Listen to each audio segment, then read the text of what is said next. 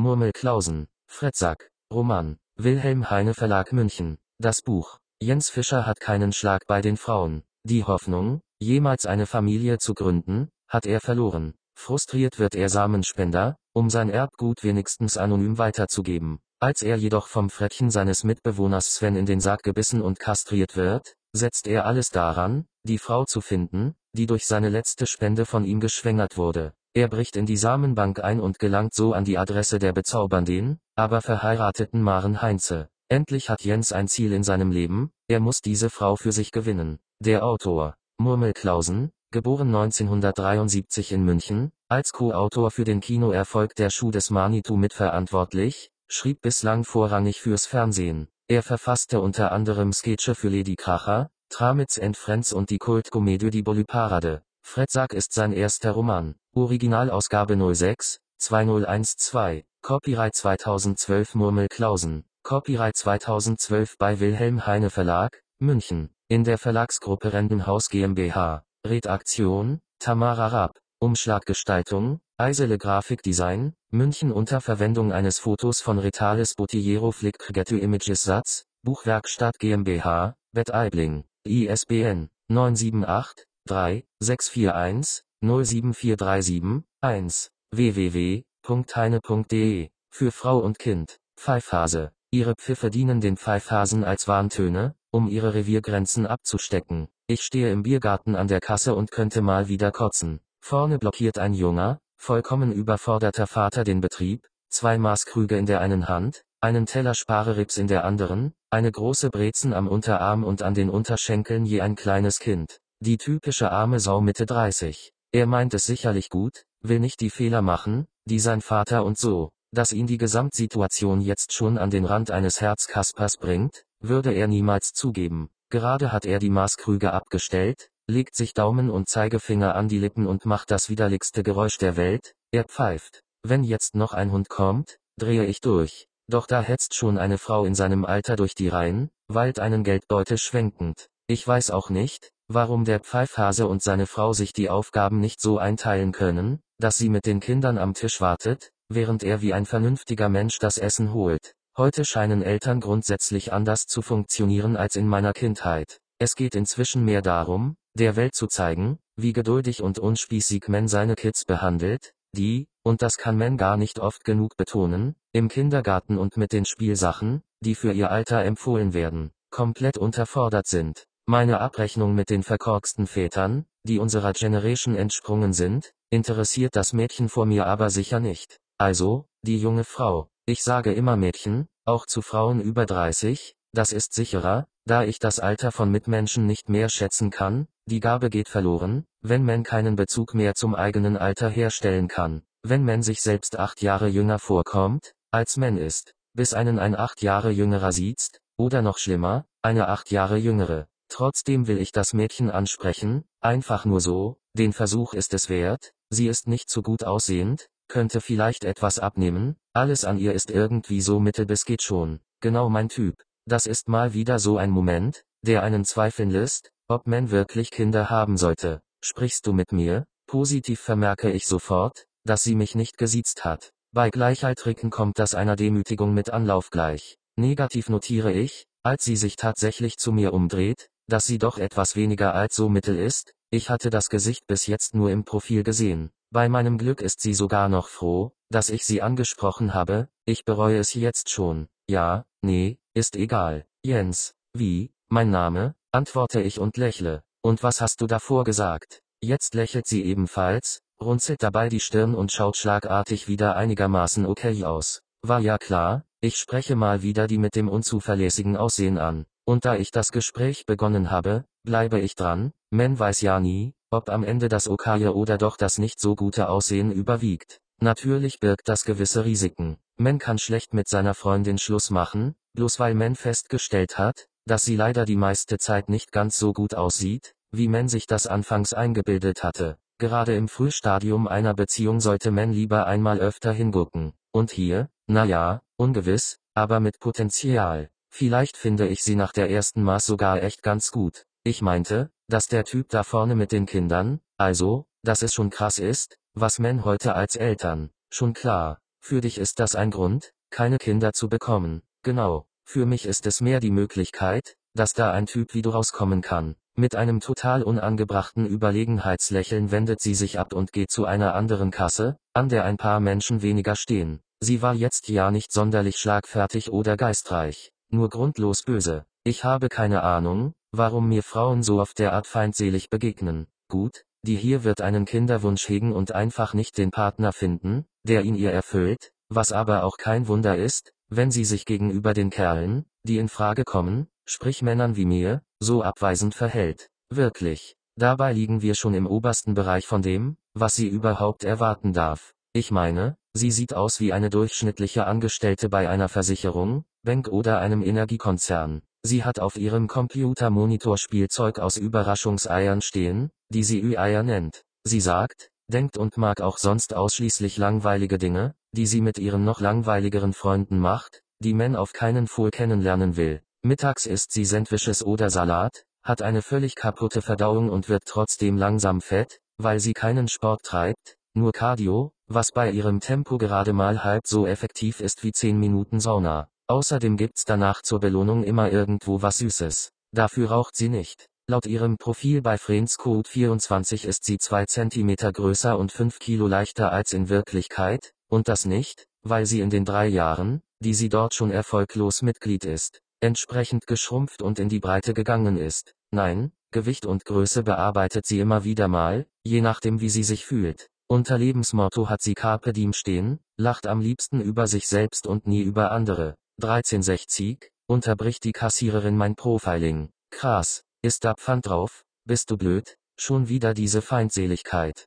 Wobei das Mädchen an der Kasse eigentlich ganz hübsch ist, so um die 20 und perfekt für einen Job im Biergarten qualifiziert, weil der aufgrund seiner Wetterabhängigkeit genauso unverbindlich ist wie sie. Sie stammt aus einer ganz anderen Welt, wo immer was los ist und man sich jederzeit grundlos anfiest. Nein, antworte ich. Was? Ich bin nicht blöd. Das war doch nicht so gemeint. Echt? Wie blöd bist du eigentlich? Sofort legen sich meine Schamdrüsen ins Zeug und produzieren Schweiß auf meiner Stirn, am Hals und im Nacken. Ich spüre deutlich, wie eine Schweißperle vom Haaransatz über meine Stirn in Richtung Nase aufbricht und unterwegs ein paar Freunde einsammelt. Endlich zu einem stolzen Tropfen vereint geben sie Gas und kullern mir über die Nasenspitze, bis der gemeinsame Ausflug auf dem Handrücken der Kassiererin endet, mit der sie gerade meine 15 Euro entgegennimmt. Sie zieht ihre Hand zurück, schaut mich an und verachtet mich für alles, was ich bin, war und sein werde. Stimmt so, murmele ich. Ach, nee, quittiert sie. Sie zieht die Augenbrauen hoch und denkt sich ihren Teil, was ich, Gott sei Dank, nicht mit anhören muss. Was kann ich denn für meine Schilddrüse?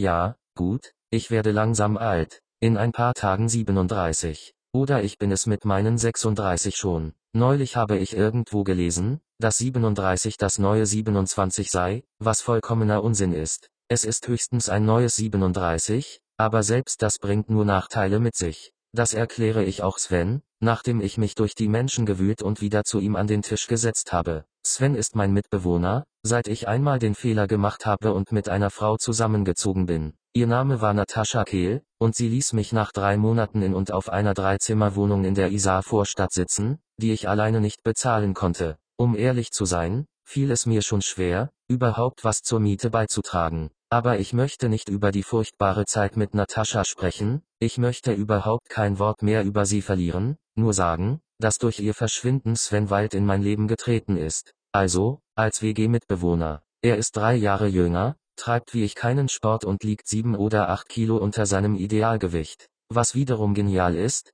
denn ich liege immer sieben oder acht Kilo über meinem, womit wir uns im wahrsten Sinne ideal ergänzen. Außerdem war er bei der Besichtigung gleichzeitig betrunken, verkatert und leicht bekifft, mir also auf Anhieb sympathisch. Und was war das alte 37, will er jetzt wissen. Na ja, das ist genau das Ding, es gibt kein altes 37, erwidere ich. Aber ein neues, na ja, auch nur indirekt. Es gibt neue 37-Jährige. Aber du bist doch anders als die, die vor zehn Jahren 37 waren. Falsch, ich nicht. Nur weil jeder Vierte in meinem Alter plötzlich beschließt, dass er einen Marathon laufen muss, heißt das nicht, dass auch ich mich anders benehme als die vor mir. Die sogenannten neuen 37-Jährigen sind so GQ-Leser und Typen mit sportlichen Hobbys, Fitnessdeppen, Idioten, die ihrem Körper vormachen wollen, dass sie jung geblieben sind. Sind sie aber nicht. Und der Haküsak in ihrer Hosentasche hilft da auch nicht. Sven schüttelt nur den Kopf, er findet sich schließlich auch noch knackig jung mit seinen 34.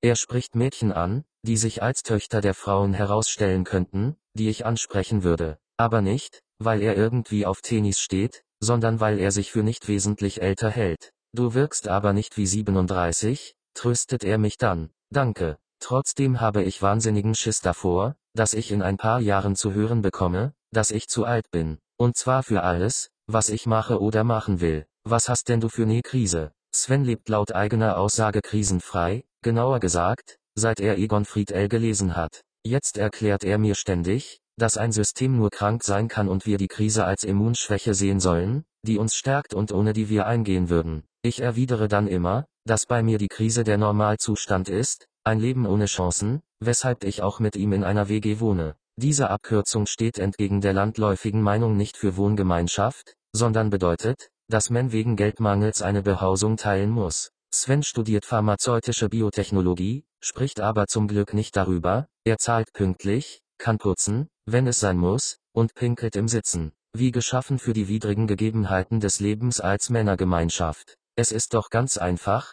wir werden sicher über 100 Jahre alt. Aber Kinder können wir trotzdem nur bis Anfang 40 kriegen, beginne ich meinen Unmut zu erläutern. Picasso hat, glaube ich, so mit 80 oder 90 Jahren noch. Ja, der war halt auch Picasso. Ich bin aber nur ich und werde in diesem Leben keine Kinder mehr bekommen. Das ist eine Tatsache. Quatsch, kein Quatsch. Auf mich stehen. Nee, anders. Auf mich lassen sich höchstens Frauen ein, die gleich alt oder älter sind als ich. Und ich glaube auch nicht, dass die mit mir schlafen, weil sie mich unwiderstehlich finden, sondern, na ja, weil ich eben da bin und sie lasse, so wie sie mich auch lassen. Es ist ein ranlassen und rangelassen werden, mehr nicht. Ich bin nett, aber zu unsportlich, um sexy zu sein. Ich schau auch nur so lala aus. Und ich bin uncool, weil ich nicht verstehe, wie Mut funktioniert. Ja, und, es spricht für Sven, dass er mein komplett zerrüttetes Selbstbild einfach so stehen lässt. Er toppt diese Leistung sogar noch, indem er seine Maß hebt, um mit mir anzustoßen. Ich rede lieber weiter, als sein Prosit auf meine Uncoolness zu erwidern. Aber mal angenommen, es verliebt sich doch eine in mich. Das passiert vielleicht in einem oder zwei Jahren, weil ich zurzeit nicht richtig suche. Da sitze ich dann also verliebt mit einer mindestens 38-jährigen, Mann, die schwängere ich doch nicht sofort.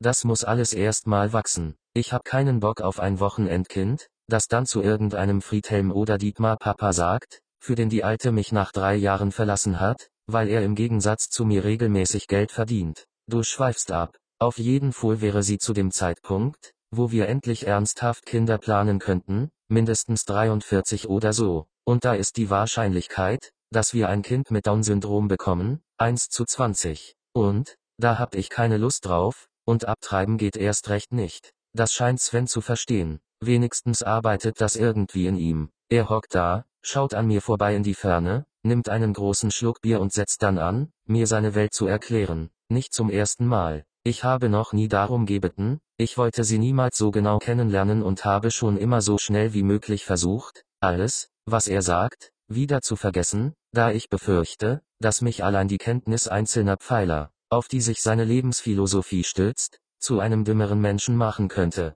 Die Grundzüge seiner Welt haben sich jedoch in meinem Kopf verankert, und ich kann sie nicht mehr löschen, sie würden jede Gehirnwäsche überleben. Bei ihm, und seiner Überzeugung nach bei jedem Mann, geht es darum, den Samen möglichst weit zu streuen. Neu für mich ist, dass er schon mindestens zehn Kinder hat, um die er sich jedoch nicht kümmern muss. Was auch richtig so ist, da er mit seinem Erbgut ihm vollkommen fremden Menschen den Wunsch erfüllt, Eltern zu werden. Sven geht seit Jahren jede Woche Sperma spenden, er hat sein Hobby zum Beruf gemacht, gesteht er mit spürbarem Stolz. Mir wird bei der Geschichte übel. Er spricht über seine Ziele in der Biochemie, irgendwelchen Auslösern, Triggern und wahnwitzigen Szenarien, in denen er alle Menschen, die durch sein Sperma gezeugt wurden, steuern oder irgendwie zu sich rufen kann. Eine Armee aus kleinen Sven-Abkömmlingen, die ihm eines Tages zur Verfügung stehen wird. Wer ihm zu lange zuhört, wird dümmer, keine Frage. Und selbst, wenn das alles Schwachsinn ist, kann ich immerhin meine Miete von dem Geld zahlen, beschließt er endlich seinen Vortrag,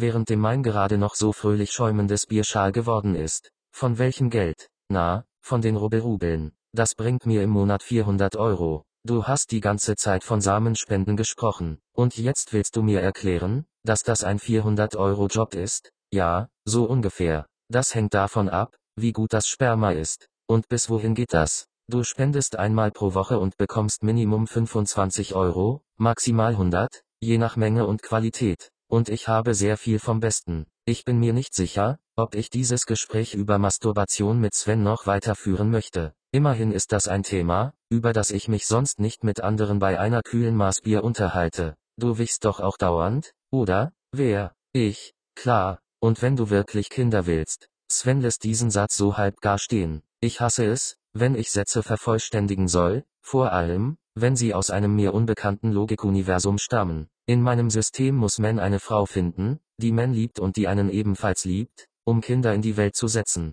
Alles andere ist doch Betrug an sich, der Natur und den Menschen. Petri Schalenbastarde aus Svens Lenden kämen mir nicht ins Haus. Der einzige Sinn und Zweck eigener Kinder besteht doch darin, etwas von sich weiterzugeben, das man dann mit seiner Erziehung, seinen Werten und seiner Weisheit prägt. Gut, ich bin dumm und naiv wie fast alle und habe keine Ahnung, wie ich einem Kind irgendwelche Werte vermitteln soll, da meine eigenen auch bloß schwach ausgeprägt sind. Stark ist nur meine wachsende Verbitterung. Meine Meinungen sind nicht manifestiert, ich wanke durch den Alltag und meine mal dies, mal das, je nach Gefühlslage und Einfluss von außen. Trotzdem, wenn ich so an ein Kind denke, ist da noch frei, zum Beispiel an eines von dem unglaublich hübschen Mädchen, das da mit Freundin vor unserem Tisch steht und mich fragend anschaut. Da sie offensichtlich auf eine Reaktion wartet, Sage ich, ja, dachte ich mir. Jetzt kichern beide und gehen, ohne sich noch einmal umzusehen. Wenn sie einem schon wehtun müssen, dann doch bitte nicht auch noch proaktiv. Wenn ich sie anspreche und dafür einen Spruch kassiere, ist das in Ordnung, aber mich anzusprechen, nur um mir dann einen reinzuwürgen, das ist Vorsatz.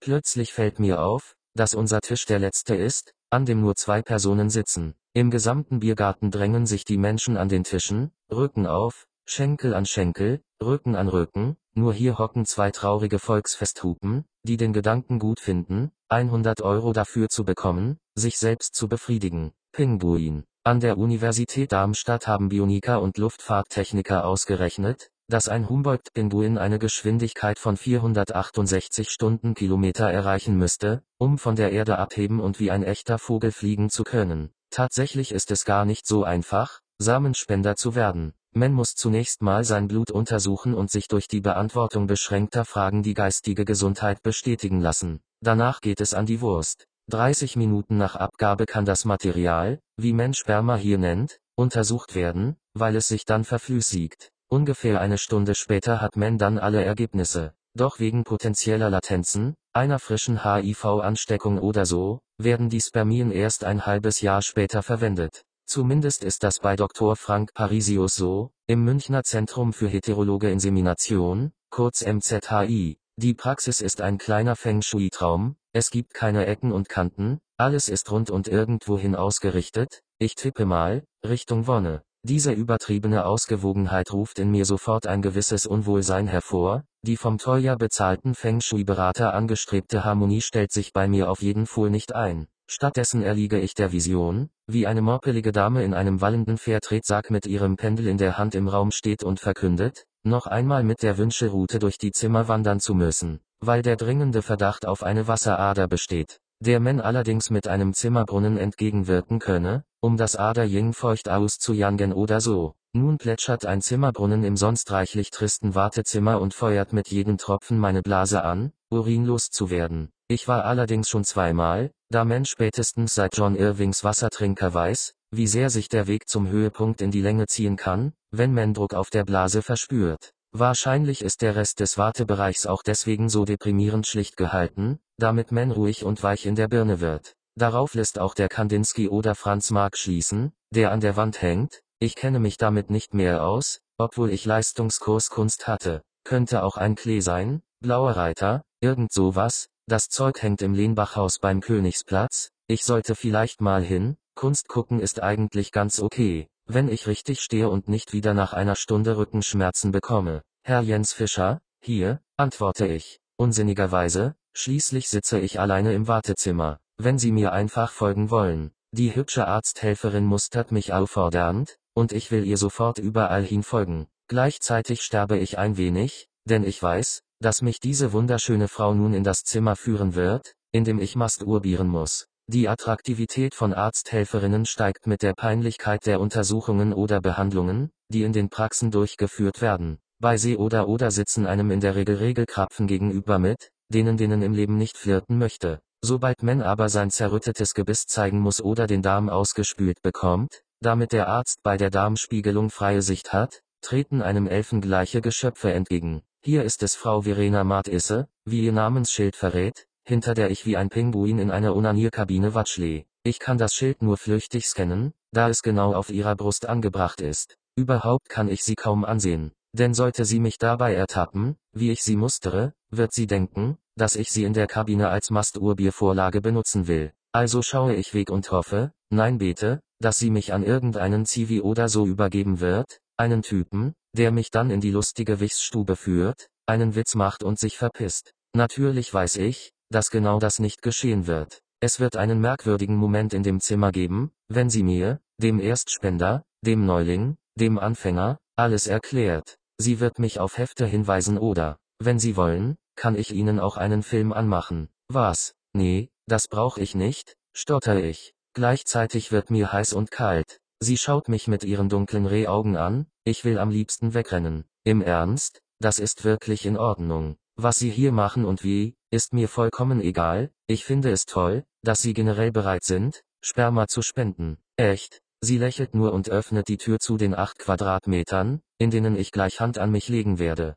Ich verdränge den Gedanken daran und konzentriere mich auf ihr Lächeln, das nichtssagende Lächeln einer hübschen Frau, in das man alles hineininterpretieren kann, wenn man jung ist. Mit knapp 37 spiegelt sich darin nur noch die eigene Vergänglichkeit. Würde sie mich duzen, wäre das schon ein großer Schritt, aber ich werde ja bereits seit Jahren von allen Seiten angesiezt, selbst Punks nutzen mittlerweile die Höflichkeitsform, was aber nicht an mir liegen muss, sie sind einfach nicht mehr Punk. Wichtig ist lediglich, dass Sie das Ejakulat in diesen Behälter füllen, erklärt die Assistentin, während ich mit meinen Gedanken ganz woanders bin, nämlich dort, wo sie nicht ist, wo ich allein sein kann, ungestört. Es war ein Fehler, hierher zu kommen. Für eine Sekunde befürchte ich, dass Frau Verena Matisse nur ein Köder ist, dass gleich Kurt Felix, Paula und der Spaßvogel hereinplatzen und diesen gelungenen Streich mit der versteckten Kamera auflösen werden. Alles klar, wie, Sie schwitzen, das ist ein Hobby. Wir können übrigens ruhig du sagen. Nein.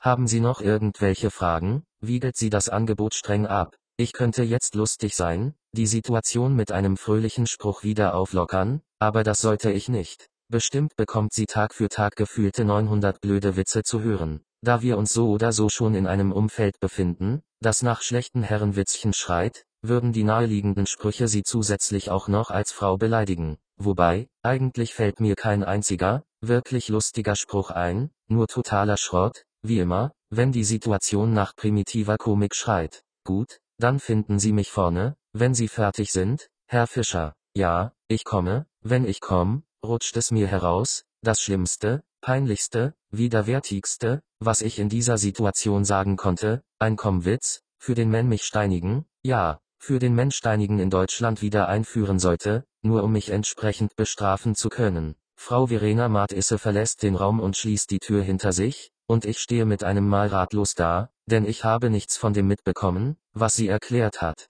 nur dass mein Sperma in den Becher soll. Zu meinem Entsetzen schaltet sie von draußen jetzt doch einen Film ein, plötzlich flimmert pornografisches Material über den Monitor an der Wand. Man sieht schon auf den ersten Blick, dass die Hauptdarstellerin eine von den Pornstars ist, die mittlerweile von einer Erotikmesse zur nächsten tingeln, um dort vor den laufenden Kameras und Handykams ihrer Fans zu strippen. Nichts an ihr ist echt, jeder Funken Lebensfreude wurde ihr aus der Seele gebumst und gefilmt. Ich wende mich vom Monitor ab und schaue mir die Hefte an, die etwas stilvoller sind. Trotzdem fällt es mir schwer, meine Aufgabe hier zu erfüllen. Ich muss mir die ganze Zeit vorstellen, dass Sven schon in eben diesem Raum gehockt und sich einen runtergeholt hat. Ich komme mit diesem Thema seit jeher schwer zurecht, weil ich aus einem verklemmten Elternhaus stamme, eine Tatsache, die mir beim Fernsehen vermittelt wurde, als meine Mutter bei jeder anzüglichen Szene den Sender wechselte. Selbstbefriedigung ist eben nicht das Natürlichste der Welt. Wäre es so verdammt natürlich, dann wäre es ganz normal, sich zum Beispiel in der U-Bahn auf der Fahrt in die Arbeit ganz entspannt einen von der Palme zu wedeln.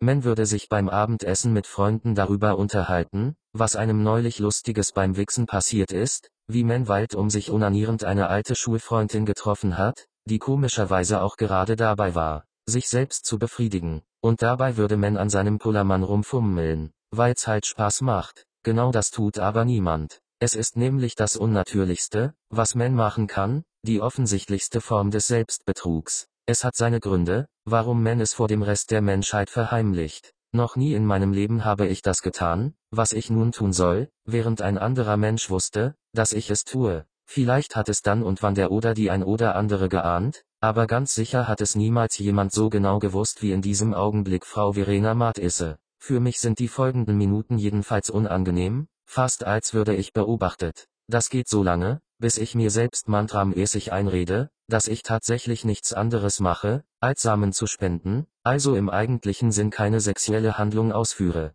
Das würde ich am liebsten auch Frau Verena Matisse erklären, als ich mit meinem Becher in der Hand zu ihr an die Rezeption komme, ihr von der Einsicht berichten, die ich gerade hatte. Mir fehlt nur die erzählerische Einleitung, sprich, die Beschreibung des Moments der Erkenntnis, über den ich die Erkenntnis gewonnen habe. Ein astreiner Catch minus 22, der erste, den ich selbst als solchen identifiziere. Vielleicht kann ich ja damit anfangen. Den Becher sollten Sie doch im Raum lassen. Ach so, ja, äh, ich war mir nicht sicher, wo. Auf dem kleinen Tisch unter dem großen, roten Pfeil, direkt neben dem Schild, hier bitte Becher abstellen. Aber das erschließt sich nicht gleich jeden. Tut mir leid. Ich will gerade meinen kleinen Becher wieder zurück in den Raum tragen, doch die schnippische Frau Matisse hat offenbar ausgeschnippt und möchte nun, dass ich ihn einfach bei ihr deponiere. Auf der Rezeption. Da er nicht durchsichtig ist, mache ich das auch und will gerade irgendwas von wegen neuem Termin und so stottern, als hinter mir jemand mit Svens Stimme sagt, hab ich dich erwischt, du alter Wichswichtel, Sven, und, hat sie auch das Video für dich angemacht? Er wollte nicht, aber ich hab mir gedacht, dass es nicht schaden kann, mischt sich Frau Matisse ins Gespräch er war dann auch recht flott. Na ja, ich hab. So geil, oder? Quatsch, ich brauch sowas normal nicht. Pass auf, Alter, ich mach ganz schnell, und dann stoßen wir auf dein erstes Mal an. Er schnappt sich meinen Becher vom Empfang und will damit in einem der Räume verschwinden, aber ich kann ihn gerade noch aufhalten und meine Spende retten. Ey, die Becher lässt man eigentlich im Raum unter dem großen, roten Pfeil, erklärt Sven mir, als wäre ich ein dummer Bub. Ja, schon klar, aber da war, also, das ging nicht. Deswegen soll ich ihn lieber hier, nicht wahr? Die schöne Frau Matisse schaut kurz auf und nickt, dann streckt sie ihre Hand aus. Sven zögert kurz. Wenn ich da auch reinspritze, dann habt ihr einen schönen Cocktail. Das ist dann so eine Art Spermaroulette, entweder wird es ein kleines Genie oder eben ein Mongo wie er. Ich mochte es noch nie, wenn schöne Frauen, die sonst gegen Humor immun sind, laut über mich lachen. Rotrückenspinne. Das Weibchen trägt zwei Spermatiken in sich, womit das Töten des ersten Männchens einem zweiten Männchen die Möglichkeit der Befruchtung bietet, was wiederum der genetische Vielfalt der Gattung zugute kommt. Ich habe mir von einem Schüler eine Zigarette geschnort, bin noch dabei, zu verarbeiten, dass er mich gesiezt hat, als er höflich fragte, ob ich auch Feuer bräuchte, und warte auf Sven. Eigentlich habe ich vor einem Jahr das Rauchen aufgegeben, es fühlte sich eines Morgens plötzlich so sinnentleert an. Die Lust war weg, und ich fragte mich, warum ich überhaupt rauche, es bringt mich nicht weiter, es gibt kein Ziel, das ich mir errauchen kann, höchstens genug geraucht zu haben, um mal ne Stunde nicht rauchen zu wollen. Ich habe keine verdammte Ahnung, woher das alles kam, aber es war ein Gedanke gewordener Hausbesetzer, als er sich bei mir eingenistet hatte, wollte er nicht mehr gehen. Ich hatte brav über 20 Jahre geraucht, und dann war es von heute auf morgen vorbei damit, die schlechte Luft war raus. Das geht mir so durch den Kopf, während ich warte. Aber diesmal tut die Zigarette tatsächlich gut, ich bekomme ein sanftes Rauschgefühl, das in wenigen Minuten wieder verfliegen wird, wie damals am Anfang vor 20 Jahren. So ist Rauchen perfekt, so soll es sein. Vielleicht ist das ja die einzig richtige Lösung, Rauchen als Zeitvertreib statt als Vollzeitbeschäftigung. Cool, du rauchst wieder. Kann ich auch eine Sven kommt auf mich zugelaufen ich wusste, dass du wieder anfängst, hatten wir irgendwas gewettet, nein, und selbst wenn, ich hab nicht wieder angefangen. Ich gönn mir nur eine. Das ist ein großer Unterschied. Für mich ist die Situation eindeutig, Jens raucht. Ja, aber nur eine. Also hast du keine? Nee, aber du kannst die hier fertig rauchen, wenn du willst. Klar, ich nehm sie dir gern aus deinen frischen Wichsfingern. Ich hab mir die Hände gewaschen. Du etwa nicht? Gib her. Ich reiche ihm die Kippe und versuche dabei, nicht seine Finger zu berühren. Generell war ich in den vergangenen Tagen irgendwie vorsichtiger im Umgang mit den Dingen, die Sven Tag aus, Tage in unserer Wohnung so berührt. Seit ich weiß, wie er seine Miete finanziert, ist mir bewusst, dass er seine Sexualität mit sich selbst auch zu Hause auslebt. Gestern habe ich Sagrot Ansprei für die Toilette besorgt und finde das gemeinsam genutzte Bett plötzlich sehr eklig. Ich weiß ja weder, wie, wann oder wo Sven an sich herumspielt, noch was er danach mit dem Produkt seiner Eigenliebe anstellt.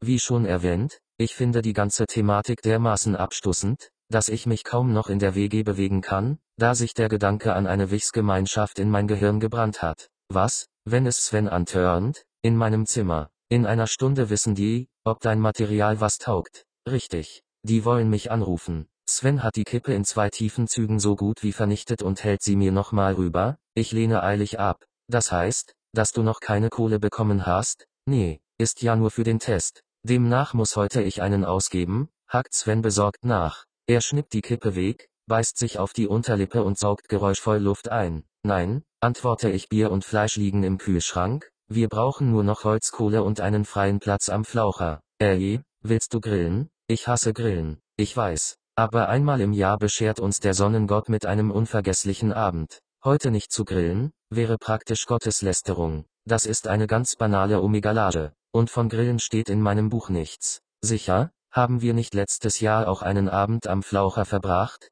Ja, aber da war der Sonnengott gerade beim Samenspenden, und wir haben uns den Arsch abgefroren und mit äußerst schlechter Laune in deinen Geburtstag reine. Fuck. Ich liebe es, Sven die Grenzen seiner sozialen Fähigkeiten aufzuzeigen, zumal diese sehr eng gesteckt sind. Für normale Menschen ist es nicht schwer, sich den Geburtstag seines Mitbewohners zu merken oder diskret mit seinen Eigenheiten umzugehen, die man in den Jahren des Zusammenlebens zwangsläufig kennenlernt. Für Sven hingegen sind das kaum zu bewältigende Aufgaben, weil ich einmal die Polizei gerufen habe, als in der Kneipe gegenüber nachts um zwei noch die besoffenen Münchner Hannover Fans gegrölt haben, ihre verpupste Kackmannschaft hatte im Spiel um den elften Platz der Bundesliga ein souveränes 0 zu 0 erkämpft, erklärt Sven jeden Menschen, dass ich beim kleinsten Geräusch auf der Straße immer gleich die Bullen rufe. Wenn seine Mutter auf unserem Festnetzanschluss anruft, erkundigt sie sich bei mir nach jedem Detail meines Lebens. Sie fragt, ob sich mein Stuhlgang verbessert hat, sollte ich in der Woche davor mal Bauchschmerzen oder einen verkaterten Magen gehabt haben. Ich verstehe nicht, warum Sven Details aus meinem Leben so gerne mit anderen Menschen teilt und gleichzeitig Jahr für Jahr meinen Geburtstag vergisst. Doch in diesem Augenblick will ich dieses Fass nicht aufmachen, sondern lieber ein paar Bier in der Isar kalt stellen und Fleisch auf den Grillrost werfen. Wieso machen wir das eigentlich nicht öfter? Fragt Sven scheinheilig, als ich tatsächlich drei Stunden später zwei schön in Zitrone, Öl und Zwiebeln marinierte Koteletts über der perfekten Glut auf das genau 10 cm darüber liegende Gitter lege. Ich weiß auch nicht, warum bei mir derart das Deutschsein durchbricht, sobald ich mit Fleisch und Feuer in Kontakt komme. Wir haben einen wirklich guten Fleck am Flaucher erwischt, eine Feuerstelle direkt neben einem Baum, den das Hochwasser vor ein paar Wochen hier angespült haben muss und an den wir uns jetzt lehnen können. Es ist erst halb acht, weshalb noch viele junge Eltern hier sind, die ihren Kindern zurufen, dass es nicht sehr nett ist, Steine auf die Enten und Schwäne zu werfen. Nur zu gerne würde ich erzieherisch eingreifen, die Eltern teeren und federn und sie von ihren Kindern mit Steinen beschmeißen lassen. Das wäre zwar sicherlich auch nicht sehr nett, könnte aber im Gegensatz zu den sanften Ermahnungen eine gewisse Wirkung zeigen. Wir könnten einmal die Woche so eine Art Stammgrillabend machen, schlägt Sven vor. Ich dachte, du hast Grillen. Ja, meistens. Aber jetzt zum Beispiel nicht. Hast du Kippen da? Nein, Sven. Ich rauche nicht wieder. Ich hab mir nur eine. Komm schon, rauch wieder. Du bist in letzter Zeit unausstehlich. Was bin ich? Seit wir neulich im Biergarten waren, bist du beschissen drauf. Sagt meine Mama auch. Schön. Wie geht's ihr? Nein, Jens. Wie geht es dir? Obwohl er wie ein Sozialpädagogikstudent klingt, hat Sven dieses Mal recht. Ich bin tatsächlich seit einigen Tagen schlecht gelaunt. Sehr sogar. Und zwar nicht bloß, weil ich neulich im Biergarten gesagt habe, dass mein Leben verdammt nochmal vorbei ist, dass ich keine Kinder kriegen und einfach nur noch älter werden werde, sondern weil ich davon inzwischen vollkommen überzeugt bin. Behauptung und Überzeugung gehen bei mir nicht immer Hand in Hand. Normalerweise behaupte ich sehr viel, denn was ich sage, kann ich auch gleich in eine Behauptung verpacken, das klingt besser. Das habe ich mir bei den selbstsicheren Menschen abgeschaut, die mir so auf den Sack gehen, die mich so verbittern lassen. Gerade meine persönliche Zukunft betreffend habe ich schon mehr Behauptungen aufgestellt, als gesund sein kann, aber ich kann sie schließlich jederzeit widerrufen und das Gegenteil behaupten. Nur diesmal nicht, was mich wirklich schockiert, weil es wahrscheinlich das erste Mal in meinem Leben ist, dass ich tatsächlich glaube, was ich behauptet habe. Außerdem bist du dauernd irgendwie abwesend, Sven reißt mich aus meinen Gedanken. Bitte, du brauchst eine Aufgabe, mein Freund. Wie, eine Aufgabe, irgendwas fürs Leben, ein Hobby. Ich hasse Hobbys, weil du keins hast. Aber wenn du dich erstmal in irgendwas verbeißt, ich wollte was fürs Leben, eine Familie, und jetzt bin ich Samenspender. Mann, sei froh, dass die dein Material überhaupt nehmen, versucht Sven mich zu trösten. Stell dir vor, die hätten angerufen und dir gesagt, dass du nicht nur bei Verena am Empfang verschissen hast, sondern auch noch wertlose Gülle in deiner Hose spazieren trägst. Ja, gut, dann freue ich mich jetzt,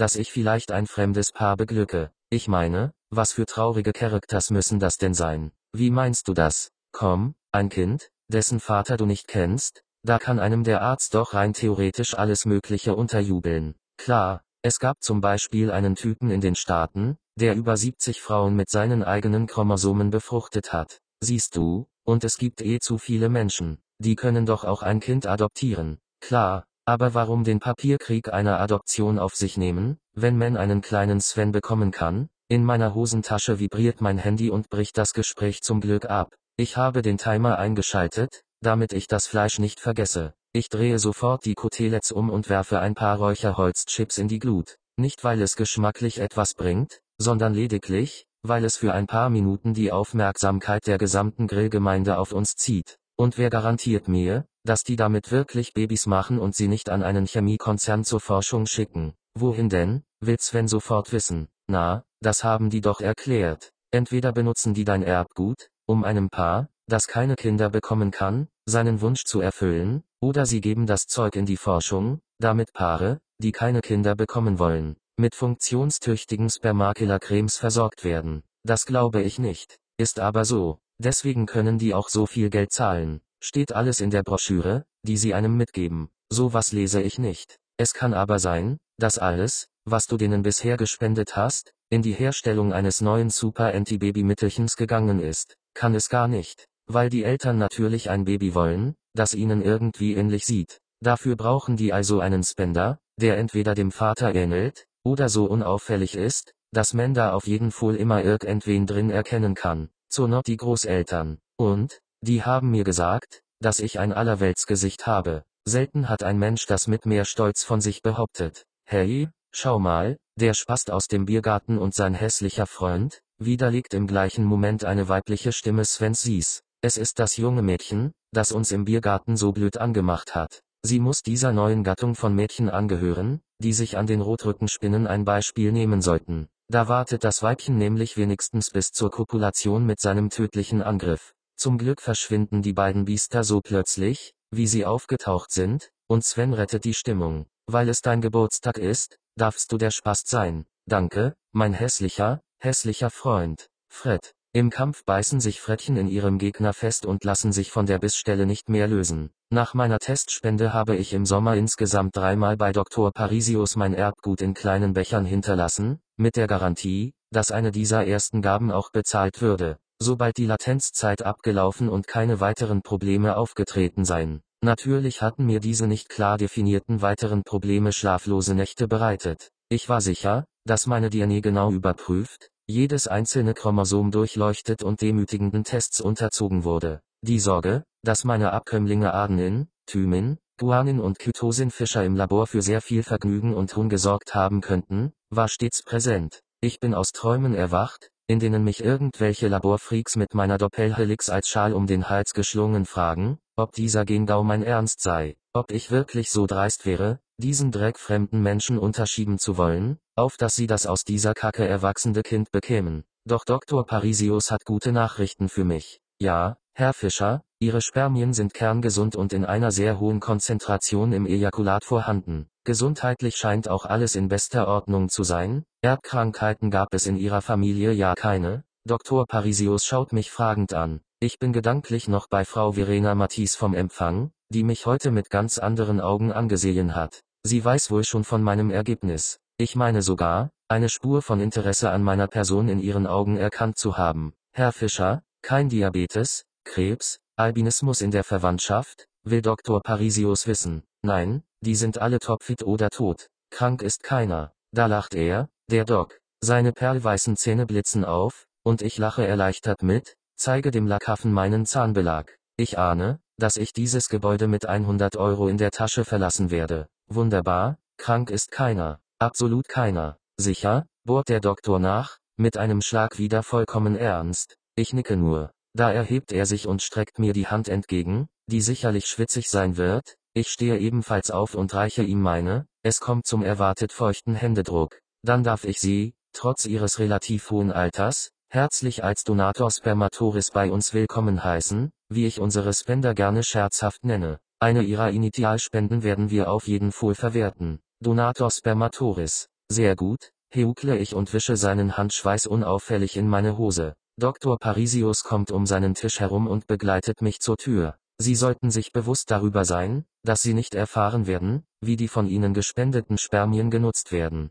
Ja, das ist mir klar. Ich sage das nur, weil es vorkommt, dass Spender denken, sie würden hier zu Vätern. Das mit Fremdsamen gezeugte Kind gilt in Deutschland gemäß Artikel 1592 Nummer 1 BGB als legitimes Kind des Ehemannes oder Partners der Mutter, der die Vaterschaft zuvor anerkannt hatte. Sehr gut, ich will eh. Trotzdem legt uns der Gesetzgeber immer wieder Steine in den Weg. In dieser kleinen Broschüre können Sie alles Wichtige nachlesen. Er drückt mir eine Ausgabe seines Flyers mit dem denkbar dämlichen Titel Dank dem Spender in die Hand, den ich dankend einstecke, obwohl ich ihn schon nach meinem ersten Besuch hier mitgenommen und gründlich zu Hause studiert habe. Mit einer Hand auf der Türklinke verrät er mir dann noch, dass ich mit meiner Spermienqualität den höchsten Satz ausgezahlt bekommen werde. 110 Euro. Mein strahlendes Lächeln versteht der Doktor jedoch falsch, ich freue mich einfach nur, dass ich mehr bekomme als Sven. Er hingegen interpretiert es als kleine Geldseligkeit, und ich lasse ihn in dem Glauben. Zehn Minuten und einen kleinen Orgasmus später bekomme ich tatsächlich 220 Euro von Frau Verena Matisse ausbezahlt, einmal für jetzt, einmal für das alte Material,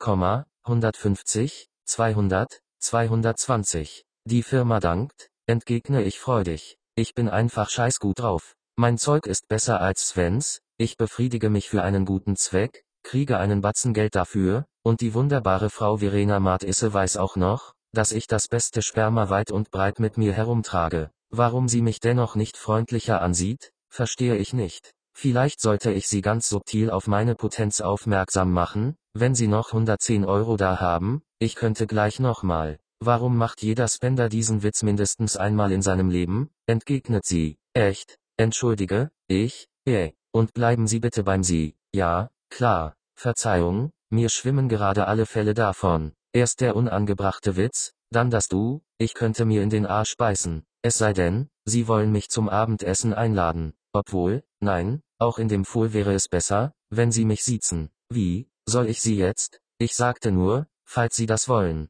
Natürlich will ich. Und ich muss wirklich mal an meiner Selbsteinschätzung arbeiten. Der Witz war also gar nicht so verkehrt. Ich meine, selbst wenn er inhaltlich fragwürdig sein mag, habe ich ihn bestimmt sehr sympathisch rübergebracht. Ich habe schließlich Humor. Meine Kleidung ist zwar nicht besonders hip, verrät aber ganz klar meinen Stil, oder Style, wie man jetzt sagt. Mein Aussehen ist auch okay, ich würde zwar jetzt nicht modeln, aber so vom Typ und dem Gesamtpaket her liege ich sicherlich über dem Durchschnitt. Ja, klar. Möchten Sie denn mir mit zu Abend essen? Kennen Sie den kleinen Italiener in der Amalienstraße? Ja, klar. Toni oder Mario oder so. Es gibt zwei Möglichkeiten. Frau Verena Matisse findet mich irgendwie süß, was sensationell wäre, oder sie will unbedingt ein Kind, gewonnen aus dem besten Material der Stadt, und ich soll es ihr in Persona machen. Luigi. Wer? Der Italiener. Er heißt Luigi und ist zufällig mein Freund. Und sehr eifersüchtig. Wenn ich ihm sage, dass sie mich hier duzen, sexuell belästigen, anmachen und zum Abendessen ausführen wollen,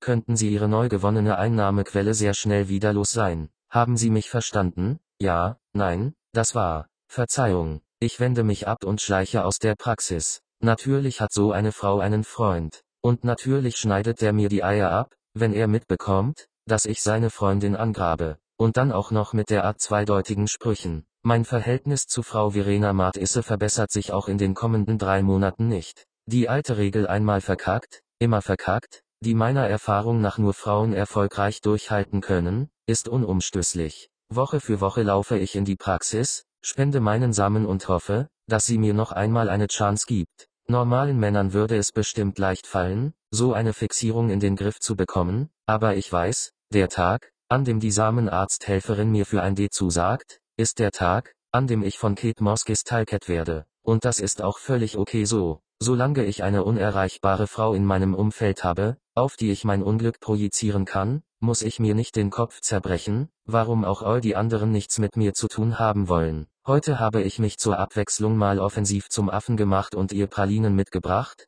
die sie mit einem gequälten Lächeln angenommen und, nachdem ich um die Ecke in Richtung Spenderkabine verschwunden war, in den Mülleimer geschmissen hat. Ich habe es genau gehört. Die Aktion war mir derart peinlich, dass ich mich kaum auf meine Aufgabe konzentrieren konnte und erst nach gut 20 Minuten schnurstracks am Empfang vorbei aus der Praxis gestürmt bin. Das Geld kann ich mir ja beim nächsten Mal ausbezahlen lassen. Mein Puls hat sich wieder beruhigt, und ich trete auf die Straße, der April bläst mir seine kühle Luft ins Gesicht und kühlt den Stressschweiß auf der Stirn. Das muss wieder die Schilddrüse sein, mein Onkel hatte das auch, vielleicht sollte ich nochmal nach oben und Dr. Parisius davon in Kenntnis setzen. Wobei, wenn das erblich oder irgendwie schlimm wäre, hätten sie es vor einem halben Jahr bei der Untersuchung meiner ersten Probe feststellen müssen. Ich kann gut damit leben, und wenn ich auf natürlichem Weg ein Kind zeugen würde, wäre es ebenfalls mit meiner Powerschilddrüse ausgestattet. Es ist nicht in meinem Interesse, einen astreinen Genpool zu fördern. Die Menschheit braucht ihre kleinen Fehler wie übereifrige Drüsen oder Sven.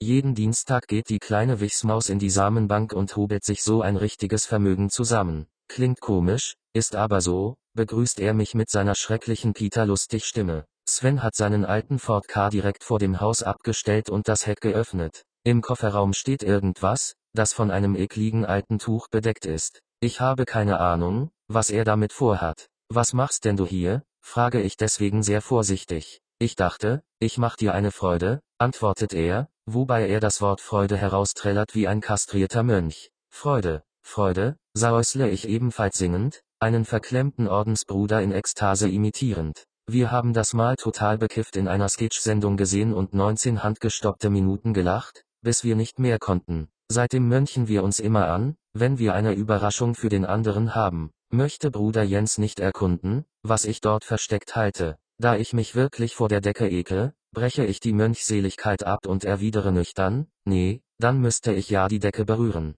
Spießer. Er reißt den alten Fetzen von der Kiste und zum Vorschein kommt ein Käfig, in dem sich zwei längliche Pelze fürchten. Man erkennt, dass diese Pelze leben und gerade nichts anderes machen, als sich intensiv zu ängstigen, was mich sofort unglaublich wütend macht. Nicht, dass ich ein übertriebener Tierschützer wäre. Es nervt mich nur, wenn sich jemand wie Sven als Herr aller irdischen Geschöpfe aufspielt, bloß weil er an entscheidender Stelle und mit sehr viel Glück als Mensch durchgewunken wurde. Was ist denn das? Dein neues Hobby? Was? Ich hab doch gesagt, du brauchst was, mit dem du dich beschäftigen kannst. Und meine Mutter findet das auch. Womit ausgerechnet ich eine Empfehlung der Hobbyberatung weit verdient habe, verstehe ich ebenso wenig wie die vorgeschlagene Freizeitbeschäftigung selbst. Und was genau soll das sein? Frettchen, das sehe ich. Aber woraus besteht das Hobby? Tieren Angst machen? Frettchen das Fürchten lehren? Jetzt mach hier keinen auf doof. Das Hobby ist Züchten. Wir züchten Frettchen. Nein, natürlich. Die bringen über 250 Euro pro Stück und hauen bei jedem Wurf bis zu 8 Babys raus. Du wolltest Babys, du brauchst ein Hobby, voila, da hast du's, garniert mit 1000 Öcken pro Zyklus. Das mag für Menschen aus Svens Kaste tatsächlich verlockend sein, für mich ist es die reinste Horrorvorstellung. Kleine Pelzwesen großziehen ist nicht mein Ding, und sie zum Beischlaf animieren erst recht nicht. Weder mag ich die Viecher, noch habe ich Interesse an neuen, streng riechenden WG-Mitbewohnern. Ich hatte in meinem Leben ein einziges Haustier, den Hamster Niki, wegen meines Kindheitshelden Niki Lauda. Der Name war frei gewählt, hat aber dennoch das Schicksal des nachtaktiven Säugetiers beeinflusst, nachdem sich Niki in seiner eigenen Wolle verfangen und ein Hinterbein gebrochen hatte, verlor er nach und nach sein Fell, wodurch er dem feuergetauften Rennfahrer immer ähnlicher wurde. Ich kam noch auf die Idee, ihn unter eine rote Kappe zu setzen, warf ihn aber schließlich in den Müll, wofür ich von meinen Eltern mit zwei Wochen Fernsehverbot bestraft wurde, da Niki zwar nackt, aber noch quietschfidel gewesen war. Mir treibt es beim Gedanken daran noch heute den Schamschweiß in den Nacken. Seitdem lasse ich die Finger von Haustieren. Für uns sind das Nutztiere, kontert Sven. Das Argument nutzt dir gar nichts. Ich bin nicht dabei. Was du in deinem Zimmer machst, ist deine Sache. Nur halt mich da raus. Alter, ich weiß, was hier gerade passiert. Du hast vor wenigen Monaten das erste Mal Geld für was Selbstgemachtes bekommen und jetzt hast du einen Höhenflug. Ging mir auch so. Nein, lass mich ausreden. Du denkst, dass das die nächsten Jahre so weitergeht, dass du, nein, Jens, dass du mit 37 überhaupt noch Samen spenden darfst, ist krass genug. Aber spätestens mit 40 ist da Schluss. Wir brauchen ein zweites Standbein. Eine Frettchenfarm im Wohnzimmer ist aber kein Standbein, Sven. Fein, Jens. Wenn du nicht mitmachen willst, dann ist das dein Problem. Ich finde die Idee aber leider genial und ziehe das durch. Und glaub nicht, dass ich dich dann irgendwie am Gewinn beteilige. Dass ich auch da wohne, ist dir völlig egal, oder? Natürlich ist es ihm das. Und genauso natürlich ist es, dass ich mich innerlich genötigt fühle, den Viechern zur Seite zu stehen. Vielleicht nur, um die Schuld, die ich mir mit Niki aufgeladen habe, loszuwerden. Ich werde ihnen also Futter geben und ihren Stall machen, wenn Sven mal wieder für drei Tage verschwunden ist.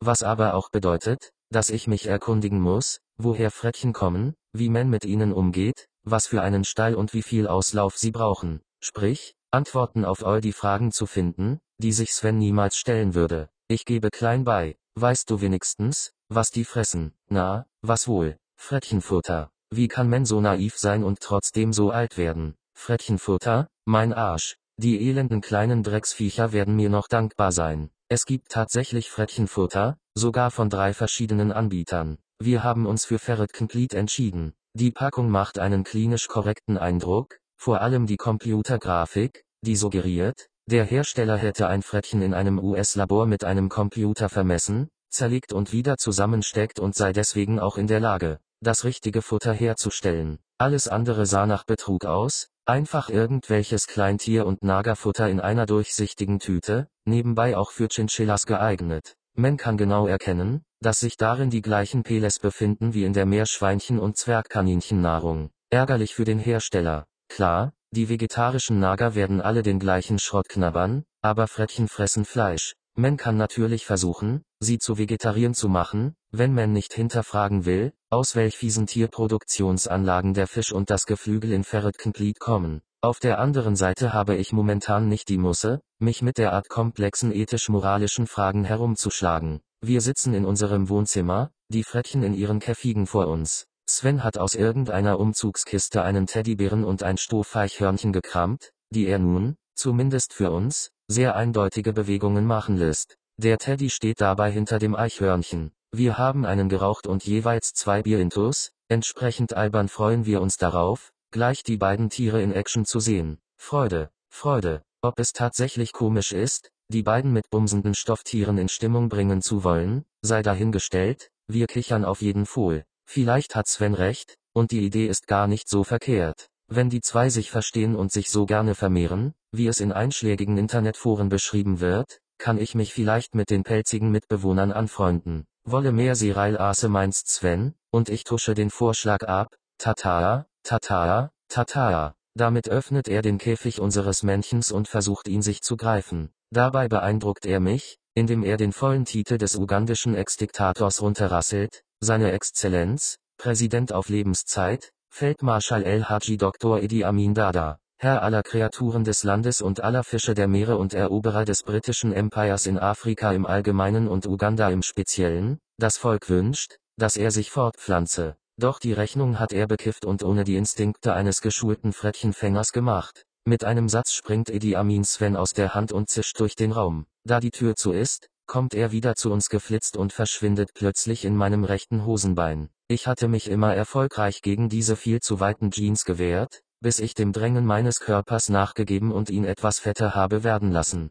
Seitdem trage ich Baggies und in denen nun ein panisches Frettchen, eine Scheißkombination sondergleichen. Idi Amin hingegen gefällt es in meiner Hose. Er robbt immer höher mein Bein hinauf und krallt sich dabei in meine Haut. Es fühlt sich an, als würde er kleine Fleischfetzen aus meinem Bein reißen, während er sich weiter und weiter meinem Schritt nähert. Tu das Ding daraus, brülle ich Sven an, der aussieht, als würde er gerade implodieren. PSCHT, nicht so laut, was sollen die Nachbarn denken, prustet er mir entgegen. Mann, tu was. Wo ist denn mein kleines Frettchen? das ist kein Frettchen, das ist ein ausgewachsener Fred, und der will mir an den Sack. Ich habe noch nie ein Tier in meiner Hose gehabt und bin absolut planlos, wie ich mich verhalten soll. Aufstehen schließe ich aus, da Idi Amins Krallen sich dann noch tiefer in meine Haut bohren müssten. Vielleicht die Hose öffnen, damit ich ihn oben in Empfang nehmen kann, was mir definitiv am wenigsten hilft, ist der mittlerweile hysterisch lachende Sven. Er ringt nach Luft und japst zwischen seinen Lachphasen wie ein Fisch, nur um sich dann wieder zu krümmen. Dabei rutscht er langsam von der Couch und wiederholt Fredsack. Ich verfluche ihn innerlich. Außerdem beginne ich schon wieder zu schwitzen. Bevor sich die Lage weiter zuspitzt, greife ich nach meinem Gürtel,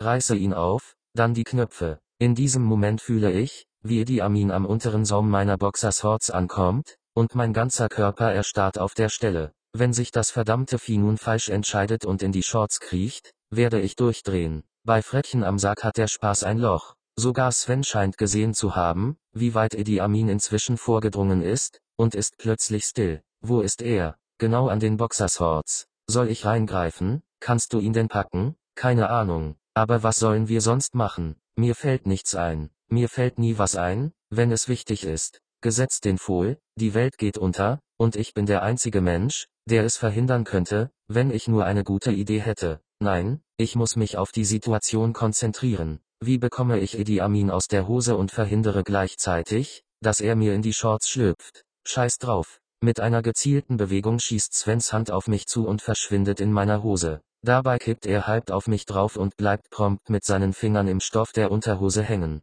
Das bekommt das Frettchen in meinem Hosenbein natürlich mit und schiebt Panik. Es entscheidet sich für die Flucht nach vorne, erwischt aber leider nicht den Weg ins Freie, sondern in meinen Schambereich. Weit strampelnd und meine Haut zerfetzend wühlt sich Edi Amin immer näher an mein bestes Stück heran, und da hält es mich nicht länger. Ich schub sie Sven beiseite und springe auf, denn jetzt habe ich wirklich Angst. Mit einem Schrei hol ich aus, um mir in den Schuss zu schlagen, um Idi Amin zu töten oder was weiß ich, doch da fährt ein Schmerz durch meinen Unterleib, wie ich ihn im Leben nicht gefühlt habe. Das elendige Drecksvieh hat sich in meinem Sack verbissen. Weil ich nur dastehe und schreie, packt Sven, der sich wieder aufgerappelt hat, meine offene Hose und zieht sie mit einem Ruck herunter. Aus dem rechten Bein meiner Shorts baumelt ein strampelndes Frettchen, das Sven mit entschlossener Tatkraft am Schwanz fasst und nach unten reißt. Das, was ich gerade noch als schlimmsten Schmerz meines Lebens empfunden hatte, war eine homöopathische Dosis dessen, was die Rezeptoren in meinem Schambereich jetzt durch die Nervenfasern in mein Hirn senden. Ich brülle und sacke in mich zusammen. Das hier ist schlimm,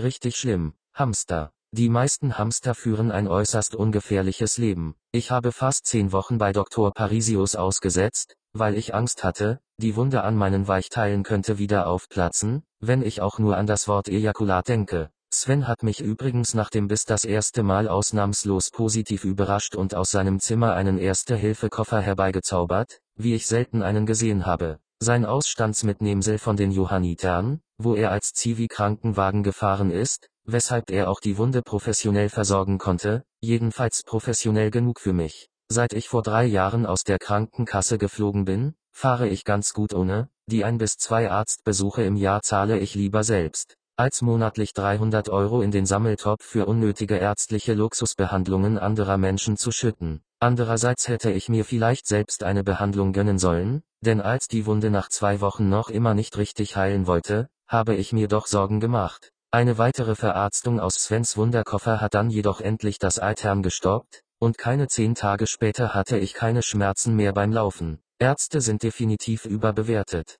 Da ich seit einer Woche wieder mein Sexleben mit mir aufgenommen habe und mein letzter Messemoderationsjob schon zwei Wochen zurückliegt, sitze ich nun endlich wieder in dem beunruhigenden Wartezimmer von Dr. Parisius und male mir aus, was ich mit den 110 Euro anstellen werde, die ich gleich kassiere. Ich muss mich gedulden, bis die zwei Spender vor mir fertig sind. Da ich weder noch gesehen habe, bin ich entsprechend gespannt, was für Männer außer Sven und mir hier verkehren. Der erste ist ein südländischer Typ, Mitte 20, mit langen, dunklen Haaren, die er offen trägt. Seine satte Eitelkeit ist offensichtlich, ich tippe auf Türke oder Perser. Leider verlässt er die Praxis, ohne sich seinen Verdienst bar auszahlen zu lassen oder sich zu verabschieden. Vielleicht, weil er im 60-Euro-Bereich liegt. Oder weil Frau Verena Martisse heute nicht am Empfang ist und statt ihrer dort Frau Dr. E. Parisius sitzt, das Original. Eine verbissene Lady mit Botox-Backen, toter Stirn und kalten Händen, die mit Agusaugendas kommen, Kommen und Gehen beobachtet. Hätte sie hier bei meinem ersten Termin gesessen, ich hätte Reis ausgenommen. So kann ich nur hoffen, dass sie Frau Verena Martisse nicht mit ihrem Gatten in Flagranti erwischt, mit ihren knochigen Fingern erwürgt und anschließend im Eisbach versenkt hat. Wenn dort Surfer auf Nimmerwiedersehen abtauchen können, wird eine tote Nebenbuhlerin auch. Sie können dann in Zimmer 2 gehen, Herr Fischer. Wird da nicht erst? Also, ich meine, kommt da nicht noch jemand? Ich verstehe nicht. Na ja, zum Saubermachen, erkläre ich. Nun, ich weiß ja nicht, was Sie in dem Raum veranstalten, Herr Fischer, kann Ihnen aber versichern, dass all unsere anderen Spender sehr reinlich sind, erwidert Frau Dr. Parisius mit einem Unterton, der mir den Schweiß auf die Stirn treibt. Ja, nee, klar, ich auch. Ich glaube nicht, dass sie mir das glaubt, und verschwinde möglichst lautlos in den mir zugewiesenen Raum. Es ist nicht derselbe, in dem ich beim letzten Mal war. Dieser ist etwas kleiner, und der Herr vor mir hat ihn in der Tat sehr ordentlich hinterlassen. Da die Frau des Samenarztes keine Anstalten macht, ein Video für mich einzuschalten, und ich mich trotz der zugesicherten Reinlichkeit der anderen vor den feilgebotenen Magazinen ekel, muss ich mich irgendwie selbst in Stimmung bringen. Letzten Endes haben ein paar schmutzige Fantasien mit Frau Verena Matisse in der Hauptrolle geholfen, wobei ich gemerkt habe, dass es mir immer schwerer fällt, mich länger als 30 Sekunden auf eine einzige Sache zu konzentrieren. Tatsächlich gelingt es mir seit einiger Zeit kaum noch, die Augen zu schließen und das Gesicht eines Menschen oder ein beliebiges Objekt vor meinem inneren Auge zu projizieren. Zu viel Internet oder so. Aber egal, meine Arbeit hier ist für die Woche getan, und das sogar schmerzfrei, ich bin wieder im Geschäft. Die Konsistenz meiner Spende war zwar etwas ungewöhnlich, doch das erkläre ich mir mit meiner selbst auferlegten Enthaltsamkeit. Ich stelle den Becher, gelernt ist gelernt, auf den kleinen Tisch unter dem roten Pfeil, überprüfe, dass ich den Raum so verlasse, wie ich ihn vorgefunden habe, und lasse mir den Verdienst bar auszahlen. Mit 110 Euro in der Tasche, aus den toten Fingern am Empfang in Empfang genommen, und der Frage im Kopf, welche Handcreme wohl Samenarztfrauen empfehlen würden, verlasse ich das Haus. Vor mir liegt ein typischer Münchner Apriltag, es nieselt, und listige Windböen pfeifen durch die Straßen, damit man den feinen Regen auch direkt ins Gesicht bekommt. Fast wie der letzte August, denke ich und mache mich auf die Suche nach einem ruhigen Café in der Gegend. Ich habe am Wochenende einen Moderationsjob auf der Talentsmesse und will mich irgendwo in Ruhe darauf vorbereiten. Ich soll dafür eine Online-Jobbörse eine Präsentation halten, frech, mit einem Augenzwinkern, aber um Gottes Willen nicht zynisch. Klar, wieso sollte ausgerechnet ich, ein für den Arbeitsmarkt vollkommen uninteressanter Freiberufler, auf einer Jobmesse auch die Moral meiner Auftraggeber in Frage stellen. Ich bekomme ein paar Hunderter schwarz auf die Hand, dafür lasse ich alle 120 Minuten die Messebesucher schmunzeln. Ein fairer Deal für die Auftraggeber. Ich lande schließlich in einem Café an der Tivoli-Brücke, auf dessen Speisekarte das verwirrende Wort Healt Fort steht. Vor allem, da der gleiche Schrott angeboten wird, den man auch sonst in Cafés mit Restaurantanspruch serviert bekommt. Pute, Kack und Kuchen. Ich bestelle Kack in Form einer asiatischen Pfanne aus dem Wok, da kann man sehr wenig falsch machen, höchstens eine Pfanne in den Wok stellen, und lese mich in die wahnwitzig simpel funktionierende Welt meines Auftraggebers ein. Keine zehn Minuten später ist mir klar, dass ich nur hoffen kann, mein Geld für den Messeauftritt zu kassieren, bevor der Laden pleite ist. Das gesamte Konzept ist Unsinn, die eigentliche Idee besteht darin, dass Arbeitgeber und Suchende über die zwei Anlaufpunkte Gotha Job 4U und Gotha Job 4Me auf ein und dieselbe Datenbank zugreifen, die Work and Workers genannt wird. Es ist mir ein Rätsel, wie ein vernünftiger Mensch für so einen Dreck Kapital bereitstellen kann. Die Schöpfer dieser sensationell bescheuerten Idee sind Anzugträger mit gelben Krawatten, Hornbrillen und nach hinten gegellten, langen Haaren, die hoffentlich nach der Messe in ihr Loch zurückkriechen. Ist bei dir noch frei, reißt mich eine Mädchenstimme aus meiner mich selbst langweilenden Hastirade. Wenn Haas schon keine originellen Beschimpfungen hervorbringt, ist er sicher reine Zeitverschwendung. Zeit, die ich auch mit der mittelmäßigen Maus verbringen kann, die an meinem Tisch steht. Da um mich herum mehrere Tische unbesetzt sind, muss sie einen bestimmten Grund haben, warum sie unbedingt bei mir sitzen will. Sicher, antworte ich. Sorry, disqualifiziert sich das Mädchen, aber ich hab ein Blind Date und, na ja, man weiß ja nie. Am Ende kommt da so ein hässlicher Vollspast rein. Oh Gott, ich auch, scherze ich, doch offenbar nicht scherzhaft genug, denn die Gute erschrickt tatsächlich. Du bist aber nicht Holger, scheiße, ich dachte, du wärst jünger. Nein, stop, das war ein Witz. Wie, ich hab kein Blind Date. Ah, Gott sei Dank. Na ja, so schlimm und alt finde ich mich jetzt nicht. Erst jetzt realisiert das Mädchen, dass sie mich ziemlich gekränkt haben könnte. Hat sie auch, doch das werde ich nicht zugeben. Sorry, ähm, so war das nicht gemeint, entschuldigt sie sich also, klar, schon ein bisschen, weil du bist doch bestimmt verheiratet und hast Kinder und so. Nein, echt nicht, weil so Typen in deinem Alter, die suchen doch immer nur jemanden für nen Seitensprung. Ich nicht. Ich suche eigentlich niemanden. Solltest du aber, solange du noch so gut aussiehst, flirtet das Mädchen jetzt recht offensiv, was mich völlig aus der Bahn wirft, weil ich das nicht kenne. Sie ist sicher zehn Jahre jünger als ich, was redet man mit so jemanden? Danke, sage ich erstmal ich heiße übrigens Jens. Während ich überlege, ob ich ihr meine Hand hinhalten soll, gleitet ihr Blick zur Eingangstür und heftet sich an einen jungen Mann, der mich sofort die Waffen strecken lässt. Blond, hager, mit Hosen, in die ich zu keinem Zeitpunkt meines Lebens gepasst hätte, superbe Hoodie, coolen Sneakers ich kann das alles zwar noch benennen, aber nicht mehr tragen. Das Mädchen springt wie vom wilden Wurz gepiekst auf und ruft, Holger, er schaut sie drei Sekunden lang an und schüttelt dann den Kopf. Dem Mädchen entgleist das Gesicht, sie stammelt irgendwas von verwechselt und sagt einmal mehr sorry, dann setzt sie sich. Uns ist beiden klar, dass sie gerade die hässliche Vollspastkarte gezeigt bekommen hat. Dann sei wenigstens so nett und verpiss dich, rufe ich Holger zu, der mich ansieht und Unverständnis mimmt, um sich dann umzudrehen und das Café tatsächlich zu verlassen. Ich kenne das Gefühl, versuche ich das Mädchen zu trösten. Sie hat inzwischen ihr Nokia-Handy rausgeholt und tippt hektisch eine SMS. Ich wundere mich, warum gerade so ein Tippwiesel kein Telefon hat, mit dem man seine Nachrichten etwas einfacher verfassen kann, als sie zu schniefen beginnt und leise vor sich hin schimpft. Es gibt Schlimmeres, setze ich erneut an und will ihr die Schulter streicheln, was ich nicht aufdringlich meine, sondern freundlich. Sie versteht das jedoch falsch, wischt meine Hand hastig beiseite und blökt, hey, Finger weg. Entschuldige, ich wollte nur. Junge Mädchen angrapschen, geht's noch, bellt sie weiter, doch dann lacht sie, streckt ihre Hand aus und streicht wiederum mir über die Wange. Sorry, verarscht. Du bist total lieb. Und verwirrt. Die Balzrituale meiner Generation funktionierten völlig anders. Da sie aber doch auf ihre Art attraktiv ist, sofern sie beim Lächeln die Lippen nicht öffnet, ist mir das gleichgültig. Ich steige auf ihren Flirt ein, obwohl ich unsicher bin, was ich sagen soll. Das hast du sehr gut erkannt. Sie blickt kurz zu mir auf und nickt mir zu, versucht wieder zu lächeln. Die Kellnerin unterbricht diesen Moment und stellt mir die Asiapfanne hin, das Mädchen schickt ihre SMS los, und mein Handy beginnt zu läuten. Die Synchronizität dieser Ereignisse sorgt dafür, dass wir beide lachen müssen,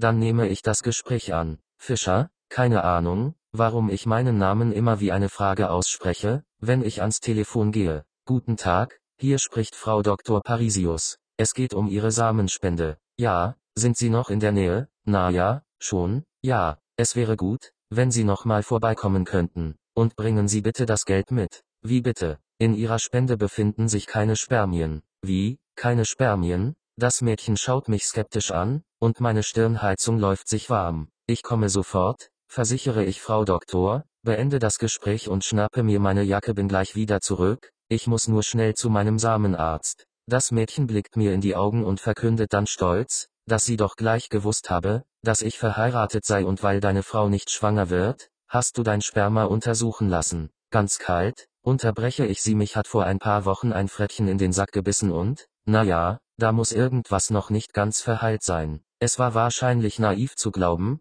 dass sie mir die Geschichte abkaufen würde. Immer wenn mir ein Mann an die Hoden fasst, schießt mir der alte Musterungsarztwitz ich mach noch schnell NEKG, Eierkontrollgriff durch den Kopf, das schallende Bruhaha eingeschlossen. Diesmal hat Dr. Parisius den EKG durchgeführt, danach seine Lesebrille aufgesetzt und sich die ganze Sache noch einmal genauer angeschaut. Natürlich rechne ich schon fest damit, dass er die einzigartige Frau Verena Matisse ins Zimmer holt und ihr die Fredbiss-Spuren zeigt, aber die ist ja zum Glück nicht im Haus. Und seiner Ehefrau mit dem Sack eines anderen Mannes in der Hand entgegenzutreten, ist offenbar selbst bei Ärzten nicht angesagt. Mit der lebhaften, pointierten Schilderung meines Frettchenunfalls habe ich den Arzt zwar kurzzeitig erheitern können, doch sein Blick wurde sehr ernst, als er schließlich meine Weichteile zu inspizieren begann. Jetzt betrachtet er mich eindringlich. Und was für ein Tier war das genau? Ein Frettchen. Sie hatten Fred gesagt. Ja, aus Witz, weil Eddie ein ausgewachsenes Frettchen ist, und die Verkleinerungsform passt da nicht mehr. Eddie, Eddie Amin, wie der Diktator.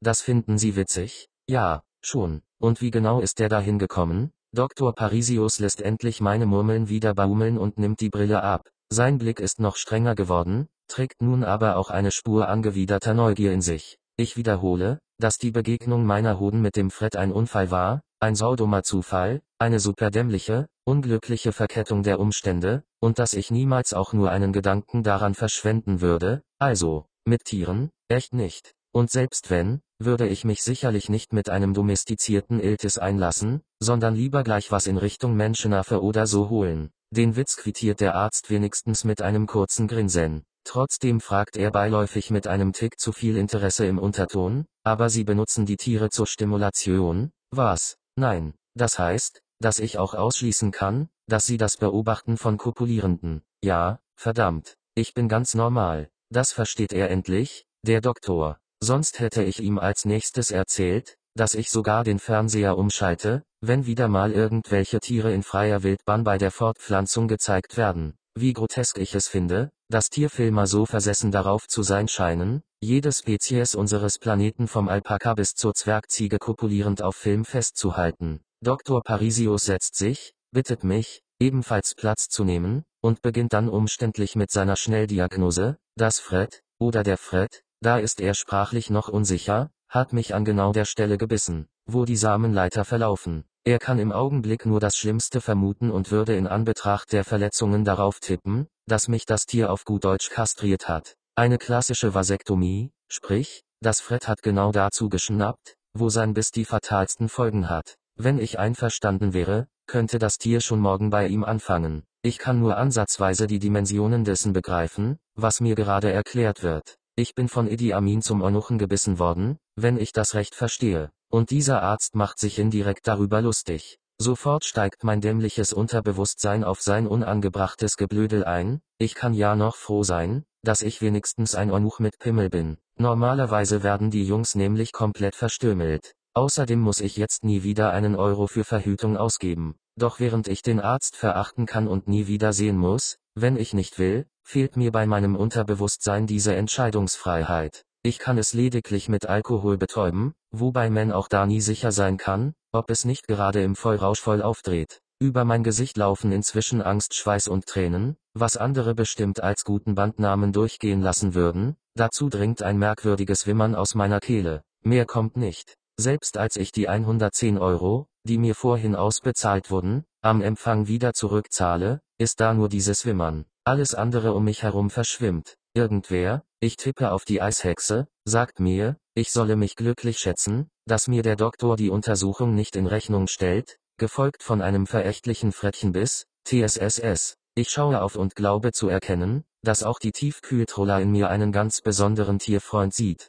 Schön, dass der Doktor die Details meines Besuchs seiner unterkühlten Frau prüfarm serviert hat, noch bevor ich die Praxis verlassen konnte, andererseits danke ich Gott, dass Frau Verena Martisse nicht da ist. Ich erkläre in meinem neuen, trotzig wimmrigen Tonfall, dass das am Sack wirklich ein Unfall gewesen sei, aber mir der Hamster in meinem Darm leider einen penetranten Juckreiz verpasst habe. Ob das die Kasse auch übernehme? Frau Doktor könne sich das gerne überlegen und mich dann auf dem Handy anrufen. Ich bin planlos in die Straßenbahn vor der Tür gestiegen, bis zum Reichenbachplatz gefahren und von dort zu Karneutz am Viktualienmarkt gelaufen, wo ich ein Nussschleiferl esse und eine Tasse dünnen Kaffee trinke. Wenn in München etwas für einen Euro und 65 Cent Trost spendet, dann dies. Leider blickt man von den Städtischen bei Karneutz direkt auf den Zoo- und Kleintierhandel Dena, was mich sofort an den elendigen Fred erinnert. Vielleicht sollte ich mir ein Bier beim kleinen Ochsenbrater genehmigen, der verkauft ein goldglänzendes Helles, dessen Brauerei ich mir nicht merken kann. Bio ist es, das weiß ich sicher. Aber auch hier muss ich meine Pläne schlagartig ändern. Men sitzt dort neben einem kleinen Brunnen, gewidmet dem Reuder Jackel, Förster, Gstanzelsänger, Levitenleser, und schaut, das hatte ich komplett vergessen, auf ein großes, gelbes Gebäude, eine architektonische Alliteration also, an dessen Fassade, ebenfalls alliterativ, Samenschmitz geschrieben steht. Ich werde von meiner Heimatstadt verhöhnt, das ist mehr als offensichtlich, doch ich werde jetzt nicht durchdrehen. Ich werde nicht ins nächste Messergeschäft marschieren und mir eine Waffe für einen Kleintierramoklauf besorgen, wobei mich der Gedanke an einen geschlachteten Idi Amin für einen Augenblick mit der Welt versöhnt.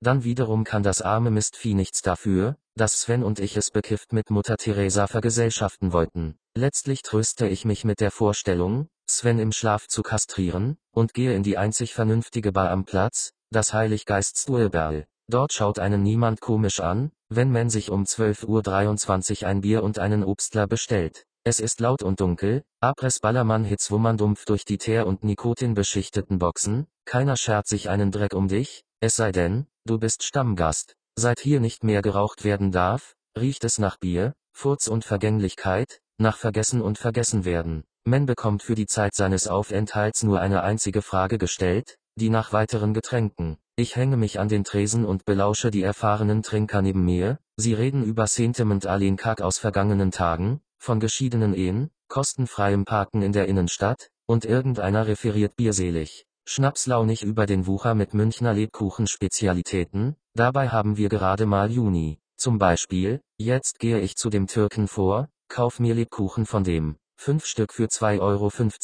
Du, bei der Ellie Seidel zahl ich für die, da zahl ich für fünf Stück 15 Euro. Du meinst aber nicht die Weihnachtssterne, oder? Will sein interessierter Zuhörer wissen. Nein, Depp. Lebkuchen. Ich red von Lebkuchen. Das ist doch die Sache nicht wert. Ich sag dir, bei der Ellie Seidel zahl ich für einen Lebkuchen einen Euro 50. Da lacht sein Gegenüber, das offensichtlich nicht rechnen kann, ein schwitziger Kerl mit Weißbierwampe und einem Münchnerisch, das Walter Sedelmeier ganz wuschig gemacht hätte. Er weiß selbstverständlich auch ein paar knallharte Fakten zum Thema beizutragen. Früher, da sind die Leute nach Pasing rausgefahren und haben bei der Ellie Seidel den Teig gekauft. Für Spekulatius. Da hat's zwei gute gegeben. Die Ellie Seidel und die Miksch. Die Miksch war in Heidhausen und die Ellie Seidel in Dings. War die nicht in der Paul Heise? Nein, weiter. In Pasing, sag ich, sagt er, und der andere beginnt wieder von vorne, ein Elissen-Lebkuchen bei der Ellie Seidel, 2,50 Euro.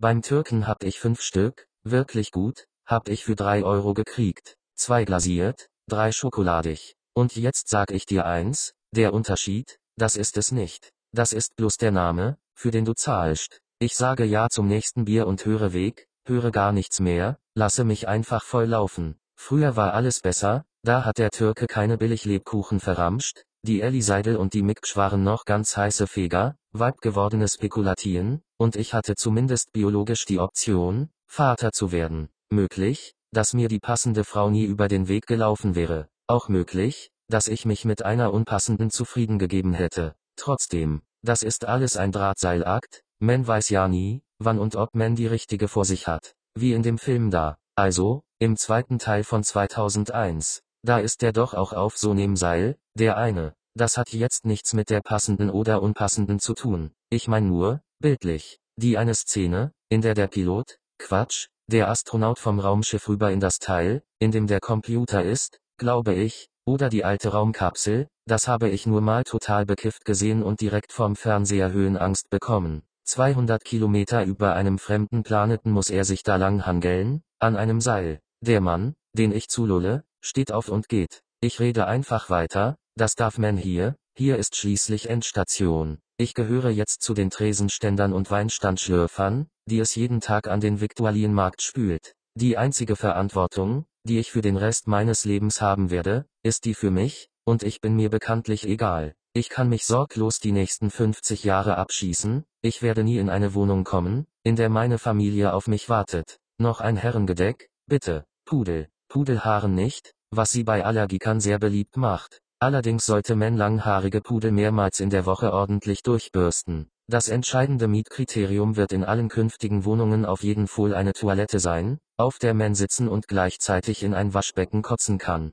Sei es Magen-Darm-Infekt oder ein langer Nachmittag im Heiliggeiststuhlberl, wo irgendwann Astra, Tannenzäpfle und Pilsner Urquell für 1,60 das Glas in die Blase wandern, die Spuckenstuhlgang. Kombination in unserem Bett hat sich schon oft bewährt. Ebenso die Entscheidung, mit einem Mann zusammenzuwohnen, der diesen Vorteil auch schon für sich entdeckt hat und einen kommentarlos auf dem Weg vom Topf ins Bett stützt. Ich habe, das erzählt Sven zumindest am nächsten Morgen, noch versucht, Idi Amin zu finden. Angeblich, um Frieden zu schließen, wahrscheinlicher aber, um die kleine Drecksau mit Wüstenbeschimpfungen und Morddrohungen zu überhäufen. Obwohl ich schon gegen neun am Vorabend ins Bett gefallen bin, habe ich bis kurz vor zehn geschlafen. Sven stellt mir eine Tasse Milchkaffee neben die Matratze, dazu ein Glas mit Aspirin Plus C, Breakfast of Champions. Zumindest das der kleinen. Durch die vollständige Reinigung meines Verdauungstrakts am Vorabend bin ich relativ fit. Nur der Schädel droht mir jeden Moment zu platzen, was sich mit dem Aspirin und etwas Zeit aber legen dürfte. Nikotinverzicht bei Vollabstürzen sorgt zweifellos wirklich für einen Gewinn an Lebensqualität in der postalkoholisierten Regenerationsphase. Nachdem ich Sven noch einmal in Ruhe erklärt habe, warum ich mich dermaßen abschießen musste, weshalb ich gezwungen war, meine Fähigkeit, Informationen und Gedanken zu verarbeiten, für ein paar Stunden abzuschalten, ist er für einen Moment sprachlos. Er hatte mich in meinem Sof nicht verstanden und kann mir auch jetzt nicht richtig folgen. Er begreift zwar, dass ich nun gute Chancen hätte, als Haremswächter Karriere zu machen, spricht sich jedoch im gleichen Atemzug von jeglicher Schuld in dieser Angelegenheit frei. Natürlich bist du schuld, du Vollspast, du hast die Frettchen hier angeschleppt. Ich sehe da schon einen Unterschied zwischen anschleppen und in den Sack beißen. Das war ein ganz normaler Unfall.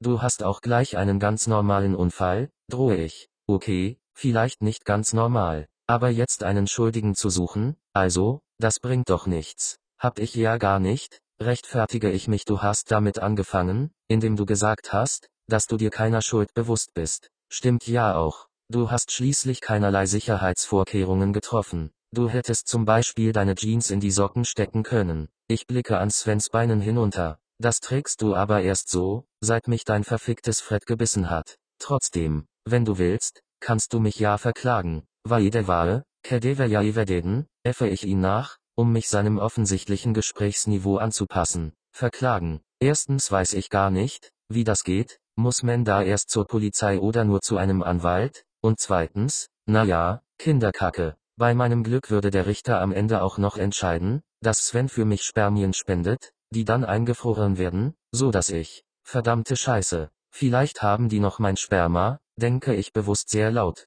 Zumindest könnte Dr. Parisius es noch haben. Ich bin da drei Monate mein Material abliefern gegangen, das letzte Mal kurz vor dem Fredbiss. Und das war ganz bestimmt eine Tubspende. Die könnte doch noch bei ihm oder in seinem Labor auf Eis liegen. Ich habe ja keine Ahnung, wo das Zeug untersucht und weitergegeben wird. Wir müssen sofort bei Dr. Parisius anrufen. Der muss mein Sperma für mich aufheben. Hä, hä Sven, der mir gerade nicht folgen kann. Ja, Falls ich doch noch die richtige treffe, kann man ja nicht ausschließen. Na ja, fick dich, Sven, und deine Frettchen gleich mit. Echt wahr. Schon kann ich wieder über mich selbst lachen, wenn auch ungern. Ich lache lieber über andere, was meiner Meinung nach auf 99% der Deutschen zutrifft, wobei genau diese 99% in Umfragen immer das Gegenteil behaupten. Nur im Moment kann ich gar nicht lachen, nicht mal lächeln, ich habe verdammte Sorgen um den Erhalt meiner Art, meiner ganz persönlichen Art, der Gattung Jens Fischer. Ich kenne mich mit dem gesamten Wiedergeburtszeug nicht aus und glaube deswegen nicht daran, vielleicht bin ja ich die Reinkarnation eines ganz verwegenen Hindus oder eines tibetischen Kampfmönchs, die Faust Buddhas,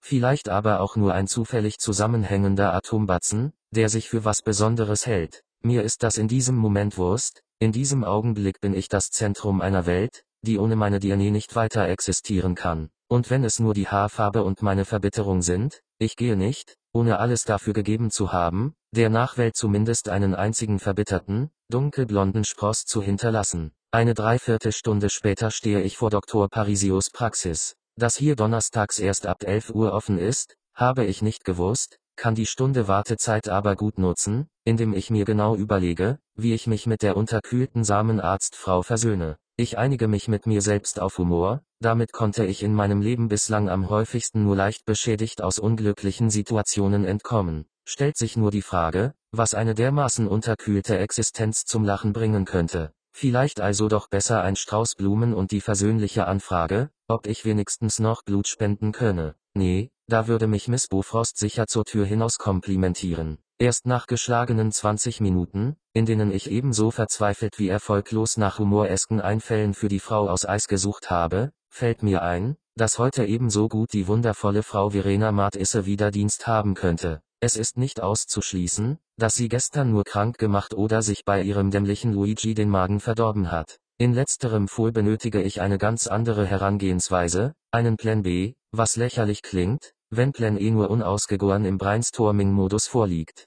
Die Wahrscheinlichkeit, dass Frau Verena Martisse noch nicht über meinen Unfall und den damit einhergegangenen Ausfall in der Spenderkartei informiert wurde, ist nicht sehr hoch. Der Fredbiss, meine sodomitische Neigung, oh das muss sich in so einer Praxis schnell herumsprechen. Die einzig in Frage kommende Vorgehensweise ist also Ehrlichkeit. Ich will mich also nur Interesse halber informieren, wie das denn so mit der Selbstversorgung ist. Ob man sein gespendetes Material denn wie bei einem Kaufvertrag zurückrufen kann, um es irgendwo für eigene Zwecke konservieren zu lassen. Quasi, weil man vielleicht das Gefühl hatte, dass man in der Woche irgendwie vielleicht dermaßen sensationelles Material in sich getragen hat, dass man damit irgendwann vielleicht, ende ich meine Anfrage. Frau Verena Martisse schaut mich an wie ein Reh. Quasi irgendwie, irgendwo, irgendwann vielleicht, schnippt sie zurück. Genau, nein, wie, geht nicht. Ja, aber, also, das ist jetzt ja nicht Ihre Entscheidung. Stimmt. Das haben Sie entschieden, als Sie die Spende abgegeben haben. Kann ich dann vielleicht den Doktor sprechen?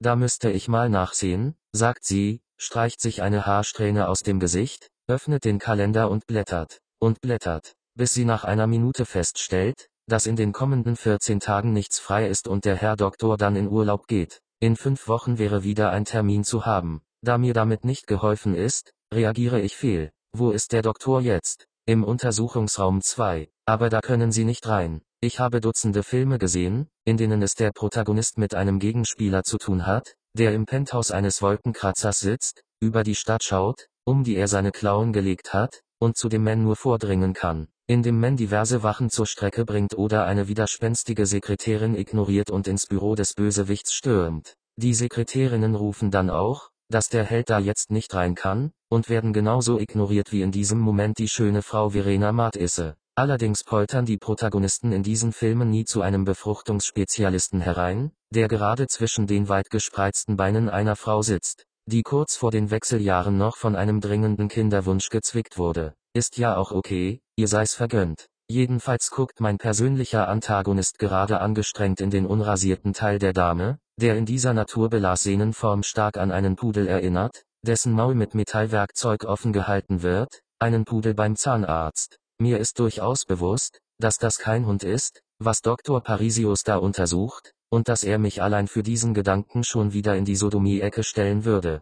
Seine Reaktion ist ein Was zum Teufel in meine Richtung, während die Pudeldame die Situation besser im Griff hat und eine klare Anweisung in meine Richtung schreit, raus hier. Verzeihung mehr bringe ich nicht heraus, bleibe aber noch eine Schrecksekunde erstarrt stehen, schaue im Raum herum und blicke gleichzeitig in das Pudelmaul, keine Ahnung, wie man in mehrere Richtungen gleichzeitig blicken kann. Zum Glück habe ich wenigstens nicht Sitz gesagt. Vielleicht ist es eine außerkörperliche Erfahrung, die ich in diesen Sekunden durchlebe, das Ganze erinnert mich an eine dieser Splitscreen-Sequenzen in der Serie 24. Alles im Raum brennt sich in mein Gedächtnis ein, und erst nach diesem Brennvorgang kann ich mich umdrehen und aus dem Behandlungsraum laufen. Im Gegensatz zu der unglaublich detaillierten Wahrnehmung, die ich soeben noch hatte, verläuft nun alles wie hinter einem milchigen Schleier. Das Knallen der Tür, die ich reflexartig hinter mir zugeworfen haben muss, halt dumpf nach, meine Schritte sind gedämpft und der Weg zum Empfang endlos.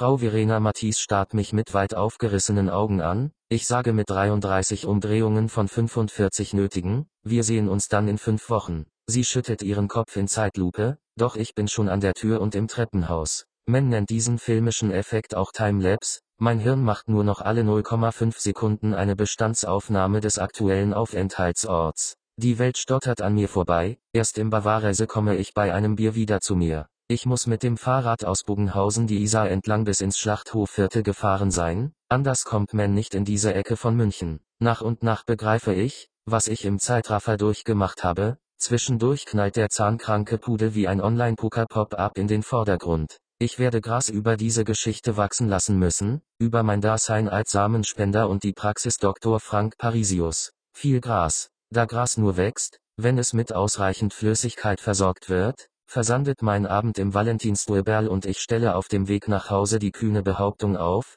dass alles, was in Kneipen geschieht, deren Name auf Stueberl endet, verheerend ist. Diesmal war ich zum Glück schlau genug, Sven gegen fünf anzurufen, damit er mich abholt. Anstatt mich jedoch vor dem Totalabsturz zu schützen, hielt Sven es für angebracht, sich auf dem Weg ins Stueberl meinem Promillegehalt anzunähern, um anschließend mit mir grob in Richtung Nirvana aufzubrechen. Immerhin hatte er 100 Euro in der Tasche, woher, wollte er nicht sagen, sondern sie nur mit mir verflüssigen. Ich kenne die Jungs, die den Laden besitzen, einer von ihnen steht auch hinter der Bar, Philipp, ein gut gelaunter Tscheche, der einem bei seinem Vorhaben, die Welt für ein paar Stunden zu ertränken, sehr fachmännisch zur Seite steht. Jan, seinem Geschäftspartner, ist entweder mal wieder die Bude abgebrannt, oder er hütet die Gäste drüben im Bavarese. Die beiden sind die entspanntesten Gastronomen der Stadt. Philipp lacht sogar dann noch, wenn man in seiner Bar völlig verstrahlt und zugesoffen Frauen anmacht. So wie ich die am Tresen, die einen Namen mit N hat, Nina, Nana, Nunu, ich kriege es nicht hin und wanke sinnlose Banalitäten stammelnd vor ihr herum, bis sie zum Rauchen rausgeht. Ich möchte auch eine, aber sie raucht gar nicht und will nur, dass ich mich verpisse. Philipp und Sven finden das ungeheuer amüsant, bis ich eine aus meiner alten Schule entdecke, deren Namen ich auch nicht mehr weiß, und die sich freut, dass ich sie erkannt habe. Sie erzählt von ihren drei Kindern, was mich einen Scheiß interessiert, und ich bin Arschloch genug, ihr das auch zu sagen. Sie lacht darüber, meine Herren, so cool hatte ich sie gar nicht in Erinnerung. Ist sie auch nicht, denn schon verabschiedet sie sich, hackt sich bei ihrem Mann ein, einem Koloss, der mich mit einem einzigen Schlag töten könnte, wenn er wollte, und geht. Meine weiteren Versuche, Frauen aufzureißen, indem ich ihnen von meiner Unfruchtbarkeit erzähle und die Vorteile des Geschlechtsverkehrs ohne Verhütungsmittel klarzumachen versuche, tragen ebenfalls keine Früchte. Nach ein paar Stunden ernte ich selbst von Philipp genervte Blicke, es müssen sich Gäste beschwert haben. Natürlich ist mir klar, dass es generell alles andere als vielversprechend ist, rotzbesoffen Frauen anzuseiern und nach den ersten drei Sätzen das Thema Sex auf die Bar zu klatschen. Hätte ich ihnen meinen Pimmel gezeigt, hätte ich die gleichen Reaktionen ernten können. Ich sehe, wie Sven mit Philipp quatscht, der immer wieder einen Kontrollblick zu mir rüberwirft, und weiß, dass es Zeit ist, den Ort zu wechseln. Gegen Mitternacht wanke ich neben Sven den kleinen Weg am Glockenbach entlang und will unbedingt von der kleinen Brücke pinkeln, die man dort überqueren muss. Lass mal stecken, versucht Sven mich davon abzuhalten, hier kommen um die Zeit gerne Väter mit ihren nachtaktiven Kindern vorbei. Das Glockenbachviertel ist seit ein paar Jahren der Prenzlauer Berg Münchens. Hier siedeln mittlerweile nur noch junge Eltern, die zwischen Baby und Biobrei ihre astreine Kohlendioxidbilanz im Bugabo vor sich herschieben. Sie tragen Fairtrade-Treter, bezahlen ohne mit der Wimper zu zucken 6 Euro für eine Tafel Schokolade, haben ständig Pappbecher in der Hand und freuen sich, wenn wieder ein unverschämt teurer Laden aufmacht, der irgendwas verkauft, das sie an die eigene Kindheit erinnert. Tritop, Brio, Ahoi Brause, Creme 21. Sie flippen aus, wenn Twix wieder für ein paar Wochen Räder heißt, denn damals war alles noch gut, selbst wenn ihnen Afrikola früher auch schon nicht geschmeckt hat. Dass ihr Lebensstil gesteuert und ihre Begehrlichkeiten so durchschaubar sind wie die Interessen der Industrie dahinter, steht auf ihrer persönlichen Ignorierliste ganz oben. Hauptsache, sie erleben durch ihre Kinder die eigene Kindheit nochmal und bieten den Gören identische Erfahrungen mit reanimierten Produkten. Wüsste ich, wie man es anstellt, ich würde sofort die Saftpyramiden wieder auf den Markt bringen, in die wir früher unsere Strohhalme gerammt haben. Ickt wie lol ein Kind Pfotenmehe, bricht es plötzlich aus mir heraus ich will auch DSO-Sache isse sein wie alle Sandern. Das just nämlich gar nicht so schaloem, welchen men erst malo drinnen steckt. Ja, ja, aber jetzt gehen wir nach Hause. Nein, du bist nämlich chillt, dass ich niemals im Lekin Vater werde. Was? FJU, setze ich noch an, schaffe den Satz aber nicht, denn meine Konzentration wird wieder vom Gleichgewichtssinn beschlagnahmt. Ich bin an dem Punkt der Nacht, wo mein Körper versucht, meinen Geist wie ein Spenderorgan abzustoßen. Dabei wollte ich Sven nur mitteilen, dass ich vor 20 Jahren als Zwergal-Skilehrer überzeugt war, spätestens mit 30 ein oder zwei eigene Kinder im Kurs zu haben. Vorgestern noch hätte ich mich auf jeden Fall für eine funktionierende Beziehung und nur ein Kind entschieden, heute würde ich das auch, wenn meine Samenleiter noch intakt wären. Zwei Kinder bedeuten heute automatisch das Aus für jede romantische Beziehung, es wird ein praktisches Miteinander, eine Partnerschaft, wie sie in der Hölle erfunden wurde. Das lässt sich an vielen Beispielen in meinem Bekanntenkreis beobachten, die auch nur noch von der Erinnerung an die Beziehung zusammengehalten werden, die sie mal hatten. Deswegen auch diese Vernarrtheit in Artikel aus ihrer Vergangenheit, aus Shops, deren Interieur mit künstlicher Patina beschmiert wurde. Ich gebe zu, dass ich, hätte ich denn einen Beruf gefunden, sicher einer von ihnen wäre, und dafür verachte ich sie aus vollkommen verbitterter Seele. Leider fühle ich mich selbst zu minderwertig und überflüssig, um ein wahrer Misanthrop zu werden. Natascha wohnt hier sicher auch schon, mit einem oder zwei Kindern, das geht ja so schnell. Wir müssen hier weg, versuche ich Sven zu sagen, aber nur ein Ruhelpsen kommt aus meinem Mund, dieses Selbstelendsviertel ist der Nährboden für meinen Bitterstoffwechsel. Beim Kiosk in der Müllerstraße besorgt Sven mir zwei Dosen Red Bull, und ich bin dank der frischen Luft schon klar genug, um gar nicht erst nach Wodka zu fragen. Ich habe begriffen, dass mein Sprachzentrum noch nicht resettet und neu kalibriert wurde und ich mich mit meiner Konversation noch zurückhalten muss. Erst auf der Couch werde ich mich wieder einigermaßen verständlich ausdrücken können.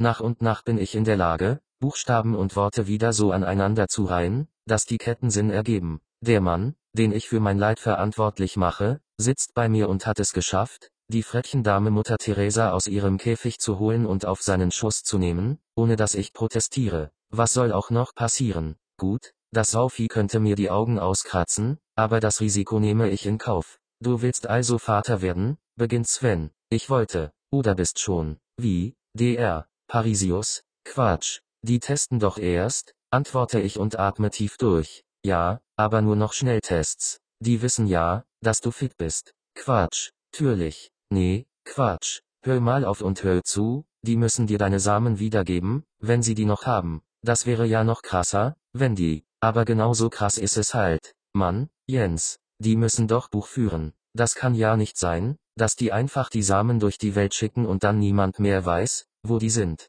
Ja, und, da müssen die dir auch sagen, ob die gebraucht worden sind oder noch auf Trockeneis liegen. Vielleicht will ich das gar nicht wissen. Vielleicht reicht mir ja der Gedanke, dass ich Vater geworden sein könnte. Jetzt redest du aber Quatsch. Wir schweigen. Er hat ein bisschen recht, und das wissen wir beide. Uns ist außerdem klar, dass uns niemand jemals verraten wird, was aus meinen Samen geworden ist. Es sei denn, wir gehen da maskiert mit Waffen rein oder so, beendet Sven meinen Gedankengang, und ich bin waff. Wie hat er das gemacht? Kann der Arsch jetzt meine Gedanken lesen? Nein, du denkst gerade laut. Und ich bin kein Arsch, beantwortet er meine Frage. Ach so, scheiß Alkohol. Und, ich meine, drastische, Dings, äh, der Zweck heiligt die Mittel. Ja, aber ich überfall keine Samenbank. Ich hab doch keinen Bock, als Deutschlands dümmster Vollidiot im RTL-Jahresrückblick gezeigt zu werden. Komplette Scheißidee von vorne bis hinten. Echt. Ich weiß nicht genau, ob ich schon wieder leise denken kann, muss es jedoch dringend versuchen, weil der Ansatz gar nicht mal so verkehrt ist. Reingehen, Info holen, rausgehen. Ja, können wir auch anders machen. Mist. Er hört mich noch immer. Ja, und wie soll das funktionieren? Einbruch. Ach, nein, höre ich mich sagen, das heißt, ja, vielleicht. Aber da ist es dasselbe. Wenn die uns erwischen, das geht einfach nicht. Auf der anderen Seite werden die keine Alarmanlage oder sowas haben. Obwohl, die haben immer Kohle für die Samenspender im Haus. Das heißt also, Jens, ja, was sagst du dazu? Ich hab doch gerade geredet, dachte ich zumindest. Anscheinend kann ich aber Gedanken und Sprache nicht mehr trennen, ich muss mich erst mal hinlegen und ausschlafen. Mann, das nervt. Finde ich auch. Nacht. Pitbull. Da es bei der Pitbull-Zucht vorrangig um Leistung und Kampfwillen geht, wurde auf das Aussehen der Rasse niemals Wert gelegt. Einbruch zu Gutscheln war eine applauswürdig dämliche Idee, nicht mal die Seiten zum Thema Einbruchprävention bringen mich weiter, halten nur auf. Fünf Minuten kostet mich das Lesen der Einbruchtipps für neue Welpen, eine Werbeseite aus dem Babelfis-Universum, an deren Ende auf einen Artikel zum Thema Verständnis für die Bedeutung der Suche nach der besten Heimtierbedarf verlinkt wird. Natürlich klicke ich das an, obgleich ich ahne, dass diese Babelfis AI-System hat und ich nicht der Erste bin, der durch diese Übersetzungshölle zu navigieren versucht. Nach einer Stunde Webrikerke bin ich so klug als wie zuvor. Svens Vorschlag, einen Privatdetektiv anzuheuern, habe ich nach einem kurzen Anruf bei einer Detektei verworfen. Ich hatte absichtlich die Firma mit der unseriösesten Internetpräsenz ausgewählt. Eine, deren digitale Visitenkarte schon andeutet, dass man dort auch lästigen Mitmenschen diverse Knochen zu fairen Preisen brechen lassen kann. Bei beiden Armen ein Bein gratis. Eine Garantie kann ich Ihnen natürlich keine geben, wurde mir in schönsten Münchner Kaiserdeutsch mitgeteilt. Ich müsse auf jeden Fall die Tagessätze zahlen, und wenn die Ermittler etwas fänden, bekäme ich das Ergebnis mitgeteilt. Wenn nicht, ebenso. Ein perfektes Geschäftsmodell, und dazu cool und verwegen. Ich habe für eine Sekunde überlegt, selbst Detektiv zu werden und nach meiner Ausbildung auf eigene Faust herauszufinden, was aus meinem Erbmaterial geworden ist, habe aber auch das gleich wieder fallen lassen, als mir der unseriöse Detektiv sagte, nein, wir bilden nicht aus. Und jetzt entschuldigen's mich, ich hab Arbeit zu tun. Am Abend sitze ich mit Sven in der Küche, esse Spaghetti mit Tomatensoße, trinke billigen Wein und gehe mit ihm meinen endgültigen Plan durch. Der sieht vor, dass er am nächsten Morgen spenden geht und sich dabei ganz unverfänglich informiert, wie oft er eigentlich schon da war. Und warum würde ich das wissen wollen, würde Sven gerne wissen. Keine Ahnung. Sag, dass dein Steuerberater die Info braucht, ist das Erste, was mir durch den Kopf schießt, und Sven ist sofort verunsichert. Hey, das muss man aber nicht in echt versteuern, oder? Keine Ahnung, ist ja auch egal. Überhaupt nicht. Gut, dann würde ich sagen, man muss. Ist schließlich ein Gewinn, den du machst. Sven legt seine Stirn in Falten, seine Atmung beschleunigt sich, er ist alarmiert. Nee, ich spende da was und bekomme dafür, na ja, so eine Art Gegenspende. Okay, lass ich gelten. Du sollst auch nur rausfinden, wo die ihre Unterlagen haben. Ob das alles im Computer steht oder ob die irgendwo Patientenakten haben, versuche ich ihn zu beruhigen und gleichzeitig zurück zu meinem eigentlichen Anliegen zu kommen. Nur, wenn Svens Aufmerksamkeit sich mal in etwas verbissen hat, ist es ein Ding der Unmöglichkeit, ihn davon loszureißen, seine Konzentration ist der reinste Pitbull. Ja, aber wenn die in der Praxis jetzt nie Steuerprüfung hätten, dann würden die vom Finanzamt doch an meine Adresse kommen, oder? Ich weiß es nicht, Sven. Aber genau das sollst du ja morgen fragen. Wichtig ist nur, dass, wie viel ist 400 mal 12 mal 4? 1600 mal 12. Aha, und das ist? 16000, 19600 oder so. Und wie viel muss man auf 19600 Euro Steuern zahlen? Keine Ahnung. Aber wenn du das als 400 Euro Job angibst, gar nichts. Sicher, Mann, Sven, frag deinen Steuerberater. Hab ich doch keinen. Es ist kompliziert mit Sven, doch er ist ein guter Mensch, der lediglich etwas anders funktioniert. Man darf nie zu viele Informationen oben einfüllen, am besten fährt man mit einfachen, klaren Handlungsanweisungen nach dem Prinzip der Ereigniskarten bei Monopoly. Nach einer Stunde habe ich ihn schließlich so weit, gehe zu Dr. Parisius. Gehe direkt dorthin, spende kein Sperma, ziehe keine 100 Euro ein, und er verspricht herauszufinden, wo die Patientendaten gespeichert werden, und die Praxis auf mögliche Alarmanlagen oder andere Sicherheitsfeatures zu überprüfen. Weil ich aber ein Idiot bin, versetze ich ihn mit einem unbedachten Kommentar in Panik, da können wir dann auch gleich schauen, ob deine Spenden an kinderlose Paare oder die Industrie gegeben wurden. Bitte, kleiner Witz, nicht für Sven. Er erklärt mir, dass er ein Allerweltsgesicht hat, dass er Top-Material hat, das Beste weit und breit, seit die kleine Königsquelle meiner Lenden versiegt ist, dass ich mehr Geld als er bekommen habe, hat Sven doch gewurmt, und nun spekuliert er darüber, ob ich eventuell nach einem neuen Tarif bezahlt wurde, während er noch nach einem alten Spendetarif abgerechnet wird. Wieder und wieder preist er die Qualität seiner Spermien, wird jedoch gleichzeitig immer nervöser, da ich ihm erkläre, dass die Qualität des Materials nicht damit zusammenhängen kann, wofür es benutzt wird.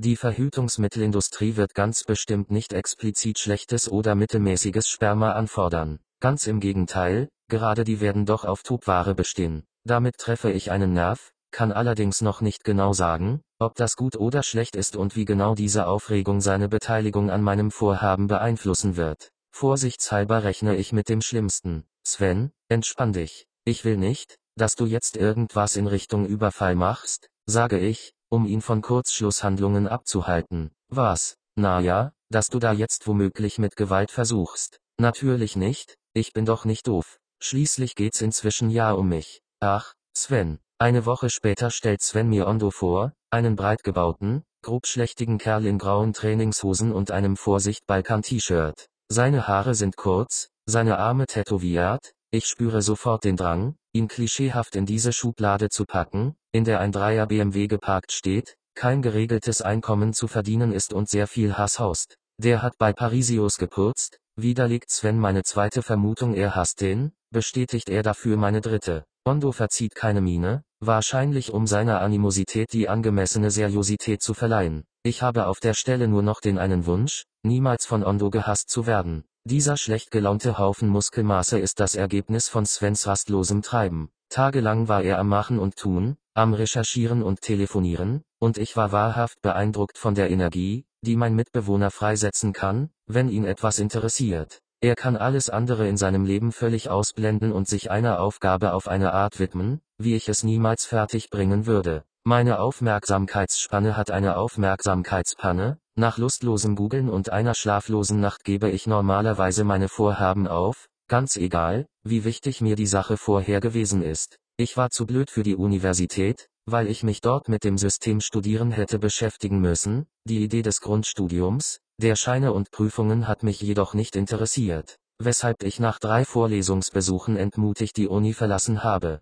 Sven hingegen hat Phasen, in denen er sich in seine biotechnische Welt zurückzieht. Dann assistiert er im Labor der Uni, forscht und schweigt. Da ich nicht verstehe, was er da macht und wohin ihn das bringen soll, frage ich ihn auch nicht darüber aus. Er würde in diesen Perioden des konzentrierten Arbeitens sicherlich nicht antworten. Doch nun macht sich seine Besessenheit für mich bezahlt, hoffe ich. Irgendwie hat er, garantiert unter Einsatz seines Lebens, Ondo Tosic aufgetrieben, der von Juli 2008 bis Mai 2009 bei der Firma Spring Clean Gebäudereinigung GmbH gearbeitet hat, einem Reinigungsservice mit Zeitarbeitern. Die haben ihn in Parisios Praxis geschickt, wo er statt zu putzen eine Affäre mit einer Angestellten hatte. Mit Frau Verena Martisse, will ich sofort wissen. Nee, mit einer echten Frau. Und das war, die Frau von Arzt, erwidert er sichtlich gelangweilt. Coldfinger, notiere ich beruhigt. Er hat die Frau mit den toten Handen verführt. Kein Problem. Und, ja, hat ihn halt gelangweilt, wie er uns erwischt hat. Aber ist wohl seine alte Schuld, nicht ich, oder? Weil ich war halt weniger mit ihm verheiratet, verstehst du? Tut mir echt leid. Ja, klar, antworte ich, runzle jedoch die Stirn, weil mich seine Erklärung im Stil der neuen deutschen Höflichkeit an all die unschuldigen jungen Menschen erinnert, die in Castingshows vor der Jury stehen und erklären, warum sie ihren Text nicht lernen konnten. Alter, wenn seine Frau Fremdgehen tut, kann ich nichts dafür. Leider, checkst du das nicht? Dass diese Dumpfbacke nun auch noch an meinen kognitiven Fähigkeiten zweifelt, lässt mich grinsen. Ich habe große Zweifel, dass er mir jemals etwas erzählen könnte, das ich nicht augenblicklich begreife. Dennoch lasse ich ihn in seinem Glauben, dass ich der Unterbeleuchtete von uns beiden bin. Alles andere könnte schmerzhafte Folgen haben. Aber er muss mich natürlich bei mein Chef voll auffliegen lassen und so. Seitdem bin ich halt wieder Poolboy. Ich kann mir zwar nicht vorstellen, wer diesen Kerl seinen Pool reinigen lassen würde, komme dann aber darauf, dass das Jahr ebenfalls über eine größere Reinigungsfirma laufen könnte. Und wer weiß, ob sich die Grünwalder Damen an ihren Pools im Garten nicht gerne mal unter einen Balk an Körper legen, statt immer nur in der Sonne zu garen und auf ihre Gatten zu warten, die in Vorstandssitzungen schmoren oder auf Geschäftsreisen ihre Assistentinnen bumsen. Da sich eine etwas zu lange Pause im Gespräch einstellt, in der er sicher eine Reaktion auf sein gebeuteltes Schicksal erwartet, sage ich, schöne Scheiße,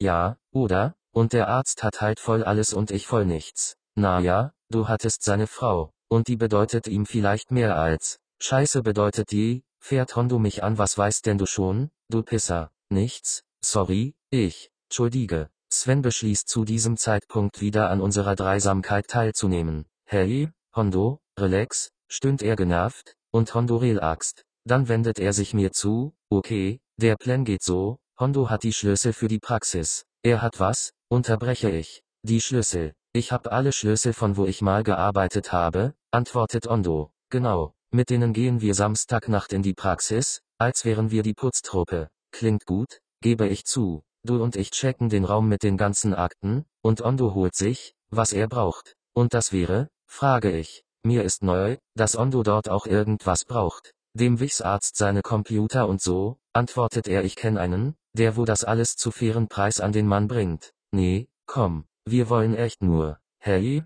halt's Maul, okay, ich bring dich da rein und du bist still, oder ich häng dich, ey. Diese spezielle Drohung ist mir noch nie untergekommen und meine Angst vor ihr entsprechend groß. Egal, ob das metaphorisch oder wörtlich gemeint ist, ich habe nicht vor, mich von Hondo hängen zu lassen. Also versichere ich ihm, dass alles cool ist und er machen kann, was er will, solange ich ebenfalls bekomme, was ich brauche. Kriegst du, das und 20 Prozent, merkt Sven an, 20 Prozent, von Verkauf. Sven wollte erst 33, aber ihr Spastis kennt halt keinen, der wo das Zeug verchecken kann. Ja, nee, ich will gar nichts von dem Verkauf. Ich will nichts stehlen, nur Informationen, mache ich klar. Gut, dann nehme ich 80 Prozent, akzeptiert Hondo. Nee, Moment. Jens entscheidet, wer seine 20 Prozent bekommt, höre ich von Sven, der sich sofort eine fängt. Schnauze. Dann machen wir mit seine 20 Prozent 50-50. Also jeder 10. Insgesamt ich 70, du 30. Da musst du mir doch keine reinhauen, mault Sven und hält sich die komplette rechte Gesichtshälfte. Ondo lacht, nimmt ihn in den Schwitzkasten, stößt und knufft ihn, ich fürchte schon um Svens Leben. Meine Angst vor diesem Typen wächst, denn dass er mich nicht leiden kann, ist offensichtlich. Ebenso dass er jetzt der Chef unserer Bande ist, das vermutlich analphabetische Alphatierchen. Mit der Ansage, dass wir zwei Pisser übermorgen um 22 Uhr im Drugstore sitzen sollen, aber auf keinen Full Alk, weil sonst aufs Maul, nimmt er seine Sporttasche und geht. Kaum ist er aus der Tür, renne ich in mein Zimmer. Mein Laptop ist noch da, Handy auch. Dennoch befürchte ich, dass uns Hondo erschießen wird, sobald wir den Einbruch beim Doktor hinter uns gebracht haben. Sven, weil er 30% vom Gewinn haben will, und mich, weil ich ein Spasti oder Pisser bin. Sven kommt hinter mir ins Zimmer. Und? fragt er und macht keinen Hehl aus seinem Stolz. Was? Und? Wie findest du ihn? Ist das dein Ernst? Ich hab Angst vor dem Typen. Musst du nicht? Der ist total nett. Sprach der Idiot mit der roten Gesichtshälfte. Wo hast du den bloß hör? Er lässt sich auf mein Bett fallen, greift nach dem Buch, das aufgeschlagen daneben liegt, blättert darin herum, lacht kurz, schließt es und legt es wieder beiseite. Den kenn ich von früher. Hat mir mal mein Handy abnehmen wollen. Das ist aber nett. Nein, natürlich nicht, aber dann hat er sich mein Handy genauer angeschaut und sich über das, scheiße Teil, kaputt gelacht. Und dann hat er in seine Tasche gegriffen und mir ein anderes geschenkt. Das Nokia mit der Kamera, genau. Seitdem haben wir uns ein paar Mal getroffen. Ist nur dann ein bisschen gefährlich mit ihm, wenn er Alkohol trinkt. Dann prügelt er sich immer. Gut, Sven ist mein Mitbewohner, nicht meine Ehefrau. Er ist mir keine Rechenschaft über seine Freunde oder Bekannten schuldig. Aber dass er jetzt Typen in unsere Wohnung schleppt, die in den kommenden Jahren 100 pro in Sicherheitsverwahrung genommen werden, passt mir nicht. Er hat übrigens etliche 50 oder 60 Zoll Flachbildfernseher, Sony oder so, LED irgendwie, da bringt er morgen noch einen für dich und einen für mich vorbei. Er will nur 250 Euro pro Stück. Nee, lass mal, brauch ich nicht. Und kann ich auch gar nicht zahlen, kann ich die leihen. Aber wenn du deinen nicht willst, verkaufen wir ihn einfach. Ey, Sven, ich hab keinen Bock, dass hier die Bullen aufkreuzen und uns wegen Hehlerei oder Besitz von gestohlenem Kack Ärger machen. Ja, okay, dann sag ihm das genau so, damit er mir aufs Maul haut, oder steht auf Verrat vier Teilen, ich bin mit seinem Strafkatalog noch nicht ganz vertraut. Sven steht wortlos auf und verlässt mein Zimmer. Ich wollte nur in eine Samenbank einbrechen und meine Unterlagen lesen. Nichts stehlen, nichts kaputt machen, sondern mir einfach die Informationen beschaffen, die mir zustehen. Und mein verstrahlter Mitbewohner macht einen verdammten Kriminalfall daraus. Ich hoffe nur, dass Parisius keinen Wachmann hat, den wir umlegen müssen. Das Restaurant Drugstore hat sich seit 20 Jahren nicht verändert. Es scheint, als würde der Besitzer auf ein 80er Comeback warten. Ein richtiges. Alles im Lokal schreit nach tulpierten Haaren, Schulterpolstern und Männern in Pastellfarben. Selbst die Musik ist stehen geblieben, Herr Metal-Balladen mit Pfeif-Soli und klirrenden Gitarren schmiegen sich weich zwischen die Sitzpolster designt bei Stephanie Türking. Sven versteht die Referenz auf die 80er Jahre Moderatorin nicht, ich hingegen hatte einen Amiga 500, die von ihr gestaltete Sonderedition mit pinken Balken, gelben Dreiecken und dicken Streifen in Leopardenmuster. Und warum hattest du den und nicht einen ganz normalen? fragt Sven berechtigterweise. Die hat damals die Top 10 moderiert, und meine Eltern dachten, sie würden mir eine Freude machen, erkläre ich. Ach, die von Formel 1, genau. Und in den 80ern gab es dann eben den Amiga 500 und einen Opel Corsa oder VW Polo oder so, der war genauso verunstaltet und hinten stand, Designet bei Stefanie Türking, drauf. Ach so, ja, das ist äußerst witzig, beendet Sven meinen begeisterten Ausflug in die Vergangenheit. Er sieht sich um und erspäht dann Hondo im Kiosk unter der Treppe in die erste Etage. Ich verberge meine Überraschung, dass dieser Shop noch existiert, immerhin habe ich hier schon vor 22 Jahren meine Zigaretten gekauft. Das ganze Café ist eine verdammte Zeitmaschine.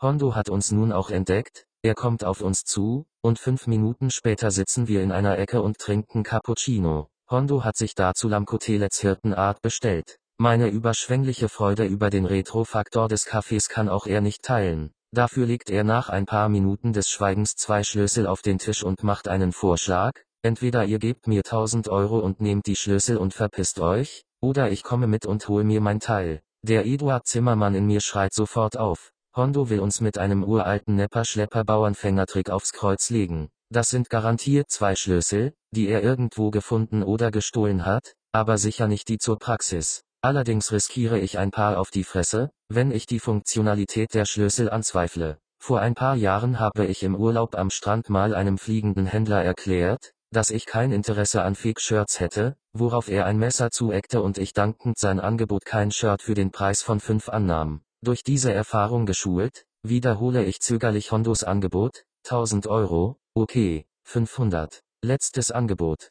Sein Preis halbiert sich schneller als der Kern einer befruchteten Eizelle. Hab ich nicht da, antworte ich. 250, weil ihr Freunde seid. Aber weniger geht echt nicht. Schweigen. Allerletzte Möglichkeit, 100. Versteh mich nicht falsch, Hondo. Aber du bist gerade innerhalb von 15 Sekunden mit dem Preis um 90% runtergegangen, setze ich halb gar an. Ja, und? Bist du Pisser jetzt mein Manager? Nee, ich meine nur, dass das mein Vertrauen. Da wischt mir Ondo auch schon eine, und Sven springt ein, lass mal, Alter, er ist ein Pisser, komm einfach mit. Und wenn es beim Doktor nichts gibt, was sich zu Geld machen lässt, einigen wir uns schon. Der dämliche Ex-Jugoslawe hat mich am Ohr erwischt und einen wirklich harten Treffer gelandet, einfach so aus dem Handgelenk. Mein Trommelfell pfeift, der Wangenknochen tut weh, aber ich bin tapfer und lege nicht mal die Hand auf die schmerzende Stelle. Bondo rollt genervt die Augen und steckt die Schlüssel wieder ein. Hey, aber die LCD-Fernseher, die wo ich besorgt habe, die zahlt ihr.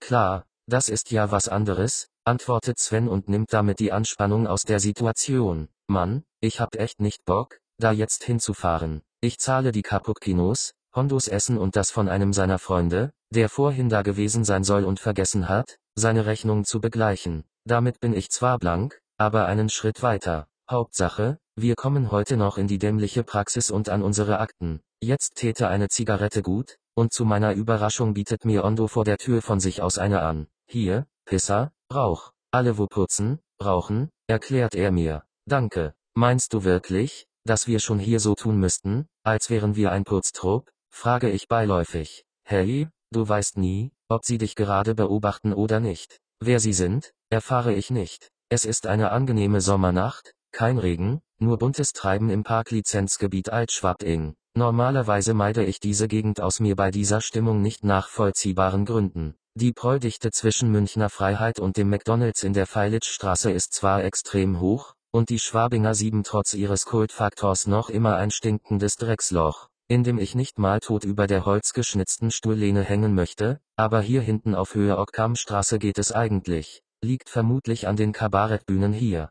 Das Vereinsheim, das Lustspielhaus und die Lach- und Schießgesellschaft ziehen ein anderes Publikum an und sorgen so für eine Passantenmischung, die der Ecke eine Zeit lang gefehlt hatte. Wir sind mit dem Fahrrad da, was Ondo schon wieder wütend werden lässt. Er verlangt, dass wir ihm ein Taxi in die Oettingenstraße zahlen, aber ich habe kein Geld mehr, und meine Karte ist gesperrt, weil das Honorar für die Zigarillo-Promotion von neulich noch nicht drauf ist. Echt? Da läuft Men fünf Nächte durch die Biergärten, verteilt ekelhaft stinkende Billigzigarillos an Raucher, bietet ihnen eine Schachtel zum Vorzugspreis an und sollte sich währenddessen bitte nicht von Zivilbullen aufgreifen lassen, da die ganze Aktion rechtlich in einer Grauzone stattfindet. Und dann bezahlen sie einen erst nach Minimum sechs Wochen. Der verdammte Chef der Firma hatte sogar die Chutzpe, mir zu schreiben, dass er sich die Arroganz erlaubt, sein Zahlungsziel von 30 bis 90 Tagen, je nach Wetter und Laune, bei all seinen Geschäftspartnern anzusetzen. Da ist es ihm scheißegal, wie viele Mahnungen ich ihm schicke.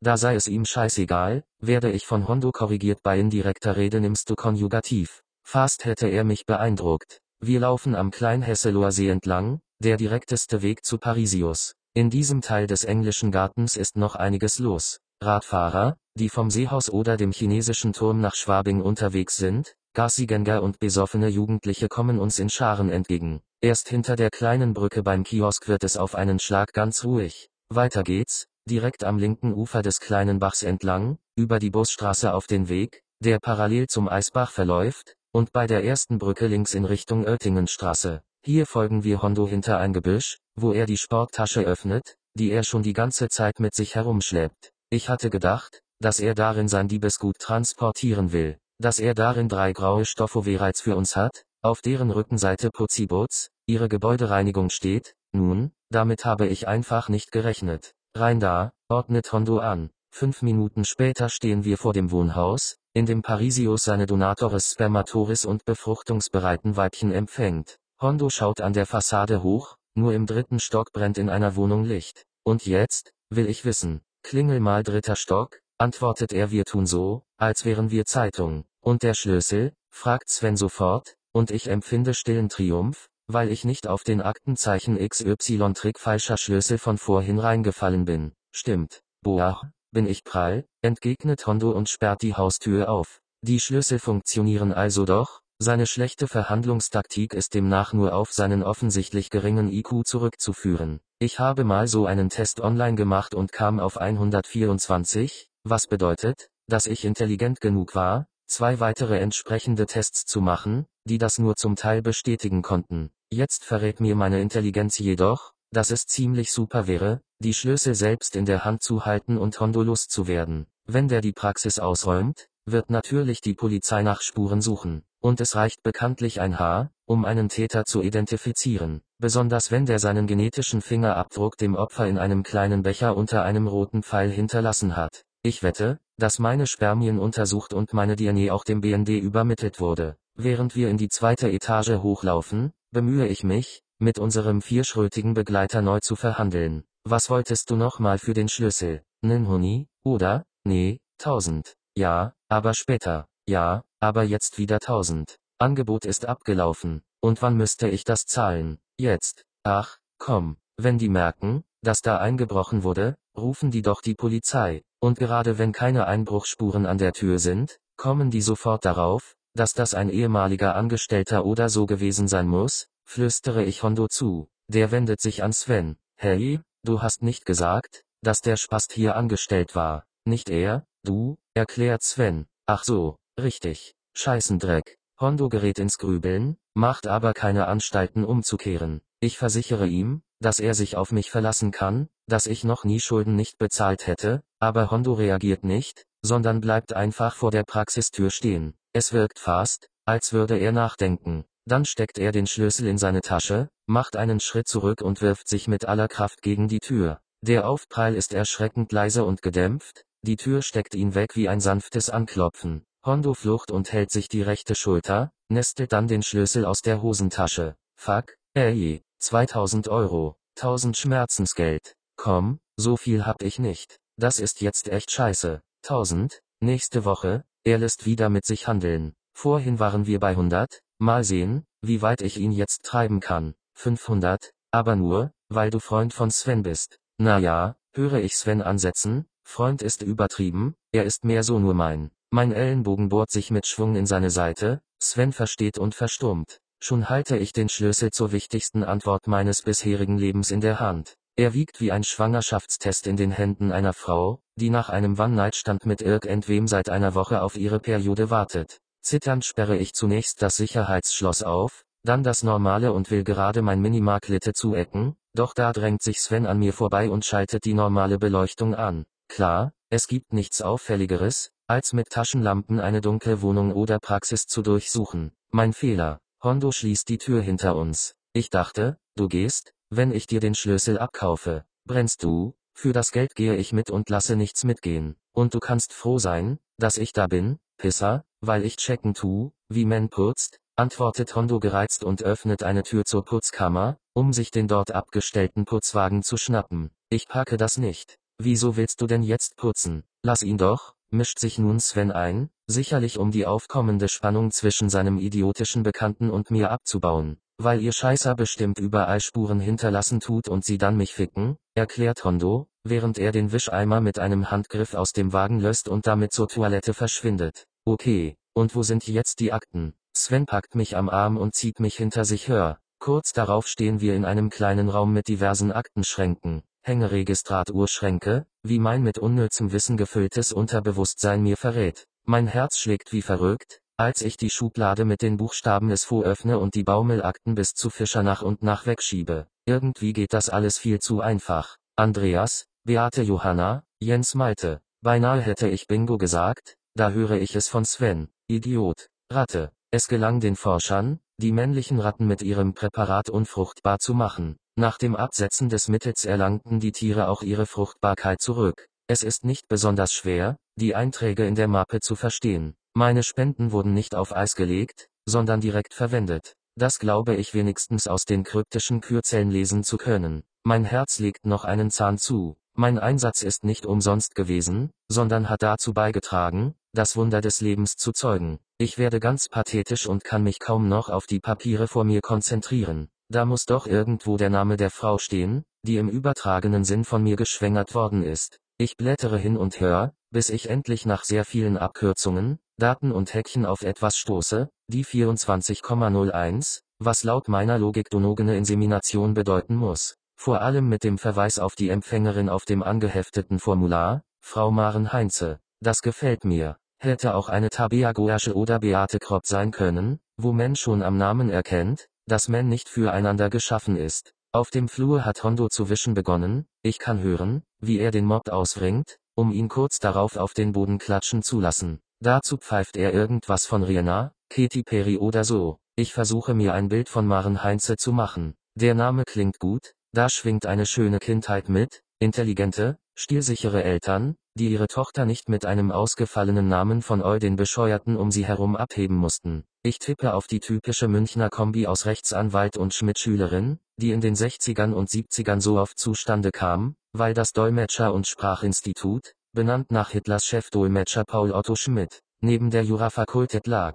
Men teilte die Kantine und gerne auch die Schlafstätte. Ich gehe zur Schublade SHG und suche die Unterlagen der Patientin Heinze, werde dabei aber von Sven unterbrochen. Was machst du denn da? Wie? Na, bei SHG. Ich suche die Daten von Maren Heinze. Von wem? Das ist, Freude. Freude die Frau, die mein Kind bekommt. Also, wenn alles gut geht. Und gut gegangen ist. Wie? Die schreiben bei dir rein, dass da jemand mit befruchtet wurde? Er kommt mit seiner Registratur zu mir und deutet auf die Einträge, die alle gleich sind, Datum, Ergebnis des Schnelltests und jeweils der Zusatz LSFQAM, was auch bei mir einige Male vorkommt. Einen Vermerk, der mit die beginnt, kann auch ich nicht entdecken. Offensichtlich wurden die Spermien mit dem Verweis LS für etwas anderes als die Befruchtung fremder Frauen verwendet. Dfkfam, schon mal gehört? Nee, kann man hier online gehen? wendet sich Sven fragend an Hondo, der gerade an unserer Tür vorbeiwischt. Logomatic, meint er, stellt den Wischmob in den Eimer und signalisiert Sven, ihm zu folgen. Dass es eine Schrottidee ist, jetzt und hier nach irgendwelchen Kürzellen im Internet zu suchen, ist den beiden egal. Sven ist vollkommen von der Rolle und wiederholt immer wieder, dass er das nicht glauben kann, er hat doch ein Allerweltsgesicht, verdammte Scheiße nochmal. Ich finde die Daten von Maren Heinze und hol sie aus dem Schrank. Ihre Mappe ist um einiges dicker als die meisten anderen. Wahrscheinlich muss man bedeutend mehr an Untersuchungen und Tests als ein schlichter Samenspender durchmachen, bis man eine künstlich befruchtete Eizelle eingesetzt bekommt. Zum Glück steht ihre Adresse vorne auf der Mappe. Jahnstraße. Verdammt. Das ist sozusagen das Rückgrat des Glockenbach-Viertels. Entweder ist Maren Heinze eine der von mir so verachteten Lattemuttis oder sie ist lesbisch, was mir momentan sehr viel lieber wäre. Vielleicht hat sie den richtigen nur nie getroffen, wurde dann von einer echt netten und hübschen Lesbe verführt und ist bei ihr geblieben. Doch eigentlich wünscht sie sich nichts sehnlicher als einen Mann in ihrem Leben, einen Vater für das Kind in ihrem Schoß. Mit diesen homophoben Gedanken im Hinterkopf stecke ich die Akte zurück in die Schublade. Ich möchte keine Details wissen, sondern dieser Frau einfach nur begegnen. Und diese Begegnung muss wie ein Zufall aussehen. Diesen Satz habe ich so das letzte Mal im Film Hit, der D-Doktor gehört. Mit sehr viel Glück hat sich mein Leben gerade in eine niedliche romantische Saat-1-Komödie verwandelt. Die Zuschauer würden mit mir und der bezaubernden Maren Heinze mitfiebern, und wenn sie kurz vor unserem Happy End erfährt, dass ich unsere schicksalhafte erste zufällige Begegnung ganz bewusst eingefädelt habe, sie also belogen habe, weil sie mein Baby in sich trägt, dass ich in diese Praxis eingebrochen bin, um an ihre Adresse zu gelangen, wird sie sich in Tränen von mir abwenden, und ich erkläre ihr dann, dass ich das tun musste und nicht wissen konnte, dass ich mich in sie verlieben würde. Das muss natürlich äußerst emotional inszeniert sein, Hollywood eben, nicht so dick wie in Ich habe dir vertraut, Jens Fischer, aber auch nicht zu cool, Allah lass mich einfach in Ruhe, ich will dich nie wiedersehen. Ihre Wut und Enttäuschung über meine Unehrlichkeit muss die Tränendrüsen der Zuschauer stimulieren, aber ohne sie zum Weinen zu bringen. Das passiert erst, wenn ich irgendwas mache, womit ich ihr beweise, dass ich sie wirklich liebe. Keine Ahnung, was das wäre, vielleicht überwinde ich meine Höhenangst oder weine selbst, wenn der Zuschauer vorher erfahren hat, dass ich das Weinen verlernt habe, dass ich einen Verlust zu verschmerzen hatte, der mich all meine Tränen gekostet hat. Hey, Dings, komm mal, schnell, höre ich plötzlich Hondo durch die Praxis schreien, ist mir gar nicht so unrecht, denn mein Film ist soeben ein bisschen abgeschmiert. Lass mich los, du Arschloch. Das ist Sven und das Klatschen danach eine Ohrfeige, Maulschelle, Backfotzen oder Watschen. Auf jeden Fall hat es Sven getroffen. Irgendwas gerät da draußen gerade gewaltig aus den Fugen, und Svens Geschrei ist das Letzte, was wir gebrauchen können. Ich schließe alle offenen Aktenschränke und mache mich dann auf die Suche nach ihm. Irgendwas kracht total laut, gefolgt von einem weiteren, diesmal rhythmischen Klatschen, das ein Watschenhagel sein muss. Gut so, denn die Geräusche helfen mir, mich zu orientieren. Ich kann mir ein Grinsen nicht verkneifen, weil Sven so eine Packung Schellen sicher nicht schaden wird. Möglicherweise verzerrt sich mein Gesicht aber auch nur wegen der nachhaltigen Freude über die Gewissheit, dass meine Samen nicht in den Wind gestreut worden sind. Sven liegt in Parisios Büro auf dem Boden hinter dem Schreibtisch, Hondo kniet auf ihm und schmiert ihm in regelmäßigen Abständen eine, alle fünf Sekunden, Patch.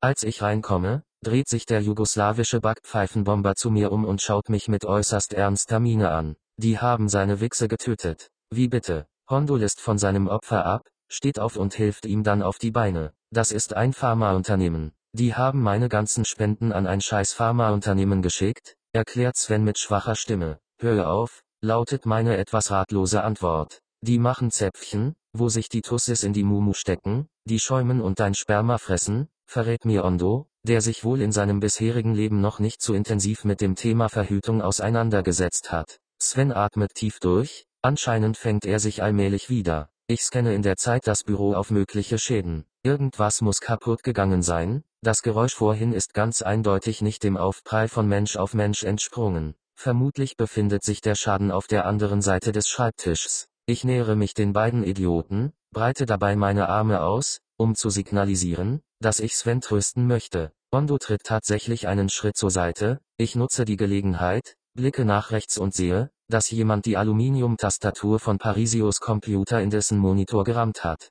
Der Bildschirm ist kaputt, die Tastatur hängt heraus. Sven vor mir schnaubt. Was soll denn der Scheiß? Fahre ich Sven an und will ihm jetzt auch eine scheuern. Allerdings bin ich ein sehr unerfahrener Schläger, habe eigentlich seit der Grundschule keine körperlichen Auseinandersetzungen mehr erlebt. Deswegen trifft meine Handfläche Sven auch nicht wie geplant im Gesicht, sondern mein Handballen seinen Schädel etwas oberhalb des Ohrs. Sofort packt mich Ondo von hinten und rammt mir sein Knie in den Rücken. Keine Ahnung, was er da getroffen hat, aber es ist ein Schmerz, wie ich ihn nur aus meiner Vorstellung kenne, in etwa auf einem Level mit dem, was der Torero im Sommer 2010 gefühlt haben muss, den Spiegel Online versucht hat, möglichst lange auf der Startseite zu halten. Mindestens vier Tage konnte ich keine Nachrichten lesen, weil ich den Anblick nicht ertragen habe, ein Torero, dem der Stier eins seiner Hörner genauso durch den Unterkiefer gebohrt hat, dass es durch den Mund wieder ausgetreten ist. Der Unterkiefer als Abschlepphaken, mir dreht sich heute noch der Magen beim Gedanken daran um. Ich erinnere mich noch, wie froh ich war, als dieses Bild von Thilo Sarazins verbissener Mäusefratze abgelöst wurde.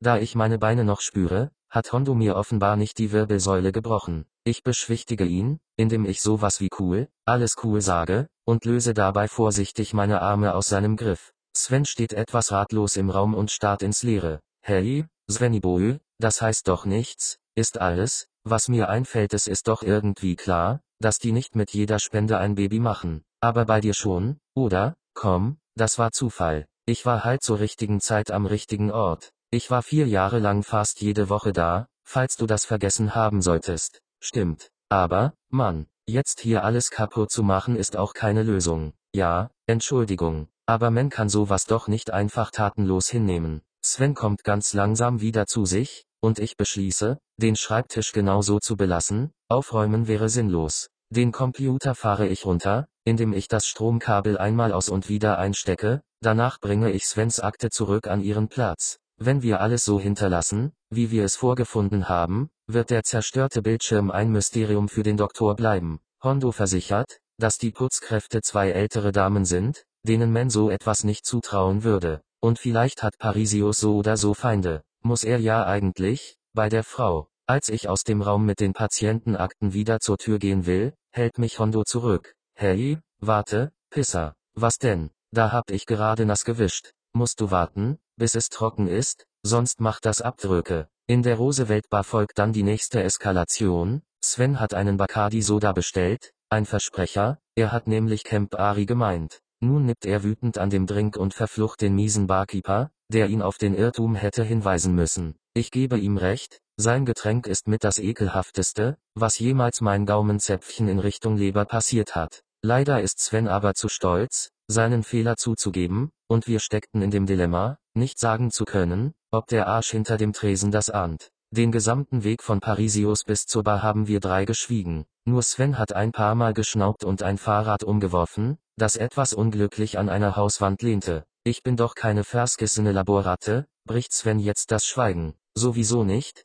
pflichte ich ihm sofort bei. Aber denen werd ich's zeigen. Wem jetzt? Den Pharmafikern. Aha. Und wie? Abwarten und Tee trinken. Darf's auch ein Long Island Iced Tea sein? Meinen blöden Witz quittiert Sven mit einem so gequälten Grinsen, wie ich es seit der Grundschule nicht mehr gesehen habe. Und da eigentlich auch nur von Mädchen. Es soll ausdrücken, dass Man ein Vollidiot ist und der Grinsende einem Mitleid spendet. Glaube ich zumindest. Ey, kannst du die nicht verklagen? mischt sich Hondo ins Gespräch ein. Ich kenn einen Anwalt. Nein, erwidere ich, die sind zu gar nichts verpflichtet. Die können mit dem Zeug machen, was sie wollen. Okay, aber was will man mit Wichse machen? Kinder oder Mittel zum Schutz vor Kindern? antwortet Sven. Boah, scheiße, Mann, er scheint einen Moment in sich zu gehen. Dann ändert sich seine Miene. Ich werde Zeuge, wie er nach und nach fünf der sieben universellen Gesichtsausdrücke durchgeht, Wut, Verachtung, Ekel, Angst und schließlich Freude. Danach scheint er gesucht zu haben, denn schon haut er Sven auf die Schulter und prustet, aber, in Ernst, wenn ich dich so anschaue,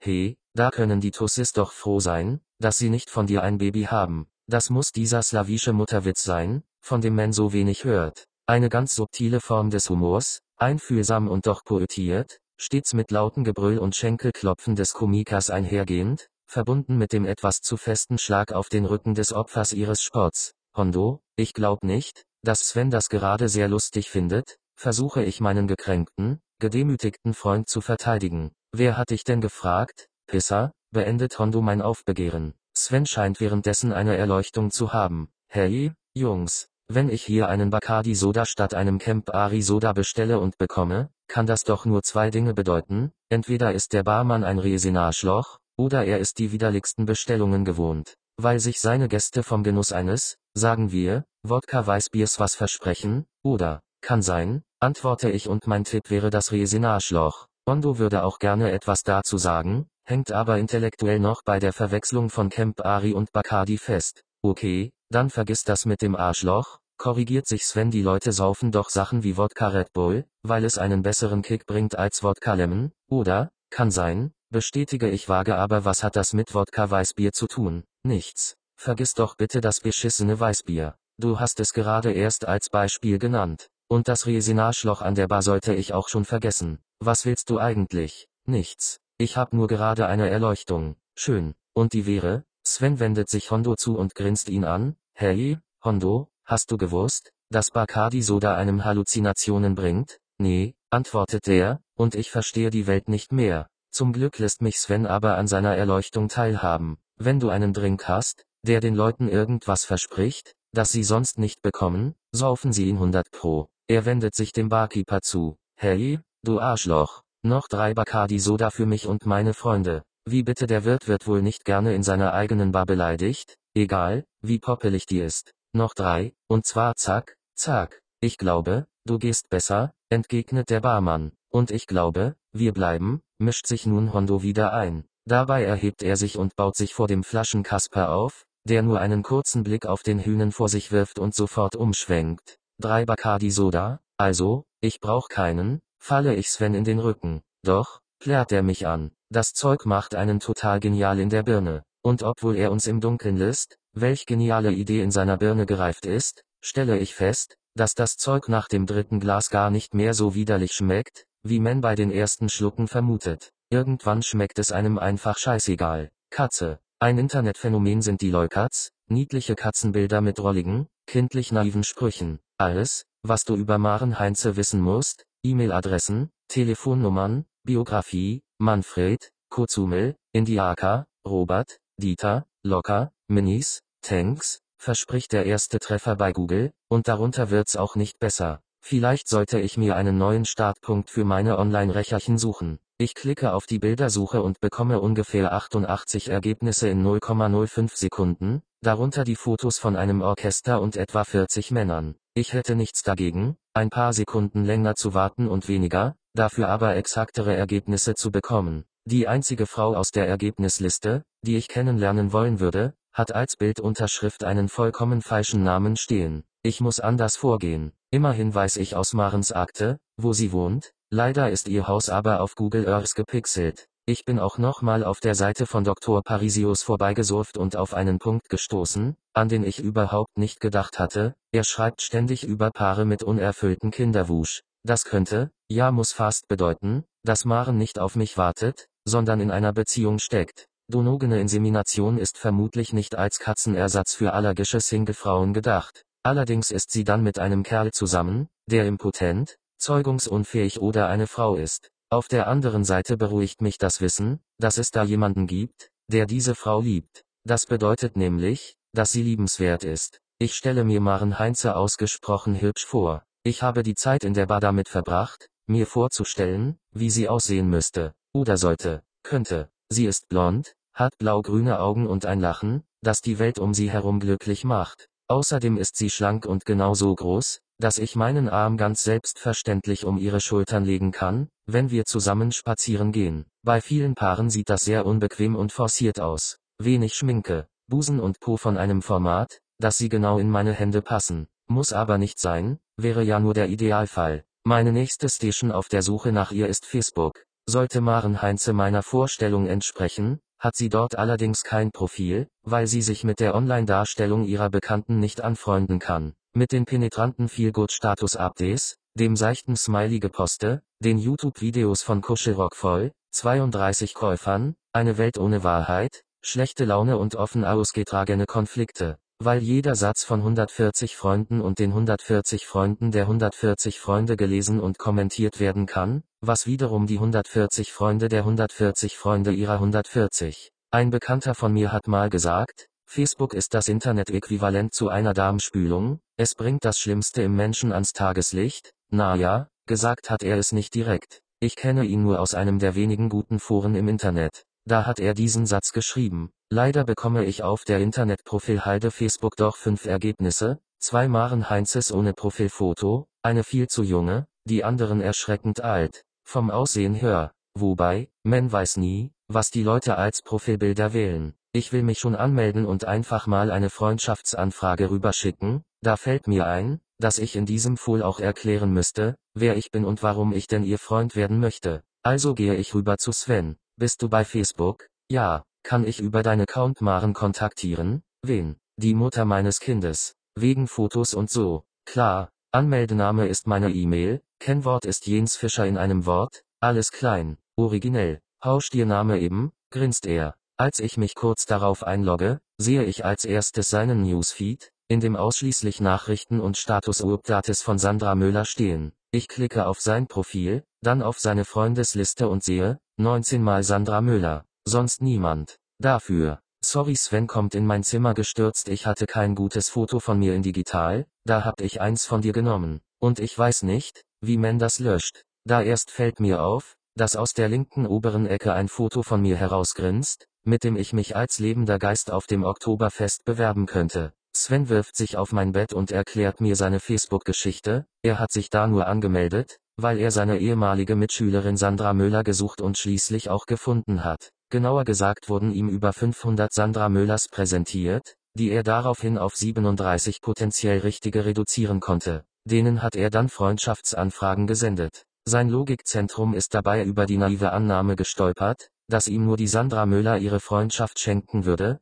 die sich noch an den guten alten Sven Wald aus der Klasse 10b erinnert, der ihr auf der Klassenfahrt nach Berlin an einem Abend im Big Apple unter dem T-Shirt rumfummeln durfte. Tatsächlich haben jedoch ganze 19 Sandras die Anfrage kommentarlos bestätigt, worauf er damit seine Suche einstellte, da er nicht wusste, wie man das Profil löscht oder den Namen ändert, gleichzeitig aber auch nicht von anderen gefunden werden wollte, hat er dann mein Bild hochgeladen, das so schlecht ist, dass man mich darauf nicht erkennen kann. Wegen dieses Bildes haben dann zwei Sandras gleich wieder die Freundschaft gekündigt, schließt Sven seinen Bericht. Oder weil sie gesehen haben, dass sie nur eine Sandra Müller unter vielen sind, sage ich und beschließe, ein eigenes Fake-Account anzulegen. Darin nenne ich mich Boris Elmau und schicke eine Freundschaftsanfrage an die erste geheimnisvolle Maren Heinze ohne Profilfoto. Erst danach fällt mir ein, dass es komisch wirken könnte, wenn sie das Profil anschaut, von dem aus die Anfrage kam, und erkennt, dass der Typ keinen einzigen Kontakt hat.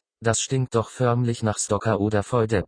Sofort biete ich ungefähr 200 Wildfremden die Freundschaft meiner falschen Identität an. Sieben Stunden später hat mein Boris Elmau sein Profil vollständig eingerichtet, 14 bestätigte Freunde und sogar ein paar Freundschaftsvorschläge von seinen neuen Freunden, die ihn nicht kennen, weil es ihn gar nicht gibt. Nur von Maren Heinze hat er noch nichts gehört, obwohl sie doch schwanger ist und eigentlich zu Hause sein sollte. Mir bleiben viel zu viele Schlussfolgerungen, entweder nutzt diese Maren Heinze ihr Profil nicht, ist verreist, verstorben, zu blöd, sich ihr Passwort zu merken, verarmt und von der Telekom ins Offline der Gesellschaft gestellt worden hockt verzweifelt vor einem kaputten Computer oder hat sich zurecht entschieden, einen Fremden namens Boris nicht einfach auf ihr Profil zugreifen zu lassen. Letzteres scheint mir am wahrscheinlichsten. Sie könnte demnach intelligent und mit einem guten mütterlichen Schutzinstinkt ausgestattet sein, ganz wie ich es mir gewünscht habe. Meine Idealmaren Heinze gefällt mir immer besser. Eigentlich sollte ich einfach bei ihr in der Janstraße vorbeilaufen und schauen, ob man bei ihr durchs Fenster gucken kann.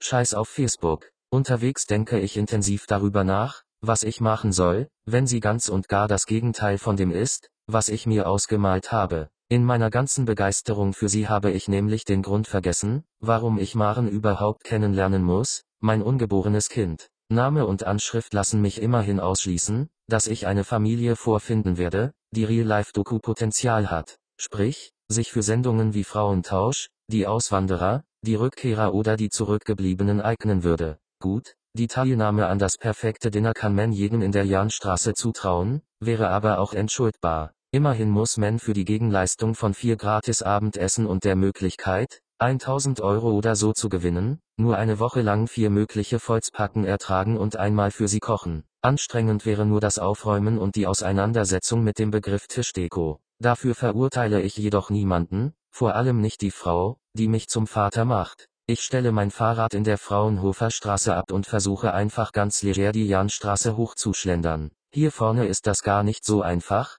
da die Häuser langweilig und die Schaufenster nicht sonderlich einladend sind. Erst nach 100 Metern kommt auf der rechten Seite ein Bau aus den 50er oder 60er Jahren, wie ich als Architekt Urlei schätze. Zeitlich sicher kann ich eigentlich nur gotische Kirchen einordnen, wobei ich da auch alles in einen Topf werfe, was ein paar Spitzbögen hat. Ich schlurfe also an dem 60er Jahre Bau vorbei. Eine Reinigung, ein Zeitschriftenladen, Antiquitäten, vorrangig Lampen und Sammlerschrott. Ich habe in meinem Leben nichts gesammelt oder gehortet, die Entwicklung meines Besitzes war einständiges Entsorgen und Abdehiden, wobei das Entsorgen eher selten vorkam, bis ich über die Idee der 99 Dinge gestolpert bin. Kein Mensch braucht angeblich mehr als genau diese Anzahl von Gegenständen in seinem Leben. Um herauszufinden, welche das sind, musste man Inventur machen, die Dinge kennzeichnen und anschließend jeden Tag eine Sache wegwerfen. Ich habe mit Büchern angefangen, die ich garantiert kein zweites Mal lesen werde. Dan Brown, John Irving, Paulo Coelho. Danach kam für einige Wochen einfach Müll dran.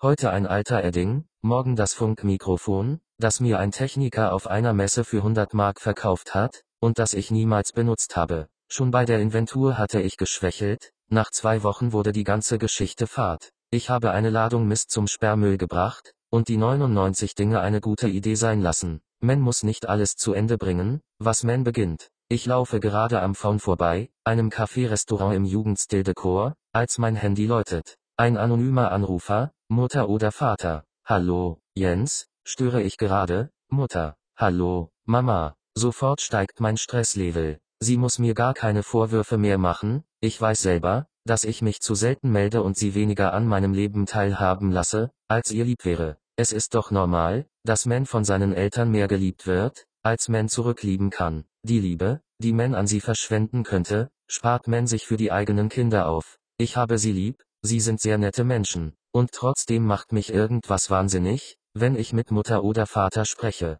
Sie eröffnet mit der Standardfrage, was treibst du denn so? Bin gerade unterwegs. Wo denn? Das ist doch nicht so wichtig. Wie geht's dir? Ach, ja, es klingt, als würde sie mir 66 Jahre Leid ins Ohr hauchen, all das Elend, das ihr angetan wurde, nur dass da nichts war. Ihr Leidensweg bestand aus Wohlstand, sicheren Verhältnissen und Gesundheit. Das einzige, was nicht so ideal verlaufen ist, war Papas Seitensprung und die Beziehung zu mir. Letzteres ein Schicksal, das viele teilen dürften, die ihre Rolle als Eltern nur bis zur Einschulung der Kinder einigermaßen verstanden haben, danach von Jahr zu Jahr ratloser geworden sind und sich seitdem fragen, was aus dem lieben, kleinen Jungen mit der roten Schultüte geworden ist. Ein Los, das mir als Vater hoffentlich nicht beschieden ist. Das alles kann ich im Augenblick überhaupt nicht gebrauchen, schließlich sehe ich schon Marens Haus auf der anderen Straßenseite, es ist ein derart hässlicher Neubau, dass ihn ein Google-Mitarbeiter aus Angst vor Augenkrebs vermutlich freiwillig gepixelt hat.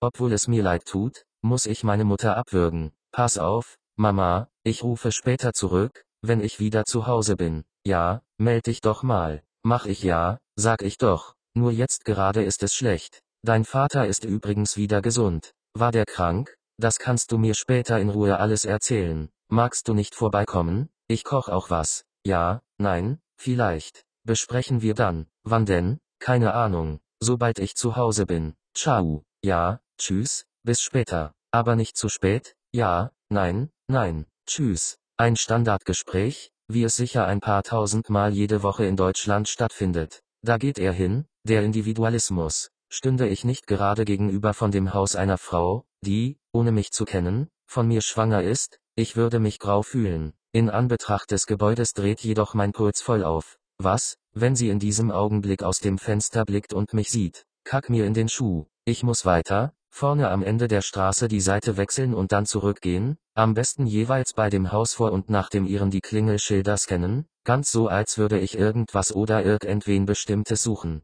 Möglicherweise könnte ich auch jemanden fragen, ob die Firma XY noch hier ihren Sitz hat. Eine fiktive Werbeagentur oder Filmproduktion. An mir ist ein guter Detektiv verloren gegangen. Keine drei Minuten später stehe ich an Marens Hauseingang und starre auf die Klingel mit dem Messingschild Heinze. Es ist ein Okaya-Sonntag im Honigmonat Juli, perfekt, um von hier aus an die Isar zu pilgern, sicher könnte ich jetzt schellen, und niemand würde öffnen. Und selbst wenn, es wäre nur ein weiterer Beweis. Die Tür geht auf. Ich schrecke auf und springe zurück. Eine Frau kommt heraus, in etwa mein Alter, das könnte sie sein. Verdammte Kacke. Und gleich doppelt, weil sie knubbelig ist, breit gebaut, die Haare strähnig. Entschuldigung, sagt sie. Kein, ö, Ding. Ich suche die, äh, Eventagentur, ö. Was mache ich hier? Also, die Agentur Kronawitter, Georg Kronawitter, äh, stammle ich irgendwie vor mich hin und spüre gleichzeitig die Hitze in mir aufwallen. Warum muss mir gerade als einziger Name der eines ehemaligen Münchner Bürgermeisters einfallen? Nee, aber der Name sagt mir was, antwortet die Frau.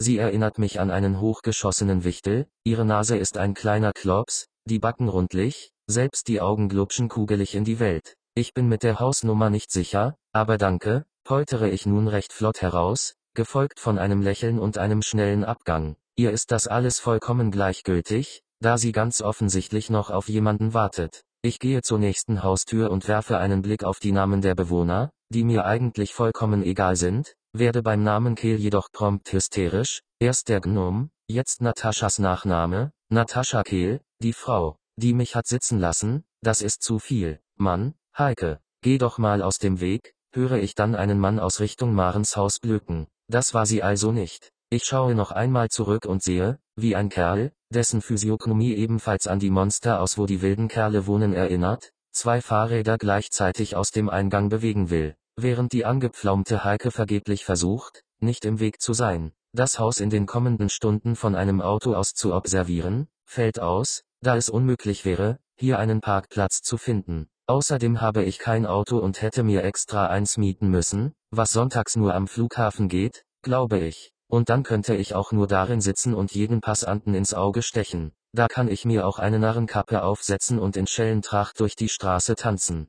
Schräg gegenüber von Marens Hauseingang liegt zum Glück das Kooperativa, ein Restaurant unter dem Decknamen Bar Grill, das meines Wissens nach vorrangig Salate mit Beilage serviert und erst um 17 Uhr öffnet. Dafür kann man vor der Tür sitzen, rauchen und den gesamten Abschnitt der Jahnstraße bestens beobachten. Dazwischen bin ich nochmal nach Hause, wo mir Sven seinen festen Entschluss, die elendige, gottverdammte Verhütungsmittelindustrie fertig zu machen, mitgeteilt hat. Da mich dieses Vorhaben spontan begeistert, ich mir aber nicht vorstellen kann, wie er das bewerkstelligen will, habe ich ihn eingeladen, mich beim Belauern der Wohnung meiner Kindsmutter zu begleiten. Meine eigene Mutter habe ich noch nicht zurückgerufen, das muss warten. Ich meine, wer weiß, ob ich ihr nicht schon bald mitteilen kann, dass sie Oma wird. Obwohl das nicht einfach wird, wie Sven klarstellt, diese Maren weiß ja nicht mal, dass du weißt, dass du der Vater bist. Die denkt doch garantiert, das ist geheim. Ja, das ist mir klar. Und wie willst du ihr das jemals beibringen? Muss ich doch gar nicht. Mir reicht es, dass ich weiß, dass ich der Vater bin. Das schaffst du nicht. Du bist kein Typ für so krasse Geheimnisse. Doch, für solche schon. Ich kann nur den unwichtigen Scheiß nicht für mich behalten, oder Sachen, die so oder so rauskommen werden, versuche ich mich zu rechtfertigen. Aber er hat natürlich nicht ganz unrecht. Dann war es also unwichtiger Scheiß, als du Ira erzählt hast, dass ich einen AIDS-Test gemacht habe, nachdem ich das erste Mal mit ihr geschlafen habe, indirekt schon. Okay, wie ich dieses Okay hasse. Es ist nämlich nicht okay. Immerhin habe ich damals eine hoffnungsvolle junge Liebe zerstört. Es wäre sogar okay, wenn er mir deswegen hier und jetzt nochmal eine scheuern würde, was er in der Vergangenheit schon zweimal getan hat, als das Thema Ira aufgekommen ist. Seit einigen Jahren benutzt jeder ständig dieses langgezogene Okay, das über US-Serien und Hollywood-Filme in unseren Sprachgebrauch reingeflutscht ist. Genauso fühlt es sich nämlich auch an, wenn man es in den Mund nimmt, wie die Zahnspange einer Highschool-Prom-Queen, die gerade erfahren hat, dass sie alle scheiße finden. Dieses lange Okay steht dann im Raum und schaut sich vorwurfsvoll um, akzeptiert aber gleichzeitig das Fehlverhalten der anderen.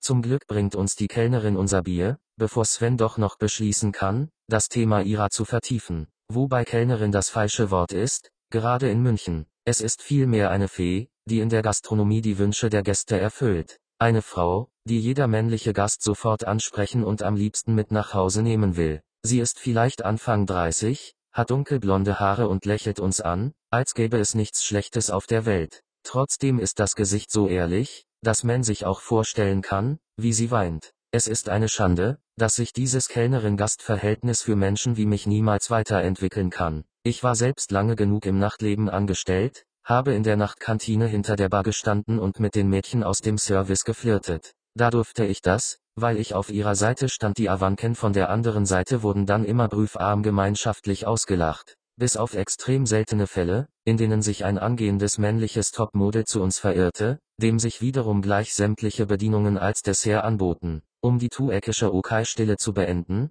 heukle ich Interesse an Svens großem Racheplan, und bin erstaunt, was er in den paar Stunden alles herausgefunden hat. Also, diese DFG-Farm steht für Donut-Freichemie und Pharmazierzeugnisse. Die machen so vaginale Schaumzäpfchen, die man sich vor dem Ficken reintut. Also die Frau, keine Ahnung, wer sowas macht, weil man dann noch 20 Minuten warten muss, bis es losgeht, sonst helfen die nichts. Die lassen sich doch überbrücken. Ach nee, trotzdem ist das ein Passionkiller. Und das Zeug soll auch noch bitter schmecken. So viel zum Thema Vorspiel. Und was hast du jetzt vor? Die verwenden einen Wirkstoff, der die Spermien langsamer macht, was totaler Schrott ist. Entweder nimmt man Nonoxynol das killt die, oder eben Pille, Diaphragma oder Kondom. Das Zeug, das die benutzen, ist ungefähr so sicher wie rausziehen. Hat bei mir immer gereicht. Du bummst ja auch im Schnitt nur einmal im Jahr. Beinahe wäre mir jetzt selber ein Okay rausgerutscht. Wenn man es mal gehört hat, bietet es sich einem bei nächster Gelegenheit an, was auch seinen temporären Erfolg erklärt. Das Okay als Easy Way Out. Ich kann mich gerade noch bremsen und die mit dem Okai einhergehende Zwangsstille mit einer weiteren Frage umschiffen,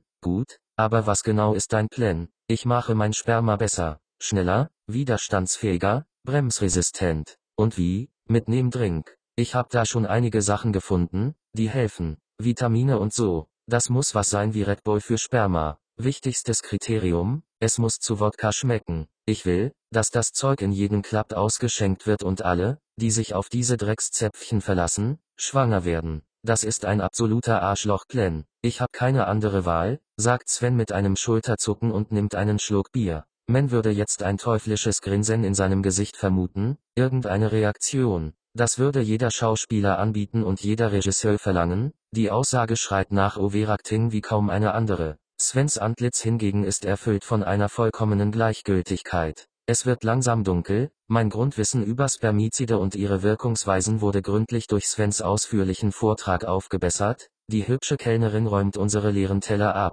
und in Marens Haus brennt noch immer kein Licht im zweiten Stock links. Die Information, wo genau es brennen müsste, habe ich Sven zu verdanken, der vor einer halben Stunde rübergelaufen ist und in einer der oberen Etagen geklingelt hat, um ins Haus zu gelangen und nachzuschauen, wo denn die Heinzes überhaupt leben. Ich hab so getan, als wäre ich Zeitung, lautete seine nahezu perfekte Hondo Imitation. Ich war froh, denn wer in einem Gebäude ohne Fahrstuhl im zweiten Stock lebt, hat das Wesentliche in Sachen Wohnen kapiert. Drunter ist es nämlich zu schnell schattig, drüber zu anstrengend. Die eine zusätzliche Etage zwingt einen dazu, wegen des Kastenschleppens auf Mineralwasser zu verzichten und sich mit einem Wassersprudler zu begnügen, der die Lebensqualität senkt. Mit einem lauten CHHRKPFFTZ trotzen überall Wassersprudler ihre Blubberbläschen in das kalkreiche Münchner Wasser, vor allem im Sommer hört man es in der ganzen Nachbarschaft und wird davon langsam in den Wahnsinn getrieben. CHHRKPFFTZ, gleich nochmal,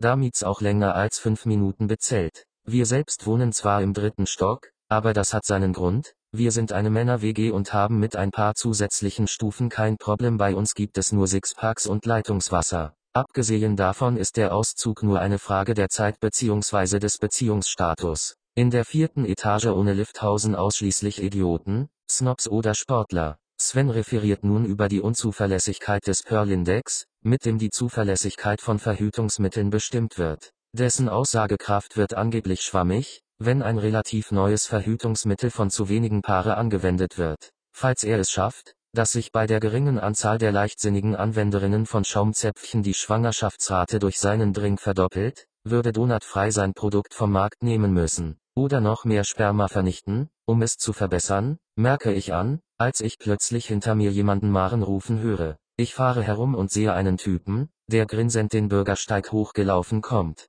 Nur seine Maren kann ich nicht entdecken. Es sei denn, unsere Kellnerin, die sich ihm zuwendet, heißt auch Maren. Tut sie. Also Fehlalarm. Der Kerl, den ich sofort in das Sammelregister Geletivichser stecke, geht auf die hübsche Bedienung zu, die noch unsere Teller in ihren Händen hält, gibt ihr einen Kuss auf die Wange und textet sie strahlend mit irgendwas zu. Vom Typ her passt er weder zu dieser wundervollen Erscheinung noch ins Kooperativa, er passt höchstens in die Wohngegend, allerdings fünfter Stock, sporttreibender Snoop-Idiot. Sie antwortet nun, er legt ihr die Hand auf die Schulter, ein weiteres Bussi, dann geht er über die Straße, auf das Haus zu, das wir observieren. Das kann gar nicht sein. Die Kellnerin mit dem Namen der Frau, die ich suche, bringt unsere Teller ins Lokal, und ich werfe ihrem Bussi-Bär einen weiteren Blick hinterher. Er trägt ein Canterbury Rugby-Shirt mit breiten gelbbraunen Streifen, wahrscheinlich kommt er gerade vom Golfen, Segeln oder Tennis. Mit einer Handbewegung zueckt er nun einen Schlüssel aus der Hosentasche und sperrt die Haustür auf. Alles an ihm ist slick und fancy, seine Bewegungen cool und smooth, er ist ein fleischgewordener Haufen Anglizismen. Sven hat bemerkt, dass ich diesen Kerl fixiere, und beobachtet ebenfalls, wie er in dem Haus verschwindet. Wenn das ihr Mann ist, kannst du die Tante knicken, sagt er dann und wendet sich mir zu, um meine Reaktion zu sehen. Das muss er sein. Und sie ist unsere Kellnerin, antworte ich. Nee, komm, der geht gar nicht. Finde ich auch. Aber er hat sie gerade Maren genannt und auf die Backe geküsst. Der, Sven kann es auch nicht glauben. Er dreht sich wieder zu dem Gebäude um und späht nun wie ich zu den Fenstern im zweiten Stock hoch. Wir schweigen, ich bange. Das Licht geht an. Wahre Freunde erkennt man daran, dass sie einem in Wut, Hass und Verzweiflung zur Seite stehen. Sven ist zum Glück einer. Für kurze Zeit befürchte ich, dass er sich ebenfalls in Maren verguckt haben könnte, denn die Tirade über alles, was er an und in ihrem vermeintlichen Lebensgefährten verabscheut, lässt mich ebenfalls zu Hoextform auflaufen. Gemeinsam ziehen wir alle Register, was die Beschimpfung dieser Spezies angeht. Erst als wir nach Hause kommen und ich mich auf mein Bett werfe, gelingt es mir, Enttäuschung und Verbitterung wieder herunterzufahren und die Situation in Ruhe zu analysieren. Maren ist auf jeden Fall schwerst sensationell. Ich musste mich total zusammenreißen, um nicht bei jeder Bestellung einen meiner legendär schlechten Flirtversuche zu starten. Ich beherrsche die Kunst, mit nur einem Satz sämtliche angesammelten Sympathien zu verspielen, teilweise sogar mit weniger als drei Worten. Stattdessen haben wir Maren in unserem Übermut mit trockenen Bemerkungen zu jeder Bestellung mehrmals zum Lachen gebracht. Ein Lachen, das sich sofort in meinem Mittelohr festgesetzt hat und dort nun auf Abruf bereitsteht. Sobald ich an Maren denke, kann ich es hören, es ist ehrlich, offen, mitreißend und frei von jeder Schuld. Ich besitze eine alte Kassettenaufnahme, auf der meine Mutter mich zu dem Reim kommt ein Bill vom Norden hör, wo will er hin, zum Öhrchen, Klingelingeling durchgezählt. Irgendwann habe ich diese kindliche Art zu lachen verlernt und stoße mittlerweile nur noch Luft durch die Nase aus, was in sehr seltenen Fällen von einem Glucksen im Hals begleitet wird. Es ist eine schuldige Lache, weil sie vornehmlich auf Zynismen und Sarkasmen reagiert. Maren lacht wie ich als Zweijähriger. Dabei weiten sich ihre blaugrünen Augen, ihre gepflegten Zähne leuchten weiß, sie ist nahezu perfekt. Beim genaueren Hinsehen konnte man auch eine leichte Wölbung ihres Bauches ausmachen, die sie jedoch geschickt unter ihrem weiten Shirt kaschiert. Demnach gehe ich davon aus, dass die Schwangerschaft bislang ohne Komplikationen verläuft. Dafür spricht auch, dass sie ihrer nicht gerade stressfreien Arbeit in der Gastronomie nachkommt. Ein kritischer Augenblick war das Bezahlen. Zu viel Trinkgeld wäre peinlich geworden, zu wenig hätte sie sich ebenfalls gemerkt, und zu langes Kopfrechnen erweckt auch nicht den Anschein, dass man ein smarter Checker ist, sprich, zu der easy anglizisierbaren Sorte man gehört, auf die sie augenscheinlich steht. Der Trick ist, sich vorher schon mit ein paar Testrechnungen aufzuwärmen. Auch hier war Sven eine große Hilfe, indem er mich mit Rechnungsbeträgen bombardierte, 27,10, 30, erwiderte ich wie aus der Pistole geschossen, aber nur, wenn du ihr 30 gibst. Falls du 25 in Scheinen und 4 in Münzen hast, wären 29 auch okay. Ich hab nen 50er. Gut, 40,20, 44, perfekt, 38,90, äh, 42, 43, verbesserte er mich. Stimmt, das reicht. Nichts da, du darfst nicht mit einem Fehler aufhören. 43, nach einer kurzen Diskussion, ob 47,50, also Trinkgelder in halben Euro Schritten akzeptabel wären, was Sven kategorisch ablehnte, gelang es mir, elegant die von Maren berechneten 45,40 auf 50 aufzurunden, was im Bereich der perfekten 10% lag, die ich angestrebt hatte. Maren bedankte sich herzlich, lächelte und sagte freundlich, bis morgen, Kuckuck. Ein Kuckuck wächst meist schneller als der Nachwuchs seiner unfreiwilligen Pflegeeltern, den er zudem nach und nach aus dem Nest befördert. Das aktuell größte Problem in meinem Leben hat einen Namen, Ralf Heinze. Laut meiner Nachforschungen bei Xing und LinkedIn ist er bei MAN, einem großen Nutzfahrzeughersteller aus München, LKWs und so. Was er da genau macht, ist nicht ersichtlich. Sicherlich irgendeinen Job, für den man sich mit PowerPoint auskennen muss. Wer jemals unter der Woche innerdeutsch geflogen ist, wird den Geruch von PowerPoint-Schweiß kennen, der nachmittags durch die Flieger wabert, und den nur festangestellte Anzugträger produzieren. Sie tragen Lederkoffer, checken alle acht Minuten ihre Blackberries und können einem aus dem Stand den Maybach unter den Laserpointern nennen. Ich beneide und verachte sie zur gleichen Zeit, weil sie mit ihrer Existenz so zufrieden scheinen. Ihr Präsentationsangstschweiß hängt im wertlosen Gewebe ihrer billigen Anzüge von der Stange, und sie klappen im Flugzeug die Laptops auf, um mit einer Leidenschaft Zahlen anzuschauen oder einzugeben, wie ich sie nur aufbringe. Wenn mich der Ingrim packt und ich am Laptop ein Profil von Leuten wie Ralf Heinze erstelle, leider sind es Typen wie er, deren Harmlosigkeit auf die unterschiedlichsten Frauen attraktiv wirkt. Sie strahlen Sicherheit aus, Kaufkraft und Zukunft. Sie können sagen, wo sie sich in zehn Jahren sehen, und es auch noch so beschreiben, dass sie das dabei ganz wuschig werdende Weibchen in ihr Zukunftsszenario einbinden. Ja, sie denken sogar an die Familie, die sie sich wünschen, und sind dabei vollkommen überzeugt, dass sie diese wie eins ihrer beruflichen Goals erreichen werden. Zu Recht, wie man immer wieder ungläubig vorgeführt bekommt. Es ist Montag, und ich wurde von Maren indirekt gebeten, am Abend wieder ins Kooperativa zu kommen, sie hat schließlich bis morgen gesagt. Ich bin jedoch schon am Vormittag nervös, da sich das Wetter zu einem Umschwung durchgerungen hat und es nach einem wunderschönen Sonnentag wieder bedeckt ist. Das wird meine Platzwahl im Lokal sehr kompliziert machen, ich habe ja keine Ahnung, welchen Servicebereich sie unter sich hat. Den kleinen Raum hinten oder einen Teil der großen Tische vorne, mich auf mein Glück zu verlassen, hat mich im Leben noch nie weitergebracht, der Plan ist daher, erst an der Bar so zu tun, als würde ich auf jemanden warten, um in dieser Zeit herauszufinden, an welchen Tischen Maren bedient. Bis zum frühen Nachmittag bereite ich mich auf die am Wochenende anstehende Fahrradmesse Bike vor, wo ich einem tschechischen Elektrofahrradhersteller helfen soll, dem interessierten Volk die Vorzüge seines Produkts zu erklären. Einziges Manko, es gibt bisher nur tschechisches Infomaterial. Ich bin also gezwungen, mir von den Webseiten der Konkurrenz die Verkaufsargumente abzuschreiben.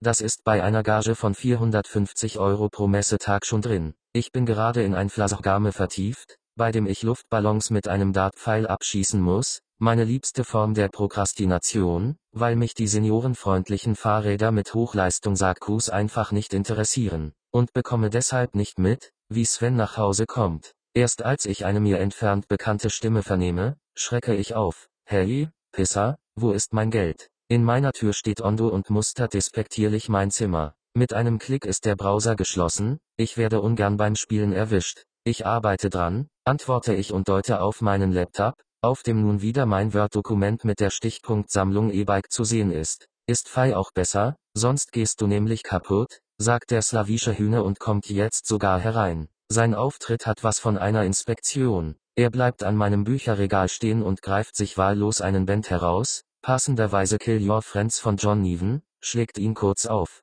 um ihn dann zu einem leise gemurmelten Krank im nächsten Moment wieder ins Regal zu stellen. Es fehlt nur, dass er mit dem Finger über die staubfangenden Ecken fährt, um mir zu zeigen, in welch ekelerregenden Zustand sich meine vier Wände befinden. Da mich seine Anwesenheit verunsichert, frage ich, ob er was Spezielles sucht. Nee, ich schau bloß. Und wozu? Problem, du zahlst nicht. Ja, dann muss ich dich kaputt machen. Aber wenn du kaputt bist, kannst du nicht mehr arbeiten, und ich muss deinen Scheiß hier verkaufen. Während er mir das erklärt, kommt er zu mir an den Schreibtisch und nimmt meinen ollen Samsung-Laptop unter die Lupe, indem er den Monitor zu und wieder aufklappt. Hat er Internet drauf? Lautet seine einzige Frage dazu. Klar. Und Multimedia? Du machst nicht so viel mit Computern, oder? Wage ich gegenzufragen. Nee, nur verchecken. Sofort steigt mein Selbstwertgefühl wieder. Doch statt nun den gebildeten Nerd raushängen zu lassen, beschließe ich, Hondo anzukumpeln, indem ich ihn in dem Glauben lasse, dass er genug über Computer weiß.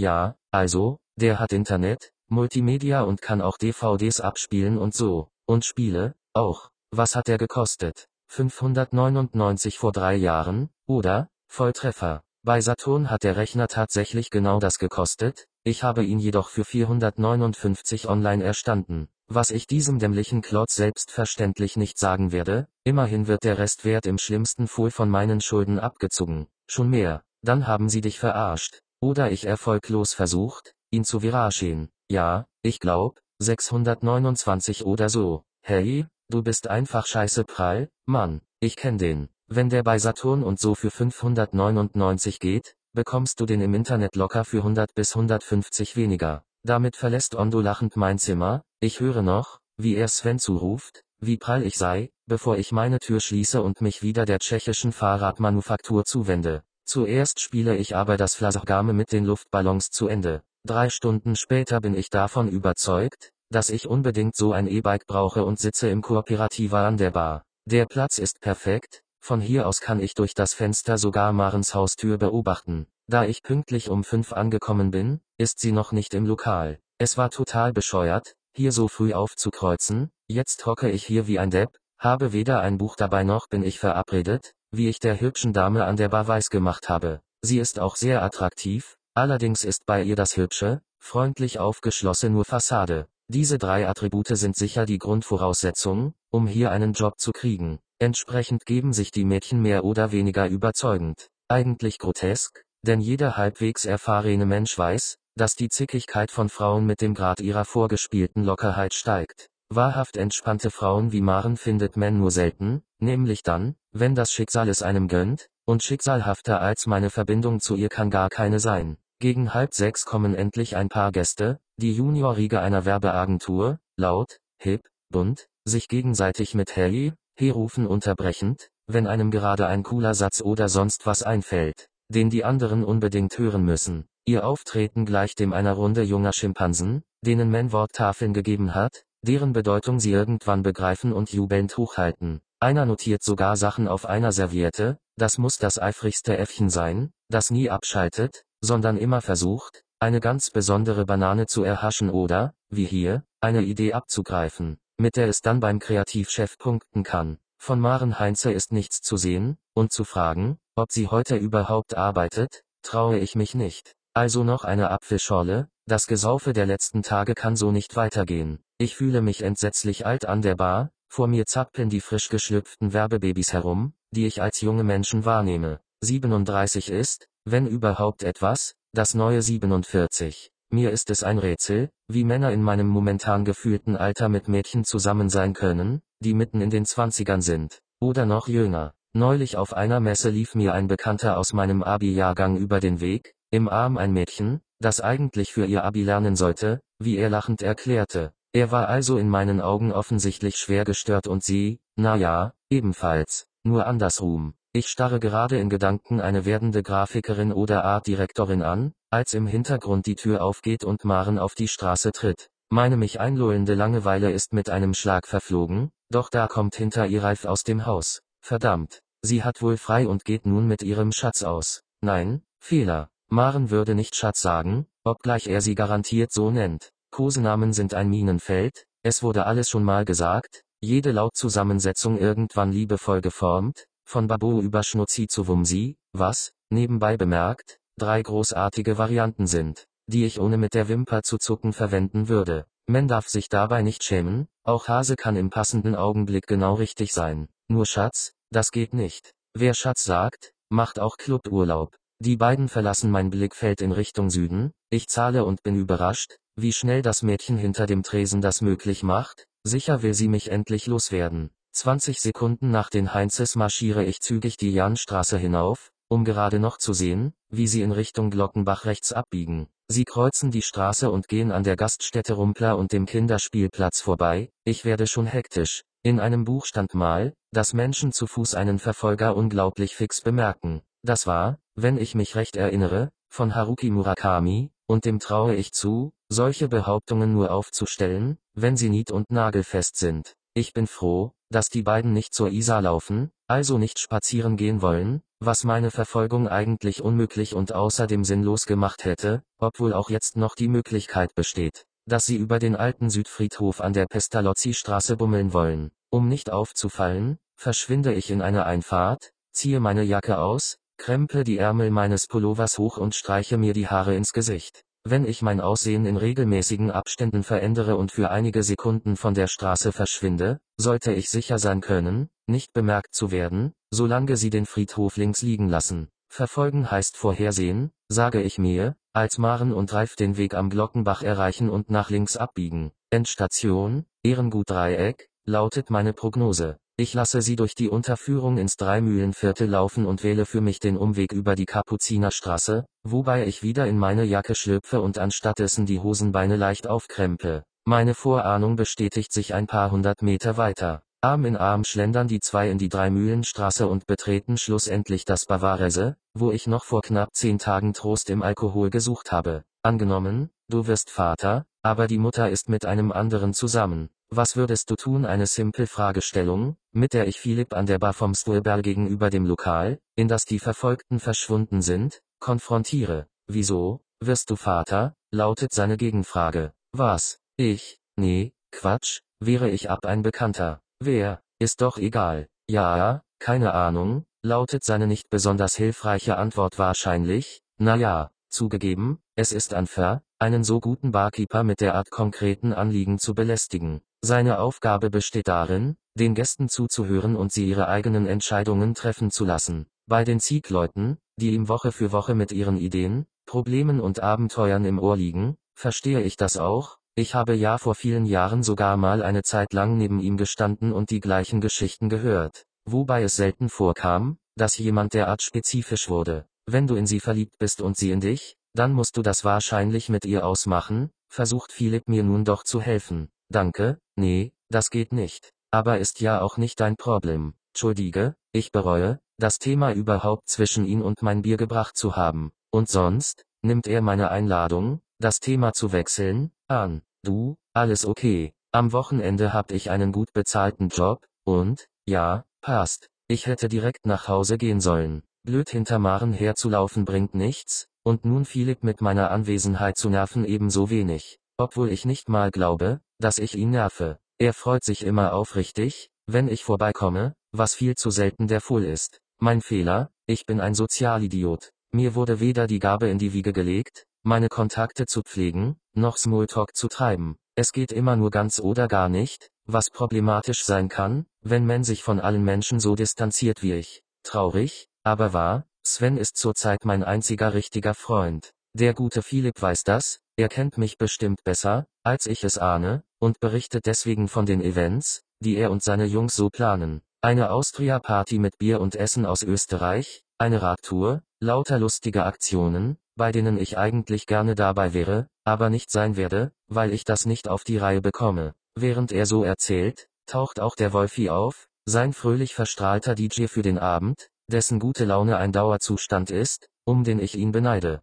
Zu dritt redet es sich gleich viel leichter, ich kann von den letzten Messen erzählen, und die Zeit verstreicht. Nach circa einer Stunde kommen Maren und Ralf wieder aus dem Bavarese, haben dort wohl zu Abend gegessen, gute Wahl, muss Marens Idee gewesen sein. Sofort stehe ich auf, um meine sinnlose Verfolgung wieder aufzunehmen, die mich zweifelsohne zurück zu ihrer Haustür führen wird, als die beiden stehen bleiben, sich kurz besprechen und dann über die Straße auf das Stueberl zugelaufen kommen. Schon sitze ich wieder und spüre, wie ich mich in einen lebenden Heizkörper verwandle, da treten die beiden ein und begrüßen Philipp wie einen lieben Verwandten, den sie acht Jahre nicht gesehen haben. Servus, Digga, lautet Ralfs Grußformel. Das geht ja gar nicht. München oder Hamburg, Man sollte schon wissen, in welcher Stadt Man sich gerade befindet. Hallo, sagt Maren, was in Ordnung ist. Philipp sehr Fuß zurück, und weil er noch bei mir steht, tut er, was er tun muss, er stellt uns vor. Kennt ihr euch? Das ist der Jens, das sind Maren und Ralf. Nee, hi, antworte ich und versuche, Maren möglichst unangestrengt nicht wiederzuerkennen. Du warst doch gestern im Kooperativa, oder? erinnert sich Maren strahlend und reicht mir die Hand. Ich nehme sie, schüttle ungelenk daran herum. Ach, doch, klar. Hi, das ist ja lustig. Wieso? fragt Maren. Na, weil du doch, bis morgen, gesagt hast, antworte ich. Ach, das sag ich immer. Unseren besonderen Moment unterbricht Ralf, indem er mir seine Patsche hinhält. Hi, freut mich. Seine Unverbindlichkeit kotzt mich sofort an. Ihn freut gar nichts. Es ist ihm sogar scheißegal, wer ich bin und was ich hier mache, ja, dass ich überhaupt existiere. Das erkenne ich unter anderem daran, dass er sich gleich wieder abwendet und bestellt. Gibst du uns einen Whisky Cola und ein Wasser? Typisch, er hält es nicht für nötig, bitte zu sagen. Nein, ein Ginger Ale, bitte, korrigiert ihn Maren. Top, kein Alkohol. Damit ist die Schwangerschaft bestätigt. Sie befindet sich allerdings noch in der Phase, in der man nicht darüber spricht. Und sie trägt heute ein fröhlich vor sich hin plusterndes Shirt, der Bauch, den ich gestern zu erkennen geglaubt hatte, ist heute nur für Eingeweihte sichtbar. Lediglich die Alkoholfreiheit verrät sie. Ich muss mal, entschuldige ich mich leise von der kleinen Runde, der es ja eh egal sein müsste, was ich mache ich geh mal kurz zum Sterben raus wäre auch nicht aufgefallen, rutsche von meinem Barhocker und verdrücke mich zu den Toiletten. Es läuft wie immer ein Hörspiel auf dem Klo, eine Idee, die mich jedes Mal aufs Neue freut. Ich überlege, wie viel die Getränke wohl wert sein müssen, die an diesem Ort schon meinen Körper verlassen haben, aber dieser Gedanke wird schnell von denen an Maren verdrängt. Wie sie mich gerade angestrahlt hat, das war ganz eindeutig mehr als nur ein freundlicher Gesichtsausdruck zur Begrüßung eines Halbfremden. Sie hat mich erkannt und sich daran erinnert, wie lustig ich gestern mit Sven gewesen bin. Ein Gast, den man nicht vergisst. Das ist sehr gut. Ich schüttle den vorletzten Tropfen in die Schüssel und gehe zum Händewaschen. Die Tür öffnet sich, und Ralf kommt herein. Ach, da bist du. Du, der Philipp hat gesagt, dass du auf Messen moderierst? Äh, ja, cool. Bist du da frei oder bei einer Agentur? Ach, also, wenn ich frei was bekomme, mache ich das auch so. Ich versuche mit aller Kraft, cool zu wirken. Nicht haarspielen, langsam sprechen, keine Endsilben verschlucken. Hast du ne Karte? Noe, wieso? Vielleicht hab ich da mal was für dich. Ach, he, ja, super. Ich kann dir ja meine Nummer aufschreiben, vorne, genau, mach das. Ich wasche meine Hände etwas länger, um zu sehen, ob dieser täuschend nett verpackte Angeber Lulu macht oder auf die Box verschwindet und wie ein Kuckuck sein Ei bei Fremden ablegt. Wenn es nämlich eine Sache gibt, die ich mehr als alles andere auf der Welt verachte, sind es Außerhaus-Scheißer. Leute, die ihre Notdurft an halböffentlichen Plätzen verrichten, also in dem Full-Männer-Toiletten in Bars, Cafés, Restaurants oder so. Selbst auf Messen stört es mich, da erledigt man das eben morgens zu Hause oder im Hotelzimmer. Tatsächlich geht Ralf in die Kabine, jetzt wird sich an der Dauer seines Boxenstopps messen lassen, ob er einfach nur im Sitzen pinkelt oder Nummer 2 macht, wie wir im Kindergarten sagen mussten. Ich fand das damals total unsinnig, weil letzteres doch viel mehr stinkt und deswegen Nummer 1 genannt werden müsste. Zurück an der Bar nutze ich die Gunst des Augenblicks und spreche Maren an. Wenn ich jetzt die gestern gewonnene Sympathie halten kann, sollten in Zukunft zufällige Begegnungen zu arrangieren sein,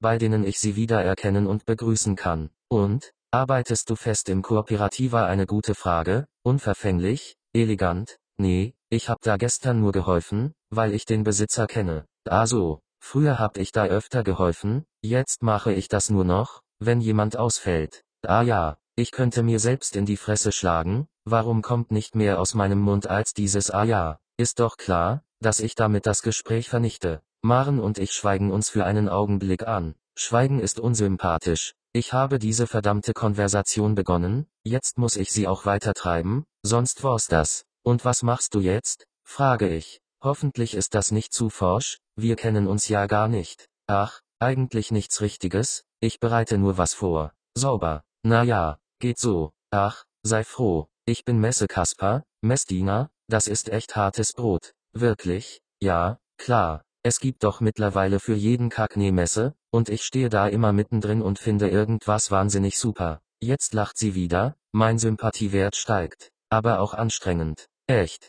Ich meine, Philatelisten davon zu überzeugen, eine Fachzeitschrift zu abonnieren, ist harte Arbeit, geht doch. Ich kann sprechen. Vielleicht kann man sie verführen, indem man beim Versand seltene Briefmarken draufklebt. Sie ist auch noch intelligent. Der Begriff Philatelisten ist im aktiven Wortschatz der meisten Menschen, die ich kenne, nicht vorhanden, in meinem war es bis zu der Messe nicht, und ihre Idee ist obendrein gar nicht schlecht. Damit hätte ich vielleicht den ein oder anderen Briefmarkensammler mehr angesprochen. Sehr gute Idee, die klau ich dir und schlag das beim nächsten Mal vor. Und was machst du sonst? fragt Maren mich nun, eine Frage, vor der ich mich schon immer bei meinen Eltern fürchte. Ich muss doch mal was Vernünftiges machen. Wenn ich schon alle auf der Messe kenne, dann muss man da doch auch was machen können, das regelmäßig für Sicherheit sorgt. Ein altes Lied, und ich kenne jede Strophe. Dabei sollten Sie froh sein, dass ich überhaupt was mache. Sonst, na ja, ich versuche da was eigenes auf die Beine zu stellen. Also, auch was mit Messe und so.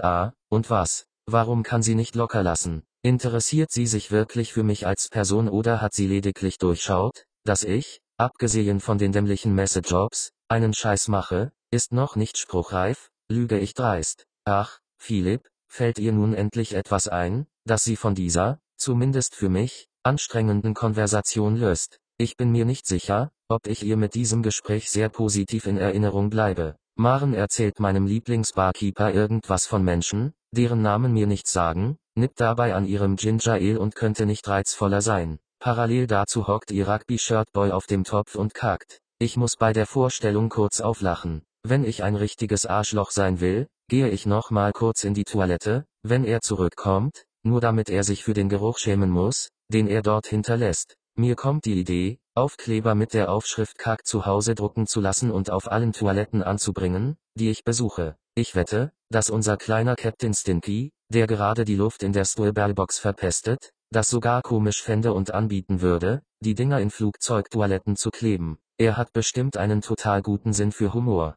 Bulgakov, der Meister und Margarita, ruft er bei seiner Rückkehr aus dem Land des Stinkens durch die ganze Bar. Richtig, bestätigt Philipp. Das war echt schwer. Ich hab mich extra hingesetzt, damit ich, nicht, was ihr denkt, scherzt der adrette Spießer jetzt auch noch. Ich bin immer mehr verleitet, nochmal nachriechen zu gehen. Dann gehen die Drinks auf mich, sagt Philipp. Das muss eine Wette gewesen sein. Ein Spiel, das die drei immer spielen, Schlaubi-Ralf muss erraten, was auf dem Scheißhaus vorgelesen wird. Inzwischen kommt meine Abneigung gegen ihn so richtig von Herzen. Hättest du das auch erkannt? Versucht Philipp mich ins Gespräch einzubinden. Nee, aber da gibt's doch sicher Nähe für. Lacher. Ralf deutet auf mein Getränk. Für den Spruch geht sein Drink mit auf meinen Deckel. Auch ein Lacher, aber ein billiger, den Philipp ungeschickt weiterspinnt, der zahlt hier eh nie. Brüller. Auf meine Kosten. Danke. Seit Philipp gelernt hat, wie man einen Familiennamen auf ein Reiskorn schreibt, ist auch auf meinem Deckel wieder Platz zum Anschreiben, erwidere ich und töte damit die Stimmung.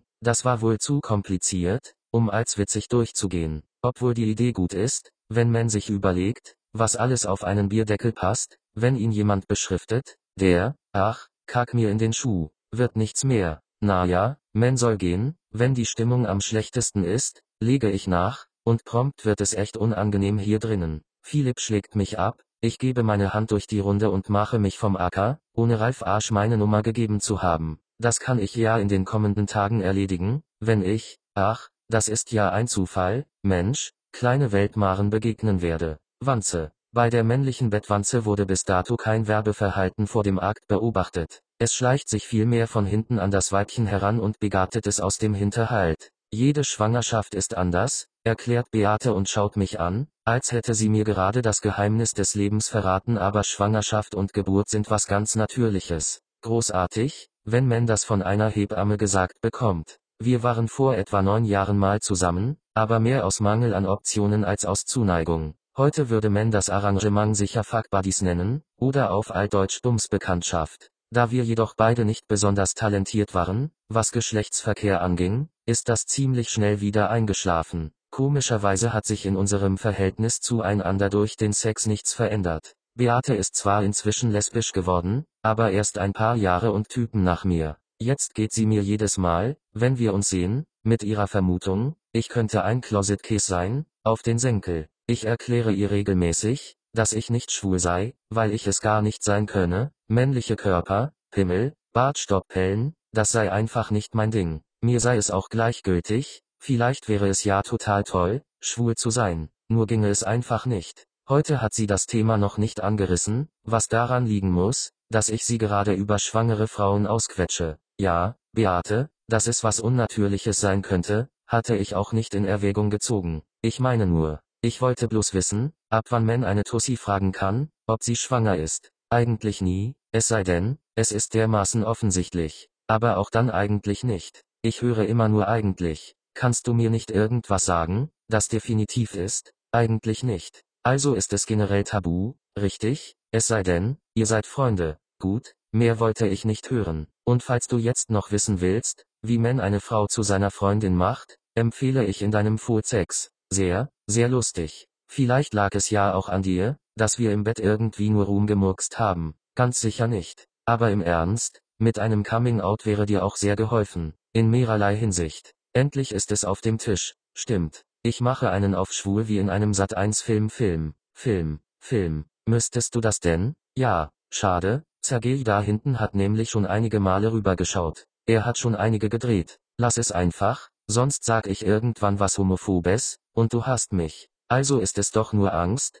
aber zum Glück grinst Beate nun breit und schwenkt wieder auf das Thema Schwangerschaft um. Sie erklärt, dass die Frauen in den ersten drei Monaten viel kotzen, danach bis zum sechsten eigentlich recht fit sind und oft nochmal nie Reise oder so machen, um dann ab dem siebten Monat mit Geburtsvorbereitungskursen, Schwangeren-Yoga und ähnlichen Vergnügen zu beginnen. In der Zeit, die sie nicht mit sich und der Geburt beschäftigt sind, werden sie von allen Seiten verunsichert, als wäre es geradezu ein Wunder, heute noch ein gesundes Kind auf die Welt zu bringen. Das macht den werdenden Müttern natürlich alles Angst. Das Beste, was ihnen passieren kann, ist ein Partner, der ihnen immer wieder zuhört und ihnen einfach nur zur Seite steht. Die meisten Frauenärzte, Hebammen und die Labors sind inzwischen zu der Erkenntnis gekommen, dass es ihnen viel Geld beschert, die ein oder andere Untersuchung oder Beratung vorzuschlagen. Nur Schwangere, die jung sind und aus einer der unteren Einkommensschichten stammen, falls es da mehrere gibt, werden erstaunlicherweise in Ruhe gelassen und dürfen ohne verstörende Informationen gebären. Ich traue mich noch nicht, Beate die genauen Hintergründe meines Interesses an der ganzen Thematik zu schildern, und sie ist diskret genug, nicht nachzufragen. Als ich ihren Kaffee zahle und wir uns verabschieden, drückt sie mir ihre Visitenkarte in die Hand und sagt, wenn ich irgendwie helfen kann, schick die, Tussi, einfach zu mir. Zunächst muss ich jedoch mehr über die Tussi herausfinden und sie vor allem nicht mehr Tussi nennen. Am Abend lauere ich wie eine dicke Wanze im Enti, dem legendären Griechen in Marensstraße. Mir fällt auf, dass ich in letzter Zeit fast nur noch in Lokalen unterwegs bin und dieser Lebensstil teuer ist. Und dass Maren mich mit der Frage, was ich sonst noch mache, echt getroffen hat. Sie hat recht, ich komme um die Runden, was für einen Mann mit 37 allerdings etwas arm ist. Jedenfalls für einen wie mich, der kein Problem mit Konsum hat, keine Überzeugung, was den Lebensstil angeht. Ich trudele ins Verderben, wie meine Mutter mir schon vor drei Jahren prophezeit hat, ich erbe doch kaum was und muss eines Tages eine Familie ernähren. Ich habe mir eins meiner Notizbücher mitgenommen, in denen außer ein paar Stichwörtern zu Aufträgen aus vergangenen Jahren nichts steht und die heute auch gar keinen Sinn mehr ergeben. Ich muss etwa zehn Stück davon haben, Moleskines, Paper Blanks, Spiralhefte, die ich immer spontan gekauft habe, um darin fixe Ideen, Sätze aus Konversationen in meiner Umgebung und ähnliche Dinge festzuhalten. An jeden einzelnen bin ich gescheitert. die mit kryptischen Wortfetzen gefüllten drei Seiten reiße ich heraus, schreibe dann auf die erste Seite theatralisch die Zukunft und reiße sie kurz darauf wieder aus dem Blog, damit das niemand liest, der an meinem Tisch vorbeigeht. Schließlich beginne ich, Stichwörter zu notieren, die mir zum Themenkomplex Zukunft und Arbeit einfallen. Es kommt nicht viel zusammen, Moderation steht am Ende doppelt da, außerdem die Schlagwörter Messe, Radio, Schreiben, Fernsehen, und irgendwas studieren. Wie immer endet der gute Vorsatz, einen neuen Schritt zu machen, in meiner anerzogenen Orientierungslosigkeit. Wären meine Eltern keine Lehrer, würde mein Leben sicherlich anders aussehen. Nicht dass sie eine Schuld an meiner beruflichen Misere tragen, aber ein Fingerzeig in eine bestimmte Richtung zur rechten Zeit wäre bestimmt hilfreich gewesen. Ein Vater-Sohn-Gespräch zu einem Bier im Happy End endlich, irgendwas, ging jedoch nicht, weil mein Vater mir zu einem Spezi im Bella Italia lediglich sagen konnte, dass er den Fehler, Lehrer zu werden, nicht noch einmal machen würde. Hurra und danke für die Pizza. Als ich mein Abitur hatte, war er gerade in einer Affäre mit einer schielenden Referendarin verwickelt, was die Stimmung daheim äußerst eisig werden ließ. Also zog ich zwei Monate nach dem Abi in das noch relativ frisch befreite Berlin, um dort meinen Zivildienst in einer Kita zu absolvieren. Danach hatte ich das Leben in der Hauptstadt bald satt, weil klar war, dass sich die Verhältnisse ändern würden. Das besetzte Haus unten in der Schönhauser Allee, in dem ich untergeschlüpft war, stand kurz vor der Räumung, mein halbherziger Versuch, an der Uni zurechtzukommen, schlug fehl. Und weil Papa seine Affäre beendet und sich mit Mama dafür entschieden hatte, gemeinsam alt,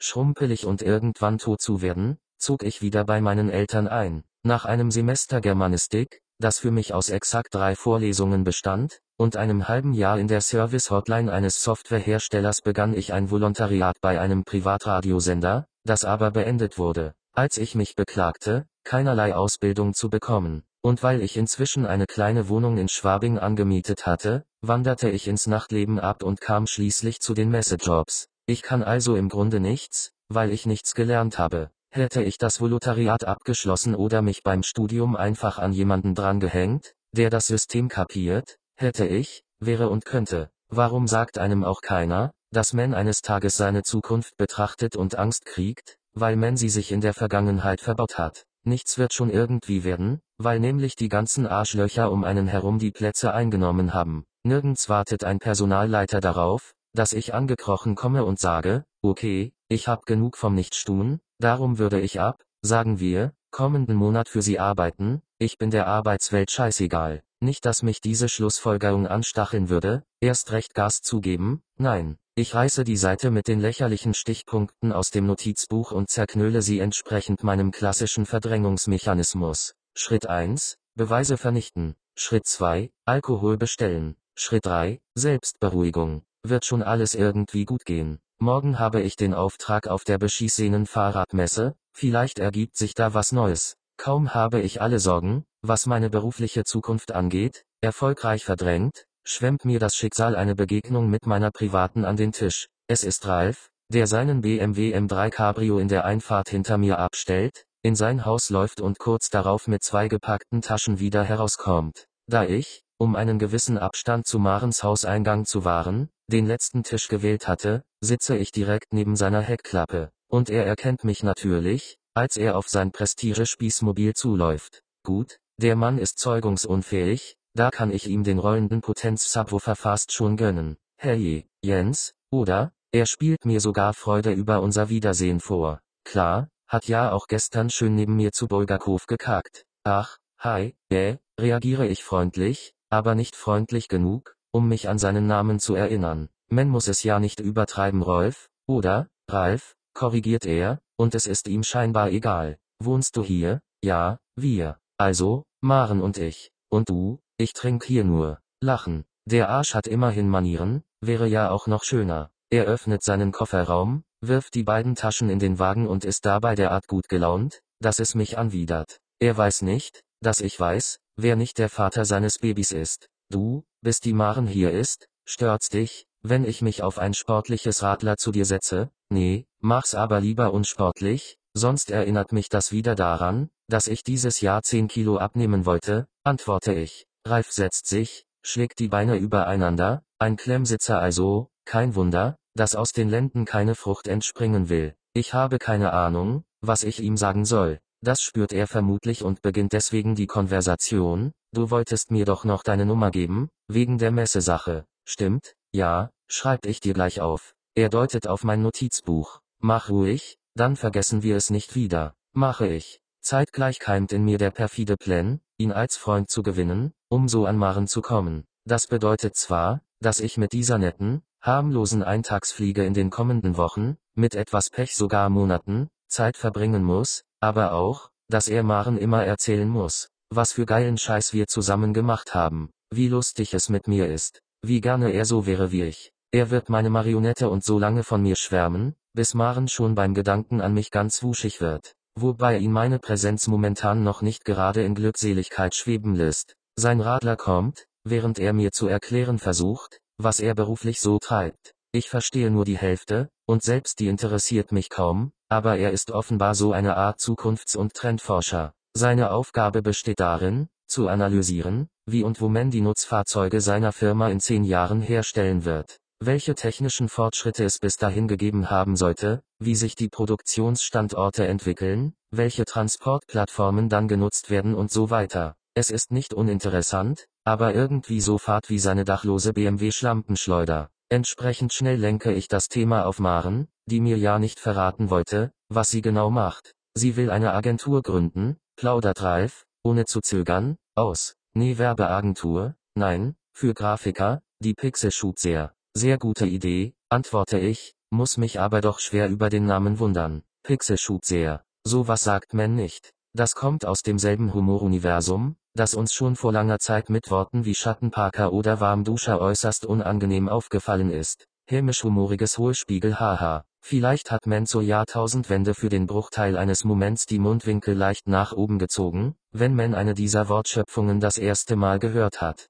Damals hat man jedoch auch reuelos Big Brother angeschaut und über den dummen Schwaben gelacht, dessen Name der Allgemeinheit inzwischen wieder entfallen ist. Aber Pixel Shoot sehr, jetzt, über zehn Jahre später, das kommt bestimmt von ihm, Maren hat schließlich erst gestern bewiesen, dass ihr Humor diesem niveaulosen Schmunzelschrott überlegen ist. Ich finde den Namen ja ein bisschen prall, gesteht Ralf und sieht sich dabei verschwörerisch um. Klar, wenn Maren mitbekäme, wie er über ihre Geschäftsgeheimnisse plaudert und daran herumkritisiert, und das vor einem Fremden, das käme bei ihr bestimmt nicht gut an. Ebenso wenig tut es das bei mir. Vielleicht meint sie es ja ironisch, verteidige ich ihre Wortkreation aus der Hölle. Nee, Ironie kann Maren nicht so gut, lacht Ralf und hebt sein Glas. Ist ja auch ein eher minderwertiges Stilmittel, entgegne ich und stoße mit meinem darüber gackern den Gegenüber an. Er denkt, dass ich scherze, dabei ist Ironie maximal als kleiner Humorsnack zwischendurch zu ertragen. Doch das behalte ich für mich, ich will mit der Pfeife ja ein gutes Verhältnis aufbauen. Und wohin geht's? Wende ich die Gesprächsrichtung. Kirchberg. Da haben wir eine kleine Hütte.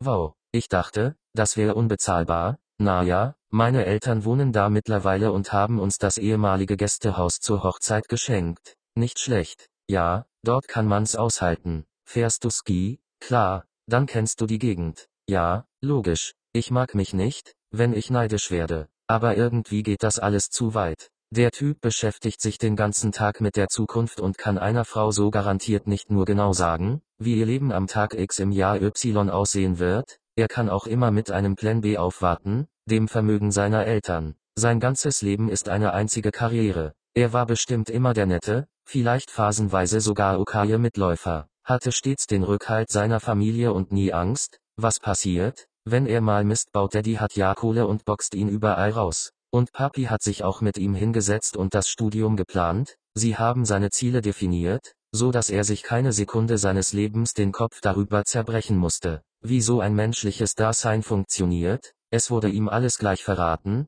zugesteckt und auf einem silbernen Tablett serviert. Ich hingegen habe alle wichtigen Dinge selbst herausfinden müssen, und jede einzelne Entdeckung war mit Entbehrung, Wut und Frust verbunden. Ich bin in nichts der Beste, kann nichts richtig, und wenn ich nicht aufpasse, stehe ich in acht Jahren auf dem hässlichen Platz vor der Messe und komme nicht mehr hinein. Welche Firma will schon einen 45 Jahre alten Sack, der mit drei ewig gleichen Kalaien ihre Produkte anpreist. Ich sehe jetzt schon genügend neue Gesichter, die nach und nach die besseren Kunden abgreifen. Sogar auf der letzten Heim- und Handwerksmesse hat mich nach sieben Jahren Zusammenarbeit ein bayerischer Edelküchenhersteller durch eine Mitzwanzigerin von Radio Arabella ersetzt. Und was macht man im Frühsommer in Kirchberg? Versuche ich nach der kurzen Gesprächspause die Stille zu beenden. Och, mal schauen. Wandern? Vielleicht eine Runde. Golfen? Unterbreche ich ihn. Ja, ich weiß, lacht Ralf Maren hasst es auch. Aber ich mag nur Sportarten, bei denen mein einziger Gegner ich selbst bin. Skifahren, Golf, Radfahren. Wenn du Fußball hast, zahle ich dein Radler. Spielen schon. Schauen macht Spaß. Und warum? Hake ich nach, weil Ralf mir zu meinem Missfallen gerade etwas sympathisch wird. Ach, es nervt mich, wenn einer aus meiner Mannschaft schlecht spielt. Dagegen kann ich nichts machen. Oder wenn einer der Gegner komplett aggro ist, ergänze ich. Ralf hebt wieder sein Glas zum Anstoßen, was, zum Glück, den Moment wieder zerstört. Ich hasse es, Gläser gegeneinander zu schlagen und dabei den anderen Glashalter anzulächeln, er mag es offenbar. Und das wiegt mehr als seine Lieblingssportarten oder der Grund, warum er nicht jeden Mittwoch in einer Turnhalle steht und mit seinen Jungs kickt. Er hat nämlich garantiert seine Jungs, eine Bande gleich langweiliger Söhnchen der oberen Mittelschicht, die ständig irgendwo rumkumpeln und einmal im Jahr gemeinsam Herrenurlaub machen. Endlich stößt Maren zu uns, sie hat einen kleinen Koffer und eine Handtasche dabei, so einen Wühlsack. Mir ist es schleierhaft, warum Frauen solche Drecksammelbeutel mit sich herumtragen, ich muss unbedingt mal googeln, inwieweit die weibliche DNS mit der des Kängurus übereinstimmt. Wenn wir dem Affen zu 98% gleichen, wird es zu dem hüpfenden Beuteltier nicht weit sein.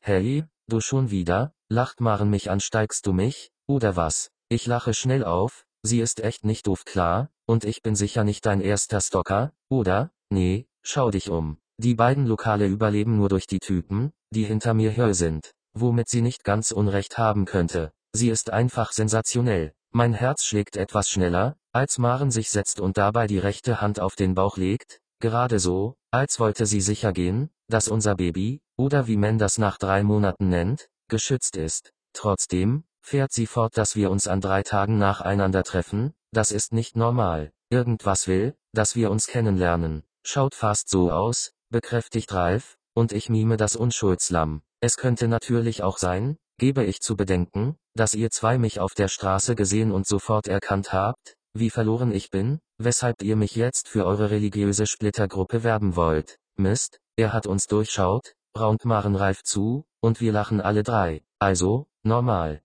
Kein schallend hysterisches Lachen, sondern gerade mal eine Stufe über Grinsen. Wir freuen uns, das trifft es wohl am besten, und das ist das Entscheidende. Mit anderen zu lachen ist einfach, wir tun es ständig, aber die Freude darüber zu teilen, dass man einander versteht, den Humor und den bescheidenen Intellekt miteinander teilt, das verbindet. Ich kann die beiden jetzt auf Partys einladen oder anrufen, um zu fragen, ob sie mit ins Kino oder auf einen Drink gehen wollen. Kein Scheiß. Wollen wir hier noch essen, bevor wir abhauen? schlägt Ralf vor, was meine Theorie bestätigt, aber Maren schüttelt ihren schönen Kopf. Nee, komm, wir wollten doch noch zum Hagstein, Jessie kommt auch. Und ich hab mir vorhin noch zwei Snickers gegönnt, lüge ich, um sie zu unterstützen. Die halten ewig satt. Bei der Hitze? fragt Maren. Ja, es war auch mehr eine Snickers-Suppe. Wie ihr wollt, gibt sich Ralf geschlagen. Er will seine Geldbörse zuecken, doch ich öffne meine Tür in das Leben der beiden ein Stück weiter und erkläre, dass das Warteradler auf mich geht.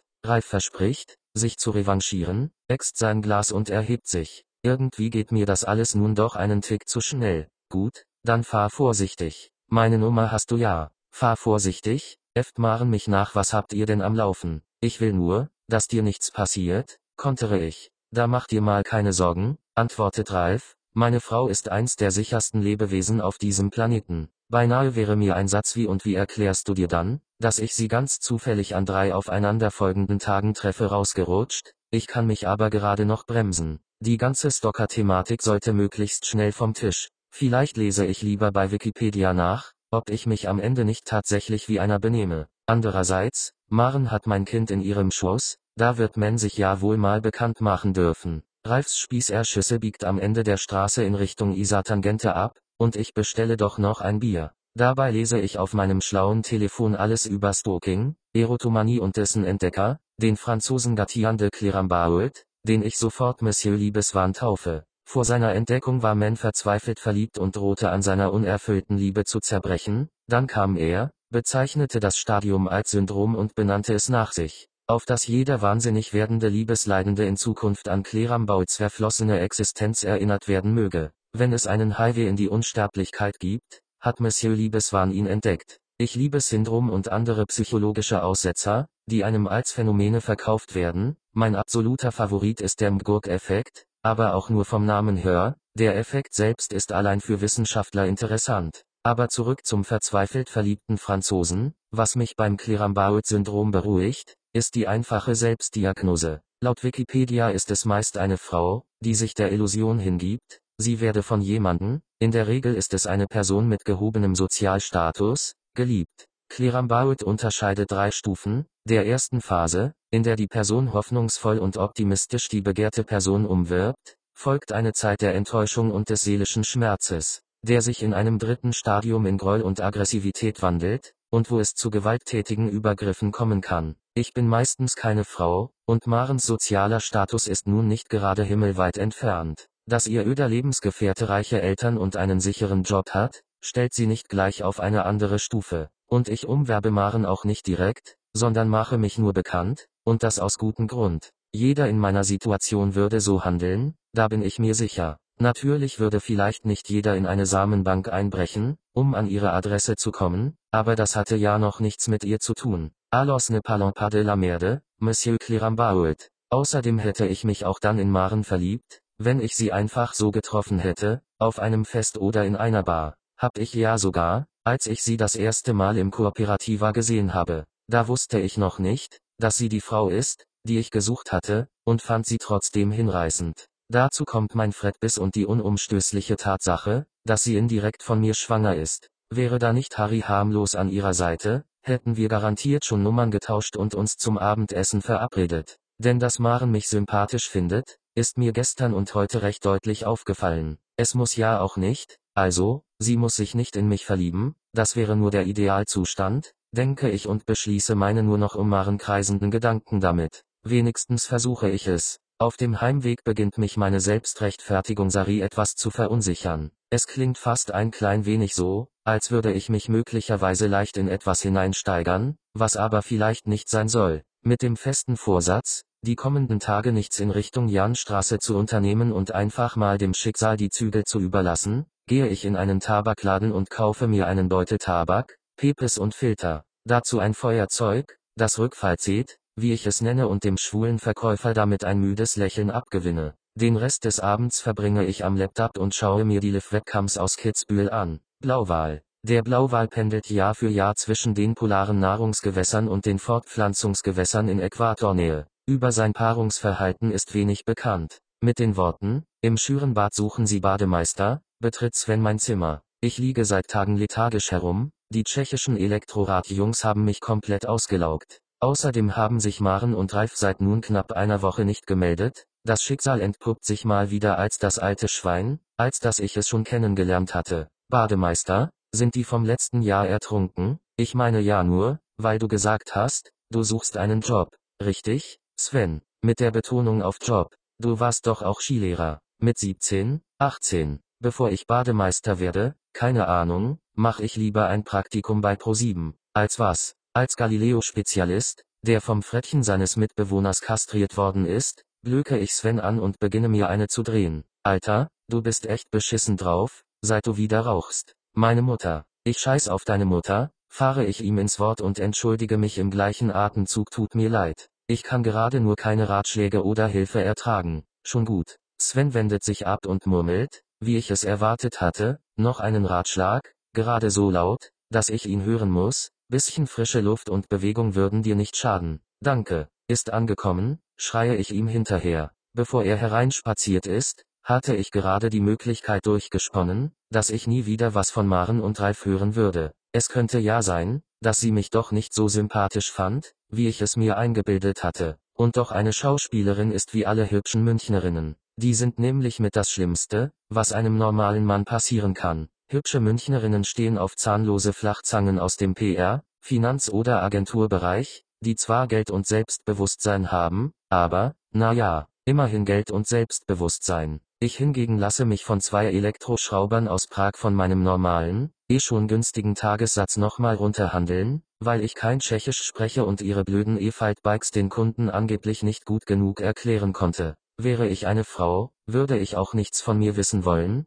in meiner momentanen Verfassung noch weniger. Selbstmitleid fressen Seele auf. Das Beste, was mir jetzt passieren könnte, wäre viel Geld auf einen Schlag. Das wäre zwar vermutlich für jeden Menschen das Beste, was ihm passieren könnte, aber bislang war es mir nie wichtig. Jetzt hätte ich damit ein Ziel, entweder Ralf ernsthaft Konkurrenz zu machen, falls Maren wirklich zu den Münchnerinnen gehören sollte, denen ein netter Kerl mit je ans Konto nicht genügt. Zusätzlich könnte ich aber auch meine Samenleiter richten lassen und mich im unwahrscheinlichen Fohl, dass ich Maren nicht für mich gewinnen kann, aktiv auf die Suche nach einer Frau machen, die ein Kind von und vor allem mit mir will. Wobei selbstverständlich ein zweites Kind mit Maren, auf dem rechten Weg empfangen, das größte Glück der Welt wäre. Sie ist schließlich die eine, auf die ich mein Leben lang vielleicht nicht gewartet, aber auf jeden Fall gehofft habe. Ich raffe mich auf und schleppe mich in die Küche, die von Sven in ein kleines Labor umgebaut wurde. Wie ein Irrer hat er sich in seinen Powerdrink für Samenschwache gestürzt und im Labor der Universität nach und nach Petrischalen, Reagenzgläser und anderes Labormaterial abgestaubt, was in Verbindung mit einem Junior-Chemie-Kasten und einem ziemlich teuer aussehenden Mikroskop, das sicherlich über Hondo seinen Weg zu uns gefunden hat, nun seine Forschungsbasis darstellt. Sobald ich auch nur in deren Nähe komme, berichtet Sven aufgeregt von all den Mittelchen aus der ganzen Welt, die er hier richtig dosieren und vermischen will, um aus trägen Spermien waldwuselnde Wunderbringer zu machen, Hochleistungsschwimmer mit dem unbedingten Willen zu befruchten. Mich stört sein kleines Labor nicht, da ich davon ausgehe, dass unsere Küche in einigen Wochen wieder normal sein wird, er muss nur den Schock überwinden, jahrelang von der Industrie gemolken worden zu sein, beziehungsweise sich für sie gemolken zu haben. Ich werde zwar immer an meine Unfruchtbarkeit erinnert, wenn ich was kochen oder aus dem Kühlschrank holen will, habe ihm dafür jedoch auch das Versprechen abbringen können, an dem Gewinn, das sein Gesöff einspielt, mit 25% beteiligt zu werden. Im Moment ist er aber erstmal nur am Investieren. Vorhin ist schon wieder der Postbote gekommen und hat irgendwas aus Japan gebracht, das Sven nun unter die Lupe nimmt. Eine kleine Flasche, in der sich eine milchige Flüssigkeit befindet, ein Beutel voll grauem Pulver und andere Produkte verschiedenster Konsistenzen. Würdest du etwas trinken, das ein halbes Milligramm Löwensperma enthält? Nein. Gut. Und pulverisierten Blauweipimmel, vielleicht unter einem nicht ganz so markanten Namen. Taurin ist in dem Sektor schon unschlagbar. Ja, aber ich mach kein Red Bull, sondern Blue Whale, würde ich nicht mal tot kaufen. Fuck, ey, ich such schon seit Tagen einen Namen. Und, mir fällt nur Scheiße ein. Wie findest du Power Pim? Klingt wie ein Putzmittel. Halt dich besser an eine Farbe und ein Tier, das könnte einen Teil des Erfolgs ausmachen. Blackadder, schon besser. Rätsnick, unglücklich in Verbindung mit Sex. Blue Steel, ich rate Sven, einfach mal alle Namen in Ruhe aufzuschreiben, hol mir eine Flasche Mineralwasser aus dem Kühlschrank und beschließe schwimmen zu gehen. Vielleicht hat Svens Mutter ja recht. Außerdem bin ich seit Jahren etwas zu fett.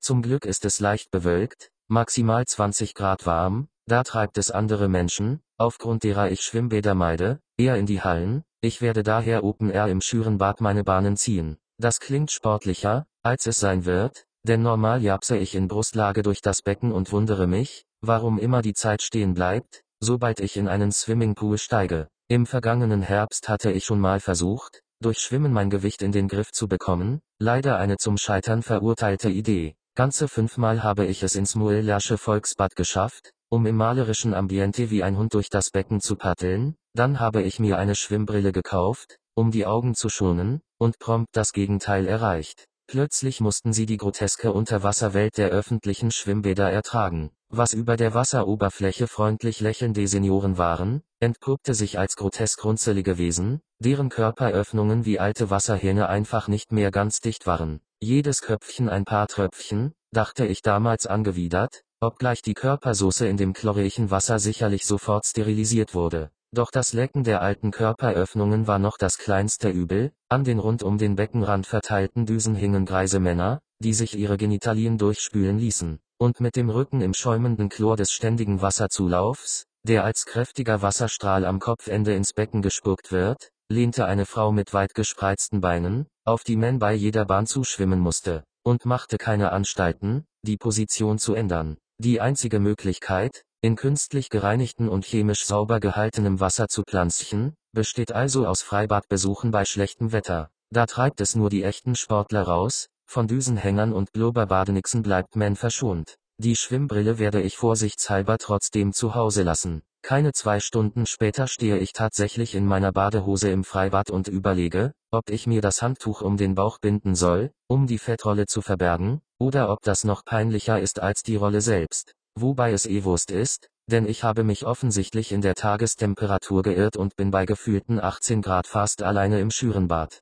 Nur im Kinderbecken planschen vier arme kleine Buben mit einem jungen Vater. Entweder ein dritter, vielleicht auch ein vierter Geburtstag, zu dem der Sohn dem Alter entsprechend drei Freunde einladen durfte, oder einfach nur ein Superdat, der noch nicht ahnt, dass die Jungs am Abend mit laufenden Nasen und erhöhter Temperatur heulend im Bett liegen werden, um gleich morgen den gesamten Kindergarten mit ihrer frischen Grippe anzustecken. Im großen Becken ist niemand, ein Bild, das ich nur aus den Urlauben meiner Kindheit kenne. Urlaub war mir damals tatsächlich wichtig, aus heutiger Sicht kann ich das kaum nachvollziehen. Vor allem nicht, da wir Jahr für Jahr ins selbe Hotel am Gardasee gefahren sind. Da ich schon als Kind ein notorischer Frühaufsteher war, fand ich dort den Pool morgens fast immer unberührt vor, nur einmal schnarchte ein betrunkener Kellner, der sich in der Nacht lautstark mit einer deutschen Urlauberin gestritten hatte, auf einer der Liegen. Das Wasser strahlte für mich jedes Mal dieselbe Anziehungskraft aus wie eine unberührte Fläche Schnee, der ganze Pool war nur für mich da. Kein normaler Mensch wünscht sich andere Leute in seinem Schwimmbecken, jeder will die Wellen selbst kontrollieren, abtauchen und nichts mehr fühlen, sehen oder hören. In unserem Hotel bin ich dann,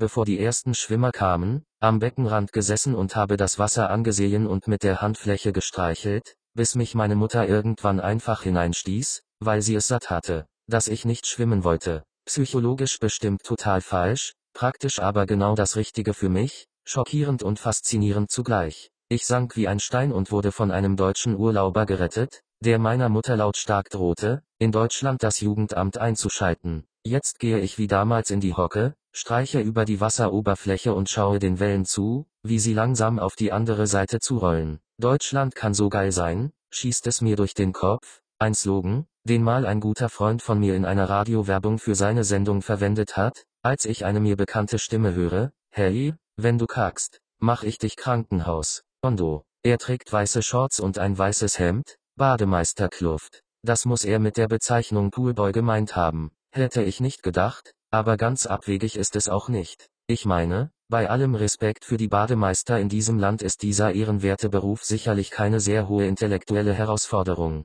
was schon dadurch bestätigt wird, dass er nun wütend auf mich zugelaufen kommt, bloß weil er von meiner Körperhaltung absurderweise darauf schließt, dass ich gerade meine Notdurft neben dem Pool verrichte. Nein, nein, Hondo, ich hab nur das Wasser angeschaut, rufe ich zurück. Krass, der Pisser. Was, hat dir Sven erzählt, dass die hier Leute suchen? Ja, aber ich bin nur zum Schwimmen hier. Kannst du schwimmen? Natürlich. Musst du nicht? Ich bin auch voll scheiße drin, aber ich geh immer Kinderrutsche, da ist nur 80 Zentimeter. Schlau von dir. Was? Wie gesagt, ich will nur ein paar Bahnen schwimmen und dann gehe ich wieder. Und mein Geld? Ach, das, ja, hab ich auf dem Konto. Ich brauch nur noch deine Kontonummer. Bist du scheiße im Kopf? Du willst es lieber bar? Schweigen. Weil blöde Frage. Also gleich eine weitere hinterher, mal sehen, wie schlau mein Migrationshintergründler ist, wie viel war das gleich nochmal. Pass auf, Pisser, sowas musst du dir merken, nicht ich. Weil du schuldest, nicht ich, kapiert,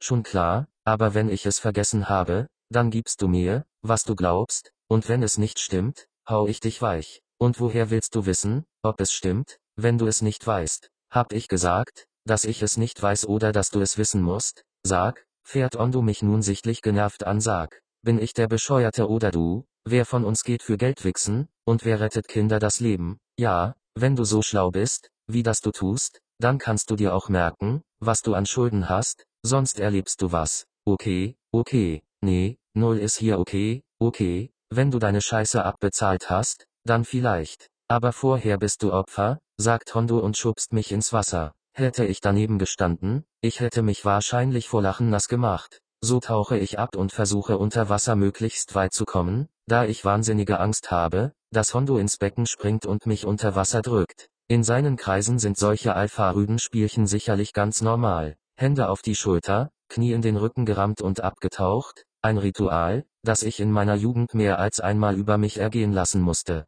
Beim vierten oder fünften Abtauchen überfiel mich regelmäßig Todesangst, vermutlich ein weiterer Grund, warum ich überfüllte Schwimmanlagen meide. In der Mitte des Pools tauche ich wieder auf, Hondo hat sich nicht bewegt, sondern beobachtet mich ruhig. Wie er als Schlechtschwimmer Bademeister werden konnte, kann ich mir nicht erklären, ist mir letztlich auch egal. Solange er hier angestellt ist, kann er nichts machen, was mir weh tut, ohne seinen Job zu riskieren. Hey, komm mal hör, ruft er mir zu. Wieso? Ja, ich hab Idee. Musst keine Angst haben, für dich mach ich mich nicht nass. Ich wäge kurz ab, ob ich Brust schwimmen oder kraulen soll, habe jedoch eine relativ gute Außenwahrnehmung und kann mir vorstellen, wie lächerlich ich bei sowohl als auch wirke. Also tauche ich zurück zum Beckenrand, Tauchen schaut immer ganz gut aus. Das Schlechte daran ist nur, dass man für einen Moment die Augen schließt, wenn man wieder an die Oberfläche kommt, und so ist das erste, was ich erkennen kann, ein Schuh, der sich mit beängstigender Geschwindigkeit meinem Gesicht nähert.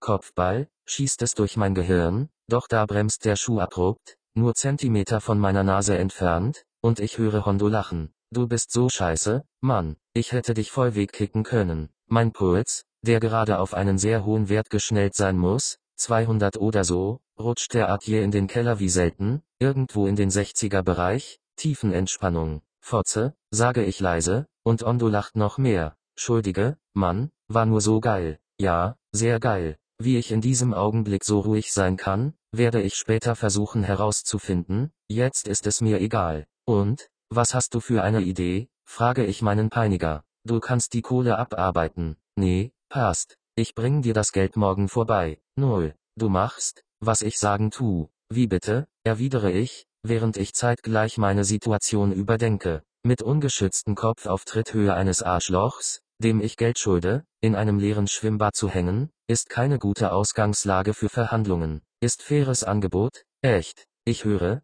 du machst mein Assistent für einen Monat. Was? Ja, hier halt. Wenn ich mal weg muss oder so, für ne Stunde, dann passt du auf. Oder bei Vercheckerei hier. Als Bademeister? Nein, du bist Assi, kein Bade. Und wenn was passiert? Was soll passieren? Jemand kriegt einen Krampf und ertrinkt zum Beispiel. Ja, den rette ich dann, du Opfer. Ich löse mich vom Beckenrand und schwimme rückwärts ungefähr einen Meter von Hondo weg, so dass er mich nicht mehr ins Gesicht treten kann. Sicherheitsabstand. Und was mache ich? Das verkläre ich dir dann, wenn du anfängst. Ist ganz einfach, wenn du nicht mein Assi machen tust, geh ich zu dein Arzt und sag dem, dass du da eingestiegen bist. Was? Muss ich ja nicht? Alter, das wird voll der Spaß, wir machen nur Scheiß, und du hast kein Schulden mehr. Meine Bitte, das auf fünf Wochen zu verlängern, dafür aber nur von Montag bis Donnerstag, nimmt Ondo sofort an, nachdem er es auf sechs Wochen aufgestockt hat. Der Verhandlungsgott hat wohl gerade in den Pool gepullert.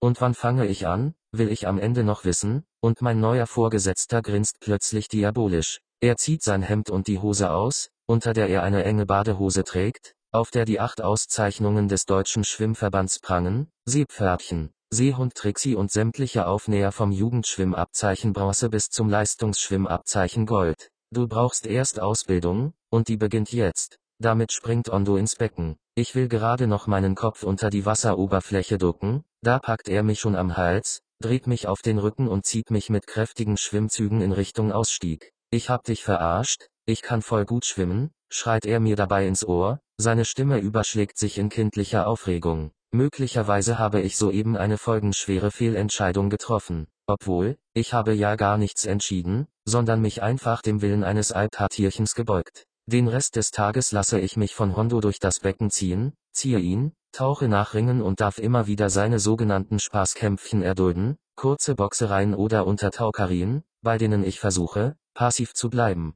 bis er mich derart reizt, dass mir die Hand ausrutscht und, naja, richtig getroffen habe ich nicht. Aber ausgelacht werde ich dafür, immer wieder. Hey, wie du zuschlägst, wird für eine volle Stunde zu Hondos Lieblingssatz, und mit schöner Regelmäßigkeit folgt darauf eine Parodie meines missglückten Angriffs und minutenlanges Gekicher. Mein Gefühl, Leibeigener eines aggressiven Restjugoslawen zu sein, wächst und wächst, schließlich wird es einen ganzen Nachmittag gut gedüngt. Am Ende werde ich noch dem mindestens 60 Jahre alten Fräulein Jacobi an der Kasse vorgestellt, damit ich keinen Eintritt mehr zahlen muss, und darf mich dann endlich verpissen. Die Seehund-Trixie-Auszeichnung werde ich gleich zu Hause auf meine Badehose nähen. Jense heißt er, ist Bademeister, im Schwimmbad an der Ecke, singt Sven aus seinem Zimmer, nachdem ich ihm in der Küche von meiner schicksalhaften Begegnung mit Hondo erzählt habe. Er ist dann mit Reagenzglas und Pipette in seinen Bereich verschwunden. Jense heißt er, ist Bademeister, und er bringt kleine Kinder zur Strecke. Ich finde das eigentlich ganz lustig, rufe ich Sven zu. Ich meine, ich komme immer umsonst ins Schürenbad, sitze einfach ein paar Tage die Woche neben Hondo am Pool und lasse mir die Sonne auf den Bauch brennen. Ja, nee, ist super. Was? Nichts. Du machst das schon. Keine Ahnung, ob Sven mich gerade reizen will oder mir einfach nur keine Aufmerksamkeit schenken kann, weil er mit etwas anderem beschäftigt ist. Ich gehe rüber und ertappe ihn dabei, wie er Idi Amin festhält und ihm mit der Pipette ein paar Tropfen seines neuen Potenzcocktails ins Maul träufelt. Was wird das? Ihm schmeckt's. Und er weiß, dass er gleich ran darf, erklärt Sven. Machst du jetzt Tierversuche? Seit zwei Wochen. Mutter Teresa bekommt jeden Tag ein kleines Zäpfchen, und Idi Amin versucht sie zu schwängern. Bislang ohne Erfolg, stelle ich fest. Leider. Ist das überhaupt legal? Keine Ahnung. Kannst ja mal im Tierheim anrufen und fragen. Oder noch besser bei Peter. Ich meine ja nur. Mann, Jens, solche Zäpfchen stecken sich Frauen rein. Das ist quasi am Menschen getestet. Und die Pisse, die der Kastrator da schlucken muss, das ist lauter natürliches Zeug. Blauwalpimmel und Löwensperma. Ich mache das immerhin auch für dich, antwortet Sven und jetzt raus, sonst hetze ich meine Frettchen auf dich. Auf dem Weg in mein Zimmer höre ich noch ein Quieken, dann schreit Sven kurz auf. Hoffentlich hat Eddie seinen Sack erwischt. Ich setze mich an den Computer, mal googeln, was man als Bademeister so verdient, vielleicht ist das ja gar nicht so schlecht. Dazu komme ich jedoch nicht, weil mein Handy klingelt. Unbekannter Anrufer. Hallo, Mutter. Hallo, ist da Jens? antwortet eine männliche Stimme, die ich nicht zuordnen kann. Ja, Ralf hier. Welcher Ralf? Ralf Heinze. Valentinsduell neulich. Der Mann von der Bedienung im Kooperativa? Ach, du, erlöse ich ihn hi. Mensch, ich dachte schon. Was? Ach, nichts. Wie geht's? Super. Und selbst? Ja, passt schon. Das kurze Schweigen freut mich. Er hat angerufen, da muss er auch das Gespräch führen, während ich ihn mit Gesprächspausen nach knappen Antworten quälen kann. Leider hat er offensichtlich viele langweilige Freude und ist es gewohnt, bei Telefonaten keinen Leerlauf entstehen zu lassen. Du, warum ich anrufe? Du machst doch diese Messejobs, oder? Ja. Und kennst du da viele Leute? Na ja, schon. Cool. Weil, also, das ist jetzt kein Joboffer für dich, sondern eher nee bitte. Ja, also, Maren kam drauf, dass du das machst, und unsere bekannte Jessie, die sucht in dem Business ganz dringend jemanden mit Connections. Die studiert noch und hat gehört, dass man da ganz gut was nebenbei verdienen kann. Wenn mich eins langweilt, sind es die Messebitzteller. Leute, die glauben, dass da jeder Hanswurst mit Kusshand genommen wird. Besonders wenn sie dann noch Jessie heißen, mit weichem J wie in Joghurt. Nur Jessie wäre noch schlimmer. Was will die denn machen? Weil, also, ich mach ja mehr Moderation, mit Hostessen-Jobs und so kann ich nicht wirklich helfen. Ich habe nicht wirklich gesagt. Sobald man mit einem geleckten Arschloch spricht, gleiten einem solche Floskeln aus der Kehle. Du, keine Ahnung. Maren meinte nur, dass man euch da mal verkuppeln sollte. Lachen. Ja, ich bin eh Single, scherze ich mit. Echt? Ja, perfekt. Hast du am Freitagabend schon was vor? Sekunde, ich muss mal kurz so tun, als würde ich meinen Terminkalender checken, sage ich, und Ralf versteht den Witz natürlich nicht. Gut, vielleicht ist der mal wieder zu verkopft, das ist oft mein Problem, nee, passt. Freitagabend. Bei euch? Ja, Janstraße 44. Zweiter Stock, ergänze ich und wünsche sofort, ich hätte das nicht getan. Ralf reagiert nicht, sondern überlegt sicher, woher ich das wissen könnte. Ich glühe an, überlege, ob ich mein Wissen erklären oder die Stille ignorieren soll, entscheide mich dann für letzteres. Genau, du isst Fleisch, oder? fragt Ralf schließlich. Klar, Fleisch ist mein. Okay, dann halb acht, unterbricht er. Hab acht. Klick. Fruchtfliege. Fruchtfliegen wird man am besten los, wenn man ihnen ein Glas mit Wein oder Essig hinstellt, in das man einen Tropfen Spülmittel gibt. Jessie findet die Tischdeko total süß, sagt Maren höchst erfreut, als sie in die Küche kommt, wo ich gerade meine angeblich selbstgemachte Mousse au Chocolat in den Kühlschrank packe. Natürlich ist sie aus dem Käseladen in der Wörthstraße, die beste Mousse der Welt, wie mir immer wieder bestätigt wird. Kostet auch einiges, wenn man eine kleine Schüssel davon besorgt. Tischdeko, ja, siehst du gleich. Aber achte lieber auf die Dame als auf die Deko. Wovon du ausgehen kannst, versichere ich. Keine Reaktion. Mir ist das Wort Tischdeko bis zum Start von das perfekte Dinner nicht untergekommen, dem größten Teil Deutschlands dürfte das genauso gegangen sein. Ich schaue das oft, weil vor acht immer nur Schrott im Fernsehen kommt, danach auch, aber dann wenigstens Brachialschrott wie Casting oder Real-Life-Shows. Leider bin ich kein Zuschauer der ersten Stunde, weshalb ich nicht sagen kann, ob in den ersten Folgen auch schon so viel Wert auf Gestrüpp, Kerzen oder thematisch auf den Tisch gestreute Perlen und Steine gelegt wurde. Für mich gilt noch immer, dass die einzige Deko ein voller Teller, ein alkoholisches Getränk und eine reizende Frau sein sollte, alles andere stört. Maren führt mich ins Wohnzimmer. Ich muss zugeben, dass die Küche in Ordnung ist, IKEA-Module aus Birke mit weißen Spanplatten und Arbeitsflächen aus Metall, würde ich mir auch in die Küche stellen, wenn ich die Wahl hätte. Das Wohnzimmer hingegen ist nicht so meins. Irgendwie ist alles zu aufgeräumt, dekoriert und platziert. Auf einem Sideboard liegen die aktuellen Ausgaben von Cosmopolitan, Gala und Playboy. Ich habe noch nie einen Haushalt gesehen, in dem dieses Ganzkörper-Retusche-Magazin einfach so ausliegt. Es ist schon schlimm genug, wenn in der S-Bahn ein paar Business-Kasperl den Playboy durchblättern, den sie im Flugzeug mitgenommen haben, denn ich weiß nicht, was sie damit zum Ausdruck bringen wollen. Das gleiche Unverständnis herrscht nun hier. In der Couch-Ecke, ich tippe mal auf Bo-Konzept, liegt ein Flukati unter einem flachen, langen Dunkelholztisch, Darauf brennen ein paar Teelichter in Teelichthaltern, Knabberzeug und Aperitifs stehen bereit, ebenso Ralf und Jessie, die sich erhoben haben, um mich zu begrüßen. Mit Ralf schlage ich ein, Bu-Konzept Gangster Style, Jessie reicht mir ihre zarte Hand, und ich ziehe den abgedroschenen Handkuss Joker, was von Maren mit Kichern und den allervorhersehbarsten Worten begleitet wird oh, ganz der Gentleman, so dass ich mich etwas wundern muss. Wie weit hat Ralf Maren schon in seine Welt hineingezogen? Weit genug jedenfalls, dass sie mir einen Spritz anbietet, was aber nicht schlimm ist, das Zeug trinkt sich ganz gut weg. Da sich Maren zu ihrem Gatten setzt, muss ich neben Jessie Platz nehmen, die mir irgendwie bekannt vorkommt. Wo ich sie schon mal gesehen haben könnte, fällt mir nicht ein, doch da sie mich nicht so ansieht, als hätte es eine nennenswerte Begegnung in der Vergangenheit gegeben, bilde ich mir das wohl nur ein. Sie ist etwa 1,70 groß, schlank, hat einen kleinen, unauffälligen Leberfleck über ihrem rechten Mundwinkel, ihre Haare sind aschblond und dick.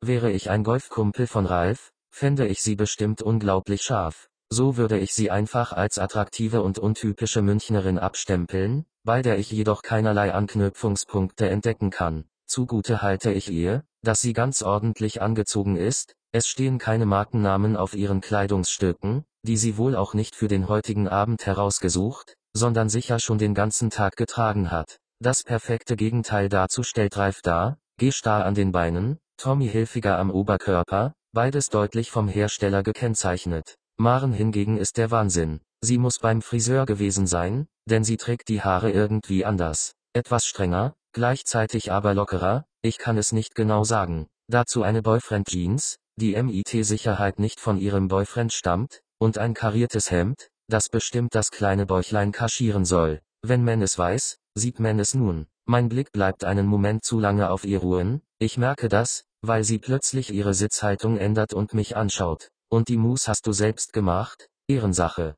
Oh, ein Ehrenmann, schmunzelt Ralf in die Runde, und Jessie, mal sehen, wo die heute noch landet. Also, ein Teil davon ganz sicher in mir, scherze ich sanft im Spießer-Modus, mein Gehirn arbeitet daran, mich nicht aufzuregen. Ich tendiere dazu, mich innerlich völlig zu verspannen, wenn ich mich in Gesellschaft bewege, die mir das Gefühl gibt, minderwertig zu sein, und ich könnte einen ganzen Haufen von Gründen aufzählen, warum ich mich in dieser Situation nicht sehr wohl fühle. Zum einen wäre da meine Unterlegenheit gegenüber dem Gastgeber. Er hat Geld, eine Zukunft, sogar eine Frau. Seine Wohnung ist so eingerichtet, dass sich darin die meisten Paare in unserem Alter sofort zu Hause fühlen würden. Alles ist zweckbestimmt gekauft und arrangiert worden, nicht wie bei mir zusammengesammelt und hingestellt. Meine Möbel haben Geschichten, sie kommen aus all meinen Lebensphasen. An meinem Küchentisch bin ich zum Beispiel schon gestillt worden, mein Schreibtischstuhl stammt vom Sperrmüll in Berlin, und beinahe hätte mich ein Pol, der ebenfalls scharf darauf war, deswegen erst ochen.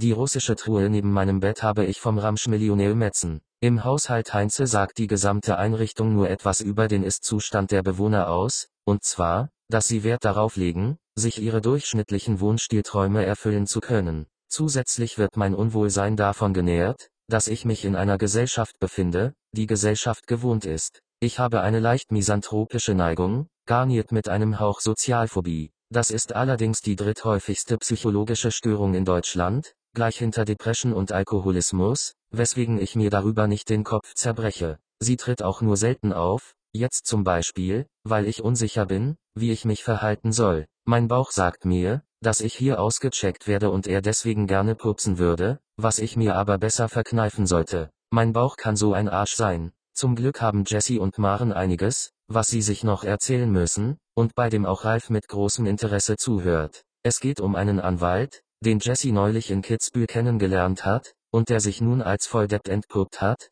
hausgleich beim Nymphenburger Schloss, wo sie wohl seine Nymphe geben sollte. Entrüstetes Auflachen aus den Reihen Heinze, ratlose Gleichgültigkeit bei mir. Wie konnte sie davon ausgehen, dass sich ein Anwalt, der am Wochenende in Kitzbühel unterwegs ist, als guter Mensch entpuppen könnte? Aber ich verkneife mir die Frage, da Jessie bereits erklärt, wie sie den Schuft dann doch als solchen identifiziert hat, das Kinderspielzeug im Vorgarten habe ihre Alarmbereitschaft aktiviert. Und im Haus hätten genug Bilder von seiner Familie gehangen, um zu wissen, dass er weder geschieden sei noch eine Scheidung in Erwägung zöge. Man könnte mich nur schwerlich stärker langweilen, was Ralf zum Glück nach einer gefühlten Ewigkeit auffällt. Er lenkt die Unterhaltung in meine Richtung. Scherzhaft, versteht sich. Und, Jens, was macht deine Frau heute Abend? Die ist auf Standby. Also, falls hier das Bier ausgeht, bringt sie sofort eins vorbei. Keine Lacher, stattdessen die besorgte Frage von Maren, ob ich ein Bier will. Ich nehme das Angebot an und lasse mir von ihr gleich zeigen, wo das zu finden ist, um für ein paar Augenblicke mit ihr allein sein zu können.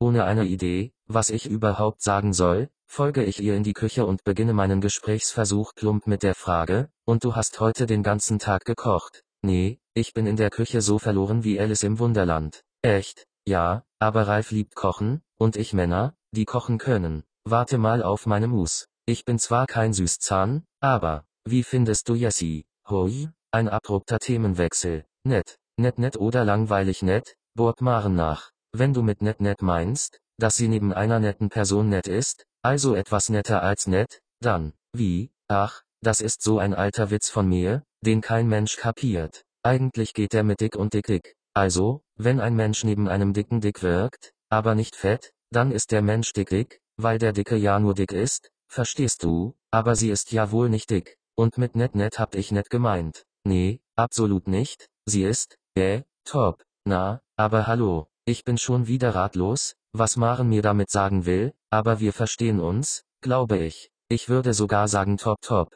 Soll ich das mit dem Dick Dick nochmal erklären? frage ich, doch Maren hat schon den Kühlschrank geöffnet und zeigt mir, wo das Bier steht. Wobei es nicht wirklich Bier gibt, sondern Becks Gold, das Pilzsurrogat für durchsichtige Flaschen wie Ralf. Hier passt alles zusammen, obwohl ich ihm auch eine kleine Jever-Zapfstation zugetraut hätte. Als ersten Gang gibt es Krebs mit einer Geflügelfake und der Erklärung, was denn eine Farce sei. Ich überlege kurz, ob ich den Vegetarier mimen soll, kann mich dann aber nicht mehr daran erinnern, was ich bei meiner ersten Begegnung mit Maren bestellt hatte, und esse den Pfannkuchen mit Geflügelcremefüllung, wie ich es nenne, was Maren auflachen lässt. Sie hat doch Humor, notiere ich beruhigt, der Ausflug in die Küche hatte mich kurz daran zweifeln lassen, aber da bin ich wohl einfach nicht gut gewesen, den Witz mit Dick Dick werde ich nie wieder machen. Jessie erzählt fast durchgehend Männergeschichten, die zum Teil sogar einigermaßen komisch sind, wie ihr geplatztes Date mit einem Typen, den sie im Skilift kennengelernt hatte, um auf dem Parkplatz festzustellen,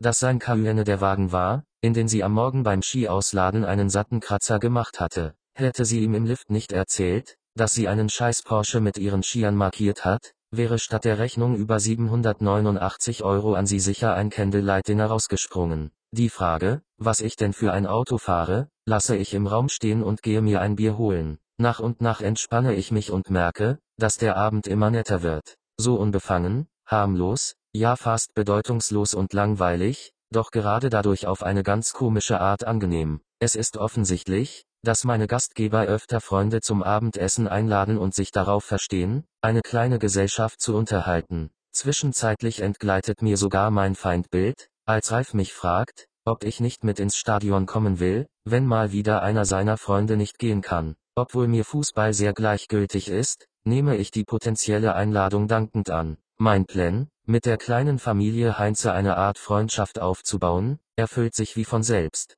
bis zum Dessert. Und jetzt kommt der hoffentlich krönende Abschluss, das Mousse au Chocolat von Jens, kündigt Maren meinen Beitrag zum Abend an. Dass sie keinen Alkohol getrunken hat, ist mir sehr wohl aufgefallen. Aber dass man in so einer Schwangerschaft auch auf das achten muss, was man isst, hatte ich nicht bedacht. Sind da eigentlich Eier drin? fragt sie mich ganz nebenbei, und ich zögere einen Tick zu lang. Jens, äh, ja, in der Mus ich habe keine Ahnung und spiele auf Zeit, wieso, ja, wieso wieso, ich muss das halt wissen, ach so, na, dann, ja, mir ist noch nie der Eigeschmack einer Mus aufgefallen, ich dachte immer, die sei aus Sahne und Schokolade, aber da die Frage für mich derart komisch klingt, muss ich davon ausgehen, dass man Mus normalerweise mit Eiern macht. Schmecken wird den Unterschied sicherlich niemand. Schade für dich, Schatz, murmelt Ralf. Wieso, frage ich. Weil, ich kann keine rohen Eier essen, erklärt Maren, ohne etwas zu erklären. Warum das denn, mischt sich nun Jessie ein.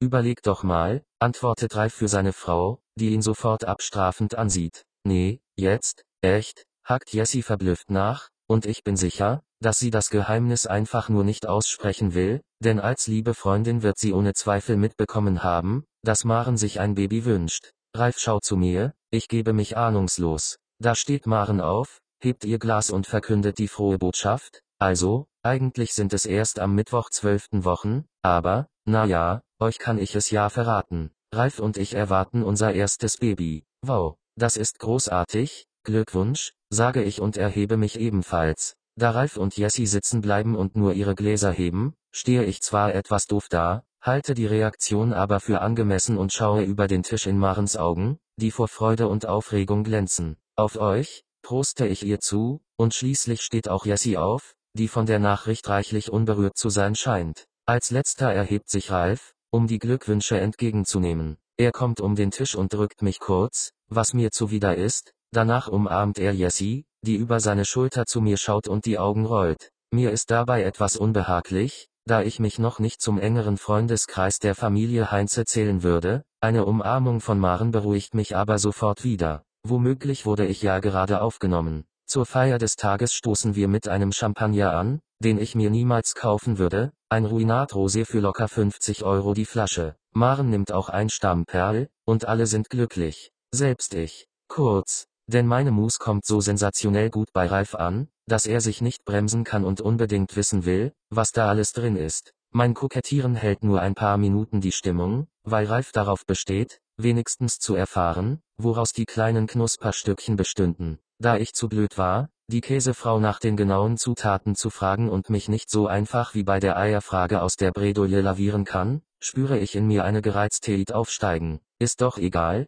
Ralf, ich frag dich ja auch nicht nach dem Fasse-Rezept. Komm, Jensi, teast er mich. Ja, Jensi, sag es dem bösen Mann, steigt Maren ein. Nein, verdammt, schreie ich und sorge blitzartig für erschrockene Stille. Ich habe für eine Sekunde die Kontrolle verloren, und jetzt ist allen am Tisch klar, dass ich diese Muss nicht gemacht habe. Das spüre ich. Jessie kratzt noch etwas in ihrem Schälchen herum, Maren schaut weg und spielt an ihrer Halskette, nur Ralf betrachtet mich skeptisch, ich sollte vielleicht aufstehen und gehen, weil Herbo Konzept und seine fremdgeschwängerte Frau keine Hochstapler und Lügner in ihrem Freundeskreis gebrauchen können, obwohl sie Ralfs Vaterschaft vorgaukeln und somit selbst keinen Deut besser sind. Ich lege meine Serviette auf den Tisch. Am Ostbahnhof, gleich am Anfang der Wörthstraße, da ist so ein kleiner Käseladen, die kennen das Rezept, sage ich leise tut mir leid, ich war im Stress und, na, auch egal, es tut mir echt leid, das, vergiss es, Unterbricht Ralf mein Gestammel das nächste Mal machst du eine eigene Mousse, und wenn die nicht besser als die hier ist, machst du den Abwasch. Mousse au Chocolat aus einem Käseladen, wie geil ist das denn?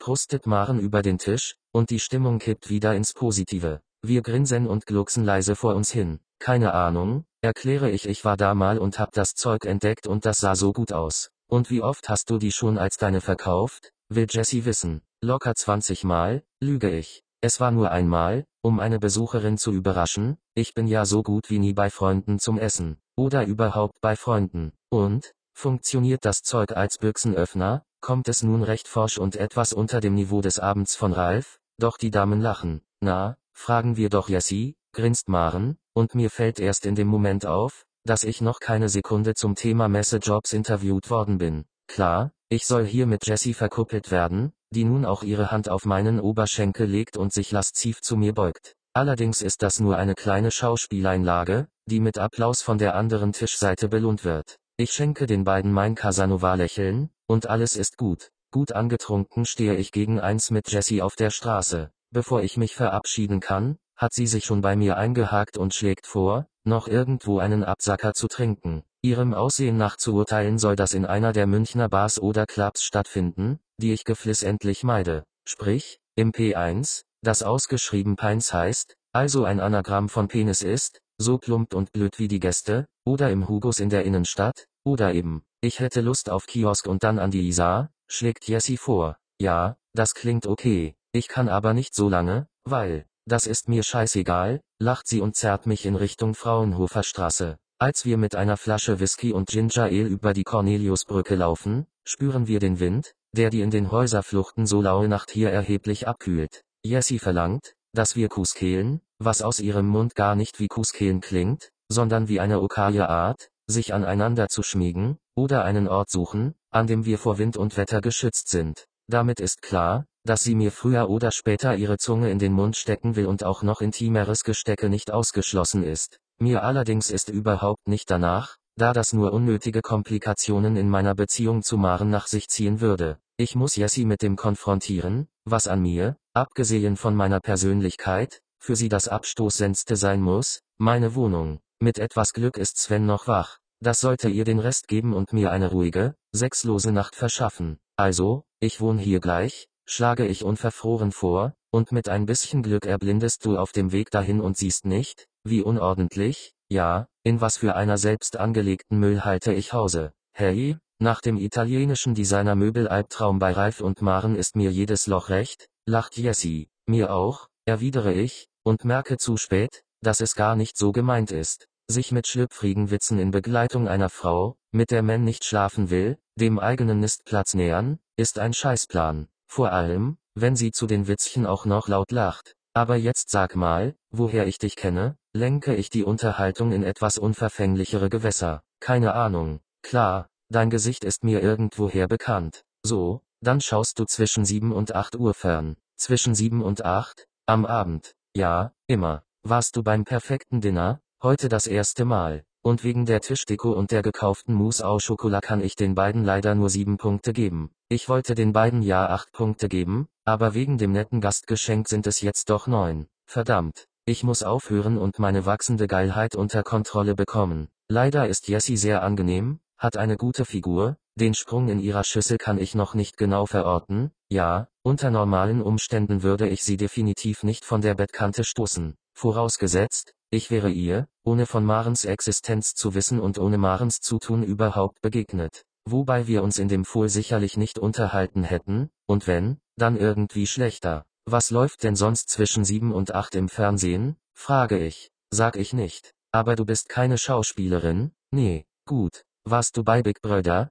Spinnst du? HM. Ich komm einfach nicht drauf. Ist auch besser so und eh schon ein paar Jahre höher. Da dachte ich, dass ich unbedingt ins Fernsehen muss. Musst du das nicht? Nein, antwortet sie kurz und knapp. Und Jessie kommt von Jessica? Vielleicht. Also nicht. Ihre Vergangenheit ist ihre Schwachstelle. Wenn ich noch etwas intensiver nachhake und immer wieder auf das Thema zurückkomme, werde ich sie nerven und so die Nacht ohne Beischlaf beenden. Ein guter Plan B von der Straße aus kann ich sehen, dass Sven ebenfalls noch wach ist. In seinem Zimmer brennt Licht, dazu wirft sein Fernseher bunte Schatten an die Wände. In einer coolen Welt mit mir als coolsten Menschen hätte ich vor etwa drei Stunden Maren mit einem Kuss in der Küche in heillose Verwirrung versetzt und würde in etwa zwei Stunden eine frisch gefickte Jessie mit einem Schwegegelübde über das Geschehene in ein Taxi nach Hause verfrachten. In der realen Welt muss ich versuchen, die zweitattraktivste Frau, die ich kenne, von meiner Unattraktivität zu überzeugen. Okay, ich muss dich noch vor meinem Mitbewohner warnen. Er forscht gerade an einem Potenzdrink und macht deswegen Versuche mit Frettchen.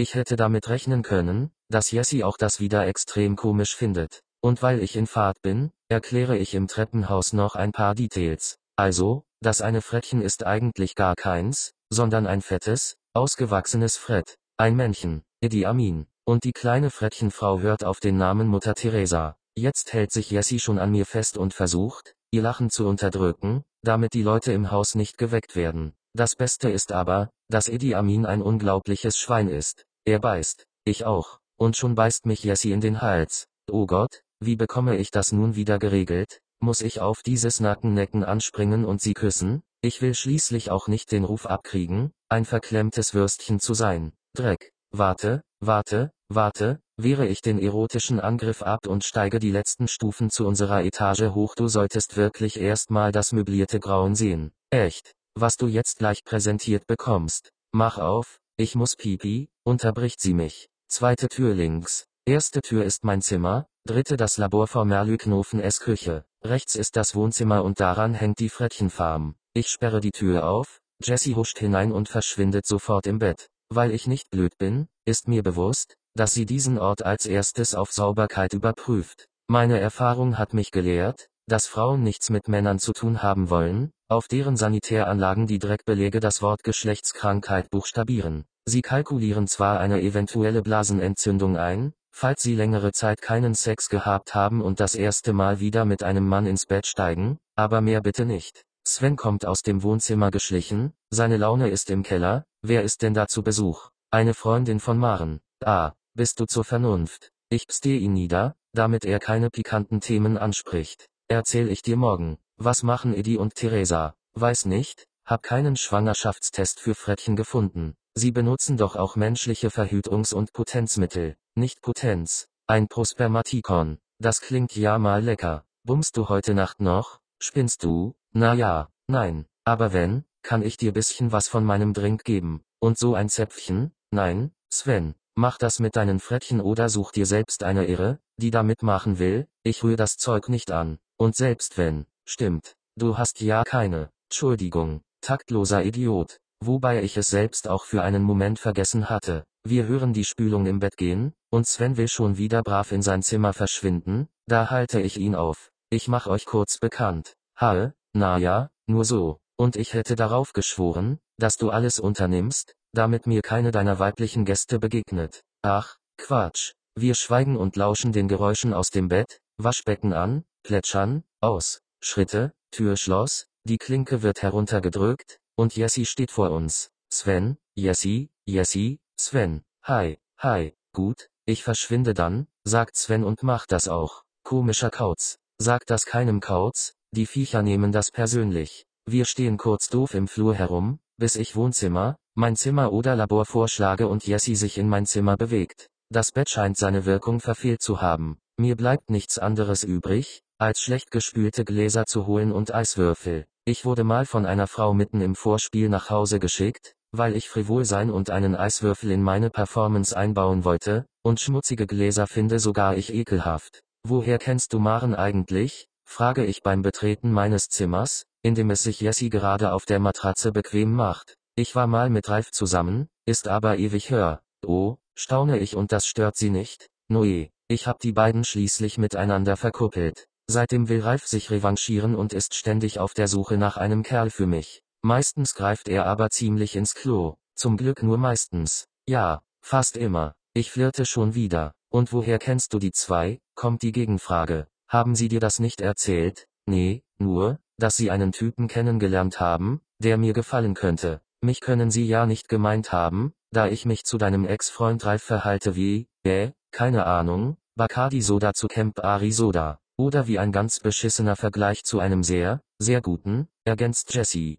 Genau, du hast es verstanden. Also, dann war das wohl nichts. Och, meine Enttäuschung hält sich in Grenzen. Ich sollte ganz schnell über was anderes reden. Mich hat Ralf gelockt, indem er eine Bekannte angepriesen hat, die mich ausnutzen will, um an meine Kontakte zu Messeveranstaltern zu kommen. Echt? Ja, gut. Und wie will sie dich ausnutzen? Sexuell? Hat er nicht gesagt. Nur dass ihr am Ende eben meine Kontakte wichtig wären. Aber da muss er auch eine andere gemeint haben, ich bin nämlich zum einen auf Männerpause und habe außerdem keine Lust, auf Messen zu arbeiten. Na, Gott sei Dank. Ich hab mir schon den ganzen Abend Exit-Strategien zurechtgelegt und wieder verworfen, weil du dich wie eine Furchtfliege an mich geheftet hast, weil du ein faules Stück Obst bist. Ich bin weder faul, noch habe ich mich zum Obst gemacht. Natürlich hast du das. Die Schokomose, du elende, kleine Mistfliege. Und ich hab mich nicht an dich rangeheftet, sondern dachte nur, dass man auch mal mit jemandem unterwegs sein kann, ohne gleich auschecken zu müssen, wie gut der andere fickt. Du sprichst mir aus der Seele. Echt. Das muss aber eine zarte Seele sein. Die zarteste, seit es, ach, blöd. Ja, wobei du sicherlich überrascht wärst, wie schnell ich bin. Eine oft unterschätzte Qualität. Klein und schnell. Jessie stöhnt lustvoll. Dafür gibt's auch kein Vorspiel. Oh mein Gott, mach mich nicht doch noch schwach. Damit wäre das vom Tisch. Goldene Regel, sobald man sich über den gemeinsamen, noch bevorstehenden Sex lustig gemacht hat, verliert man für die Frau schlagartig seine erotische Anziehungskraft, man wird zum brüderlichen Verbündeten, so dass man, wenn man vorhatte, die Frau zu begatten, bei Null anfangen muss oder, wenn man keine Lust hat, für die kommenden Stunden sicher vor sexuellen Übergriffen ist. Ich setze mich ihr gegenüber auf die Matratze, froh, die ganze Beziehungs- und Sexthematik ohne Schweinerei überstanden zu haben. Charmant und einvernehmlich, besser hätte es nicht laufen können. Wir unterhalten uns noch für ungefähr zwei Stunden, wobei ich übrigens nicht herausfinde, was sie im Fernsehen zwischen sieben und acht gemacht hat. Es wird mir allerdings mit jedem Glas Whisky Ginger Ale egaler. Dafür weiß ich am Ende alles, was ich schon immer über Maren wissen wollte und Ralf nie zu fragen wagte. Ferkel. An der Pennsylvania University wurde in Experimenten mit Schweinen herausgefunden, dass diese mit einem Joystick im Maul an einem Monitor Erkennungsaufgaben zu lösen imstande sind. Und ihr habt echt nicht gewögelt? fragt Sven noch einmal. Es ist für ihn unfassbar, wie man mit so einer Frau wie Jessie mitten in der Nacht angetrunken in die Wohnung kommen kann um mit ihr dann einfach weiter zu trinken und sie ein paar Stunden später ohne vollzogenen Beischlaf in ein Taxi steigen zu lassen. Seine kurze Begegnung mit Jessie scheint ihn schwer beeindruckt zu haben, denn er lässt auch während unseres gemeinsamen Frühstücks nicht locker. Auffällig ist, dass Sven sonst nie frühstückt, sich heute aber eine Schüssel mit Haferflocken und Zucker füllt, Milch darüber kippt und die Pampe neben mir am Küchentisch stoisch in sich hineinlöffelt, während er mich mit Fragen löchert. Ob wir wenigstens geknutscht hätten? Nein, wie ihre Brüste seien? Keine Ahnung, warum sie so oft gelacht habe, weil ich gut drauf war. Extrem unbefriedigt schleicht er zurück zu Eddie und Theresa zur morgendlichen Kontrolle, ob Madame Fred vielleicht schwanger geworden ist. Am frühen Nachmittag ruft Maren auf meinem Handy an und verrät mir heimlich, dass Jessie mich beim Abendessen ziemlich cool fand und sie das Gefühl hatte, dass wir das Potenzial zum Traumpaar hätten. Dann folgt ihr Fragenkatalog, den sie drei Minuten später ähnlich enttäuscht wie Sven mit einem Seufzen schließt. Sie sei auf jeden Fall froh, dass wir so gut connected hätten. Und es sei ja auch ganz romantisch, wenn man nicht gleich alles überstürze, sondern den Dingen mal Zeit gebe. Mit dem Versprechen, den Abend schon bald zu wiederholen, verabschiedet sie sich, Ralf wolle auf den Flohmarkt. Von mir aus. Ich renne jedenfalls für den Rest des Tages mit einem extrem zufriedenen Gesicht herum. Maren wollte wissen, ob da was war. Und sie ist die Frau von Jessys Ex-Freund, was ein Zeichen sein kann, dass ich vom Typ her ihr Typ bin, wenn sie tatsächlich, ohne es zu wissen, Jessys Resteverwerterin ist. Theoretisch könnte hier Eifersucht im Spiel sein, denn Interesse am Glück einer doch etwas entfernten Bekannten, nun, das traue ich keiner Frau zu. Außerdem hätte sie dann auch Jessie anrufen und mit ihren Fragen penetrieren können, das wäre sogar sehr viel naheliegender gewesen. Nein, Maren wäre definitiv nicht einverstanden, wenn sich zwischen ihrer räflichen Vorgängerin und mir mehr entwickeln würde. Mir ist nämlich nicht entgangen, dass zwischen ihr und Ralf am Vorabend so gut wie kein Austausch von Zärtlichkeiten stattgefunden hat. Nichts. Nicht mal ein Streicheln oder ein beiläufiger Kuss auf die Wange. Gar nichts. Wenn man schon zwei Leute einlädt, die man verkuppeln will, sollte man denen doch zeigen, wie schön so eine Beziehung sein kann. Vorausgesetzt sie ist schön. Ich ahne, dass die ganze keine Kinderkiste an der Zweisamkeit genagt hat und Ralf selbst womöglich noch immer an der Tatsache knabbert, dass seine Frau das Kind eines anderen bekommt. Das Kind des Unsichtbaren. Schlechter Buchtitel. Auf meinem Schreibtisch liegt ein Zettel, Sonntag 11,30 Mariandel, Zwischending aus Frühstück und Mittagessen, sollte man mal einen Namen für finden. Jessie, darunter ihre Handynummer. Klar, und um den Sonntag entsprechend zu küren, schicke ich eine SMS an Maren, in der ich vorschlage, uns dabei mit Ralf zu begleiten. Die Antwort kommt prompt, turtet ihr mal schön zu weit. Sie hat nicht nur ein Set vergessen, sondern auch ein Smiley gemacht, was man nicht überbewerten darf. Ich, nicht men. So schnell geht es nämlich, dass auch ich ins Allgemeine abgleite. Mein Ich kennt kein Men, weil Men nur Scheiße macht.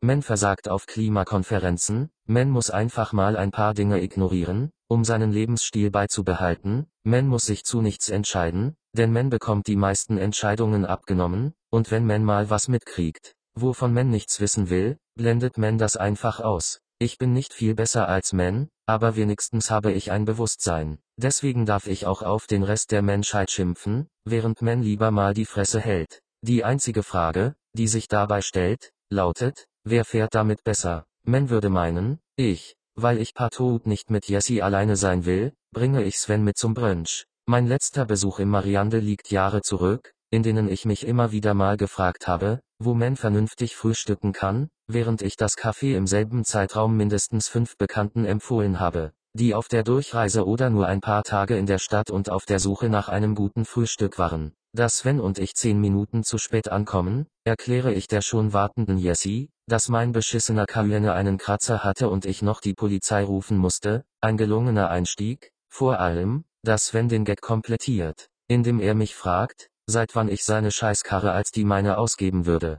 Jessie ist blendend gelaunt und war pünktlich, was ich niemals von ihr erwartet hätte. Ich bin nämlich extrem spießig, was das angeht, keine Ahnung, woher das kommt. Sven erzählt begeistert von Fred und Fredchen, ist taktvoll genug, mein Unterleibsunglück nicht zu erwähnen, wohl aber seine Forschungsarbeiten im Spermatorium, wie er sein Zimmer nun nennt. Jessie klebt ihm an den Lippen, und ich werde Robert die Katz zum Beisitzer einem leicht irritierten Beisitzer, der in sich eine unerwünschte Form der Eifersucht aufkommen spürt. Es ist doch nicht zu viel verlangt, in meiner Situation von Sven ein wenig Rücksicht zu erwarten, wenigstens etwas Anstand, solange ich mit Maren im Ungewissen bin. Selbstverständlich habe ich viel Geduld und bin alles andere als auf der Suche nach einer Partnerin, aber dass sich Sven deswegen gleich an die doch sehr angenehme Jessie ranwanzt, muss ja nicht sein. Sven, wann muss Eddie eigentlich wieder ran? In, 127 Minuten. Ja, dann musst du wohl auch langsam wieder. Kann ich da mitkommen? grätscht Jessie in meinen Versuch, den Nebenbuhler loszuwerden. Klar, wollen wir dann? fragt sie mich mit einem rehhaften Augenaufschlag. Wenigstens schließt sie mich in die Entscheidung mit ein, mehr noch, wir können uns danach ja bei dir ein bisschen, keine Ahnung, entspannen halt. Ja, gut, gerne. Sven muss mitbekommen haben, dass seine Anwesenheit im Augenblick nicht gewünscht ist. Mit der eleganten Entschuldigung, am Bahnhof noch Futter besorgen zu müssen, macht er sich vom Acker. Erstaunlicherweise besteht Jessie darauf, seine Rechnung zu übernehmen, da sie ja eingeladen hat. Soll mir auch Wurst sein, solange sie mit ihrer Begeisterung für das andere Geschlecht auf mich fixiert bleibt. Ich drehe mich im Kreis, was wiederum den Kreis zu allen anderen wichtigen Entscheidungen in meinem Leben schließt, ich kann sie nicht fällen, sondern rotiere immer um sie herum. Wenn ich zu irgendetwas mit Herz und Hirn Ja sagen könnte, nur zu einer Sache in meinem verkackten, kleinen Leben, wären alle anderen Entscheidungen kein Problem mehr. Und ich meine nicht Ja zu Atomkraft, einem Schnitzel oder mehr Gelassenheit, sondern Ja zu einem Leben, einer Lebensweise, einer Beziehung oder wenigstens einem Kind. Willst du mal Mutter werden? höre ich mich plötzlich Jessie fragen. Ganz ehrlich, nein, echt, will ich nicht, glaube ich. Krass, wenigstens habe ich nicht okay gesagt. Die Entschlossenheit in ihrer Stimme raubt mir dennoch die Sprache. Du also schon? folgert sie aus meinem Schweigen. Ich weiß es ehrlich gesagt nicht. Das heißt doch ja, ja, aber, ich kann keine Kinder mehr bekommen, würde ich ihr gerne erklären. Nur noch eins, und zwar das von der Frau deines Ex-Freunds. Ich kann keine Kinder bekommen, sage ich und atme tief durch. Den zweiten Teil spare ich mir besser. Echt nicht? Nee. Willkommen, Schweißperlen. Wenn das jetzt mit dem Witz endet, dass du ein Mann bist und nur Frauen. Nein, ich hatte einen Unfall. Also, fahre ich fort und muss plötzlich grinsen, Idi Amin, Svens Fred, hat mich in den Sack gebissen. Da ich lachen muss, zerreißt es auch Jessie. Ohne Scheiß. Das war bei unserem ersten Versuch, das Drecksvieh mit Mutter Teresa zu vereinen. Irgendwie ist er Sven aus der Hand gesprungen und, zack, mir ins Hosenbein und dann, hör auf, das ist ja schrecklich. Ich schwöre es dir. Wir lachen beide, ich schwitze dazu auch noch. Unattraktiver könnte ich mich kaum präsentieren. Du wurdest von einem Fred kastriert? Ich nicke. Ich kenne jemanden, der in der Redaktion von Günther Jauchs Jahresrückblick arbeitet. Verdammt, es tut so gut, mit jemand Vernünftigen darüber zu sprechen. Jessie kann mit meiner Offenheit umgehen, sie lacht, wenn es weh tut und tritt nach, wenn es lustig ist. Falsche Zeit, falscher Ort. Ich meine nur, dass sich die Kinderfrage deswegen für mich erübrigt. Und adoptieren, das ist doch auch so eine Scheiße. Da wird man penibler durchleuchtet als bei der Green Card Lotterie. Schlimmer Allgemeinplatz, aber jeder kann ein Kind zeugen und es nach Lust und Laune verkommen lassen, ja, aber wenn man ein Kind, das nicht geliebt wurde oder verwaist ist, bei sich aufnehmen möchte, wird Men behandelt wie ein potenzieller Kinderschänder. Echt? Na, hoffe ich doch. Aber ich will so oder so kein Adoptivkind. Auf dem Weg zu Svens Frettchen Live Sex Show unterhalten wir uns endlich mal wieder über Maren und Ralf. Die beiden hatten tatsächlich schon erwogen, Kinder zu adoptieren, weil es über Jahre nicht mit der Befruchtung klappen wollte. Jessie und ich sind im Übrigen derselben Meinung, was die künstliche Befruchtung angeht, vollkommener Irrsinn. Wie Ralf und Maren schlussendlich zu ihrer Schwangerschaft gelangt sind, will Jessie gar nicht wissen. Sie ist nur froh, dass es überhaupt geklappt hat, weil die Ehe schon am seidenen Faden hing. Ach, komm, werfe ich ein und das nur wegen schwanger werden oder nicht? Ja, also, das war schon immer Marens Ding, ihr großer Traum, erklärt Jessie ein Frettchen Kastrat wie du hätte da keine Chance gehabt. Sie ahnt nicht, wie sehr mich dieser Kommentar trifft. Ich muss gegen die sofort startbereiten Tränen kämpfen, was nur durch ein langes, zittriges Einatmen gelingt. Selbstverständlich fällt ihr das auf. Bist du okay? Ja, ja, ach, scheiße. Du wolltest wirklich wirklich Kinder? Ja, schon irgendwie. Oh, und kann Men da nichts machen? Keine Ahnung, ich bin nicht versichert. Kacke, erwidert Jessie und das Frettchen auch nicht, oder?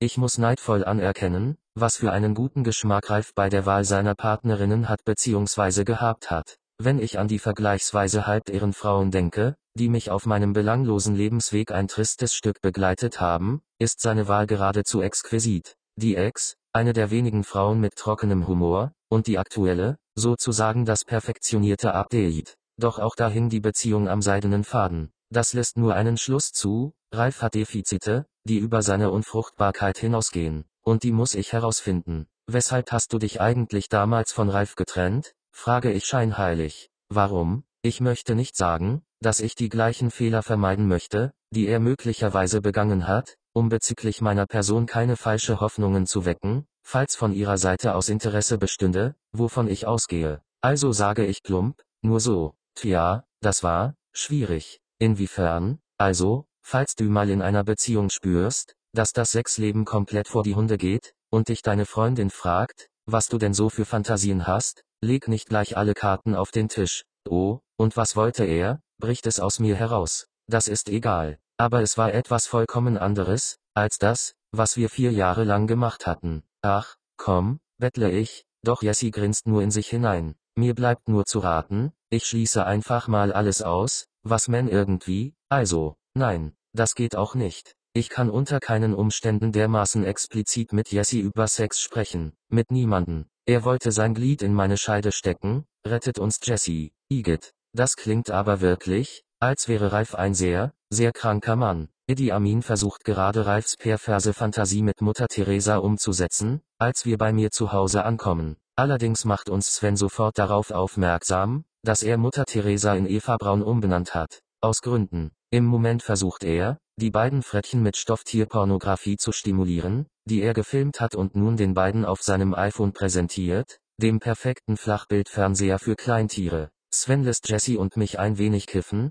bis wir zu dritt kiekernd vor den Stellen sitzen und uns passende Pornofilmtitel ausdenken die Ferkel aus dem Hause steif, ohne Gummi, Bärchen und ohne Gummibärchen, Bärchen werden notiert. Sven will unbedingt ein paar Titel für YouTube produzieren. Ist doch die perfekte Kampagne für meinen Drink. Wenn er denn was bringt. Was für ein Drink? fragt Jessie. Leider. Ich kann es nämlich nicht mehr hören und ziehe mich alleine in mein Zimmer zurück, während Sven sehr weit ausholt und von seinen sensationellen Spermien erzählt. Ich bin so oder so kaputt und lege mich auf mein Bett, um konkrete Pläne zu schmieden. Ab morgen muss ich tagsüber Hondos Assistent spielen, falls es nicht regnet. Es hieß, dass ich dort immer gegen 16 Uhr Schluss habe, und Hondo hat angemerkt, dass ich bei guter Führung noch früher gehen kann. Ich kann es kaum erwarten, neben ihm zu sitzen, Spaßkämpfchen über mich ergehen und mich von ihm Ruhm hetzen zu lassen. Müll aufsammeln, Toiletten putzen, ich kann mir schon ausmalen, was da auf mich zukommt. Nach getaner Arbeit kann ich dann mein soziales Leben aufbauen.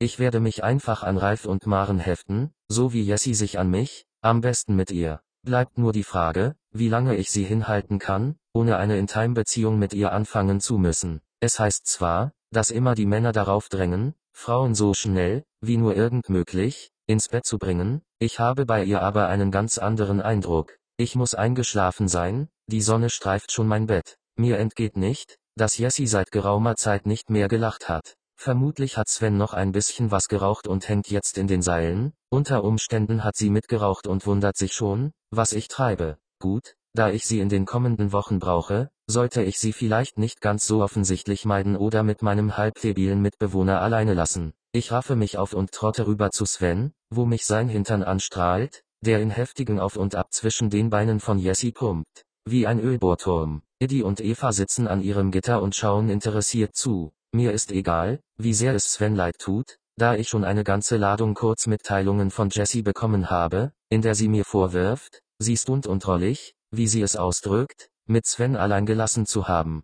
Sie wollte eigentlich mit mir zusammen sein, aber daran sei mir wohl nicht gelegen. Ich antworte ihr, dass mir das zu schnell ginge, ein scheiß Klischeesatz, der nur Lüge sein kann, wie sie richtig zurückschreibt. Also bin ich ehrlich und erkläre, dass ich momentan emotional verwirrt sei, was sie wiederum versteht, obwohl sie mir zugetraut hätte, dies eleganter zu formulieren. Ich lasse das Handy vorläufig schweigen, sie hat mir zu häufig recht, und das könnte ich am Ende noch bewundern. Das war eigentlich nur im Sinne der Wissenschaft, beteuert Sven. Ich hätte es euch beiden auch einfach so aus Lust und Leidenschaft gegönnt. Echt. Pass auf, die nächste Frau, die ich mitbringe, kannst du dann haben, okay, Sven, es ist gut. Ich hatte keine Lust auf irgendwas, und sie war offensichtlich dermaßen breit und notgeil, dass es ihr Wurst war, mit wem sie. Ich bin nicht schlecht, unterbricht er mich. Ich hab's gesehen, und so toll sah es nicht aus. Eher wie bei einem deiner Stofftierferkel. Dank den Nachwirkungen des Kiffens am Nachmittag verarbeitet mein Gehirn erst jetzt die Information mit der Wissenschaft.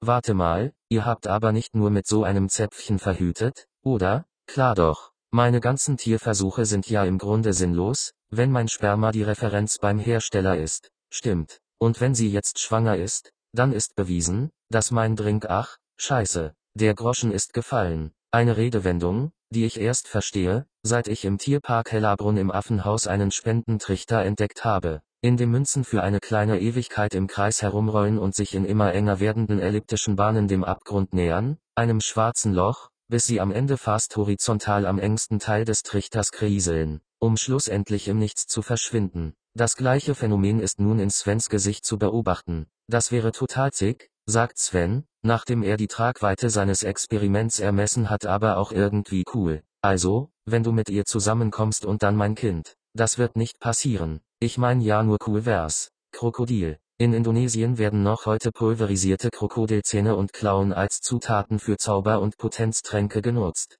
Bademeister, Beruf der Champions. Hondo sitzt den ganzen Tag im Schatten seines Sonnenschirms neben der Kinderrutsche und brüllt ab und an ein Kind zusammen, weil es mit dem Rutschen nicht gewartet hat, bis die anderen aus dem Becken gekrochen sind. Ich hocke neben ihm in der Sonne und verstehe nicht, was ich machen soll. Bis jetzt bin ich einfach nur eine Art Hondo-Seelsorger, der sich anhören muss, was in Hondo so vorgeht. Gerade erklärt er mir alles über sein Dasein als Bademeister, seine Regeln und Tricks. Zum Beispiel wird jeden zweiten Tag ein Kind nach Hause geschickt, weil es zu lange vor dem Losrutschen gewartet hat, das müsse so sein, erklärt Hondo, damit sein Ruf korrekt bleibt und die kleinen Scheißer nicht denken, sie könnten hier machen, was sie wollen. Ja, für dich ist das vielleicht nur Nerutsche, aber für die kleinen Poolpisser ist das voll das Ding. Das bedeutet die Welt für die, echt? Klärt mich Hondo auf, kennst du sicher noch von wo als du noch Kind warst, oder? Nein, muss ich eingestehen, nachdem ich den Satz innerlich notiert habe. Solche abartigen Konstruktionen höre ich sonst eher selten und würde gerne überprüfen, ob das in, sagen wir, 15 Jahren zum ganz normalen Sprachgebrauch gehört. Außerdem fehlt meines Erachtens noch ein wie nach dem als, ja, aber du wolltest da doch auch immer so kränk wie möglich rutschen, oder, so mit endslanger Pause vorher, damit du so Kingstühle Solo darunter slidest, oder halt ohne Abstand voll in die anderen rein, möglichst hart halt, nee, bei mir im Schwimmbad gab es keine Rutsche. Welches warst du, Jungerer? Geil. Mit dem Nacktbereich, wo man halt voll durch den Zaun schauen konnte, oder? Und dann nur so alte Weiber. Genau da. Okay, aber die haben doch Sprungturm gehabt. Drei Meter Brett. Halt kein Fünfer und Zehner wie Michaelibad. Aber okay, verstehe. Die haben jetzt auch Rutsche. Wusste ich nicht. Da springt Ondo schon wieder auf und klärt einen circa neunjährigen zusammen. Hey, noch einmal, dass du so lange warten tust, und du checkst aus, kapiert. Der Junge nickt. Seine Lippen sind blau, er ist so oder so völlig unterkühlt. Am besten wäre es, ihm einfach eine halbe Stunde Rutschverbot zu erteilen, damit er sich in der Sonne aufwärmt. Ich stehe auf,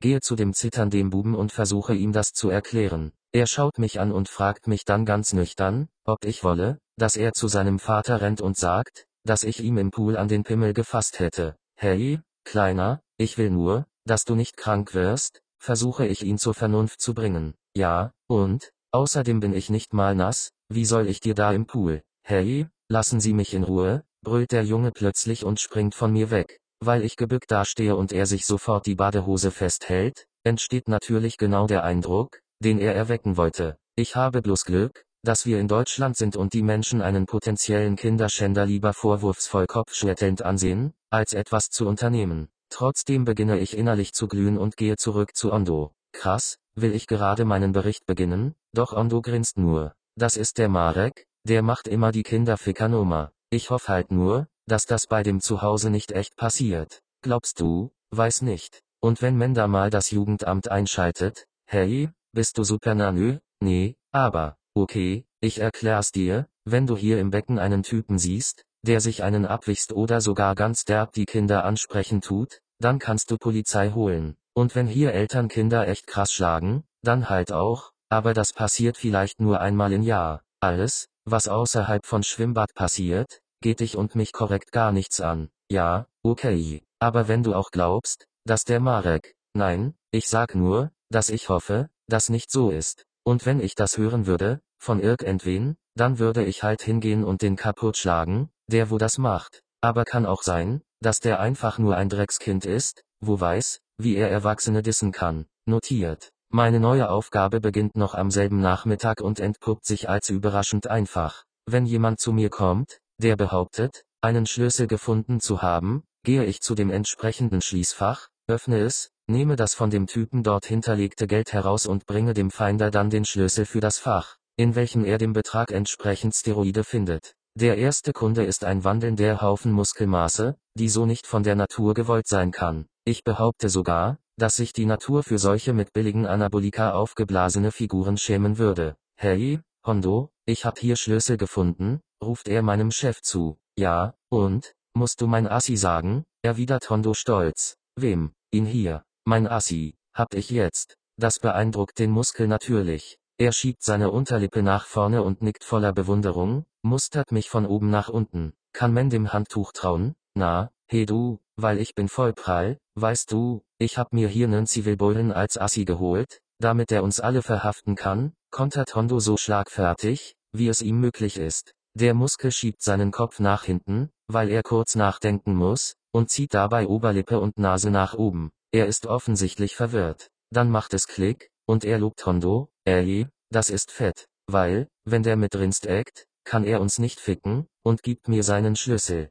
Fünf Minuten später bekommt er von mir Zugang zu Schließfach 52, in dem eine Packung Testolik wartet, ein anaboles androgenes Steroid zum Injizieren. Ich würde gerne den Beipackzettel lesen, bezweifle aber, dass überhaupt einer beiliegt. Ich wünsche meinem ersten Kunden viel Erfolg beim Aufmucken und werde dafür beinahe getötet, weil Wortspiele nicht in den Alltag eines derart aufgeblasenen Kretins gehören. Hoi, schon wieder eins. Hondo hat mich sehr wohl verstanden und grinst jetzt. Mann, du kannst die Typen nicht anpissen, die tilten sofort. Ja, okay. Ich dachte, das ist genau dein Problem. Du denkst, mach das nicht. Okay, die sind alle so prall, dass die Steroide und Amnabolika fressen. Das Zeug macht Pimmel klein, hirnweich und derb aggro. Verstehe. Also keine Witze, nein, keine Witze. Am besten hältst du überhaupt dein Maul mit Kunden. Verstanden. Aber nicht, dass du denkst, dass die alle prall sind? Ja, nein, die sind bestimmt. Der gerade, ja, der war halt krasser Fußballer, Bayern oder so. Der hat gegen Lahm und Schweinsteiger gespielt. Wow, sieht gar nicht wie ein Fußballer aus. Nee, der hat dann halt auch irgendwann gesagt, ey, jeden Tag Training und derbe Strafe, wenn du feiern warst, ey, fuck it, fuck it, ja, der hat sich halt für Party entschieden. Hondo bewundert die kontraktile Org-Anmaße offenbar dafür, eine Profikarriere als Fußballer für Party aufgegeben zu haben. Der kam an ein Mittwoch um 4 Uhr in die Milchbar, und ich so, hey, du hast morgen Training. Und er so, fuck it, ich hab mich für Party entschieden, konkretisiert Hondo die Geschichte. Dieses Erlebnis hat meinen neuen Freund vom Balkan nachhaltig beeindruckt, was wiederum meinen Eindruck von ihm bestätigt. Wir lassen diese Eindrücke kurz auf uns wirken und schauen still über die planschende Menge. Woher kommt das Zeug eigentlich? Ich hab mal gelesen, dass da echt Dreck reingemischt wird. Ja, dein Scheißlesen kannst du auch abstellen, okay, schon kapiert. Die nächsten sechs Wochen werde ich nicht denken, herumwiezeln oder lesen, wenigstens nicht tagsüber. Es folgt ein Spaßkämpfchen, bei dem ich immer wieder unter Wasser gedrückt und durchgeniggert werde, also harte Schläge auf meine Oberarmmuskulatur bekomme, bis ich die Arme kaum noch bewegen kann. Wenn ich mich nicht wehre, um ihm die Freude an der Sache zu nehmen, haut Ondo einfach noch fester zu und lacht mich dann erst recht aus. Zum Glück kommen nach etwa 15 Minuten ein paar Schüler, und mein Peiniger lässt von mir ab. Durch den Verzicht auf jegliche geistige Beschäftigung kann ich mich voll darauf konzentrieren, ins Nichts zu starren, was sich als derart langweilig herausstellt, dass ich mich schon bald auf das Betrachten der weiblichen Badegäste konzentriere. Ich studiere Bikins und Busen, Hosen und Hintern, werde Experte im Bewerten von Hüftspeck, Reiterhosen, Leberflecken und Hackfressen. Interessant ist, dass die besten Figuren meistens zu Frauen gehören, denen man ausschließlich auf ihre wohlgeformten, perfekt proportionierten Körperstellen schauen möchte, da die Region oberhalb des Halses einfach unansehnlich geraten ist. Hübsche Frauen lassen sich ganz offensichtlich lieber mal gehen.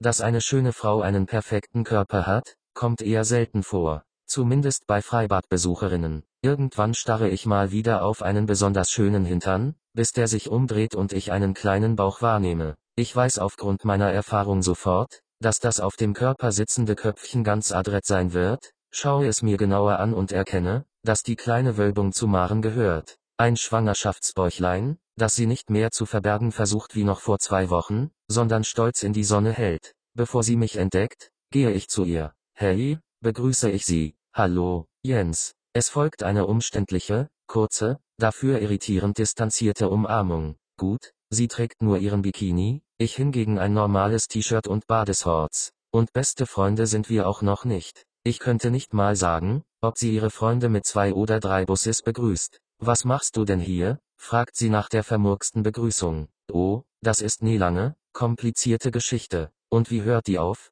Damit, dass ich hier, ein Bademeisterpraktikum mache, behaupte ich einfach mal und ärgere mich sofort darüber. Vielleicht kann ich es noch wegwiezeln, ich bin sozusagen Badepraktikant. Mit der Option Badegeselle zu werden, um irgendwann meinen Bademeister zu machen, wenn mir das gefällt. Wow. Ich dachte, du wolltest was mit Messeorganisation oder so versuchen. Maren scheint nicht enttäuscht über den momentanen Stand meiner Karriere zu sein. Trotzdem versuche ich, meine Lage zu erklären, das ist auch in ein paar Wochen vorbei, und ich mach das nur Montag bis Donnerstag. An den Wochenenden bereite ich mein Messeding vor. Ja, ist doch okay. Wenn du öfters kommen willst, kann ich dich sicher irgendwie reinschleusen. Irgendwie muss ich diesen Mist ja positiv darstellen. Na, toll. Ich habe mir gerade eine Saisonkarte gekauft. Kann Mandy nicht umtauschen? Sag einfach, dass dich der Bademeisterpraktikant belästigt hat. Maren lacht. Endlich. Genau das Lachen, in das ich mich schon verliebt hatte, als ich noch gar nicht wusste, dass sie Maren ist. Da kannst du ruhig übertreiben, ich bin ja froh, wenn die mich hier rauswerfen. Und wie schleust du mich rein, wenn die dich rauswerfen?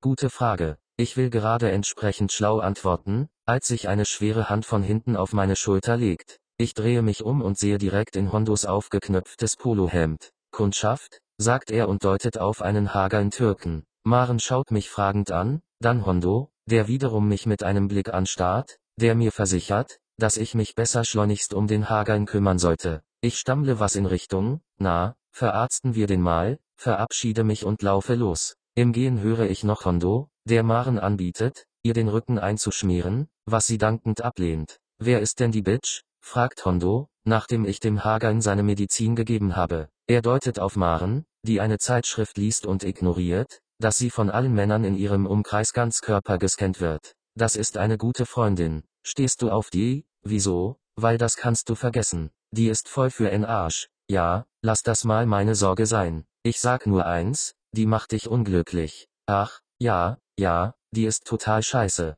Und Bauch hat sie auch. Vergiss die einfach. Die steht auch auf andere Typen, sogar Loises Typen, wo das Rauchen aufgehört haben. Fick die Alte, echt, gut, sie hat sich von ihm nicht eincremen lassen, das muss an seiner Ehre nagen. Auf der anderen Seite wird er doch gerade von Frauen solchen Formatskörbe gewohnt sein. Ich spüre auf jeden Fall, wie sich mein Frust der letzten Wochen zu einem riesigen Batzen reinster Wut verknotet. Niemand beleidigt ungestraft die Mutter meines Kindes. Zum Glück bleibt ein Restratio in mir aktiv und hält mich davon ab, mit meinen zarten Fäustchen auf Hondos massiven Eisenschädel einzuschlagen, was garantiert in einer ganz derben Trachtprügel für mich gemündet wäre. Ich wähle die Waffe der Feiglinge, das Wort, die Wahrheit. Das könnte zwar ebenso ein paar saubere Watschen nach sich ziehen, aber da mir in einer körperlichen Auseinandersetzung als einziger Erfolg das Überleben winkt, versuche ich mein Glück, Hondo, ich hätte mir nie zugetraut, das mal zu sagen, aber fick dich, leck mich am Arsch, du beschissener,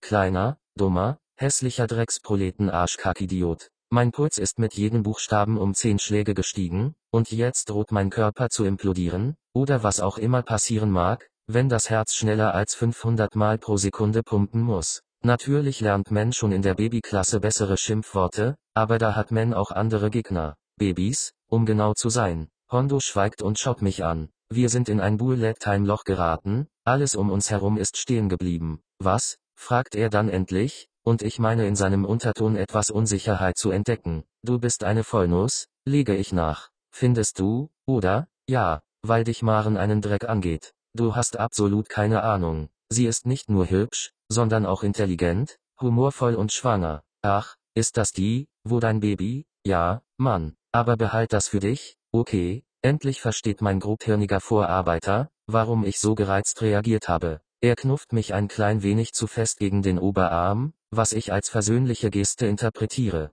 Du weißt schon, dass ich dich jetzt eigentlich kaputt machen müsste, oder? Ja, aber Respekt. Ich finde es korrekt, wenn man seine Bitch verteidigt. Ich wollte die nicht beleidigen, echt. Nicht beleidigen bedeutet für mich, dass man Worte wie, Bitch, oder, für en Arsch, weglässt. Aber Bitch sag ich halt zu jeder. Und deshalb bist du auch ein klein kariertes Arschloch. Ja, und du bist nie Pussy, sagt Hondo soll ich dir für Rest des Tages freigeben, wenn das bedeutet, dass ich in den kommenden Stunden nicht Angst haben muss, von dir in den Pool geschmissen und mit Schlägen traktiert zu werden, dann gerne, antworte ich. Ich mach das nur, dass du hart wirst. Du bist so weich, Ellie, echt, Mann. Eines Tages wirst du mir danken. Das glaube ich nicht. Ich habe meinen Eltern auch niemals gedankt, dass sie mich in allen peinlichen Situationen meines Lebens fotografiert haben. Ich bin nicht deine Mutter, okay, wir sind Männerfreunde. Er hält mir den Unterarm hin, so wie ein Römer in einem schlechten Sandalenfilm. Wir Spartakussen uns, was wiederum heftiges Schulterklopfen und eine halbe Umarmung mit einschließt, dann habe ich endlich frei, und Rückenschmerzen.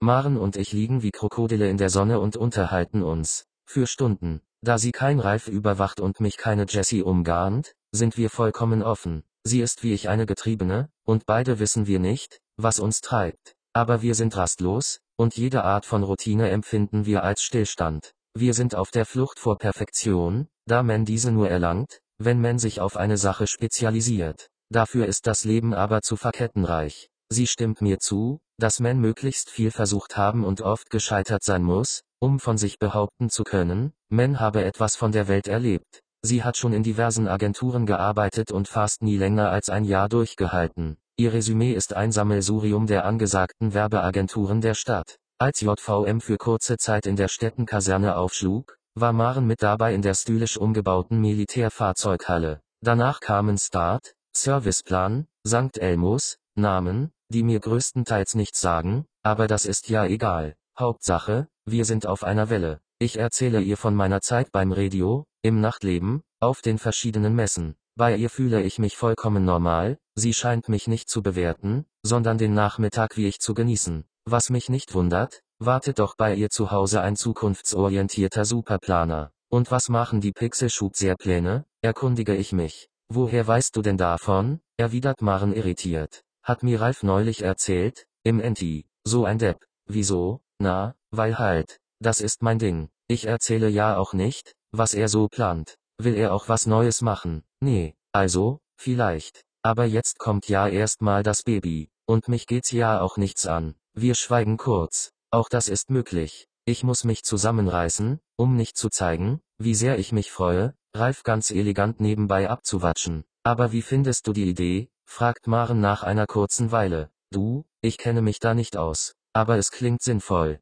Nee Vermittlungsagentur für Grafiker, oder? Eigentlich für alles. Grafiker, Artdirektoren, CDs, Berater. weil die ganzen Agenturen abspecken und immer mehr an Freelancer geben. Ich will schon wieder einen Satz mit du beginnen, was ich immer mache, wenn ich meinem Gegenüber das Gefühl geben möchte, ihn sehr ernst zu nehmen, obwohl ich entweder nicht zuhöre oder, wie jetzt, keine Ahnung vom und auch wenig Interesse am Thema habe. Okay, aber dann finde ich den Namen vielleicht etwas unpassend. Weil bei Pixelschub sehr denke ich nur an Grafiker. Stimmt. Das war auch die erste Idee, daher. Ich hab mir dann nur gedacht, dass es doch dämlich ist, sich von vornherein zu beschränken. Außerdem kenne ich wirklich viele Freie aus allen Bereichen. Aber jetzt kommt ja erstmal das Baby, versuche ich das öde Thema zu beenden. Ich weiß selbst nicht, warum mich Gespräche über berufliche Pläne selbst bei Maren langweilen. Gut, ich finde ihre Idee eher mau, ich mag keine Agenten, Makler und andere Personen, die Geld dafür kassieren, dass sie jemanden kennen oder was gehört haben. Ich habe schon vielen bekannten Jobs vermittelt, vor allem auf Messen, aber dafür dann 13% von ihrem Honorar zu nehmen, fände ich eine bodenlose Unverschämtheit. Und grundsätzlich, besteht Maren auf meinem Urteil. Total coole Sache.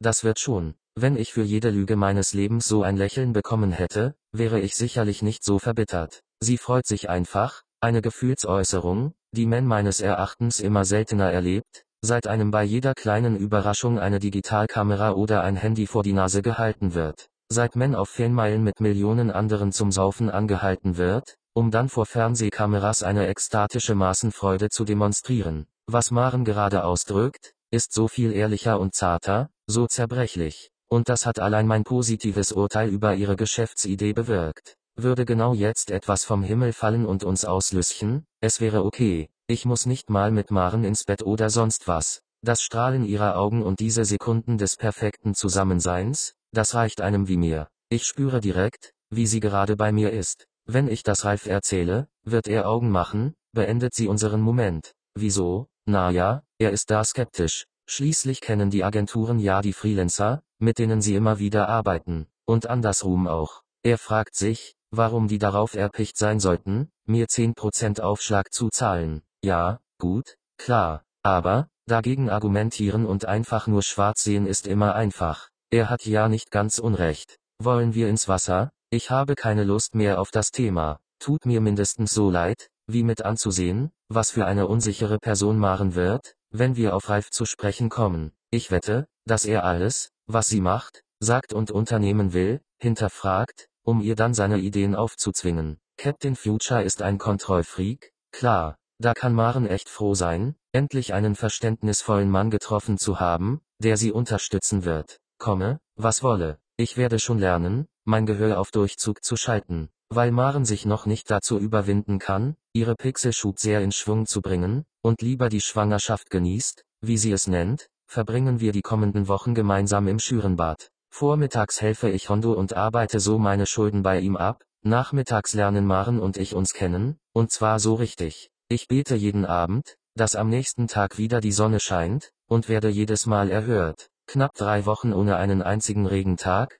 ein Rekord für die beste Stadt Deutschlands. An einem Wochenende schifft es zwar durch, aber das interessiert mich nicht, denn wir sehen uns ja nur unter der Woche von Montag bis Donnerstag. Von Freitag bis Sonntag bin ich auf zwei Messen und erfahre so von einem potenziellen Date, das ich mit Maren haben könnte, abgesehen von unseren Stunden am Pool. Sie ist nun Mitte vierter Monat, und wir haben schon zusammen Listen aufgestellt, was man denn so alles für ein Neugeborenes braucht. Herausgefunden haben wir vor allem, dass man eins nicht braucht, Listen. Die bekommt man nämlich von allen Seiten zugesteckt. Von der Krankenkasse, vom Geburtshaus, von der Hebammenpraxis, und natürlich findet man sie in der einschlägigen Babyliteratur, die ich mir auch besorgt habe, was ich jedoch für mich behalte. Ein Buch besteht sogar nur aus Listen für jede Lebenslage mit Säugling. Mit stetig wachsender Begeisterung habe ich mich in das Thema Baby eingearbeitet. Mir fällt nichts Vergleichbares ein, was ich jemals mit so viel Interesse in mich aufgesogen hätte. Inzwischen könnte man mich vermutlich mit einem ganzen Haufen Neugeborener auf einer einsamen Insel aussetzen, und ich würde sie perfekt versorgen, sofern ich vorher bestimmen kann, wie die Insel ausgestattet sein soll. In einer Woche ist Babymesse, verkünde ich. Stimmt. Arbeitest du da? Nee, ich dachte, dass wir da zusammen hingehen könnten. Ich kann Tickets kriegen.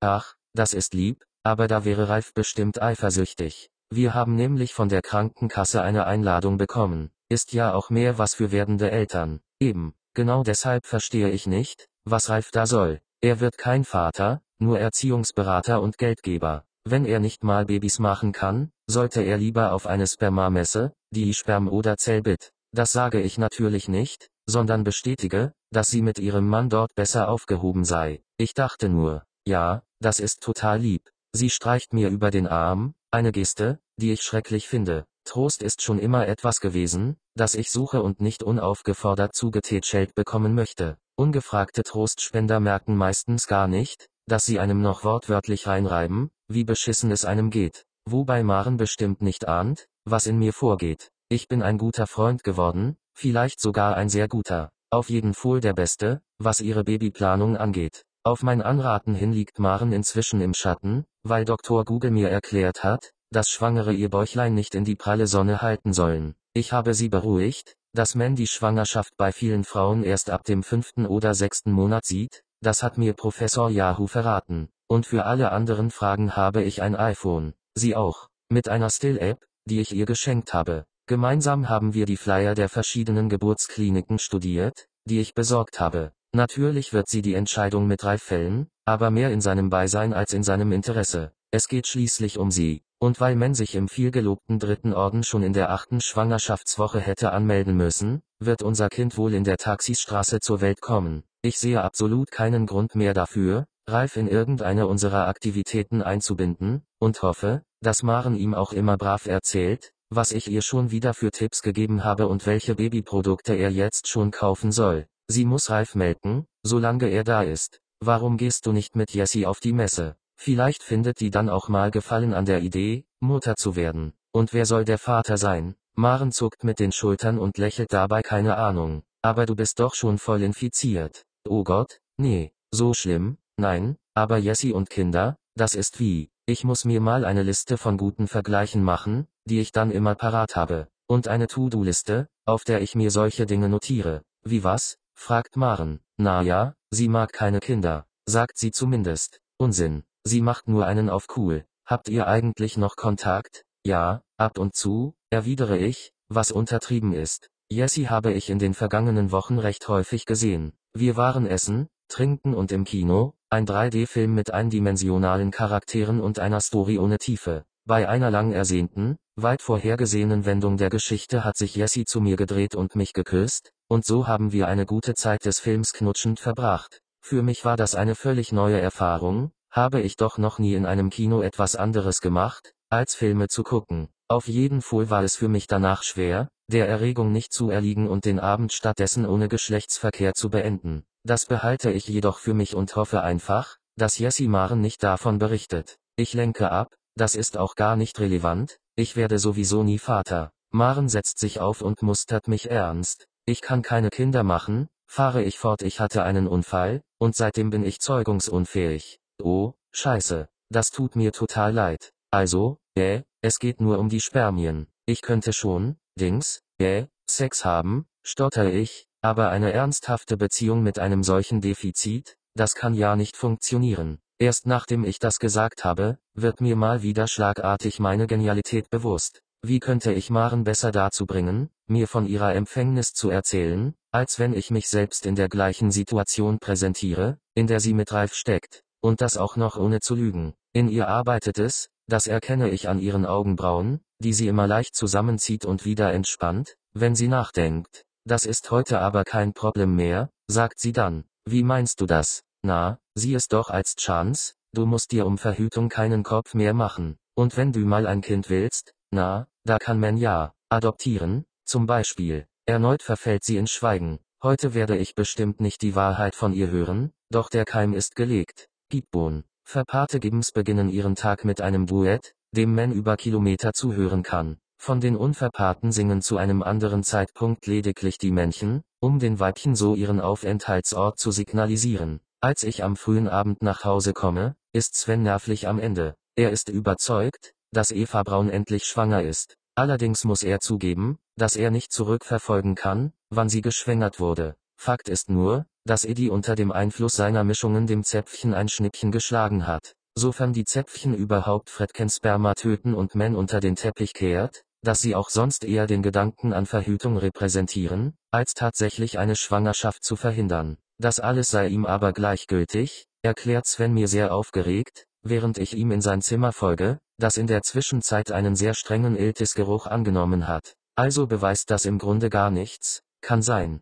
Es ist aber auch möglich, dass mein Drink das bewirkt hat. Von dem, was ich unter dem Mikroskop erkennen kann, sind die Spermien wirklich agiler. Aha, aber letztlich weißt du nichts Genaues. Mann, du klingst ja schon wie meine Professoren, mault Sven das war die erste Versuchsreihe. Das Ziel war, Eva Braun schwanger zu bekommen. Ich würde sagen, Mission completed. Er deutet auf Eva Braun, die auf ihrer Seite des Karlfix liegt und verträumt in die Gegend schaut. Ich kann keinen Unterschied an ihrem Aussehen erkennen, sie ist weder fetter noch muttertierlicher als sonst. Und jetzt brauchst du neue Frettchen? Nein, das mit den Tieren ist zu ungenau. Ich müsste nochmal in Persona testen. Also keine Tierversuche mehr? Nein, ich würde gerne einen Selbstversuch starten. Und was hält dich davon ab? Ich lege eine Kunstpause ein, um ihn würdig zu erniedrigen. Ach, stimmt. Du bist ja nicht Ficker. Leider geht das nach hinten los, denn Sven erinnert mich sofort daran, dass er es war, der mit Jesse im Bett gelandet ist. Und deswegen wollte ich fragen, also, vielleicht kannst du Jesse nochmal einladen.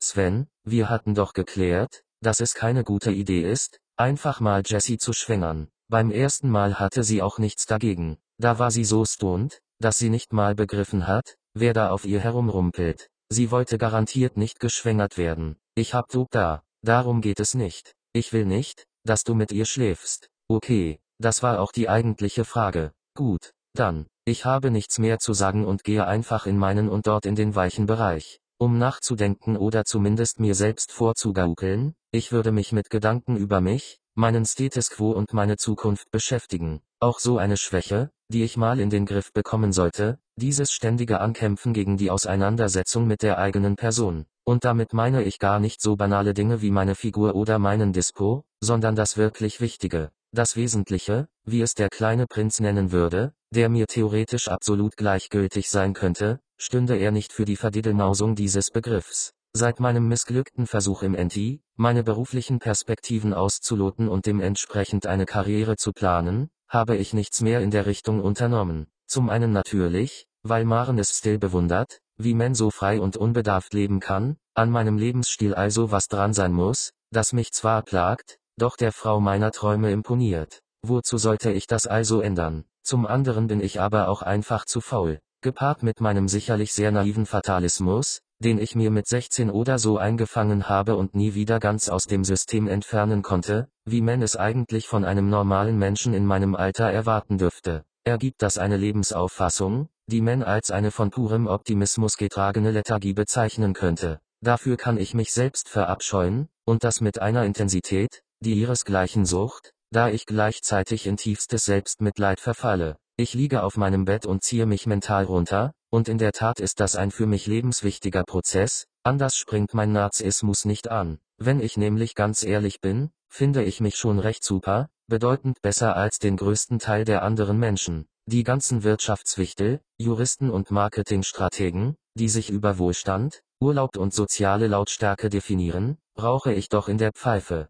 Sie sind die Maden im Speck unserer Gesellschaft. Vollkommen gleichgeschaltet führen sie ein weisungsgebundenes Dasein und glauben, diesem mit Hilfe von Ikea, H&M und Muji eine individuelle Note verleihen zu können. Sie alle leben in dem Irrglauben, mit ihrem wirtschaftlichen Wohlstand die Welt zu kontrollieren, während sie selbst im Würgegriff ihrer Subordination keine Luft mehr bekommen. Ich bin überzeugt, dass man in einer Festanstellung nicht etwa sein Glück finden kann, sondern in eine Abhängigkeit gezwungen wird, an der sich andere bereichern. Ich hingegen habe mich entschieden, mich dem Leben und dem Schicksal zu fügen. So dämlich das auch klingen mag, hat sich immer zur rechten Zeit das richtige Tor geöffnet. Ich glaube an mich, meine Fähigkeiten, und dass sich schon irgendwas ergeben wird. Wie immer halt. Erschöpft von dieser kraftaufwendigen Rechtfertigung meiner Lebensweise, wenn man das so nennen möchte, will ich schon aufstehen und wahllos Zeit im Internet totschlagen, vielleicht ein paar Flash-Games spielen oder auf gut Glück Wikipedia. Artikel überfliegen, als mich ein Gedanke packt und nicht mehr loslässt, mit Maren wird sich nichts einfach ergeben, weder mit ihr noch mit meinem Baby. Wenn ich nicht endlich meinen Arsch hochkriege, wird alles so laufen, wie sich der Hellseher Ralf das ausgemalt hat. Er, dem die Natur den dezenten Hinweis gegeben hat, dass seine Spezies nicht weiter gewünscht ist, wird Vater meines Kindes und es nach seinem Gutdünken erziehen. Dabei wird er Maren natürlich alle seine falschen Ideen und Vorstellungen aufoktroyieren und mit ihnen sie und meinen Nachwuchs falsch prägen, so dass aus meinem Erbgut ein systemkonformes Zahnrad im Getriebe wird. Das gilt es zu verhindern. Ich muss den falschen Vater bloßstellen und der Mutter die Augen öffnen, ihre Beziehung ist falsch. Ich weiß es, Maren ahnt es vielleicht schon, und Ralf werde ich an die weiße Wand der Erkenntnis stellen und ihm diese unumstößliche Wahrheit in den Kopf schießen. Eine zugegeben miese Metapher, aber ein Top-Vorhaben. Zwei Stunden später ist mein Plan schon wieder komplett über den Haufen geworfen, ich darf Maren auf keinen Fall sagen, dass mein Samen in ihr wächst. Würde ich diesen Fehler begehen, wäre das sicherlich das Aus zwischen uns.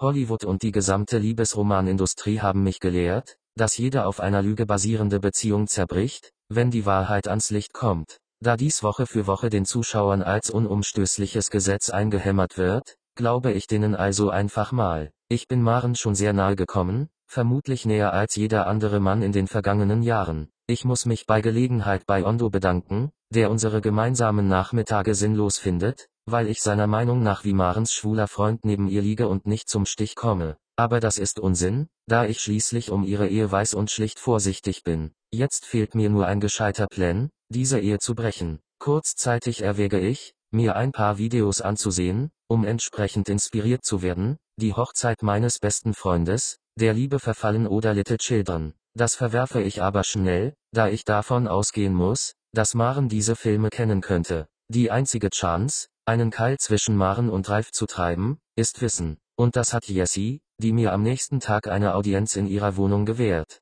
Kaum betrete ich Jessies Reich, werde ich von einem unglaublich angenehmen Duft umschmeichelt. Das kann kein Raumduft sein, denn von Blue Ocean, Tutti Frutti oder Rosenträume ist in der Luft nichts zu schmecken. Ebenso wenig entdecke ich Räucherstäbchen oder andere Nasentüncher. Vielleicht ist es irgendwas, das sie gekocht hat oder womit sie sich wäscht. Sie trägt eine Hose, die wie ein Sack an ihren Hüften baumelt, das ist sicherlich gerade modern, denn es schaut überraschend gut aus. Oben ein lockeres, weißes Hemd, das so ästhetisch ist wie alles in dieser Wohnung. Es hängen alte Leuchtschriftbuchstaben an der Wand, die mich sofort an das alte Heppel endetlich erinnern, in dem Abend für Abend die Stockreklame wärmendes Lichtspendetee. Daneben hat sie im Flur alte E-Mail-Schilder, die für längst vergangene Produkte werben. Schwächater Flaschenbier, Union Briketts und Ruhrzechenkoks. Die hat mein Vater gesammelt, jetzt hänge ich sie auf, sagt sie und führt mich in ihr Wohnzimmer, in dem nichts, aber auch gar nichts von Ikea zu finden ist. Und keine Kerzen. Ein atypisches Zimmer für eine alleinstehende Frau.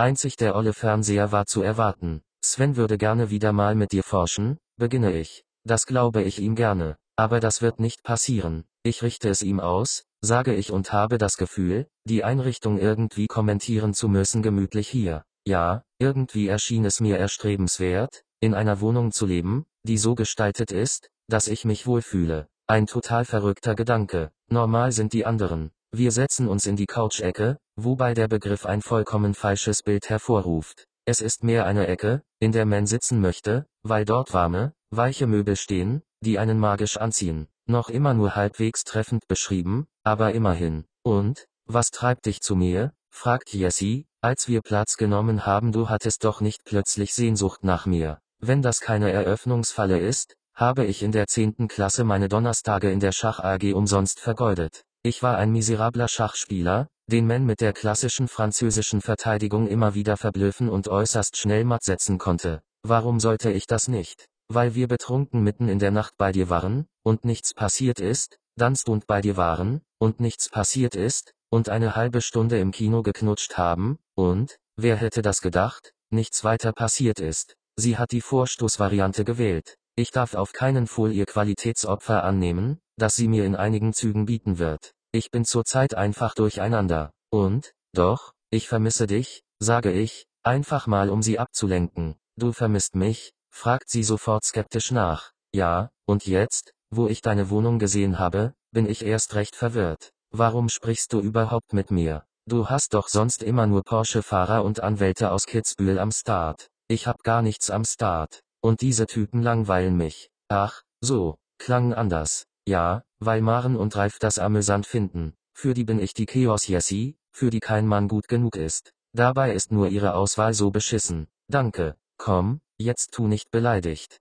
Du bist total kaputt. Sag ich ja, weil ich Emo bin. Dann hör halt auf damit, du Muschi. Sie sagt das einen Hauch zu aggressiv, um darüber lachen zu können. Ich bin wirklich eine Muschi, die sich zu keiner Entscheidung durchringen kann, obwohl das auch nicht stimmt. Ich habe mich schon lange entschieden, es fehlt nur das entscheidende Gegenstück, Maren. Deswegen bin ich ja da, sage ich mich macht das alles fertig, und nur du kannst mir helfen. Damit hat Jessie offensichtlich nicht gerechnet, das sagen zumindest ihre Augen. Das Problem besteht jetzt darin, dass ich irgendwie auf Ralf zu sprechen kommen muss. Vielleicht lässt sich das über meinen Sack spielen. Es hat alles mit der Fred-Geschichte zu tun. Mit dem Biss, ich nicke das Wissen, niemals Kinder zu bekommen, das ist echt hart. Nicht dass ich vorher unbedingt welche wollte, aber, das heißt, ich wollte schon, war aber überzeugt, niemals eine Frau zu treffen, mit der sich das machen lassen würde. Und die hast du getroffen? Was? Nein, es ist nur, wenn ich dann so Paare wie Maren und Ralf sehe, die total glücklich sind, weil sie Eltern werden. Okay, er ist da eher nüchtern, was ich gleich etwas merkwürdig fand.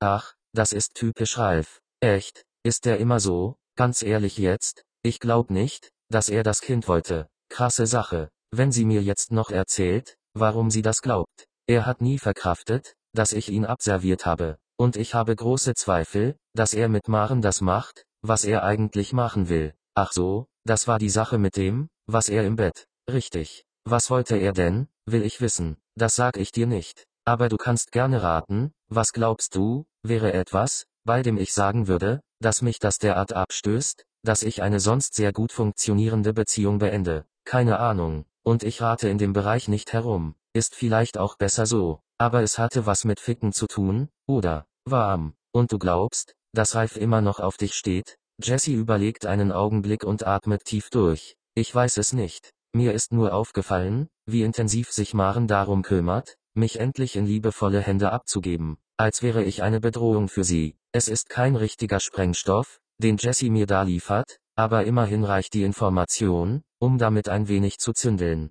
Warum interessierst du dich eigentlich so für die beiden? Keine Ahnung. Eigentlich sind sie mir relativ egal, aber die Sache mit dem Kind. Vielleicht bin ich ein bisschen neidisch. Ach, komm mal hör, sagt sie darauf, als wäre ich ein Hund, den es zu trösten gilt, trau dich doch endlich, weil ich bestimmt bald gekränkt genug von dir sein werde, um dich extrem scheiße zu finden. Um das zu verhindern, krieche ich zu ihr. Ich will sie mit etwas Knutschen milde stimmen, bemerke aber schnell, dass das mit dem Knutschen wohl nicht mehr unserem Alter entspricht. Im Kino war es schon merkwürdig, hier ist es definitiv eine große Portion zu Teenager. Es würde mir bestimmt helfen, wenn ich verstünde, was Jessie an mir gut findet, warum sie nun die Initiative und meinen Gürtel ergreift, um mich nackig zu machen. Nicht mal mein weißer, untrainierter Körper stößt sie ab, mein Schweiß, meine Unsicherheit beim Sex, nichts. Am Abend schauen wir Lucky People Center International auf DVD, eine, wenn man es eklig ausdrücken möchte, spirituelle Reise um den Globus, garniert mit elektronischer Musik.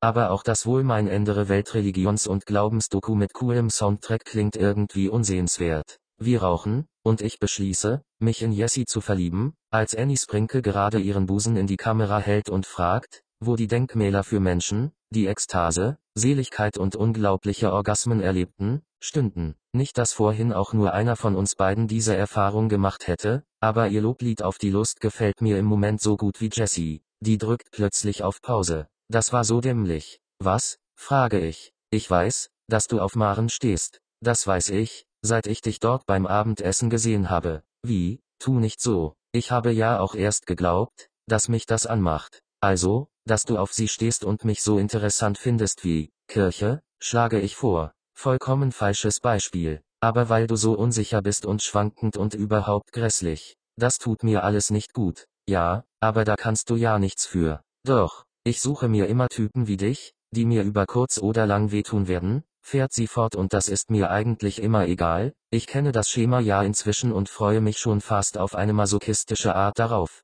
dass es wieder wehtun wird. Aber du bist anders, und das packe ich gerade überhaupt nicht. Wieso bin ich anders? Keine Ahnung. Du bist aber nicht meinetwegen hier, sondern weil du was über Ralf und Maren erfahren wolltest. Und wenn es dein beschissener Plan ist, ihre Beziehung kaputt zu machen oder sonst was, dann will ich mit dir auch nichts mehr zu tun haben. Das geht nicht. Das ist total krank und führt zu gar nichts. Ich hab überhaupt gar keinen Plan, verteidige ich mich halbherzig. Zumal ich vollkommen verblüfft bin, wie Jessie sich das alles zusammenreimen konnte. Außerdem bekomme ich Angst, dass mein Verhalten auch Maren aufgefallen sein könnte. Wobei ich diesbezüglich beruhigt sein kann, sie war schließlich gestern noch im Schürenbad. Vor ein paar Tagen hat mich Ralf angerufen, weil er es so merkwürdig findet, dass Maren ihm erzählt, wie toll du dich mit Babys und dem ganzen Zeug auskennst. Er wollte wissen, ob du schwul bist oder ob er sich Gedanken machen muss. Ihm ist das ganze Babythema doch offensichtlich scheißegal. Sagt wer, ist doch Wurst. Ich kotz gleich, sagt Jessie und geht aus dem Zimmer.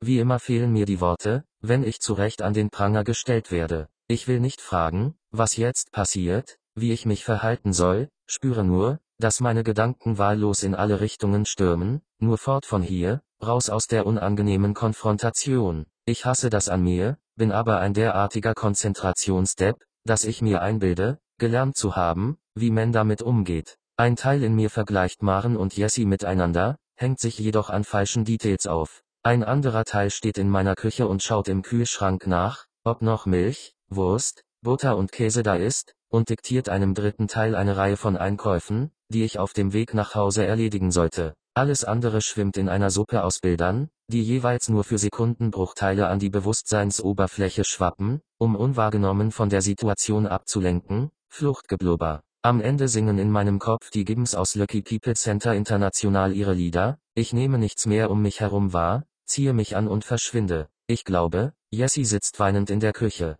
Lama. Die Spucke des Lamas besteht aus hochgewirktem Mageninhalt. Diese übelriechende, schleimige Flüssigkeit ist jedoch harmlos. Gefährlich sind vielmehr die Bisse und Tritte der Tiere. Eine Babymesse in der ehemaligen Olympischen Radsporthalle zu veranstalten, bringt einen ganz eigenen Spirit in die ganze Sache. Mir ist es gelungen, einen Job als lobpreisender, liebpredigender Botte eines innovativen Wickeltuch-Startups an Land zu ziehen, bei dem ich genügend Freizeit habe, um gegebenenfalls mit Maren und Ralf ein wenig um die Stände zu ziehen. Vor allem wird meine Kernkompetenz als lockerer Daddy-Typ verlangt, und so darf ich alle drei Stunden auf der kleinen Bühne im ersten Stock mit einer Babypuppe den überforderten Messebesuchern zeigen, wie man sein Kind im Handumdrehen in ein praktisches Knäuel aus Stoff verwandelt, das weder heult noch friert. Den L'Oreal-Wichsern Jan und Percy, denen die Firma gehört, und die sie deswegen auch Jan and Percy genannt haben, ist das nämlich zu blöd. Sie sind ungefähr zehn Jahre jünger als ich, haben an Kindern kein Interesse, wohl aber an dem irren Umsatz,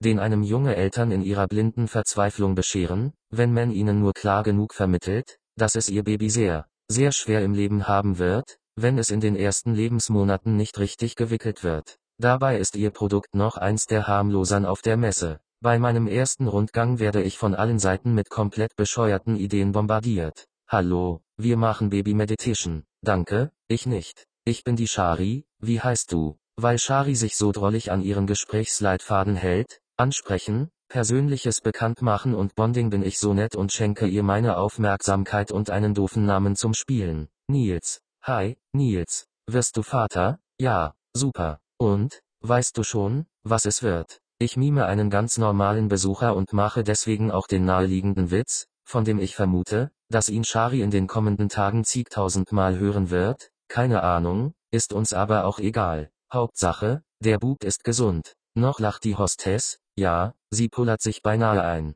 Doch ich bin sicher, in weniger als zwölf Stunden wird sie sich bei dem Spruch nur noch mit Mühe ein Lächeln abbringen können und, wenn sie schlau ist, was ich wiederum bezweifle, ihren Gesprächsleitfaden so abändern dass sie die Frage nicht mehr stellt. Also, bei uns ist das auch egal, ob es ein Junge oder ein Mädchen wird. Hauptsache gesund, giggelt sie was wir nämlich anbieten, das sind CDs mit meditativer Musik und Anweisungen für die jungen Eltern und die Babys. Aha, ja Baby Meditation wird schon seit den 70er Jahren in den USA praktiziert und wird dort immer beliebter. Und wie verstehen die Babys die Anweisungen? Na ja, die imitieren ja alles, was die Eltern machen. Echt? Ja, wusstest du das nicht? Nicht so genau. Heißt das, dass die Babys dann, keine Ahnung, eine halbe Stunde im Schneidersitz da hocken und sich nicht bewegen? Nein, die liegen dabei ja. Also schlafen sie? Shari schüttelt den Kopf ob meiner Naivität in Sachen Baby Meditation und wirkt mir auch ganz elegant rein, dass ich einfach zu doof dafür bin. Hier hast du einen Flyer, den kannst du ja mal deiner Frau oder Freundin geben. Die versteht das sicher. Noch besser, ich geb ihn der werdenden Mutter. Da lacht sie schon wieder, die Hostess, drückt mir aber einen sehr unprofessionell gestalteten Flyer in die Hand. Die werden auf der nächsten Babymesse nicht mehr dabei sein. Weiter geht es mit Babyhomöopathie, wo ich zu meiner Erleichterung erfahre, dass die Babys sich nicht selbst mit Globuli zudröhnen, sondern die Eltern nach Gutdünken die verschiedensten Bruchteile alternativer Heilkräuter an ihre Kinder verfüttern sollen, mit der Zeit lerne man schon, worauf das Kind wie reagiert. Ein neureicher Mann, Typ Ramsch-Millionär, der ein Baby auf dem Arm hält, das in einem Ed Hardy-Strampler steckt, also vom Schicksal bereits hart hergenommen wurde, kauft sich ein Einsteigerset. Es ist erstaunlich, wie sich die Alternative Medizin ihren Weg ins neureichen Milieu band. Der Junge schreit immer, wenn wir rausgehen. Leider erfahren wir nicht, was der geschmacksneutrale Babyträger genau meint, also, ob der Bub schreit, wenn Papa und Mama im 99 Cent Shop die Abrechnung machen sind, oder wenn Papa mit dem Knaben dienstags um 16 Uhr in die Autowaschanlage fährt. Und er verrät nicht, wie der Junge heißt, was mich noch mehr ärgert. Ich ahne aber angesichts der Namen, die ich den ganzen Tag über gehört habe, in Verbindung mit dem Strampler nichts Gutes. In zehn Jahren wird es auf den deutschen Pausenhöfen sicherlich sehr interessant, denn dann wird sich herausstellen, ob die Kinder gehänselt werden, deren Namen die Normalbehirnten meiner Generation heute müde belächeln, oder wird Cheyenne Britney, Daxenbichler mit ihren Freunden Derek Damieux Müller und Zakira Schmidt lachend auf die dann vollkommen altbacken benannten Charlotten und Floriane zeigen, eigentlich egal, entscheide ich, als ich am nächsten Stand lerne, dass letztlich nur diejenigen Kinder eine Chance auf ein erfolgreiches Leben haben, die schon in den ersten Monaten lernen, sich mittels Babygebärdensprache mit den Eltern zu unterhalten. Bis zu 40 Zeichen können Kinder beherrschen, bevor sie ihr erstes Wort sprechen. Das erklärt zumindest die dicke, selbstbewusste Frau mit dem waldfuchtelnden Kleinkind auf dem Präsentierteller. Die kleine Maus würde ihr gerade signalisieren, dass sie Hunger hat, verkündet sie. Ich kann nicht anders, als nachzufragen, ob die Babys 40 verschiedene Zeichen für Hunger lernen, so wie Eskimos laut eines weit verbreiteten Irrglaubens unglaublich viele Worte für Schnee haben, ernte dafür aber nur einen sehr despektierlichen Blick von der wohlgenährten Zeichenmutti, gepaart mit der Aufforderung zu gehen, wenn es mich nicht interessiere. Mir einfach den Stinkefinger zu zeigen, wäre die bessere Pointe gewesen. Auf der anderen Seite ist es zugegebenermaßen unkollegial, die Botschafter der anderen Produkte vor interessierten Kunden zu dissen. Angesichts der grenzenlos bescheuerten Produkt- und Dienstleistungspalette, die hier angeboten wird, ist das jedoch fast unmöglich. Kein Wunder, dass am zweiten Tag zwei Messediener zu mir kommen und sich vor einem interessierten Paar erkundigen, ob es wahr sei, dass ich unser Wickeltuch selbst getestet hätte, weil ich so offensichtlich falsch gewickelt sei. Es sind die beiden Kraushaarigen, die an ihrem Stand Mineralien in allen Formen als einzigen Weg zur familiären Glückseligkeit anpreisen. Ich hatte den beiden in einem Anflug von Wut darüber, dass Maren am Abend des ersten Tages noch immer nicht über die Messe gelaufen war, vor einer ganzen Gruppe von Besuchern reingedrückt, was ich davon halte, einem Baby ein Armband mit einem Lavastelen um das Handgelenk zu schnüren. Darüber möchten sich die beiden nun beschweren. Der semioriginelle Einstieg in ihre Klage macht es mir jedoch sehr leicht, sie zu ignorieren, da Percy von Jan and Percy die zwei sofort zur Seite bittet. Meine ständige Assoziation zum Namen Percy ist übrigens eine Birne. Percy wäre ein Topname für eine rötlich schimmernde, süße Birne. Für einen recht souverän auftretenden jungen Unternehmer ist es eher ein Kackname. Trotzdem macht meine Chefbirne sich bei den Kraushaarigen kundig, was sie dazu treibe, mich vor Kunden anzupöbeln. Nachdem er ihre Seite der Geschichte gehört hat, entschuldigt er sich in meinem Namen für mein schlechtes Benehmen, und die Sache ist gegessen. Später fragt er mich recht locker, was denn an der Sache dran sei, und ich erzähle meine Seite der Geschichte, die sich zu seiner Überraschung mit der der beiden Mineralvertreter deckt. Birne wundert sich sehr über mich, nennt mich einen komischen Vogel, meint dabei sicher einen Kauz, und belässt es bei einer Ermahnung. Am dritten Tag kotzt gerade ein Baby in unser Vorführwickeltuch, als ich Maren entdecke. Sie schleicht alleine von Stand zu Stand, bleibt vor allem bei Anbietern von Babykleidung stehen und erfreut sich kurz an der Niedlichkeit kleiner Anziehsachen, um kurz darauf wieder eine Miene wie sieben Jahre Scheißwetter aufzulegen. In den vergangenen zwei Tagen habe ich auf der Messe viele schwangere Frauen gesehen, die sich identisch verhalten haben, vor allem wenn sie ohne Begleitung unterwegs waren. Tatsächlich ist kein Reif weit und breit zu entdecken. Ich drücke den jungen Eltern ihr kleines Lama in die Hand und verweise sie an Percy wegen der Versicherung, was die beiden nun gar nicht begreifen, als Aussteller müsse ich doch damit rechnen, dass mal ein kleines Malheur passiert. Sehen Sie, für mich ist es kein kleines Malheur, wenn Ihr Kind unsere Ware beschädigt. Sie tun ja fast so, als hätte Castite Claire das mit Absicht gemacht. Wie heißt die, entgleitet es mir. Das geht sie gar nichts an, entgegnet der Castite Claire Vater pampig. Percy ist auf unseren Disput aufmerksam geworden, und Maren steuert bereits auf die Rolltreppe ins Obergeschoss zu. Ich muss hier ganz dringend weg. Und weil noch immer kein Reif zu sehen ist, Percy aber nun wissen will, was hier los sei, entscheide ich mich für den unkomplizierten Schnellabgang. Das Dreckskind mit dem Deppennamen von diesem Arsch hier hat unsere beschissene Vorführdecke vollgekotzt, und jetzt will der Wichser nicht zahlen. Die traurige Lustlosigkeit in Marens Gesicht weicht einer unglaublichen Freude, als sie mich entdeckt. Sie steht schon auf der Rolltreppe, ich schlurfe, mein Desinteresse an der gesamten Messe im Gesicht tragend, genau in ihr Blickfeld und schaue dann wie vom Ruf des Schicksals ereilt zu ihr hinüber. Was machst du denn hier? will Maren natürlich wissen, als ich endlich ebenfalls mit der Rolltreppe hochgefahren bin. Das war gar nicht so einfach, da die meisten Messebesucher mit Kinderwagen unterwegs sind, die sie auch ins Obergeschoss mitnehmen, nicht ahnend, dass es keine Abwärtsrolltreppe gibt, nur einen kleinen Fahrstuhl vor dem eine etwa 30 Kinderwagen lange Schlange steht. Ich behaupte, für einen Bekannten eingesprungen zu sein, verrate ihr alles über die Geheimnisse des perfekten Wickeltuchs und führe sie zu den wenigen Ständen, die vertretbare Waren im Angebot haben. Ich kann ihr erklären, welche Kinderwagen dem Bugabo überlegen sind, was Isofix bedeutet und dass man bei Babykleidung vor allem darauf achten sollte, dass man sie von vorne komplett öffnen kann. Du klingst fast so, als würdest du auch Vater werden, sagt Maren nach einer Weile lachend, wenn eine gute Freundin von mir Mutter wird. Also, ich sag einfach mal gute Freundin, keine Ahnung, wie sie das sieht. Ja, doch, sie sieht das auch so. Na, schau. Und wenn der Vater des Kindes so viel arbeiten muss. Ach, wenn du wüsstest, setzt Maren an, unterbricht sich aber sofort selbst. Ich spüre, dass nur noch ein kleiner Anstoß fehlt, damit sie endlich ihre Geschichte auspackt. Komm, das ist doch normal. Vater werden ist. Er wird nicht mal richtiger Vater, bricht es endlich aus ihr heraus, und ich muss mir ein Lächeln der Genugtuung verkneifen. Wie? Ja, scheiße. Das ist echt eine lange Geschichte. Ich versuche so verwirrt wie möglich dreinzuschauen. Wenn du drüber reden willst, also, ich hab Zeit. Wegen ihrer Angst vor der Fahrt mit dem Aufzug, die ich ihr nicht ausreden kann, sitzen wir eine halbe Stunde später im Café unterhalb des Fernsehturms statt oben im Drehrestaurant. Schon auf dem Weg dorthin hat Maren mit ihrer Geschichte begonnen, als wir ankommen, sitzt mir schon ein fetter Kloß im Hals. Es hat alles ganz harmlos damit angefangen, dass die beiden nach drei Jahren Beziehung geheiratet haben. Ein rauschendes Fest, von nichts überst chattet, selbst bei den Gästen waren nur diejenigen ferngeblieben,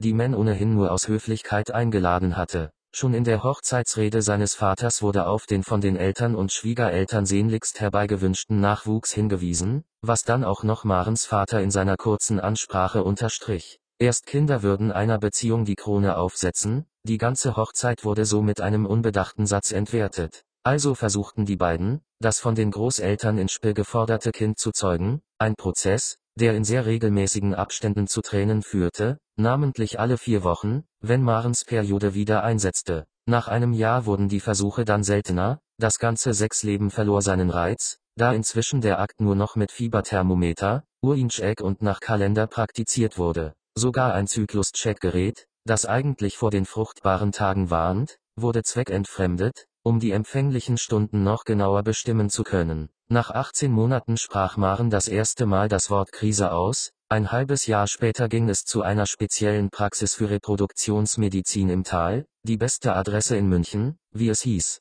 Vielleicht hätten sie zuerst zu Dr. Parisius gehen sollen, denn nach der Diagnose, dass einzig und allein Ralfs schlechtes Sperma eine Schwangerschaft unmöglich macht, wollte der natürlich eine zweite Meinung. Und eins muss man Parisius lassen, er geht zwar lax mit seinen Patientendaten um, aber seine rhetorischen Fähigkeiten sind sehr gut entwickelt. Er kam zum selben Ergebnis, konnte das jedoch dermaßen geschickt verpacken, dass Ralf und Maren nach ihren ersten Besuchen in seiner Praxis wieder neuen Mut schöpften. Du kannst dir vielleicht vorstellen, wie du dich fühlst, wenn die Welt um dich herum nur noch dieses verdammte Kind von dir erwartet. Die Eltern wollen Großeltern werden, deine Freunde haben vielleicht schon Kinder und stürzen sich in ein neues Leben, in dem du als kinderloser Freak keinen Platz mehr hast. Du kannst nicht mitreden, und die Kinder vertraut man dir auch nicht an. Du bist unterqualifiziert, klagt Maren, und das wird dir bei jeder Gelegenheit reingewirkt. Echt? Dann hast du auch noch einen Mann an deiner Seite, der in der totalen Sinnkrise steckt, sollen wir nun überhaupt Kinder haben oder nicht? Er nimmt die verschiedensten Medikamente, macht eine spezielle Diät, das ganze Leben ist irgendwann nur noch auf das Kind ausgerichtet. Das Kind, das man nicht zu zeugen imstande ist. Ralf ist dann über eine lange Zeit immer wieder zu Dr. Parisius gepilgert und hat regelmäßig seine Spermien untersuchen lassen. Men hat versucht, die lebendigen Spermien zu sondieren und Maren damit zu befruchten. Erst im Körper, dann im Reagenzglas. Der letzte Versuch ging sogar sieben Wochen lang gut, endete aber mit dem Verlust des Fötus. Danach wollten und konnten die beiden nicht mehr. Sex war zum Trauma geworden, Ralf war vor lauter Selbstverachtung und Verzweiflung kaum noch dazu in der Lage, Maren ins Gesicht zu sehen. Er war schließlich der Loser. In seinen Augen, was Mensch spürt. Und irgendwann auch glaubt. Nach drei Jahren der Quälerei ist er dann ausgezogen. Die Beziehung war am Ende. Aber jetzt seid ihr wieder zusammen, und du bist schwanger. Ja, und wer der Vater des Kindes ist, das ich in mir trage, kann ich dir auch sagen, Ralf. Er hat die Vaterschaft akzeptiert, obwohl die Spermien von einem anderen Mann kommen. Ich unterdrücke den Impuls, darauf zu antworten. Alles, was ich sagen könnte, wäre falsch. Also starre ich nur vor mich hin, während ich leicht mit dem Kopf nicke. Leider spricht Maren nicht weiter, was mich dazu zwingt, doch noch irgendwas von mir zu geben. Sag ruhig, wenn dir das zu persönlich ist, aber habt ihr wenigstens Sex? Vergiss es. Wir sind inzwischen sechs Jahre zusammen. Und mit dem ganzen Kack? Nee, vielleicht irgendwann mal wieder. Da ist es eigentlich von Vorteil, wenn man von vornherein weiß, dass man keine Kinder mehr zeugen kann. Aber macht dich der Gedanke nicht unglaublich traurig? Du bist doch der absolute Traumvater. Wenigstens das hat sie erkannt. Ob sie damit richtig liegt, bezweifle ich jedoch. Natürlich hänge ich mich momentan in das Thema rein, aber ich kann mir schon vorstellen, wie ich drauf sein werde, wenn das Kind dann erstmal da ist. Für den Moment sollte ich mich freuen, in den Kreis von Marens engsten Vertrauten aufgenommen worden zu sein. Und du bist eine Traummutter. Echt, sage ich und breite meine Arme aus. Sie erwidert meine Umarmung, streicht mir sanft über den Rücken und drückt mich dann mit einem Mal ganz fest. Ich schließe kurz die Lider, und als ich sie wieder öffne, bleibt mir fast das Herz stehen, denn ich starre der schönen Frau Verena Matisse in die Augen. Sie schaut mich ebenfalls an, legt dann ihre glatte Stirn in Falten und versucht mich einzuordnen. Ich bin schneller und lege mein freundlichstes Lächeln auf. Hi, rufe ich ihr zu und beiße mir sofort auf die Zunge. Maren löst sich aus der Umarmung und wendet sich ebenfalls Frau Verena Matisse zu, die sie ganz offensichtlich auch kennt. Die beiden nicken sich zu, aber im Gesicht der schönen Samenarzthelferin steht eindeutig ein ganz großes Fragezeichen. Sie will wissen, was hier vor sich geht, und hat bestimmt einen ganz schlimmen Verdacht. Du kennst die? fragt Maren mich nun. Die Verena? Ja, das ist doch die Freundin von dem Italiener in der, äh, Amalienstraße, oder? Ach so, nee, ich kenne die, egal. Wahnsinnig arrogante Schnepfe, hängt immer in dem Lokal rum, als wäre sie der Padrone, untermauere ich meine Lüge. Das kenne ich gar nicht. Doch, das gehört dem, dem Ding. Luigi. Was? Aber seine Frau arbeitet doch da mit ihm. Oh, dünnes Eis. Und ein Mann mit meinen körperlichen Temperaturschwankungen in Stresssituationen sollte sich nicht darauf begeben. Meine Stirn wird feucht. Aber nicht immer. Dreist, akzeptiert Maren die Geschichte plötzlich, und ich schlage vor, zu gehen, bezahlt ist schließlich schon. Wir stehen auf, ich rufe Verena zu, Luigi Grüße zu bestellen, die mustert mich nur wie einen komplett durchgeknallten und hebt die Hand zum Abschied. Maren und ich sind beide nicht mit unseren Fahrrädern da, besitzen beide kein Auto und laufen deswegen gemeinsam vom Olympiapark am Bamberger Haus vorbei durch den Luitpold Park bis zum Bonner Platz. Ich erzähle von meinem Kindergartenfreund, der in einem der Hochhäuser am Schuttberg gewohnt hat, von den Ausflügen in meiner Grundschulzeit zur Gärtnerei dort, in der wir für ein paar Pfennig Karotten gekauft haben die zuckersüß und riesengroß waren. Wir schauen nach, ob bei den Hochhäusern zwischen Karl Theodor und der Unertelstraße noch der orangefarbene Bitterdrache sitzt, der eigentlich als Rutsche gedacht, durch seine schroffe Oberfläche aber lediglich dazu geeignet war, Hosenböden durchzuscheuern. Ich nehme Maren an der Hand und zeige ihr den Spielplatz in der Degenfeldstraße, auf dem ich als Kind Fußball gespielt habe, und erkläre, dass dies meines Wissens der einzige Fußballplatz der Welt sei auf dem die Tore nebeneinander statt einander gegenüberstehen, was dazu führte, dass man quasi gezwungenermaßen zum Flankengott ausgebildet wurde. Als ich mich kaum noch einkriege, weil am Bonner Platz noch der Vinzensmoor und das Reformhaus so stehen, wie ich sie vor 30 Jahren zurückgelassen habe, und nur aus dem unzuverlässigen deutschen Supermarkt auf der anderen Straßenseite ein Rewe geworden ist, fixiert mich Maren plötzlich sehr intensiv und fragt, weißt du, dass du einen wunderbaren Charakter hast? Ach, Unsinn. Ich bin ein verbitterter, neidischer, hässlicher Kerl, der nichts auf die Reihe bringt. Na, und? Das Schöne ist doch, dass du das akzeptieren kannst. wenn du mir einen Gefallen tun willst, dann gib Ralf ein bisschen Nachhilfe im Umgang mit werdenden Müttern, okay, aber klar doch. Sie gibt mir einen Kuss auf die Wange und muss dann dringend los, ich verstehe gar nicht, warum sie plötzlich so hektisch wird. Natürlich ist es hinterfotzig, sie derart mit den Erinnerungen an meine Kindheit zuzuschwelgen. Würde sie mit Ralf in das Viertel seiner Grundschulzeit fahren, könnte es passieren, dass er sich genauso benimmt. Vielleicht wären seine Erinnerungen trockener und nicht so detailverliebt, aber, hey, dafür weiß er schon, welches Auto er in 20 Jahren fahren wird, und hat womöglich schon ein Familiengrab auf dem Waldfriedhof reserviert. Ich blicke Maren hinterher, die über die Straße geht und am Taxistand in einen Wagen steigt, dann verschwinde ich in die U-Bahn-Station, die sogar noch so riecht wie 1980. Das war definitiv der schönste Nachmittag meines Lebens. Die Begegnung mit Frau Verena Martisse habe ich schon weit in die ungenutzten Speicherregionen meines Schädels verdrängt. Sven muss die Beschreibung dieses Tages am Abend über sich ergehen lassen, ist allerdings ein ziemlich überzeugender Zuhörer. Wir sitzen in der Küche, und er mischt eine Flüssigkeit zusammen, die wie pürierte Kotze aussieht. Zwischendurch blickt er auf und stellt irrelevante Fragen, um Interesse an meiner Erzählung vorzutäuschen. Eigentlich verhält er sich wie ein guter Therapeut. Willst du mal probieren? Fragt er schließlich und reicht mir ein Stammperl mit seinem undurchsichtigen Gesöff.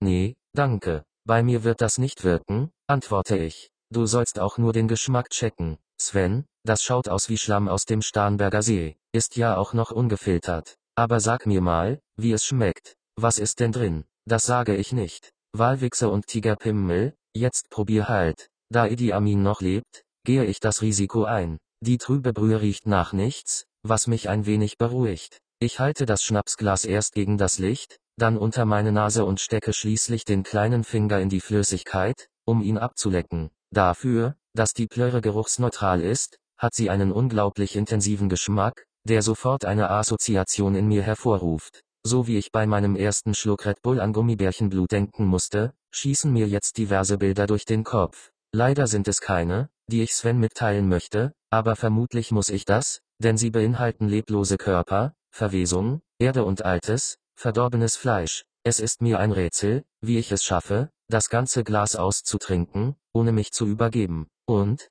Sven erwartet offenbar eine Reaktion. Ich würde noch am Geschmack arbeiten. Wieso? Weil es wie Brackwasser schmeckt. Brackwasser mit Scheiße. Das ist Wodka. Den meinte ich nicht. Ohne Wodka schmeckt's auch. Wieso? Auch, Sven, es schmeckt gar nicht. Ich find's gut. Selbstverständlich ist er eingeschnappt. Es tut mir ja leid, aber er hat immerhin meine Eier auf dem Gewissen, warum soll ich ihn da schonend behandeln? Weil es ein Unfall war. Hui, wieder mal laut gedacht. Das hier schmeckt auch wie ein Unfall. Frisch aus einer russischen Hose destilliert, kontere ich. Danke. Und wie schmeckt die Red Bull? Das ist Schlumpfpisse, aber dieser Plöre eindeutig vorzuziehen. Du würdest also nicht 1000 Euro oder so in die Firma investieren? Natürlich würde ich das. Schon allein aus dem Grund, Sven bis ans Ende seiner Tage reinreiben zu können, dass er mein Geld in Jauche verwandelt hat, die niemand trinken wollte. Schöner wäre nur noch, wenn sein Partypipi ein Erfolg würde und ich an der Gülle mitverdiene. Das Problem ist bloß, dass ich keine 1000 Euro habe. Musst du auch nicht gleich zahlen. Ich notiere das nur auf meinem Businessplan. Tu das. Und setz die Klausel dahinter, dass ich das Zeug nie wieder trinken muss. Okay, damit geht er, und ich überlege kurz, Jessie anzurufen, um zu fragen, ob sie mit mir schlafen will. Also, rein wissenschaftlich, Sven zuliebe. Ich lasse es, weil sie mich bei meinem letzten Anruf wüst beschimpft und noch Stunden später mit beleidigenden SMS bombardiert hat. Als ich dann fragte, ob die T9-Worterkennung in ihrem Handy Tourette habe, kam ein Grinsegesicht zurück. Ganz so scheiße findet sie mich also doch nicht. Trampeltier. Obwohl alle Säugetiere theoretisch weinen können, drücken die meisten Tiere damit keine Gefühle aus. So spülen auch Kamele mit ihren Tränen lediglich Staub und Fremdkörper aus ihren Augen. Dr. Gregor Weitrop ist ebenfalls ein Grinsegesicht, seine makellose Praxis, die komplett in Eiche, Weiß und Lila gehalten wurde, sein ganzer Stolz. Sicher würde ich auch derart freudestrahlend durch diese Räume wandeln, wären sie mein. Leider gehören sie jedoch jenem durch sein Dauerlächeln leicht debil wirkenden Arzt, den Jesse für mich aufgetan hat. Das ist einer, der ist auf Unfälle im Unterleib spezialisiert. Zudem kommen total prominente Sportler, die was auf oder in den Sack gekriegt haben. Fußballer, Eishockeyspieler, Basketballer und so. Echt, hatte sie mir versichert. Und woher kennst du den? Ist doch egal. Ich kenn ihn, und er würde alles für mich machen. Bei einem unserer nächtlichen Telefonmarathons hatte ich ihr erzählt, dass ich meine Frettsackverletzung wegen meiner fehlenden Versicherung nie habe untersuchen lassen. Das konnte sie nicht verstehen, wenn man so vernarrt darauf sei, ein Kind zu bekommen und einen nur die gekappten Samenleiter davon abhielten, würde sie alles da ansetzen, diese zu reparieren. Und trotz oder gerade wegen unserer unglücklichen Zusammenkunft hat sie nun diesen Dr. Weitrop gefunden und gefügig gemacht. Ich hänge in einem Gynäkologenstuhl, damit er mein zerbissenes Gebimsel genau untersuchen kann. Jessie hat er gleich mit ins Behandlungszimmer gebeten. Sie hockt neben mir auf Kopfhöhe und hält meine Hand. Weitrop schüttelt immer wieder seinen Kopf, das Grinsen bekommt er dennoch nicht aus dem Gesicht. Wäre er nicht gerade meine einzige Hoffnung auf Heilung, würde ich es ihm aus dem Antlitz treten. Wenn ich es mir recht überlege, hat der Doktor schon so geschaut, bevor ich den Unfallhergang geschildert habe. Wahrscheinlich ist er einfach ein Abkömmling des Jokers, der die Fratze seiner Zufriedenheit nicht mehr ablegen kann. Das wird schon, flüstert Jessie mir zu. Ich zucke lediglich mit den Achseln, da der Testikologe, oder wie auch immer Dr. Smileys Spezialisierung genannt wird, jetzt bereits seit Minuten zwischen meinen Beinen hängt und nichts mehr sagt. Ich spüre nur, wie er tastet, und hoffe, dass sein Gefummel keine peinliche Reaktion bei mir hervorruft. Dann setzt er den Ultraschall an und sagt dabei kein Sterbenswörtchen, was ich dann doch ungewöhnlich finde. Normalerweise erklären die Ärzte, was sie da machen, warum sie das tun, was sie sehen und was man selbst beim besten Willen nicht erkennen kann, nur er hier hüllt sich in Schweigen. Erst nachdem wir aus dem Raum gebeten und in sein Besprechungszimmer geführt worden sind, öffnet er die Lippen. Auf dem Weg hat er zu meiner Überraschung eine völlig andere Miene aufgezogen. Er schaut nun so ernst, dass ich es mit der Angst zu tun bekomme. Ja, Herr Fischer, sowas habe ich noch nie gesehen, eröffnet er seine bestürzende Diagnose. Dieses Frettchen hat da unten im Grunde alles zerstört. Und da Sie nicht direkt nach dem Unfall zu mir gekommen sind, ist das Gewebe schon vollkommen vernarbt und verwachsen. Von diesem ersten Eindruck her würde ich ausschließen, dass man da noch etwas retten kann. Und das heißt, frage ich, obwohl seine Aussage sehr klar war. Das bedeutet, dass Sie wohl mit Ihrer Unfruchtbarkeit leben müssen, erklärt Weitrop ruhig. Jessie drückt meine Hand, um mir ihren Beistand zu signalisieren. Das ist sehr angenehm, und ich bin froh, Sie bei mir zu haben, wobei ich ohne Sie gar nicht hier wäre. Na ja, es war auf jeden Fall gut, dass Sie sich das angesehen haben, dann muss ich mir jetzt keine Vorwürfe machen, ich hätte nicht alles versucht oder so, das ist nicht ganz richtig. Also, verstehen Sie mich nicht falsch, aber direkt nach dem Biss hätte ich Ihnen bestimmt helfen können. Wie kann man als Arzt derart unsensibel sein? Das ist wie der legendäre Nachsatz, Sie haben den Krebs besiegt. Vorerst, Ärzten, die solche Dinge von sich geben, sollte sofort die Lizenz entzogen werden, falls Ärzte überhaupt Lizenzen benötigen,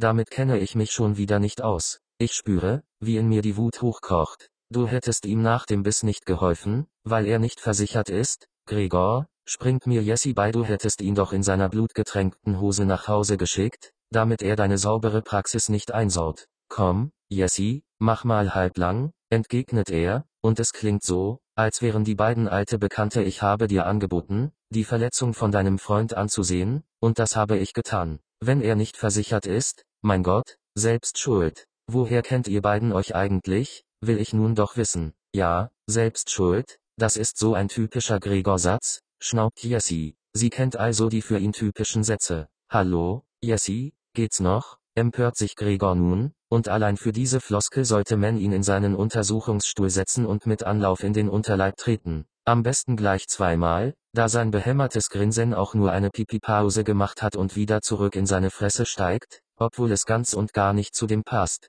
was sich offensichtlich gerade hinter der Fassade des lustigen Schmunzelhasen abspielt. Hey, passt schon. Er hat recht, versuche ich den aufkeimenden Streit um irgendwas aus der Vergangenheit zu unterbinden, während ich aufstehe und mich anziehe. Danke für nichts, Dr. Weitrop, verhöhnt Jessie den Arzt. Es war mir ein Vergnügen, Frau Schmidt. Und, ganz nebenbei, viel Vergnügen mit diesem eher unterdurchschnittlich bestückten Herrn. Nur mit Mühe und Not kann ich Jessie vor der Praxis davon abhalten, die Frau des Doktors anzurufen. Die beiden hatten vor drei Jahren mal eine kurze Affäre, wie sie mir jetzt beichtet, Inzwischen schämt sie sich dafür und kann nicht verstehen, was sie an dieser Glücksvisage anziehend gefunden hat. Ach, und jetzt hast du gedroht, das zu verraten, damit er mich, mutmaße ich. Ja, klar, du brauchst Hilfe, er ist der passende Spezialist, Bingo Bongo. Bingo Bongo, klingt blöd, oder, saublöd. Gut, dann, ach, egal. Tut mir leid, dass dieser Depp dir nicht helfen kann. Tja, war wohl tatsächlich mein Fehler, dass ich nicht gleich ins Krankenhaus bin. Wir laufen nebeneinander die Kaiserstraße Richtung Leopoldstraße hoch. Das Ärztehaus, in dem Dr. Weitrop seine Praxis hat, ist mir seit meiner frühesten Kindheit bekannt, da mich hier auch mein Kinderarzt durch sämtliche Krankheiten begleitet hat, die man so haben kann. Mumps, Masern, Röteln und so. Auf der anderen Straßenseite verkauft ein ehemaliger lokaler Schutekorn das wohl beste Eis der Stadt, und ich lade Jessie natürlich auf eine Waffel ein. Fandest du mich eigentlich auch unterdurchschnittlich? frage ich schließlich, weil diese Drecksbemerkung des Doktors noch an mir nagt. Quatsch, du warst ganz normal. Ganz normal? Was heißt das? Gigantisch. Gut, danke, weil, es hätte ja sein können, dass du bisher ausschließlich mit unterdurchschnittlich bestückten Männern was hattest und, also, der größte warst du nicht. Echt? Aber ist ja egal, du willst eh nichts von mir. Ich kann darauf nichts sagen, da meine Gefühlswelt ohnehin ein äußerst wackeliges Konstrukt ist, das sich momentan ganz auf Maren ausgerichtet hat. Schon kleinste Bemerkungen wie diese lassen ein paar tragende Stützen in sich zusammenbrechen, denn ich reagiere sehr sensibel auf Zuneigung. Wenn mir etwas wie Liebe entgegengebracht wird, verwandle ich mich in ein lakansches Spiegelwesen. Sofort will ich zurücklieben und vergesse alles andere, was mir vorher wichtig war. Als ich das mal meiner Ex-Freundin Natascha erklärt habe, war eine Woche lang die Hölle los, weil sie nicht glauben wollte, dass ich diese Spiegelabhängigkeit auf nur einen Partner reduzieren könnte, sondern auf jedes weibliche Wesen mit sofortiger Zuneigung reagieren würde, sollte ich auch nur angelächelt werden. Völliger Unsinn, den sich nur Frauen ausdenken können. Jetzt bin ich alleine und ein wenig hoffnungslos. Maren ist zwar ganz sicher von mir und meiner Persönlichkeit angetan, hält aber eine förmlich freundschaftliche Distanz. Beispielsweise wollte sie zwei Tage nach unserem Nachmittag auf der Babymesse nicht mit mir an der Isar spazieren gehen, weil sie schlecht drauf war, wie sie sagte. Möglich, dass sie momentan verwirrt ist und sich ihrer Gefühle für mich erst sicher werden will. Ebenso ist es aber auch nicht ausgeschlossen, dass ich schlicht ihr asexueller Freund Jens geworden bin. Wollen wir einen Persönlichkeitstest machen? fragt Jessie, als wir an der Scientology-Zentrale vorbeilaufen.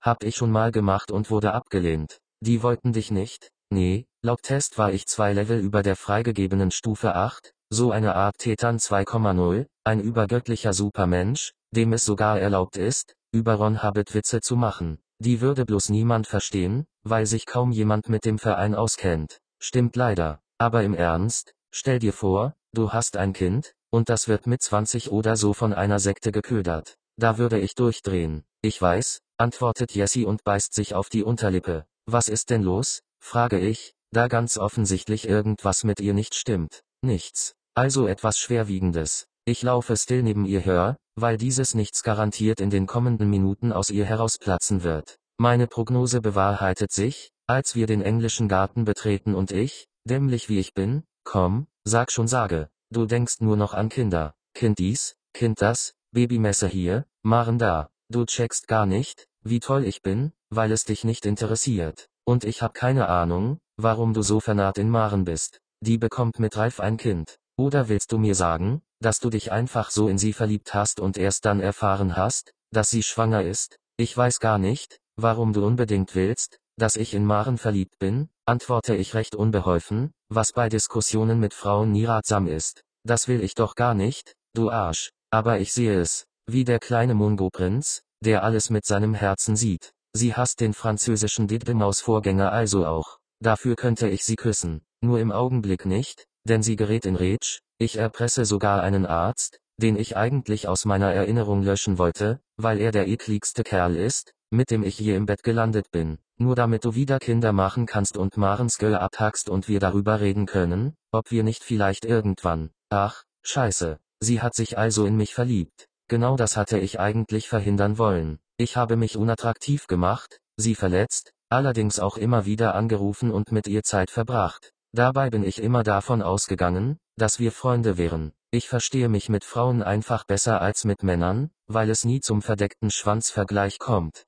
Frauen sind die besseren Männer, solange es nicht um Technik oder Autos geht. Wir stehen passenderweise auf der kleinen Brücke hinter dem Standesamt am englischen Garten, wo sich garantiert gerade zwei Menschen das Ja-Wort geben, nur um es, statistisch gesehen, in 14 Jahren wieder zurückzunehmen. Jessie und ich sind laut meiner Definition nicht mal ein Paar, aber urplötzlich übermannt mich das Gefühl, jetzt mit ihr Schluss machen zu müssen. Nach dem nur schwerlich vergessbaren Nachmittag bei ihr hatte ich sowieso nicht mehr mit einem Wiedersehen gerechnet. Pass auf, Jessie, fange ich an, und mein Magen krampft sich zusammen, das ist alles sehr viel komplexer, als du annimmst, und ich kann das auch nicht erklären. Ich weiß nur, dass ich dir nicht weiter wehtun will, falls ich das getan habe. Ich habe mich immer für einen ganz guten Schlussmacher gehalten, weil ich dafür gesorgt habe, der jeweils scheidenden Partnerin genug Angriffsfläche für spontane Wutausbrüche und bleibenden Hass zu bieten. Das geht ganz hervorragend, indem man sich selbst als sehr begehrenswert darstellt,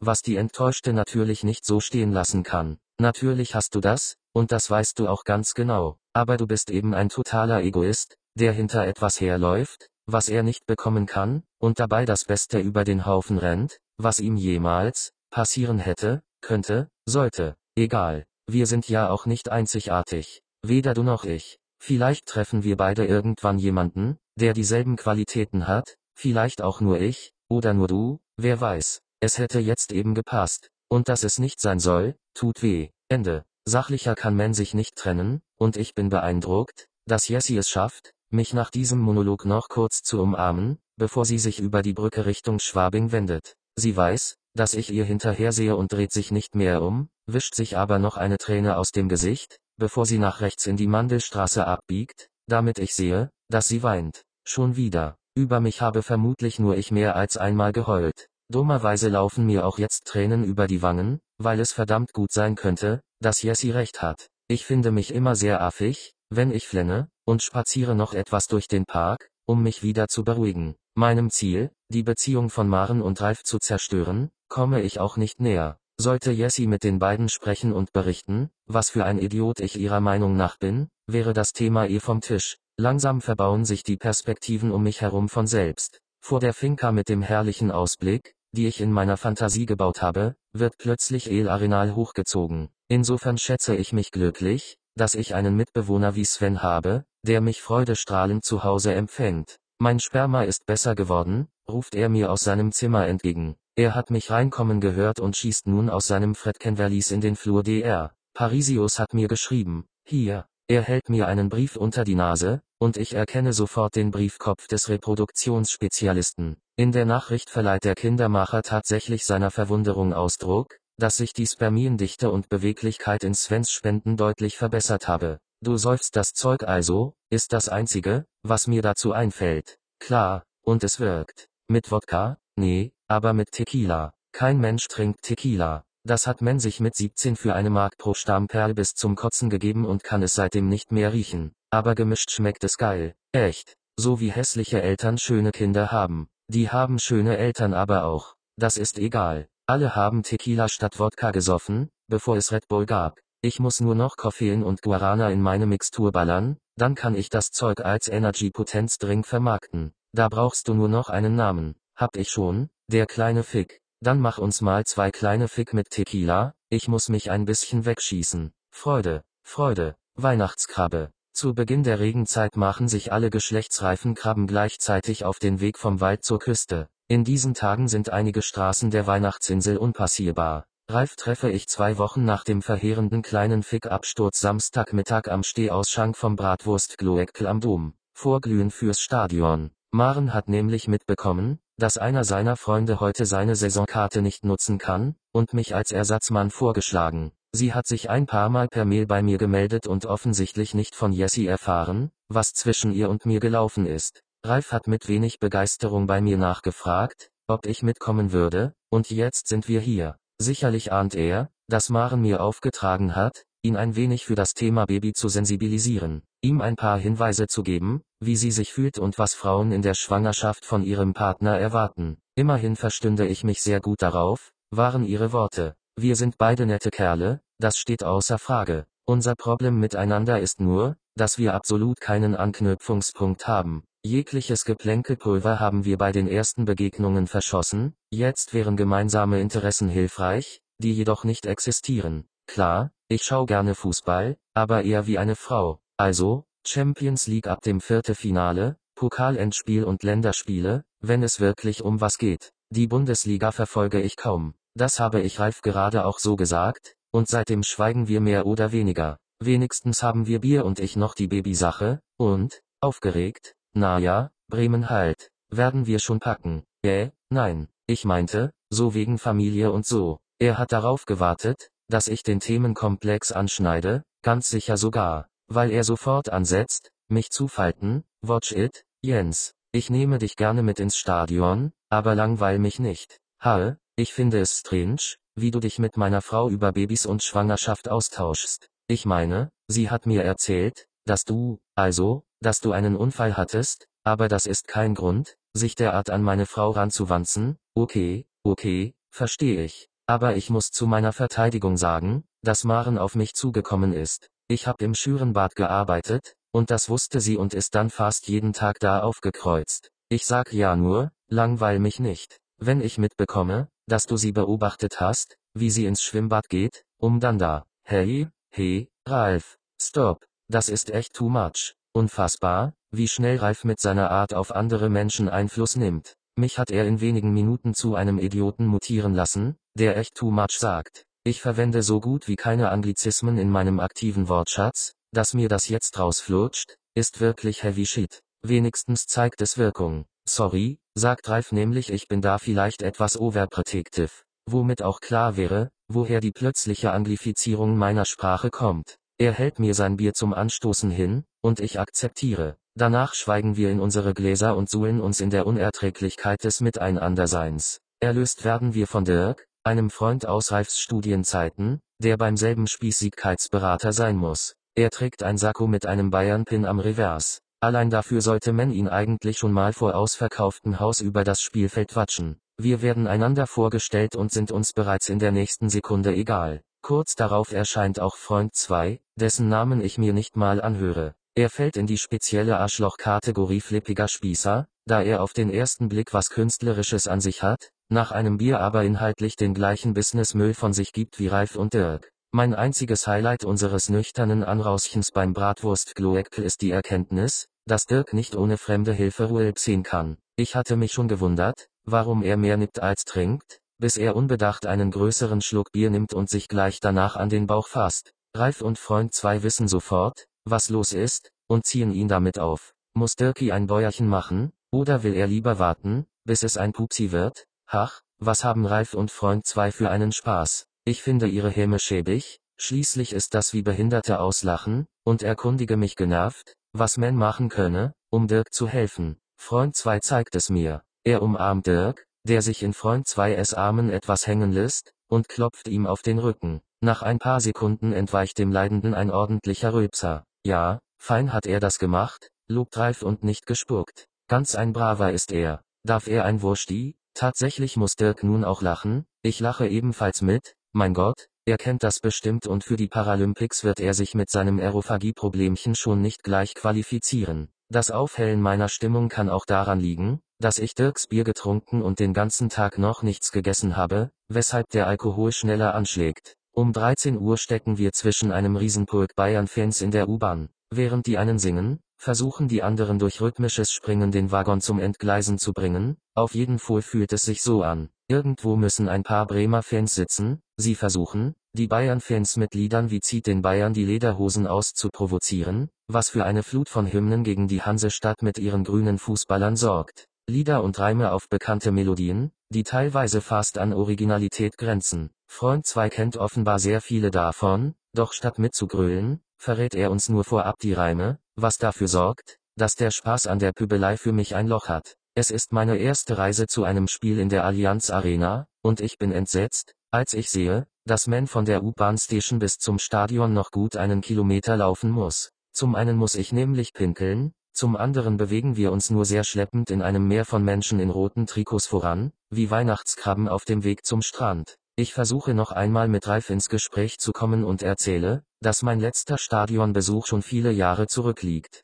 Die Bayern haben noch im Olympiastadion gekickt und gegen Bochum verloren, was die Fans mit scheiß Millionäre Gesängen belohnten. Aufstoß Mongo Dirk überhört das und versucht mich auf seinen Platz in der Hackordnung zu schieben, doch ich kontere seinen schwachen Angriff, er sei froh, einen Experten wie mich im Stadion dabei zu haben, mit einem lauten Rülpser. Freund 2 lacht, Ralf ist dieser kleine Zwischenfall offensichtlich egal. Für die Spielstatistik notiere ich, bis jetzt 100% der Zweikämpfe gewonnen zu haben. Obwohl wir uns offensichtlich nicht abkönnen, besorgt Dirk die erste Runde Bier und reicht auch mir eins, als wir endlich auf unseren Plätzen sitzen. Die Atmosphäre ist der Hammer. Wir sitzen mittig in der Mitte auf der Sonnenseite, geiler Plätze kann es nicht geben. Die Arena ist schon gut besucht, es läuft laute Musik, dazu tröten die Fans auf den Plätzen hinter den Toren, schwenken ihre Fahnen und heizen die Stimmung auf, während sich auf dem Rasen die Spieler aufwärmen. Freund 2 glaubt zu erkennen, dass sich der rechte Flügel der Bremer nicht auf dem Rasen befindet, ich werfe ein, dass sie den wohl am Flugzeug gelassen haben. Keiner lacht, denn die Jungs nehmen ihren Fußballnachmittag sehr ernst, schon wird über Taktik, Aufstellung und die Ergebnisse der vergangenen Spiele diskutiert, die Fitness der beiden Kader verglichen. Einzelne Stärken verschiedener Leistungsträger werden hervorgehoben und sogar mit etwaigen Trainingsdefiziten des ein oder anderen wird spekuliert. Ralf, Dirk und Freund 2 leisten quasi das, was sonst die Vorberichterstattung übernimmt. Mit dem Unterschied, dass sie lediglich die gesammelten Informationen aus Kicker und Sportbild rezitieren, während die Reporter tatsächlich mit Spielern und Verantwortlichen sprechen. Ich höre einfach nur zu und hoffe, keine Fragen gestellt zu bekommen. Ich weiß nicht mal, auf welchem Platz die beiden Mannschaften gerade in der Liga stehen, und bete, dass niemand versucht, mich in dieses Pseudo-Fachgesimpel einzubinden. Es ist Hobby-Talk. Wie Sven und seine Mutter schon festgestellt haben, fehlt mir der Zugang zu Hobbys. Es gibt nichts, was mich so sehr interessiert, dass ich meine Freizeit ständig damit füllen wollen würde. Vielleicht liegt es daran, dass Arbeit und Freizeit bei mir einen fließenden Übergang haben. Ich muss manchmal an Wochenenden zu messen, aber selbst da empfinde ich meine Beschäftigung als eher nebensächlich. Die meiste Zeit unterhalte ich mich mit Leuten und erkläre ihnen etwas über das jeweilige Produkt, Informationen, die ich mir in zwei Tagen anlese und zwei Stunden nach der Messe vergessen habe. Aber ein Hobby, eine Leidenschaft, eine obsessive Beschäftigung mit einem Thema, keine Ahnung, wie man das entwickeln soll. Als Kind mochte ich Tiere und habe alles an Tierbüchern und Dokus verschlungen, was ich bekommen konnte. Auch heute gehe ich noch regelmäßig in den Zoo, aber mehr zur Beruhigung. Sven hat seine Rache an der Spermazäpfchenindustrie zu seinem Hobby gemacht, Ralf hat Fußball und Golf. Ich hingegen weiß zu keinem Thema sehr viel, außer zu Babys. Ich glaube nicht, dass der Durchschnittsvater bereits vor der Geburt von Pucken, Windelsohr oder dem Moro-Reflex auch nur gehört hat. Ich kenne Hebammentricks, die selbst den meisten Müttern nicht geläufig sind. Innerhalb einer Stunde könnte ich eine Liste mit all den Dingen aufstellen, die frisch gebackene Eltern besorgen müssen, um die ersten zwei Wochen mit ihrem Baby im Bett verbringen zu können. Wenn Maren wüsste, wie extrem ich mich in die Thematik vertieft habe,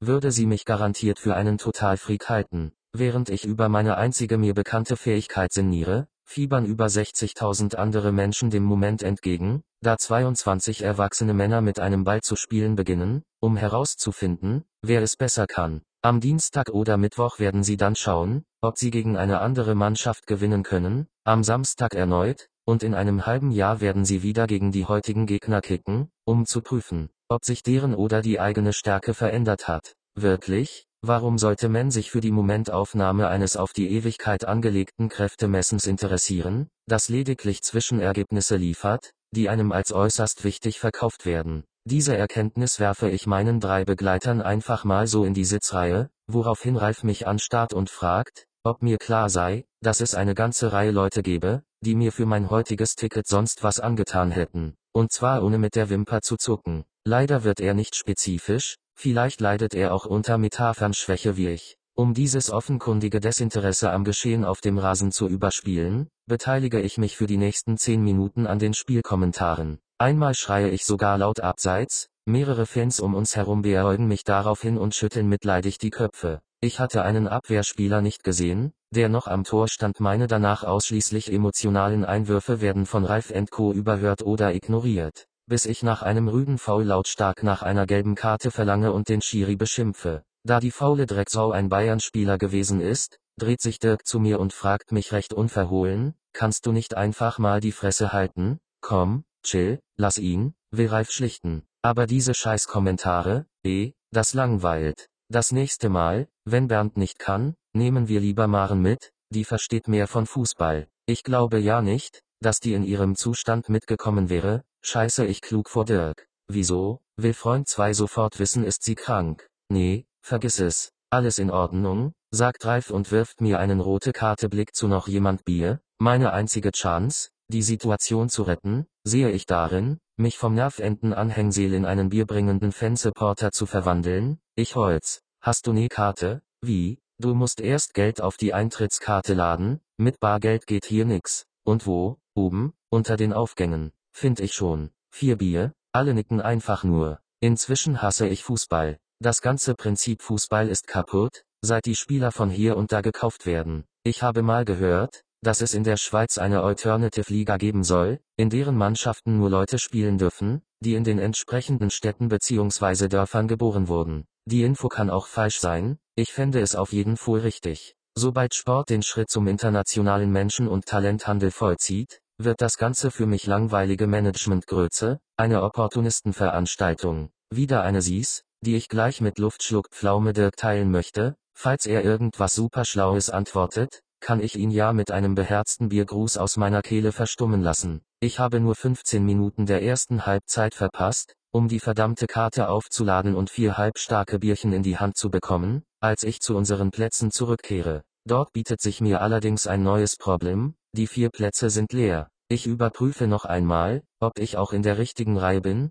füge mich dann meinem Schicksal und den vier Bier, die zusammen wenigstens den Alkoholwert von einer Maß haben sollten. Es fällt mir schwer zu begreifen, wie sich die Münchner Fußballfans mit dieser laschen Hopfenpisse zufrieden geben können. Dass sich die Fans einen ansaufen, ist eh klar, werden sich die Verantwortlichen gedacht haben. Und wenn sie dafür die doppelte Menge unseres Biers schlucken müssen, das dazu auch noch doppelt so teuer ist als woanders, lohnt sich das. Es schmeckt eben trister und treibt einen öfter aufs Urinal, so dass der idiotische Fan auch noch gezwungen ist, sich die Zusammenfassung in der Sportschau anzusehen, weil er Liv ein Tor verpasst hat. Ich bin mittlerweile überzeugt, dass Ralf, Dirk und Freund zwei von einem Vorgesetzten in eine der Business-Logen eingeladen worden sind oder sich sonst wie bessere Plätze beschafft haben. Deswegen waren sie auch die ganze Zeit so abweisend. Ich Hönes gebe den drei Snobs auch noch die Chance, sich abzusetzen, indem ich losziehe, um für sie Bier zu holen. Natürlich habe ich kapiert, dass ich nur auf Marens Wunsch heute dabei sein darf, wenn die Männer Fussi gucken. Sie behandeln mich als dummen Bub, der ihnen mitgegeben wurde wie ein ungeliebtes Pausenbrot. Doch während ein Pausenbrot vergessen und somit zum Hasenbrot werden kann, bin ich einfach nur der Pausentloven, der per se schon eine ungewollte Mutation dessen ist, was man bei einem Fußballspiel auf dem Sitzplatz neben sich haben möchte. Dafür, dass das Bier so leicht ist, macht es seine Arbeit recht ordentlich. Beim dritten Becher bin ich schon wieder mit der Fußballwelt versöhnt und schreie, was mir in den Sinn kommt. Das sind vor allem schlechte Reime auf die Namen, die ich von den Trikots ablese, und Schimpfworte. Ich bin ganz gewiss nicht stolz auf solche niveaulosen Aussetzer, sie ereilen mich bloß dann und wann. Meistens schäme ich mich danach in Grund und Boden, weil ich einfach nur meinen Lebensbitter in den Napf der Öffentlichkeit gespuckt habe. Mal sind es Menschen im Netz, die ich dann miesgelaunt zusammentrolle, dann, wie heute, öffentliche Veranstaltungen, bei denen es schwer ist, die Kontinenke und Kontinenz zu bewahren. Aus dem Maul tropft der verbale Dünnschiss, während sich unten stetig die Tröpfchen den Weg in die Hose bahnen. Den Harnfluss bekommt man gegebenenfalls mit einem Gang auf die Toilette in den Griff, aber oben kommt noch für Stunden die Gülle raus.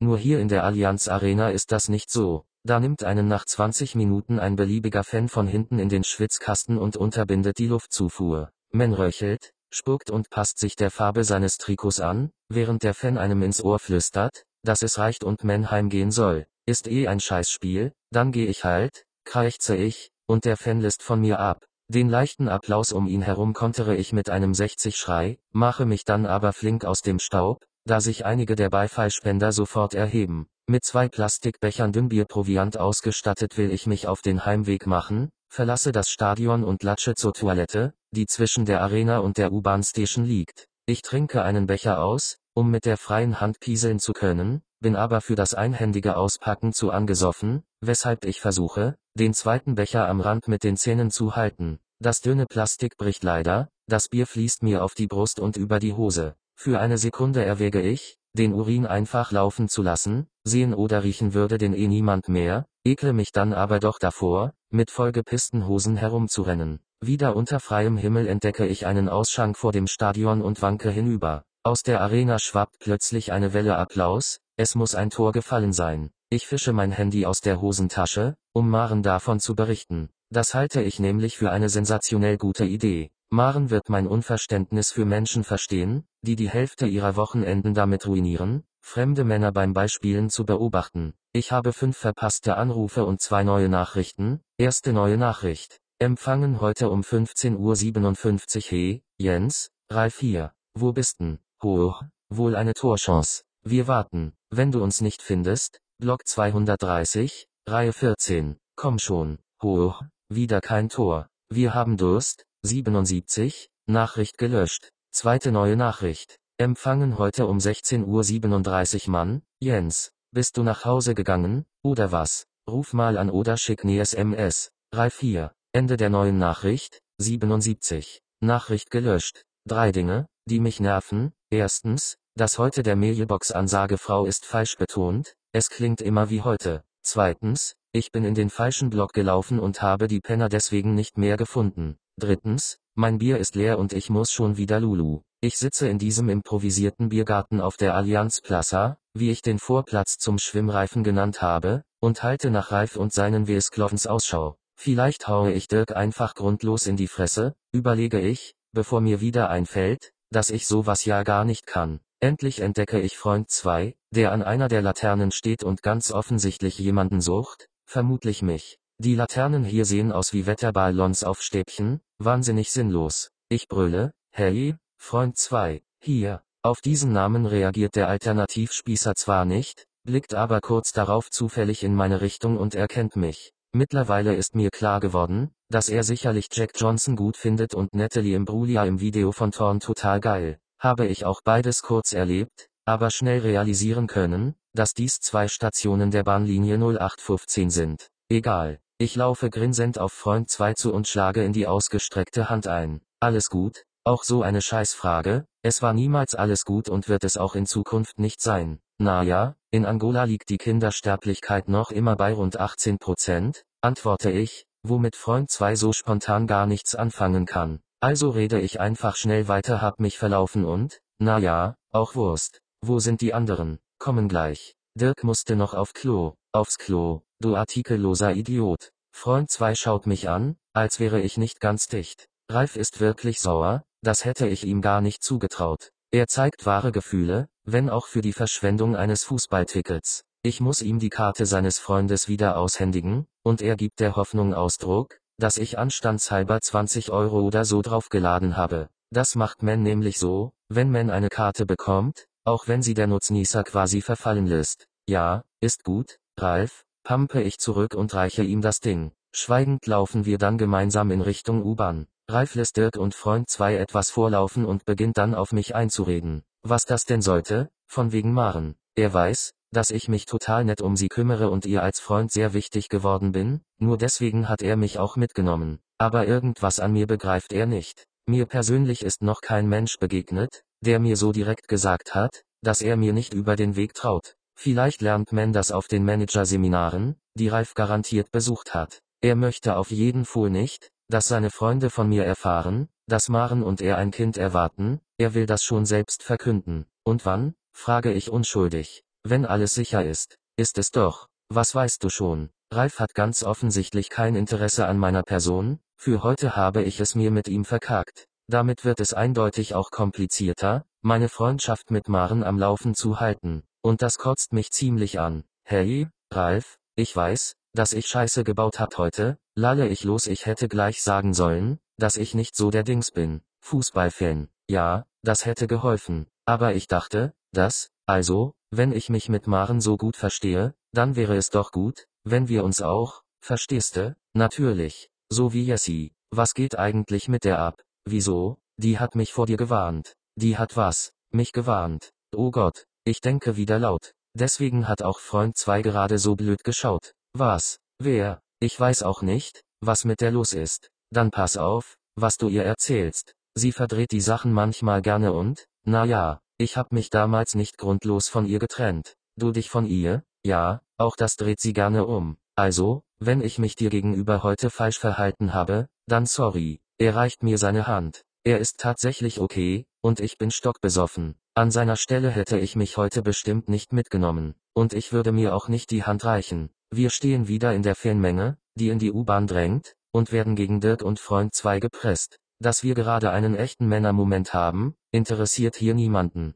Wobei Männer es nicht ganz richtig trifft, denke ich. Ein Kastrat und ein Impotenter, der Vater wird, reichen sich hier die Hand. Was hast du gerade gesagt? Ralf glotzt mich an und seine beiden Kumpels ebenso. Irgendwas von wegen, ein Kastrat und ein Impotenter, erklärt Freund zweiter Quatsch. Bist du eigentlich völlig bescheuert? Ralf hat seine Hand zurückgezogen und starrt mich derart entgeistert an, dass ich ihn kaum wiedererkenne. Verdammte Kacke, warum passiert mir das immer, wenn ich blau bin? Hey, ich hab nur laut gedacht, das, verpiss dich. Und wir, du rufst nochmal bei uns an oder kreuzt auf oder so. Was ist denn jetzt los? Ich habe nur gesagt, dass du Vater wirst. Mehr nicht. Freund 2 und Dirk schauen mich verständnislos an. Du wirst dead? fragt Freund zweiter, das hat Maren zumindest gesagt, erkläre ich. Und wieso soll er dann impotent sein? Bist du blöd, oder was? fährt mich Dirk an. Nein, bin ich nicht, antworte ich, und weil jetzt eh alles verschissen ist, füge ich hinzu, aber sein Baby kommt eben nicht aus seinem Erbgut, sondern aus dem Reagenz. Weiter komme ich nicht, weil mir Ralf mit voller Wucht auf den Kopf drischt. Er scheuert mir keine, er boxt mich nicht in den Bauch, sondern haut mir mit seiner Faust von oben auf den Lukas. Und weil er ein Mädchen ist, hat er einen Rundschlag gemacht, der dermaßen weh tut, dass ich kurzzeitig schwarz sehe und beinahe zusammenbreche. Ein Bremer Fan bekommt mich gerade noch zu fassen und stützt mich, sagt irgendwas von wegen Loviparade und hilft mir durch die Menge an den Rand. Von da aus beobachte ich noch eine Stunde lang den an mir vorübertreibenden roten Menschenstrom, bis ich mich schließlich hineinfallen und mittragen lasse. Faultier. Faultiere sind von Natur aus Einzelgänger und verbringen fast ihr gesamtes Leben an Ästen baumelnd. Sie gelten allerdings als exzellente Schwimmer. Wie alle normalen Lebewesen reagiere ich auf die ungeheure Angst, das mir am wichtigsten gewordene zu verlieren, mit einer unbeschreiblichen Lethargie. Zunächst war es nur der Kater von dem semialkoholischen Biersurrogat, der mich für gut 14 Stunden selig schlummern ließ und so verhinderte, dass ich aktiv eine Wiedergutmachung anstreben konnte. Danach war es die Überzeugung, dass so oder so alles, was ich machen kann, falsch ist, was mich zum totalen Stillstand geführt hat. Selbstverständlich könnte ich meine Zähne fletschen und mich in die Suche nach einer Lösung verbeißen, halte es aber lieber mit dem Faultier, das bekanntlich zu den Zahnlosen gehört und sich in gar nichts verbeißt, ich warte, lasse Gras über die Geschichte wachsen und melde mich in ein oder zwei Wochen bei Ralf. Bis dahin wird Maren ihm bestimmt schon in den Ohren gelegen haben, dass sie den Kontakt zu mir vermisst, und ihm erklärt haben, dass sie doch mit irgendwem über die Umstände ihrer glücklichen Umstände sprechen musste. Ein Top-Plan, dass Jessie plötzlich in eine meiner Halbwachphasen platzen würde, um mir prüfarm zu gratulieren, dass ich mein Ziel erreicht hätte, hat mich in meinem Zustand aus nervösem Herumlaufen und halb sedierter Apathie dann doch überrascht. Ralf würde gerade seine Sachen packen und zu seinen Eltern ziehen, berichtet sie aufgebracht. Sehr witzig, ist alles, was ich darauf sagen kann, weil das die beschissene Alternative ist, die ich verdrängt hatte.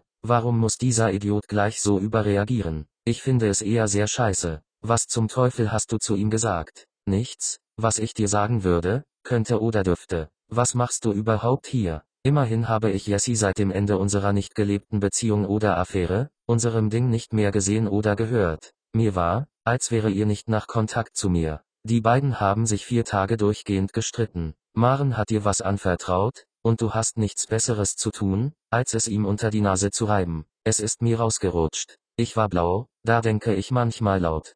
Sven kann das bezeugen. Dann trink halt nichts, wenn du weißt, dass du unzurechnungsfähig wirst. Jessie, was glaubst du, wie leid mir das alles tut? Ich wollte die beiden gar nicht mehr auseinanderkriegen. Ralf ist in Ordnung, das hab ich kapiert. Außerdem könnte ich niemals für ein Baby sorgen. Ach, ich schwöre, du bist total kaputt. Ja, von mir aus. Aber das ist unwichtig. Ich muss mit Maren sprechen. Das würde ich an deiner Stelle nicht tun. Was mir an meiner Stelle scheißegal ist, sage ich und wende mich meinen Klamotten zu, um mich anzuziehen. Da schlägt Jessie die Tür zu meinem Zimmer zu. Danke, murmele ich vor mich hin, da ich davon ausgehe, dass sie das Zimmer verlassen hat. Gern geschehen, antwortet sie mir, dreht den Schlüssel im Schloss herum und steckt ihn sich in die Hosentasche. Wir reden jetzt mal. Dieser Ansage kann ich nichts entgegensetzen. Ich hocke mich auf meine Matratze, Jessie bleibt zuerst bei der Tür stehen, lässt sich dann aber mir gegenüber auf dem Boden nieder. Wenn du Maren erzählst, was ich dir jetzt erzähle, muss ich dich leider töten,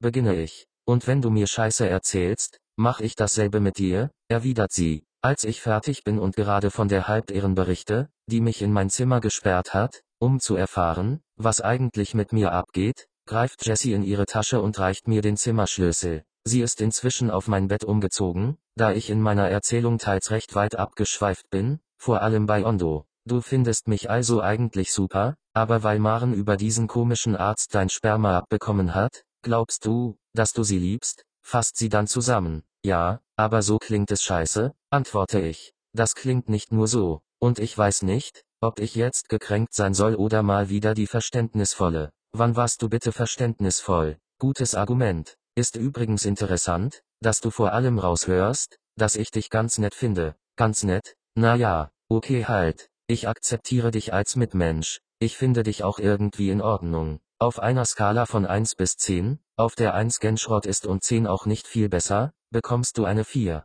Typisch Mädchen. Sofort verliebt. Fast hätte ich mich zu ihr gebeugt und versucht sie zu küssen, aber meine innere Stimme brüllt mir noch rechtzeitig zu, dass ich mich hüten soll. Also schauen wir uns nur verlegen an, was für Mit-30er schon peinlich genug ist. Für einen Moment streift mich tatsächlich der Gedanke, dass 37 das neue 27 sein könnte, und wenn auch nur wegen des unerwartet hohen Verlegenheitslevels, ist natürlich Schwachsinn, und würde Jesse nicht plötzlich aufspringen und auf die Toilette rennen, um sich zu übergeben, hätte ich vielleicht geheult. Also, so ein bisschen. Später verrät mir Jesse ihren Plan, der mir zu erkennen helfen soll, wie sehr Maren sich von dem Bild unterscheidet, das ich von ihr in meinem Kopf gezüchtet habe, dass ihr Leben und meins gar nicht vereinbar wären. Wir sitzen in der Küche, machen uns über Svens schlammigen Spermabooster lustig, der noch immer wie frisch erbrochen schmeckt, auch mit oder gerade wegen des Tequilas. Beim letzten Absturz war mir das egal, da hatte ich nur vor, möglichst schnell und unkompliziert besoffen zu werden. Nun merke ich jedoch, dass Sven da einen Trunk zusammengebraut hat,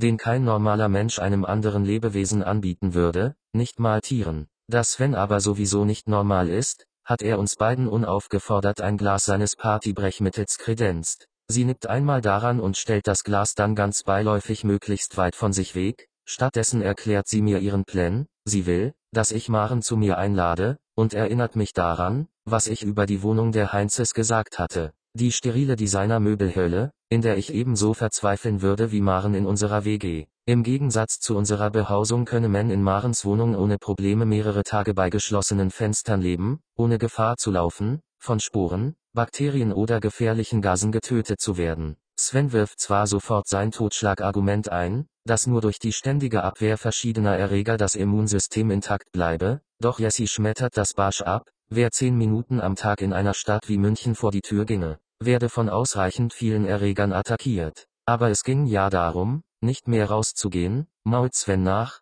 bevor er sich ins Wohnzimmer verzieht. Ich bin derweil gerührt, dass Jesse mir unbedingt vorführen will, wie unmöglich eine Beziehung zwischen Maren und mir ist. Das grenzt an eine heimliche Liebeserklärung oder wenigstens eine noch immer bestehende Grundverliebtheit, die mir schmeichelt, die mich freut und zugleich aufwühlt. Und ihr Ansatz ist eigentlich fair. Es ist kein Geheimnis, dass ich die gesamte Wohnung der Heinzes tot und ungemütlich fand, das aber auf den biedern Geschmack des Cabrio-Piloten Ralf geschoben habe. Jessie versichert mir, dass die beiden gerne zusammen zu den einschlägigen Möbel- und Dekoartikelhäusern bummeln würden, um gemeinsam ihren Lebensraum gemäß Jahreszeit und dem Trend der letzten Ausgaben der Wallpaper-Magazine zu gestalten. Da sie dabei aber nur die erschwinglichen Stücke von Trittbrettdesignern erstehen, wirkt ihr Heim eben eher bieder als stylisch. Zusätzlich fehlt so auch noch eine persönliche Note, welche die beiden durch aufgeblasene Urlaubsfotos an den Wänden vergeblich zu ersetzen versuchen. Sie erinnere sich noch gut an Ralfs alte Studentenbude, die große Parallelen zu meinem aktuellen Wohnloch gehabt habe. Der Typ hatte doch niemals auch nur annähernd meinen Stil, behaupte ich sofort. Das nennst du Stil? Ja, schon. In gewisser Art und Weise ist das. Vollkommener Durchschnitt. Glaub mir, ich bin in mehr solchen Zimmern gelandet, als ich zugeben würde. Und dieser bei euch Männern so beliebte Stilmix ist einfach nur die naheliegende, praktische Lösung, den Wohnraum irgendwie zu möblieren. Abgesehen von kleinen Variationen das Bett betreffend sind die Wohnungen oder Zimmer fast identisch. Selbst Svens Zimmer ist bis auf den Frettgestank eigentlich gleich. Und das bedeutet, mischt sich Sven ein, der wieder in die Küche geschlichen kommt, um gegebenenfalls unsere Gläser mit einer zweiten Runde Wirkreiz auffüllen zu können, dass Jens niemals eine Frau wie Maren für sich gewinnen kann. Sicher, werfe ich ein, ich habe mit Maren mal länger beim Schwimmen darüber gesprochen, was ihr, na ja, an einem Mann wichtig ist. Und weißt du, was sie gesagt hat? Ich schätze, Humor und gepflegte Kleidung, ja, also dass er sie zum Lachen bringen kann. Das sagen alle Frauen. Und das reicht bestimmt auch für einen One-Night-Stand aber vom Vater ihres Kindes wird sie erwarten, dass er zuverlässig, verantwortungsbewusst und solide ist, dass er eine Vorstellung von dem hat, was er erreichen will, oder ihr zumindest ein Gefühl von Sicherheit und Geborgenheit vermittelt. Und wenn du dich irrst, frage ich, ob wohl feststeht, dass sie in diesem vorjeglichen Irrtum ausschließt. Dann wird sie zu dir kommen, deine Wohnung sehen, sich ihre Liebe zu dir eingestehen, und ihr könnt ohne Reue vögeln, bis dein Pimmel glüht. Ich habe das Gefühl, dass ihr im Gegensatz zu mir diese Lösung nicht besonders gefallen würde. Am nächsten Tag ziehen Edi Amin und Eva Braun in einen neuen, artgerechten Käfig. Außerdem kommt die Stubenfee, ein professioneller Reinigungsservice mit dämlichem Namen, und poliert sich durch unsere Bude. Das war zwar ausdrücklich nicht Teil des Plans, aber ich verfolge ja auch andere Ziele als Jessie. Ich will Maren zeigen, dass sie eine Entwicklung in mir bewirkt, dass ich vorwärts denke, eine Zukunft pläne. Und die beginnt mit einem sauberen Haus. Hinter der Stubenfee verbirgt sich ein Herr Mitte 60, Langzeit arbeitslos, aber gut versorgt. Er mache das nur für das Spritgeld, erklärt er, würde auch schwarz vorbeikommen, allerdings nehme er dann statt 13,50 Euro. Der Sinn dessen erschließt sich mir nicht, ich dachte immer, dass Schwarzarbeit für den Auftraggeber günstiger sei, aber da ich es eh fürchterlich unangenehm finde, einen Putzmann zu haben, der mein Vater sein könnte, statt einer Frau, die gebrochen Deutsch spricht und schweigt, erspare ich ihm und mir einen Exkurs zum Thema Schwarzarbeit. Nach vier Stunden ist die Wohnung vom Siff der vergangenen Jahre befreit, und mir fällt das erste Mal auf, dass die Möbel wirklich schäbig sind, dass bei uns alles irgendwie gammelig ist. Die Matratze auf dem Boden, meine Güte, das war mit 25 gerade noch okay. Mit 25, als ich genau diese Matratze auch schon hatte. Fast alle Frauen, mit denen ich Sex hatte, haben mindestens einmal auf dieser Matratze gelegen. Und da ich vorhabe, für den Rest meines Lebens nur noch mit einer Frau zu schlafen, beschließe ich, meinen Schlafplatz vor dem ersten Mal zu erneuern. Alles, was zählt, ist, dass ich mich nicht verstelle. Ich spüre tatsächlich einen Wandel in mir. Und darauf kommt es doch an. Ich will nicht mehr in dem Müll leben, den ich seit meinem Auszug von daheim mit mir herumschleppe. Der beschissene weiße Chromfreischwinger, dessen zwei Querstreben unter der Sitzfläche in regelmäßigen Abständen abfallen, seit ich 16 Jahre alt bin, er muss raus. Das instabile Regal ist ebenfalls seit Jahrzehnten überfällig. Jetzt, da ich meine Wohnsituation durch Marens Augen sehe, erkenne ich endlich, warum ich mich nicht verändern kann. Veränderung beginnt nicht im Kopf, sondern in der Umgebung. Isar-Vorstadt passt. Die Adresse ist gut, die Wohnung ordentlich geschnitten, und dass Sven hier noch wohnt, geht auch klar. Ich teile ihm zur Sicherheit aber mit, dass er sich schon mal nach einer neuen Wohnung umschauen soll, da ich eventuell die ganze Wohnung für meine kleine Familie brauchen werde. Du weißt es also schon? fragt er mich. Er ist stoned, und ich sage nur, dass ich es einfach im Gefühl habe. Er findet das in Ordnung und lockt sich sofort bei WG gesucht ein. Wenn ich möchte, könnte er schon zum nächsten ersten raus sein. Es fühlt sich alles so richtig an, dass ich ihn vor Glück und Dankbarkeit für sein Verständnis umarme. Theatralisch verkünde ich, dass ich ein neuer Mensch werde, und er weint mit.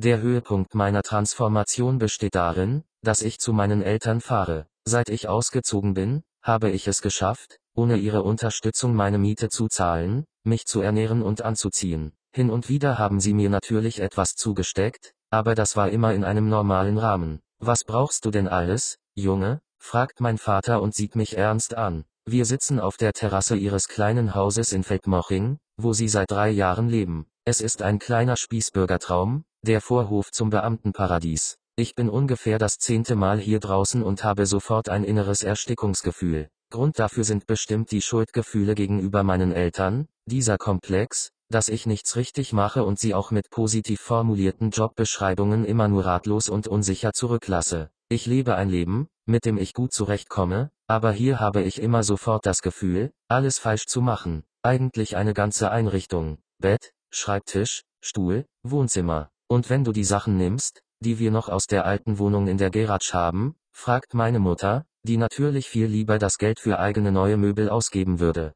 Nee, Mama, ich muss mich erneuern. Das geht nicht mit Möbeln, die sogar euch schon zu alt waren. Wenn ich jetzt nicht durchstarte, schaffe ich es vielleicht nie mehr. Ich weiß, dass es pathetisch klingt, aber, wie soll ich jemals in meiner Studentenbude eine Familie gründen? Ein tollkühner Gedankensalto, aber er wirkt. Ich weiß, dass sich Mama nichts sehnlicher wünscht als ein Enkelkind. Dass es bereits unterwegs ist, verschweige ich lieber noch. Sollte mein Plan mit Maren jedoch aufgehen, werden wir hier in wenigen Wochen mit Sekt anstoßen. Oder Champagner, falls Maren darauf besteht. Also sag doch mal, wie viel du brauchst, Junge, drängt mein Vater. Keine Ahnung, 5000? Dafür bekommst du gerade mal eine anständige Couch. Nee, bei Ikea. Das ist doch Kokolores. Setz dich mal auf unsere Couch und dann auf eine von diesem Ikea. Ja, okay, aber, nichts. Du brauchst mindestens 20.000 Euro. Was, sage ich, das ist doch Wahnsinn. Dafür kann man ja ein neues Auto kaufen. Junge, erwidert mein Vater genervt, du kommst zu uns und willst was Vernünftiges, aber hast es dir schon wieder nicht richtig überlegt.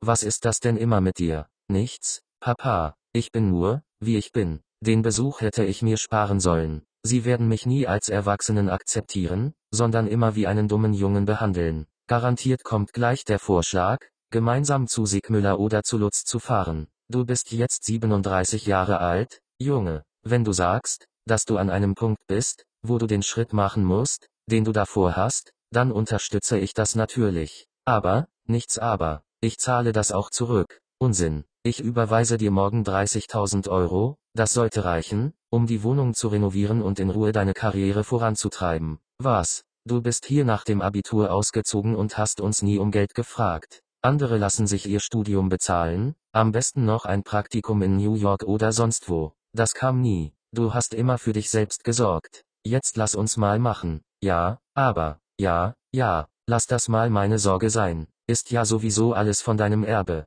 Dann heule ich in den Armen meiner Mutter. Alles kommt aus mir heraus, vor allem die Scham, in meinem Alter noch nichts auf die Reihe gebracht zu haben, was für mich Wert und Perspektive hat. Ich bin ein austauschbarer, kleiner, unwichtiger Messekasper, der mit viel Dusel durchs Leben schlingert. Meine Eltern sind studiert, Lehrer, Beamte, solide, gefestigt, stark. Ich bin überzeugt, dass sie sich vor ihren Freunden und Bekannten ein wenig für mich schämen und so gut wie nie über mich sprechen. Die einzige Alternative, die ich mir vorstellen kann, wäre, dass sie im Freundeskreis mit übertriebenem Stolz von meiner Arbeit und meinen Aufträgen sprechen und meine lächerlichen Messeauftritte als Erfolge darstellen, was zwangsweise dazu führen würde, dass sich die Freunde für mich schämen. Das muss ich wirklich ändern. Und zwar jetzt. Zwei Tage später erlebe ich gleich zwei Überraschungen. Zum einen ist morgens mein Konto mit 24.227 Euro im Haben, wie mir der Bankmitarbeiter mitteilt, bevor er mir eilig vorschlägt, doch für ein Beratungsgespräch in seine Filiale zu kommen. Ich lehne dankend ab, ärgere mich, dass von den 30.000 nur so wenig übrig ist, aber wenigstens ist der Dispo mal wieder ausgeglichen. Das zweite unerwartete Ereignis ist nicht ganz so erfreulich. Ich betrete mein Zimmer, in der Tasche 400 Euro, einfach nur, weil es so geil ist, da sitzt Maren auf meinem Bett und liest eins meiner besseren Babybücher, Elterngeheimnisse. Sie ist darin vertieft und bemerkt mein Eintreten zunächst gar nicht. Hi, sage ich leise. Maren schaut auf, ein Engelslächeln huscht über ihr Gesicht, was sonst nur bei Kleinkindern vorkommt, ein Lächeln zwischen den Welten, in dem Schmerz und Freude vereint sind. Hi, antwortet sie und legt das Buch zur Seite. Ich stehe wie festgetackert im Raum, innerlich fluchend, dass ich nicht schon früher auf die Idee gekommen bin, meine Möbel meinem Leben anzupassen, beziehungsweise dem, was mein Leben sein soll. Genau so habe ich mir dein Zimmer vorgestellt, sagt Maren dann endlich in die Stille. Echt? Ja, das ist total authentisch. Mich nervt es irgendwie. Alles, was unser Inneres derartig nach außen trägt, nervt. Ich kann nicht nachvollziehen, warum sie so etwas sagt. Das klingt wie ein Satz, den sie beim Traumschiff gucken aufgeschnappt hat. Das Buch, das du da gerade angesehen hast, ist ganz gut, versuche ich sofort das Thema zu wechseln. Gibt's zwar auch im Internet, aber als frische Eltern ins Netz zu kommen, ist bestimmt gar nicht so einfach. Ja, ist ganz nett. Auch authentisch, scherze ich. Maren lächelt endlich, und ich rede weiter, bevor ihr wieder ein Satz entweicht, den ich merkwürdig finde, ich gehe davon aus, dass Jessie dich hergelotst hat. Richtig. Sie meinte, dass wir uns vielleicht mal aussprechen sollten, womit sie gar nicht so unrecht hat. Ich habe absolut Scheiße gebaut, und das tut mir unendlich leid. Schon okay. Nein. Doch. Und sag mir jetzt bitte nicht, was für mich oder Ralf richtig wäre. Er kommt mit der Situation nicht zurecht, obwohl wir uns über ein Jahr lang darauf vorbereitet haben. Ach, dann geht es gar nicht darum, dass du mir erzählt hast, dass er nicht der Vater ist,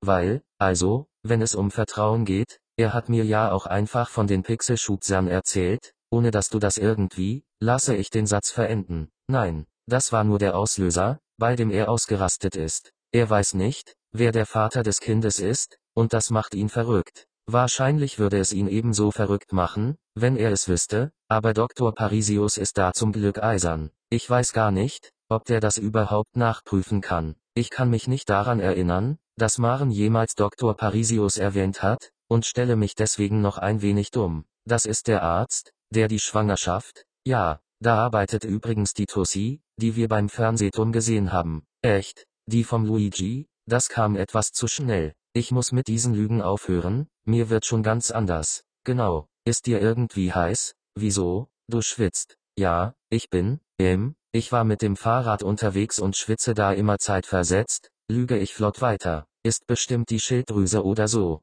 Skepsis. Setz dich doch, fordert mich Maren schließlich auf. Ich gehe zu ihr und kaue mich verkrampft auf die Matratze. So hocken wir beide da, sie mit den Füßen über die Längskante hinaus, ich über die Breitseite. Und wie geht es jetzt weiter? Ich warte, bis sich Ralf beruhigt hat, dann werden wir das alles mal in Ruhe bereden. Wozu macht er denn das Drama? Ich meine, du bist schwanger, das ist doch total krass, wenn er dich dann auch nur ansatzweise sitzen lässt. Das Kind ist nicht von ihm, na, aber indirekt schon. Er wollte ja mit dir, also, ihr wolltet ja das Baby, sonst niemand. Und darum geht es auch nicht. Du bist schwanger. Da macht man sowas nicht. Und wenn es nur ich wollte, weil ich gedacht habe, dass das was verändern würde, dann hast du recht behalten. Endlich mal ein nicht ganz so doofer Satz von mir, der auch gleich mit einem Lächeln belohnt wird, das schon fast so strahlt wie ihr normales. Versteh mich nicht falsch, aber wie würdest du denn damit umgehen? Also, wenn du mit jemandem zusammen wärst, und sie will unbedingt ein Kind, ich würde es ja auch wollen,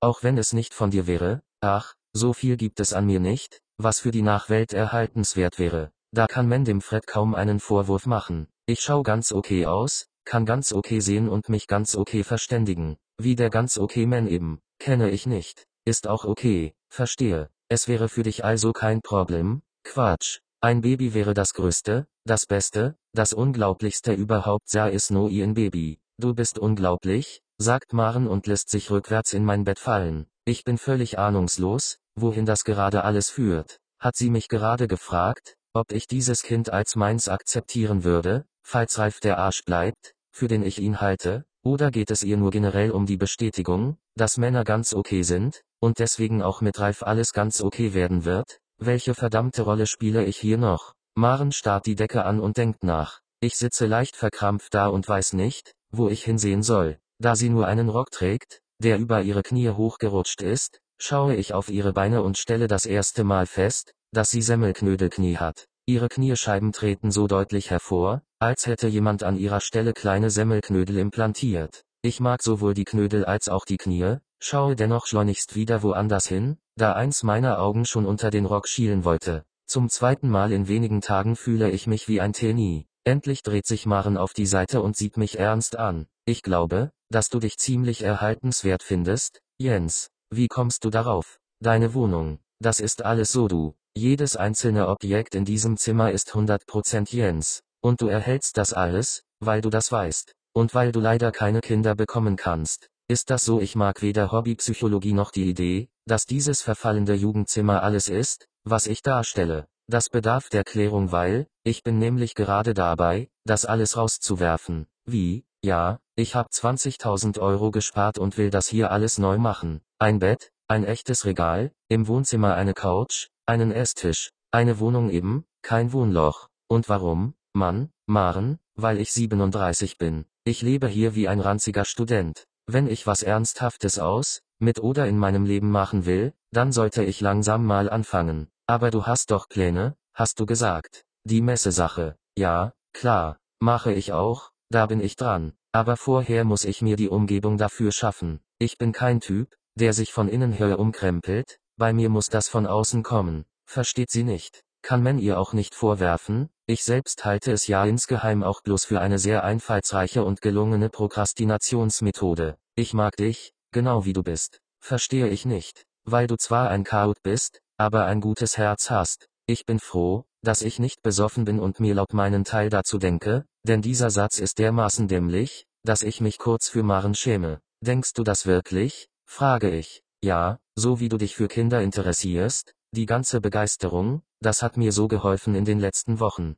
weil ich keine schwangeren Freundinnen habe und, na ja, fremde Schwangere ansprechen geht ja nun nicht. Sogar mir ist aufgefallen, wie sich Frauen in anderen Umständen gegenseitig ignorieren. Ein kurzer Blick, mit dem der Bauch der anderen gescannt wird, danach wird schnell woanders hingeguckt. Nur die unschuldig neben ihnen herschlurfenden werdenden Väter lächeln sich gerne mal stolz und wissend zu. Na ja, ich. Wahrscheinlich sollte ich dankbar sein, dass mal alles raus ist. In den letzten Tagen haben Ralf und ich Dinge zueinander gesagt, die echt krass sind. Auf einmal hasst er Teelichter und Kerzen. Ich kann es ihm nicht verübeln, ach, das hat er bestimmt nur so gesagt, weil er nach irgendwas gesucht hat, aus dem er dir einen Vorwurf machen kann. Meinst du? Klar, und dass er die gesamte Idee hinter meiner Agentur unnütz und scheiße findet und mir garantiert, dass mich, beziehungsweise ihn, die Sache nur Zeit und Geld kosten wird, das hat er nicht gesagt. Aber hallo, dass er es satt hat, wie ich durchs Berufsleben stolpere und nicht merke, wie ich immer wieder gegen die gleichen Wände renne, dass in jeder Agentur aus netten Kolleginnen fotzen werden, sobald ich ein paar Wochen mit ihnen auskommen muss. Wobei, das ist echt schon passiert, aber dafür kann ich ja wohl nichts, wenn die alle so falsch sind. Nee, echt nicht. Scheiße, Jens. Es ist echt gerade alles total scheiße. Zum Glück habe ich eine Packung Kleenex neben dem Bett stehen, denn Maren beginnt nun zu weinen, wie ich noch keinen Menschen weinen gesehen habe. Sie ist dabei bildschön, die Tränen verleihen ihren Augen einen noch strahlenderen Glanz, und sie hält sie weit geöffnet, während große Tränen über ihre Wangen strömen. Ich schmeiße meine Beine aufs Bett, setze mich hinter sie und nehme sie in den Arm. Die Frau, von der ich in den letzten Monaten immer wieder geträumt habe, schwachsinnige Träume mit Diddlemaus-Symbolkraft, in denen sie vorkam, nichts Erotisches oder so, das passiert mir nie, sie liegt nun in meinen Armen, nicht einmal das ist in meinen Träumen vorgekommen, und ich habe nichts Besseres zu tun, als an ihren Mann zu denken, er hat sich getraut, ihr endlich zu sagen, was in ihm vorgeht, was er von ihren Ideen denkt, ganz ehrlich, alles, was in ihm gebrodelt hat, ist nun auf dem Tisch, womit die Krise eigentlich überwunden sein müsste, wenn die Offenheit keine allzu tiefen Wunden geschaffen hat. Er liebt sie ganz offensichtlich, weshalb ich ihn gerade auch instinktiv verteidigt habe. Maren liegt in meinen Armen, und ich verteidige Ralf. Dann dreht sie ihren Kopf zu mir und schaut mich an. Kack doch Ralf in den Schuh. Und ihr habt echt gewögelt? fragt Sven noch einmal. Ja, Mann. Und es geht niemanden was an. Vor allem nicht Jessie. Sven schielt unter den Tisch, wo er offenbar gerade eine SMS an Jessie verfasst. Im Ernst, er bricht das Tippen ab und nervt mich lieber mit einem, und, ach, komm, Sven, wir haben uns noch nie darüber unterhalten, wie es mit einer Frau war. Ich weiß auch gar nicht, ob ich das beschreiben oder bewerten könnte. Das hab ich gar nicht gemeint. Ich wollte wissen, ob das jetzt was Ernstes wird. Wegen Wohnungssuche und so. Ja, nee, das, also, ich stottere, weil es ganz und gar nicht so gelaufen ist, wie es hätte können, sollen, müssen. Der Anfang, ja, das Küssen, das immer hektischer werdende Greifen und Atmen, Tasten und Zerren, das Zuflüstern, wie lange man nicht mehr berührt worden ist, durchzogen von ungläubigen Stöhnen und dem Staunen darüber, was gerade geschieht, bis zu dem Moment, in dem Maren anfängt zu weinen, nachdem wir unter der Decke ineinander verschlungen sind, dem Moment, in dem sie sich plötzlich von mir löst, mich von sich stößt und eine ganz andere Hektik ausbricht. Fast panisch steht sie auf, packt ihre Sachen und zieht sich an, während ich wie ein Narr mit falschen Beschwichtigungen auf sie einrede, was sie prompt in Rätsch versetzt. Was machen wir hier, verdammt? Was fällt dir eigentlich ein? schreit sie mich an. Hey, bleib bitte ruhig. Das ist total scheiße von dir. Wieso denn von mir? Wenn, dann von uns. Und ich finde, dass es sich richtig anfühlt. Ich bekomme nur am Rande mit, dass ich nun original wie Outwande de Saint-Exupéry klinge, sie kämpft mit ihrem BH-Verschluss, den ich möglicherweise beim Aufreißen kaputt gemacht habe. Genau das wolltest du die ganze Zeit, oder? Ich sage besser mal nichts, was der Antwort gleich kommt, die sie erwartet hat. Warum? Warum drängst du dich in unser Leben und machst alles kaputt? Bist du Psycho oder was? Quatsch. Aber du willst mir doch nicht erzählen, dass das alles Zufall ist, oder? Schicksal. Schicksal, das haben wir in der vierten Klasse gesagt, wenn eine von uns in Hundekacke getreten ist. Tja, Schicksal. Sie hat den schnippischen Tonfall einer Viertklässlerin noch immer sehr gut drauf. Ich schenke mir das Lob, da es vom Thema ablenken würde. Außerdem käme diese Ablenkung gerade sicher nicht gut an. Maren, Komm mal hör, bitte, du kannst jetzt doch nicht einfach gehen. Was wird denn aus uns? Nur zur Info, uns gibt es nicht. Hab ich ja auch nicht gesagt. Aber trotzdem, beruhig dich mal. Was, wenn Ralf? Du kennst Ralf nicht. Ja, aber, er braucht nur mal ein paar Tage für sich. Das ist doch verständlich. Ich bin ein schwangeres Hormonwrack. Und dass du das ausnutzt, ich weiß nicht. Du bist, ich bin eben. Also, ich hab noch nie eine Frau wie dich getroffen und, komm, Jens, wenn du dich in mich verliebt hast, dann mach das bitte nicht zu meinem Problem. Ich weiß, was ich will. Und das hier ist es nicht. Sie schaut sich in meinem Zimmer um und zuckt mit den Schultern. Wie gesagt, das kommt ja alles raus, stammle ich vergebens. Ich hocke auf meiner dämlichen Matratze, das Laken um mich geschlungen, Maren ist inzwischen vollständig angezogen. Ich wäre auch am liebsten wieder in meine Kleidung geschlüpft, will aber nicht mit meinem Ding neben der hysterischen Maren durchs Zimmer huschen. Sein Zustand könnte noch immer als bedrohlich empfunden werden. Sie prüft, ob sie auch nichts vergessen hat, und spricht dann das aus, was wohl als letzte Worte gedacht ist, wahrscheinlich ist es das Beste, wenn wir den Kontakt abbrechen, dass sie sogar auf das klassische Erstmal verzichtet, verleiht dem Ganzen eine schmerzhafte Endgültigkeit. Das, was gerade geschehen ist, war mein Moment mit Maren. Wir haben uns berührt, ich habe ihre Haut geschmeckt, sie mit meinem Schweiß benetzt und gehofft, dass wir für immer eins sein werden. Ich habe nur noch ein Ass im Ärmel, aber das auszuspielen gliche eher einer verschärften Runde russisches Roulette. Allerdings habe ich es mir mit Ralf verschissen, und jetzt durch das dumme Ficken mit Maren auch noch alles zwischen ihr und mir zerstört, also bleibt mir nur diese einzige Chance, das letzte, verzweifelte Fünkchen Hoffnung. Eine Smith Wesson Mode 29 mit 5,44 Magnum Patronen und nur einer leeren Kammer. Der Kopfschuss ist vorprogrammiert, aber ich sage es dennoch, Maren, dein Baby ist von mir. Lim Ming. Bei den Dreharbeiten des Films, Abenteuer in der weißen Wildnis, warfen Disney-Angestellte lebendige Lemminge in die Schlucht eines Flusstales, um die Legende des Maßen-Selbstmords zu inszenieren. Dass wir noch vor der Geburt der Kleinen heiraten, war ihre Idee. Die Argumentation, dass es bei mir so oder so egal sei, ob wir uns irgendwann wieder scheiden lassen, weil ich eh nichts verdiene, fand ich sehr treffend. Vor allem hat mich aber die Begründung überzeugt, dass eine Hochzeit in der leidenschaftlichsten Phase einer Beziehung viel mehr Sinn ergebe als eine nachgeholte Eheschließung nach sieben Jahren Alltag und Tristesse. Zwei irre Monate liegen hinter uns, und wie immer hat sich alles so gefügt, dass ich glücklich bin. Hey, Pisser, wohin, reißt uns Hondo aus einem Kurs. Wir haben uns kurz in die Küche verzogen, um dort zu überprüfen, ob Sven auch wirklich seinen ganzen Mist mitgenommen hat, dann aber lieber geknutscht, anstatt in den Schubladen nach Hyänenhirnextrakt, Tigertatzenpulver oder Elefanteniliamose zu suchen.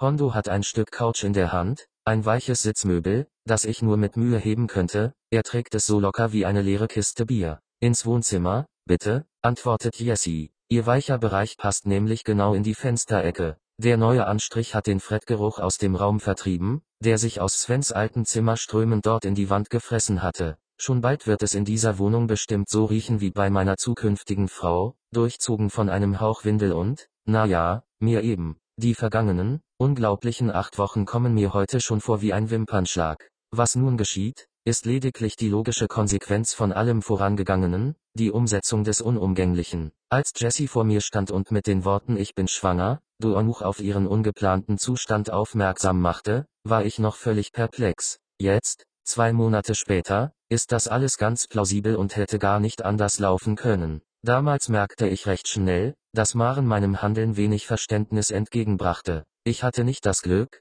die leere Kammer der Smith Wesson zu erwischen, sondern hatte mich tatsächlich vollständig aus ihrer Gunst geschossen. Auf meine Worte hin ließ Maren ihre Handtasche fallen und begriff sehr viel in sehr kurzer Zeit, was nie gut ist, da in solchen Prozessen wenig Platz für Empathie bleibt. Ich bin noch immer froh, dass sie sich dann dazu entschloss, mich zur Rede zu stellen, mich erzählen zu lassen und sich aus sicherer Entfernung den ganzen Sachverhalt anzuhören. Ich habe natürlich versucht, mit einer blumigen, pointierten Erzählung ihr Mitgefühl zu erregen, aber als sie nicht mal beim Fredbiss lächelte, spürte ich schnell, dass eine sachliche Schilderung besser ankommen würde. Bei der Stelle mit dem Einbruch in die Praxis fragte sie, ob ich noch ganz dicht sei. Sie attestierte mir ein krankes Ego und erinnerte mich daran, dass ich als Samenspender kein Recht hätte zu erfahren, was mit meinen Spermien passiere. Da ich den Zeitpunkt nicht passend fand, diese Fragen ethisch, moralisch und juristisch zu diskutieren, beschloss ich, den Einwand zu ignorieren. Ich hätte ohnehin keine geeigneten Argumente gefunden, um meinen Informationsdiebstahl zu rechtfertigen.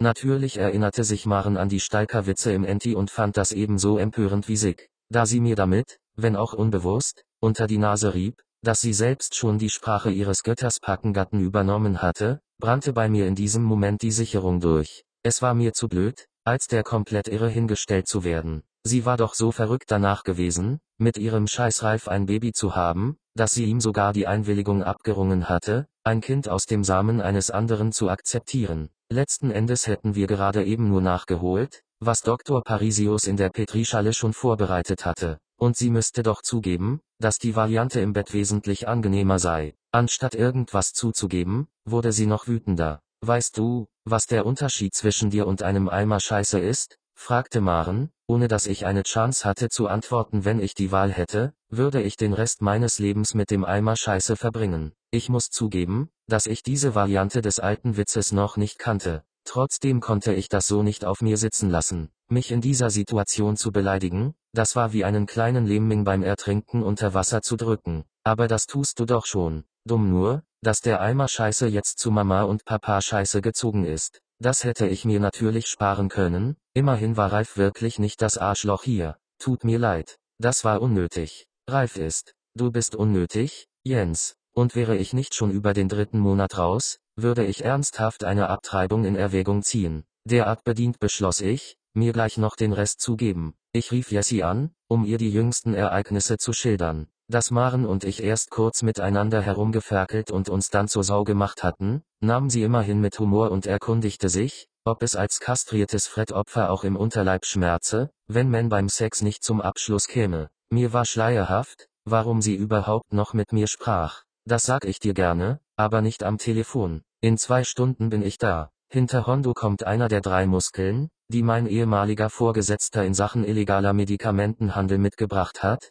mit einem weiteren Teil der Couch an uns vorbeigelatscht. Ich hätte nicht gedacht, dass ihre Muskelmasse aus mehr als Wasser und Sauerstoff besteht und sie wirklich anpacken können. Habe ich aber auch nie gegoogelt. Auf dem Weg hoch in die Wohnung bringen sie Jessys Sachen mit, schnappen sich dann eine von Svens Kisten und tragen sie runter. So schaffen wir zwei Umzüge in der Zeit von eineinhalb zum Preis von drei Monatsrationen Stanozolol. Ich bezahle das alles, weil Sven komplett pleite ist. Sein magischer Potenzsaft hatte nämlich nur bei ihm eine gewisse Wirkung, und zwar als Placebo. Das hat zumindest Dr. Parisius herausgefunden, nachdem Sven mit seinem Superdrink bei ihm aufgeschlagen ist, um die Wirkung unter Laborbedingungen untersuchen zu lassen. Das professionelle Interesse des Doktors an einem natürlichen Mittel, das die Spermien anregt, war so groß, dass Sven sich die Mischung sofort patentieren und den Namen schützen ließ, zwei äußerst kostspielige Aktionen, aufgrund derer er nun einen Berg Schulden abarbeiten muss. Zum Glück kam dann Hondo mit der genialen Idee, die Brühe an seine schrumpfodigen Kunstmuskelberge zu verkaufen.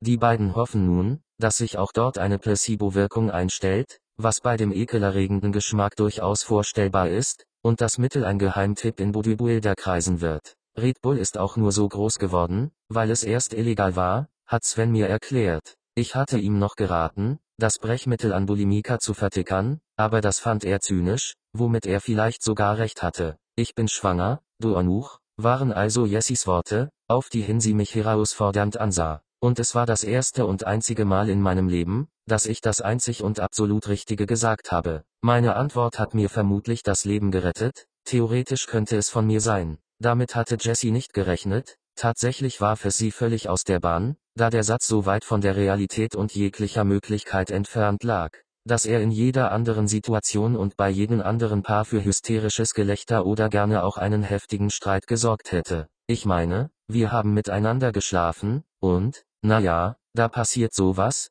präzisierte ich meine Aussage. Jessie kam gerade vom Frauenarzt, der ihr bestätigt hatte, dass das Ausbleiben ihrer Periode mit dem glücklichen Umstand zusammenhing, dass sie ein Baby erwartete. Ausgerechnet auf dem Weg dorthin hatte ich sie angerufen und ihr von der ganzen Geschichte mit Maren berichtet, einen schlechteren Zeitpunkt hätte ich dafür gar nicht finden können. Sie hatte bereits aus zwei verschiedenen Apotheken drei unterschiedliche Tests gekauft und an zwei aufeinanderfolgenden Tagen gemacht, war sich ihrer Schwangerschaft also schon recht sicher. Und da sie in den vergangenen Monaten nur das eine Mal mit mir und davor mit Sven geschlafen hatte, war auch die Vaterschaft kein großes Rätsel. Ihr Problem war nur, sie wollte mit dem Vater nichts zu tun haben. Obendrein hatte ich ihr soeben erzählt, dass ich gerade mit der Frau im Bett gewesen war, für die oder deren Kind ich einen Liebeswahn entwickelt hatte. Mensch stelle sich einen Boxer vor, dem nach seinem K.O. der Arzt auf dem Weg ins Krankenhaus noch ein paar Mal mit Schmackes in die Fresse haut. Da ich nicht wusste, wo sich Jessie befand, waren die zwei Stunden Warten für mich nicht weiter tragisch.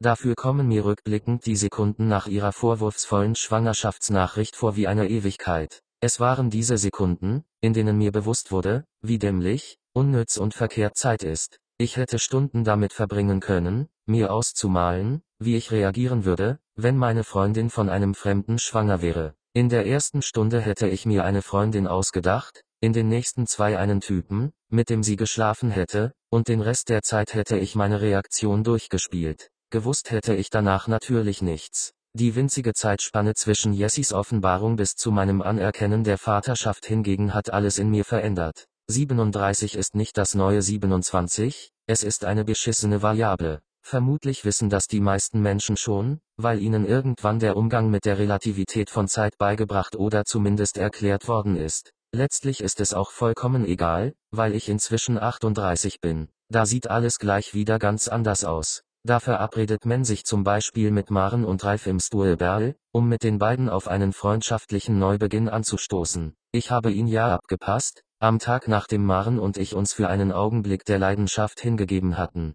Das musste sein, aus Respekt und Anstand. Und weil ich beschlossen hatte, seine Ex-Freundin geschwängert zu haben. Ich habe mich einfach vor die Ausfahrt des Mitarbeiterparkplatzes seines Arbeitgebers an der Dachauer Straße gestellt und auf seinen dämlichen BMW gewartet. Es war kompliziert genug, hinzufinden, doch die kleine Odyssee hatte sich gelohnt, wie sich alle Odysseen wohl lohnen, am Ende stand ich wie der Tankman auf dem Tiananmen-Platz vor seinem Schnöselpanzer, bis er ausstieg und drauf und dran war, mich körperlich zu bedrohen. Da er sich schnell der Lächerlichkeit dieser Idee bewusst wurde, bat er mich einfach, mit ihm zu fahren. Du bist ein total kaputtes Arschloch, waren seine ersten Worte, nachdem er den Wagen wieder angelassen hatte. Ja, vor allem im Hodenbereich, antwortete ich. Zum Glück. HM, ja, wenn Typen wie du sich auch noch fortpflanzen würden, setzte Ralf an, ließ das Satzende dann aber weg, da ihm vermutlich eingefallen war, dass ich mich schon fortgepflanzt hatte. Es tut mir leid. Ehrlich.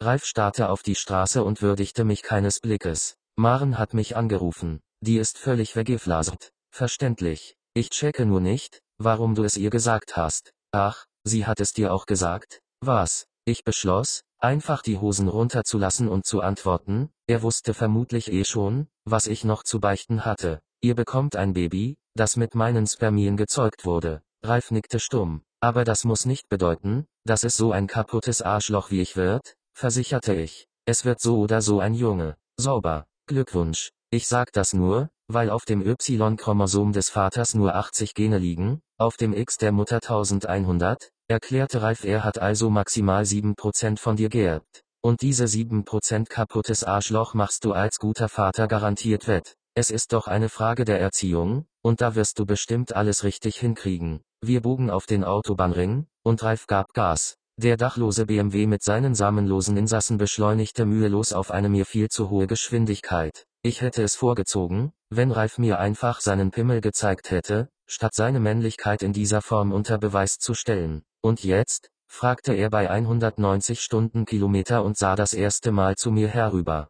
Das Tempo und mein beharrliches Entschuldigen schienen ihn milde zu stimmen. Deine Frau ist schwanger, Ralf. Ihr habt gemeinsam beschlossen, ein Kind zu bekommen. Dass ich nun der Spender bin, meine Güte, das ist doch scheißegal. Merkt man, so wie du dich verhältst. Es tut mir doch leid, Mann, aber ich bin in der absolut identischen Situation. Mein Mitbewohner hat Jessie geschwängert und, na ja, sie dachte, sie würde mit mir. Egal, ich werde der Vater. Das saß. Ralf nahm den Fuß vom Gas und seinen Blick nicht mehr von mir, als würde er mit einem verräterischen Grinsen von mir rechnen. Schau bitte auf die Straße, Ralf. Jessie ist schwanger, ja, und ich kümmere mich um sie. Wir sind quasi ein Paar. Und das bedeutet, dass du uns in Ruhe lässt? Ich schwöre es. Was genau in Ralf vorging, weiß ich bis heute nicht. Sein Gesicht war vollkommen verspannt, in einem Bereich zwischen Glück, Schock und dezenten Ekel. Er brachte sein Auto zum Stehen und bat mich, den Wagen zu verlassen, mitten auf der A99. Ich wette,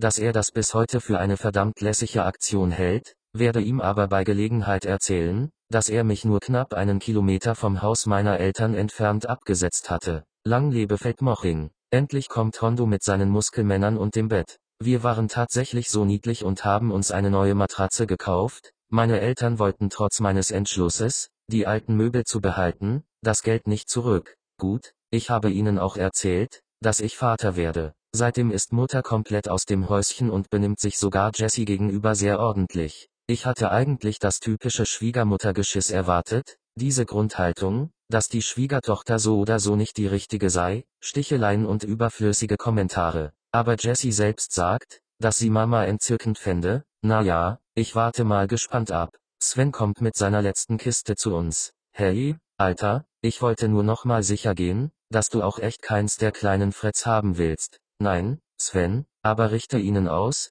dass ich ihrem Vater verziehen habe. Denn ich bin tatsächlich glücklich mit der Gesamtsituation. Ich muss mir keine Sorgen machen, irgendwann vor lauter Übermut zu glauben, ein zweites Kind in unseren Alltag integrieren zu können. Ein Fehler, den viele begehen und sich danach wundern, warum alles in der vorher so glücklichen Dreierkonstellation und vor allem in der liebevollen Partnerschaft anstrengend und lieblos geworden ist. Ich begleite den Vater des Kindes, dessen Vaterschaft ich akzeptieren werde, auf die Straße und werde auf einmal scheiß sentimental, weil ich ein Sozialidiot bin und schon jetzt ahne, dass wir uns möglicherweise mal über den Weg laufen werden, aber die Freundschaft sich nicht halten wird. Wir waren am Ende doch nur eine Gemeinschaft, bei der es egal ist, wofür das W steht. Wir umarmen uns, zum ersten Mal seit wir uns kennen, und während Sven in den Transporter klettert, habe ich plötzlich die Musik von Winnetou im Kopf und sehe Flashbacks aus unserer gemeinsamen Zeit. Erst als der Wagen um die Ecke verschwindet, komme ich wieder zu mir und flüstere, Freude, Freude. Im Valentinsduellball hockt eine höchst schwangere Maren am Tresen,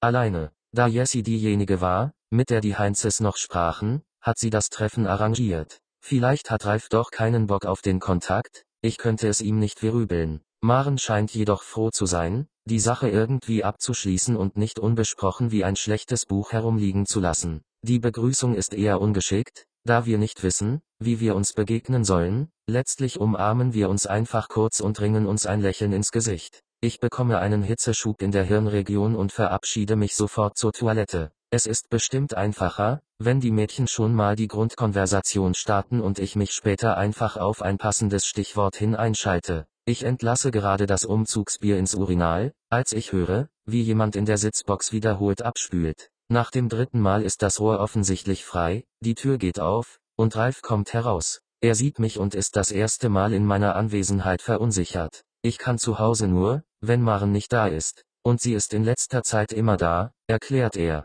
Und als wir uns hier das erste Mal getroffen haben, daran kann Ralf sich natürlich nicht erinnern, schließt aber nicht aus, damals auch Stuhlgang gehabt zu haben. Das Thema wird uns in den kommenden Monaten noch weiter begleiten, da wir beide Väter werden und uns sicherlich regelmäßig über Windeln und deren Inhalt austauschen. Wir werden unsere Kinder hochheben und unsere Nasen an ihre stinkenden Hinterteile halten, was ich noch vor einem Jahr als die maximale Form der Selbsterniedrigung bezeichnet habe. Allerdings möchte ich keine weitere Geruchsprobe von Ralfs Exkrementen nehmen und beeile mich, die Toilette gleich hinter ihm zu verlassen. Die Mädchen wurden von Philipp mit alkoholfreien Cocktails versorgt, Ralf und mir hat der weise Barmann schon unsere Standards hingestellt, ihm einen Martini im Mädchenglas und mir meinen Horse Snack. Alright, beginnt Ralf, und meine Hand ballt sich für eine Sekunde wir haben viel Mist durchgemacht und, wird das jetzt eine Rede, unterbricht ihn Jessie, die offenbar meine Gedanken liest. Na ja, ich, also ja, frage ich und grinse. Mann, es ist echt unmöglich mit euch, meckert Ralf uns beide an, lässt sich gleichzeitig aber von Jessys Charme anstecken und grinst mit ich wollte was Ernstes sagen.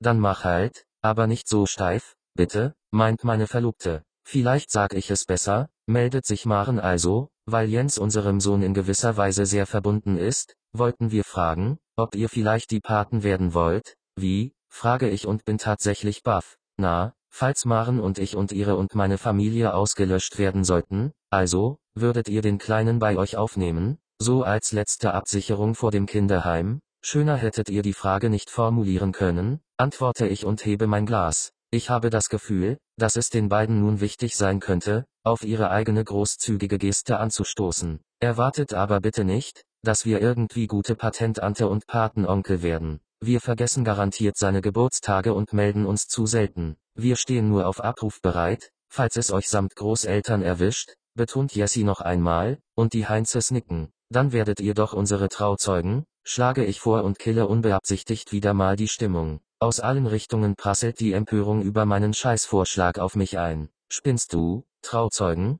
Wisst ihr, was in den meisten Fällen aus Treuzeugen wird? Versuche ich meinen Scherz zu retten, kämpfe aber auf verlorenem Posten gegen Familie Heinze. Hey, meine Trauzeugin habe ich seit der Hochzeit zweimal gesehen. Danke, Jens. Wir hatten schon Bedenken, der Abend könnte ohne einen schlechten Witz von dir an uns vorübergehen. Ich lehne mich zurück, nehme einen großen Schluck von der perfekten Mischung aus Four Roses, Ginger Ale und Angostura und genieße mein Unvermögen. Leider fällt mir kein Tier ein, das so zuverlässig wie ich das Falsche macht, sagt oder auch nur denkt. Aber ich bin sicher, dass ich in ein paar Jahren mit meinem Patensohn und meiner Tochter durch den Tierpark gehen und das Vieh entdecken werde. Am liebsten wäre ich ein Schabrackentapir. Aus.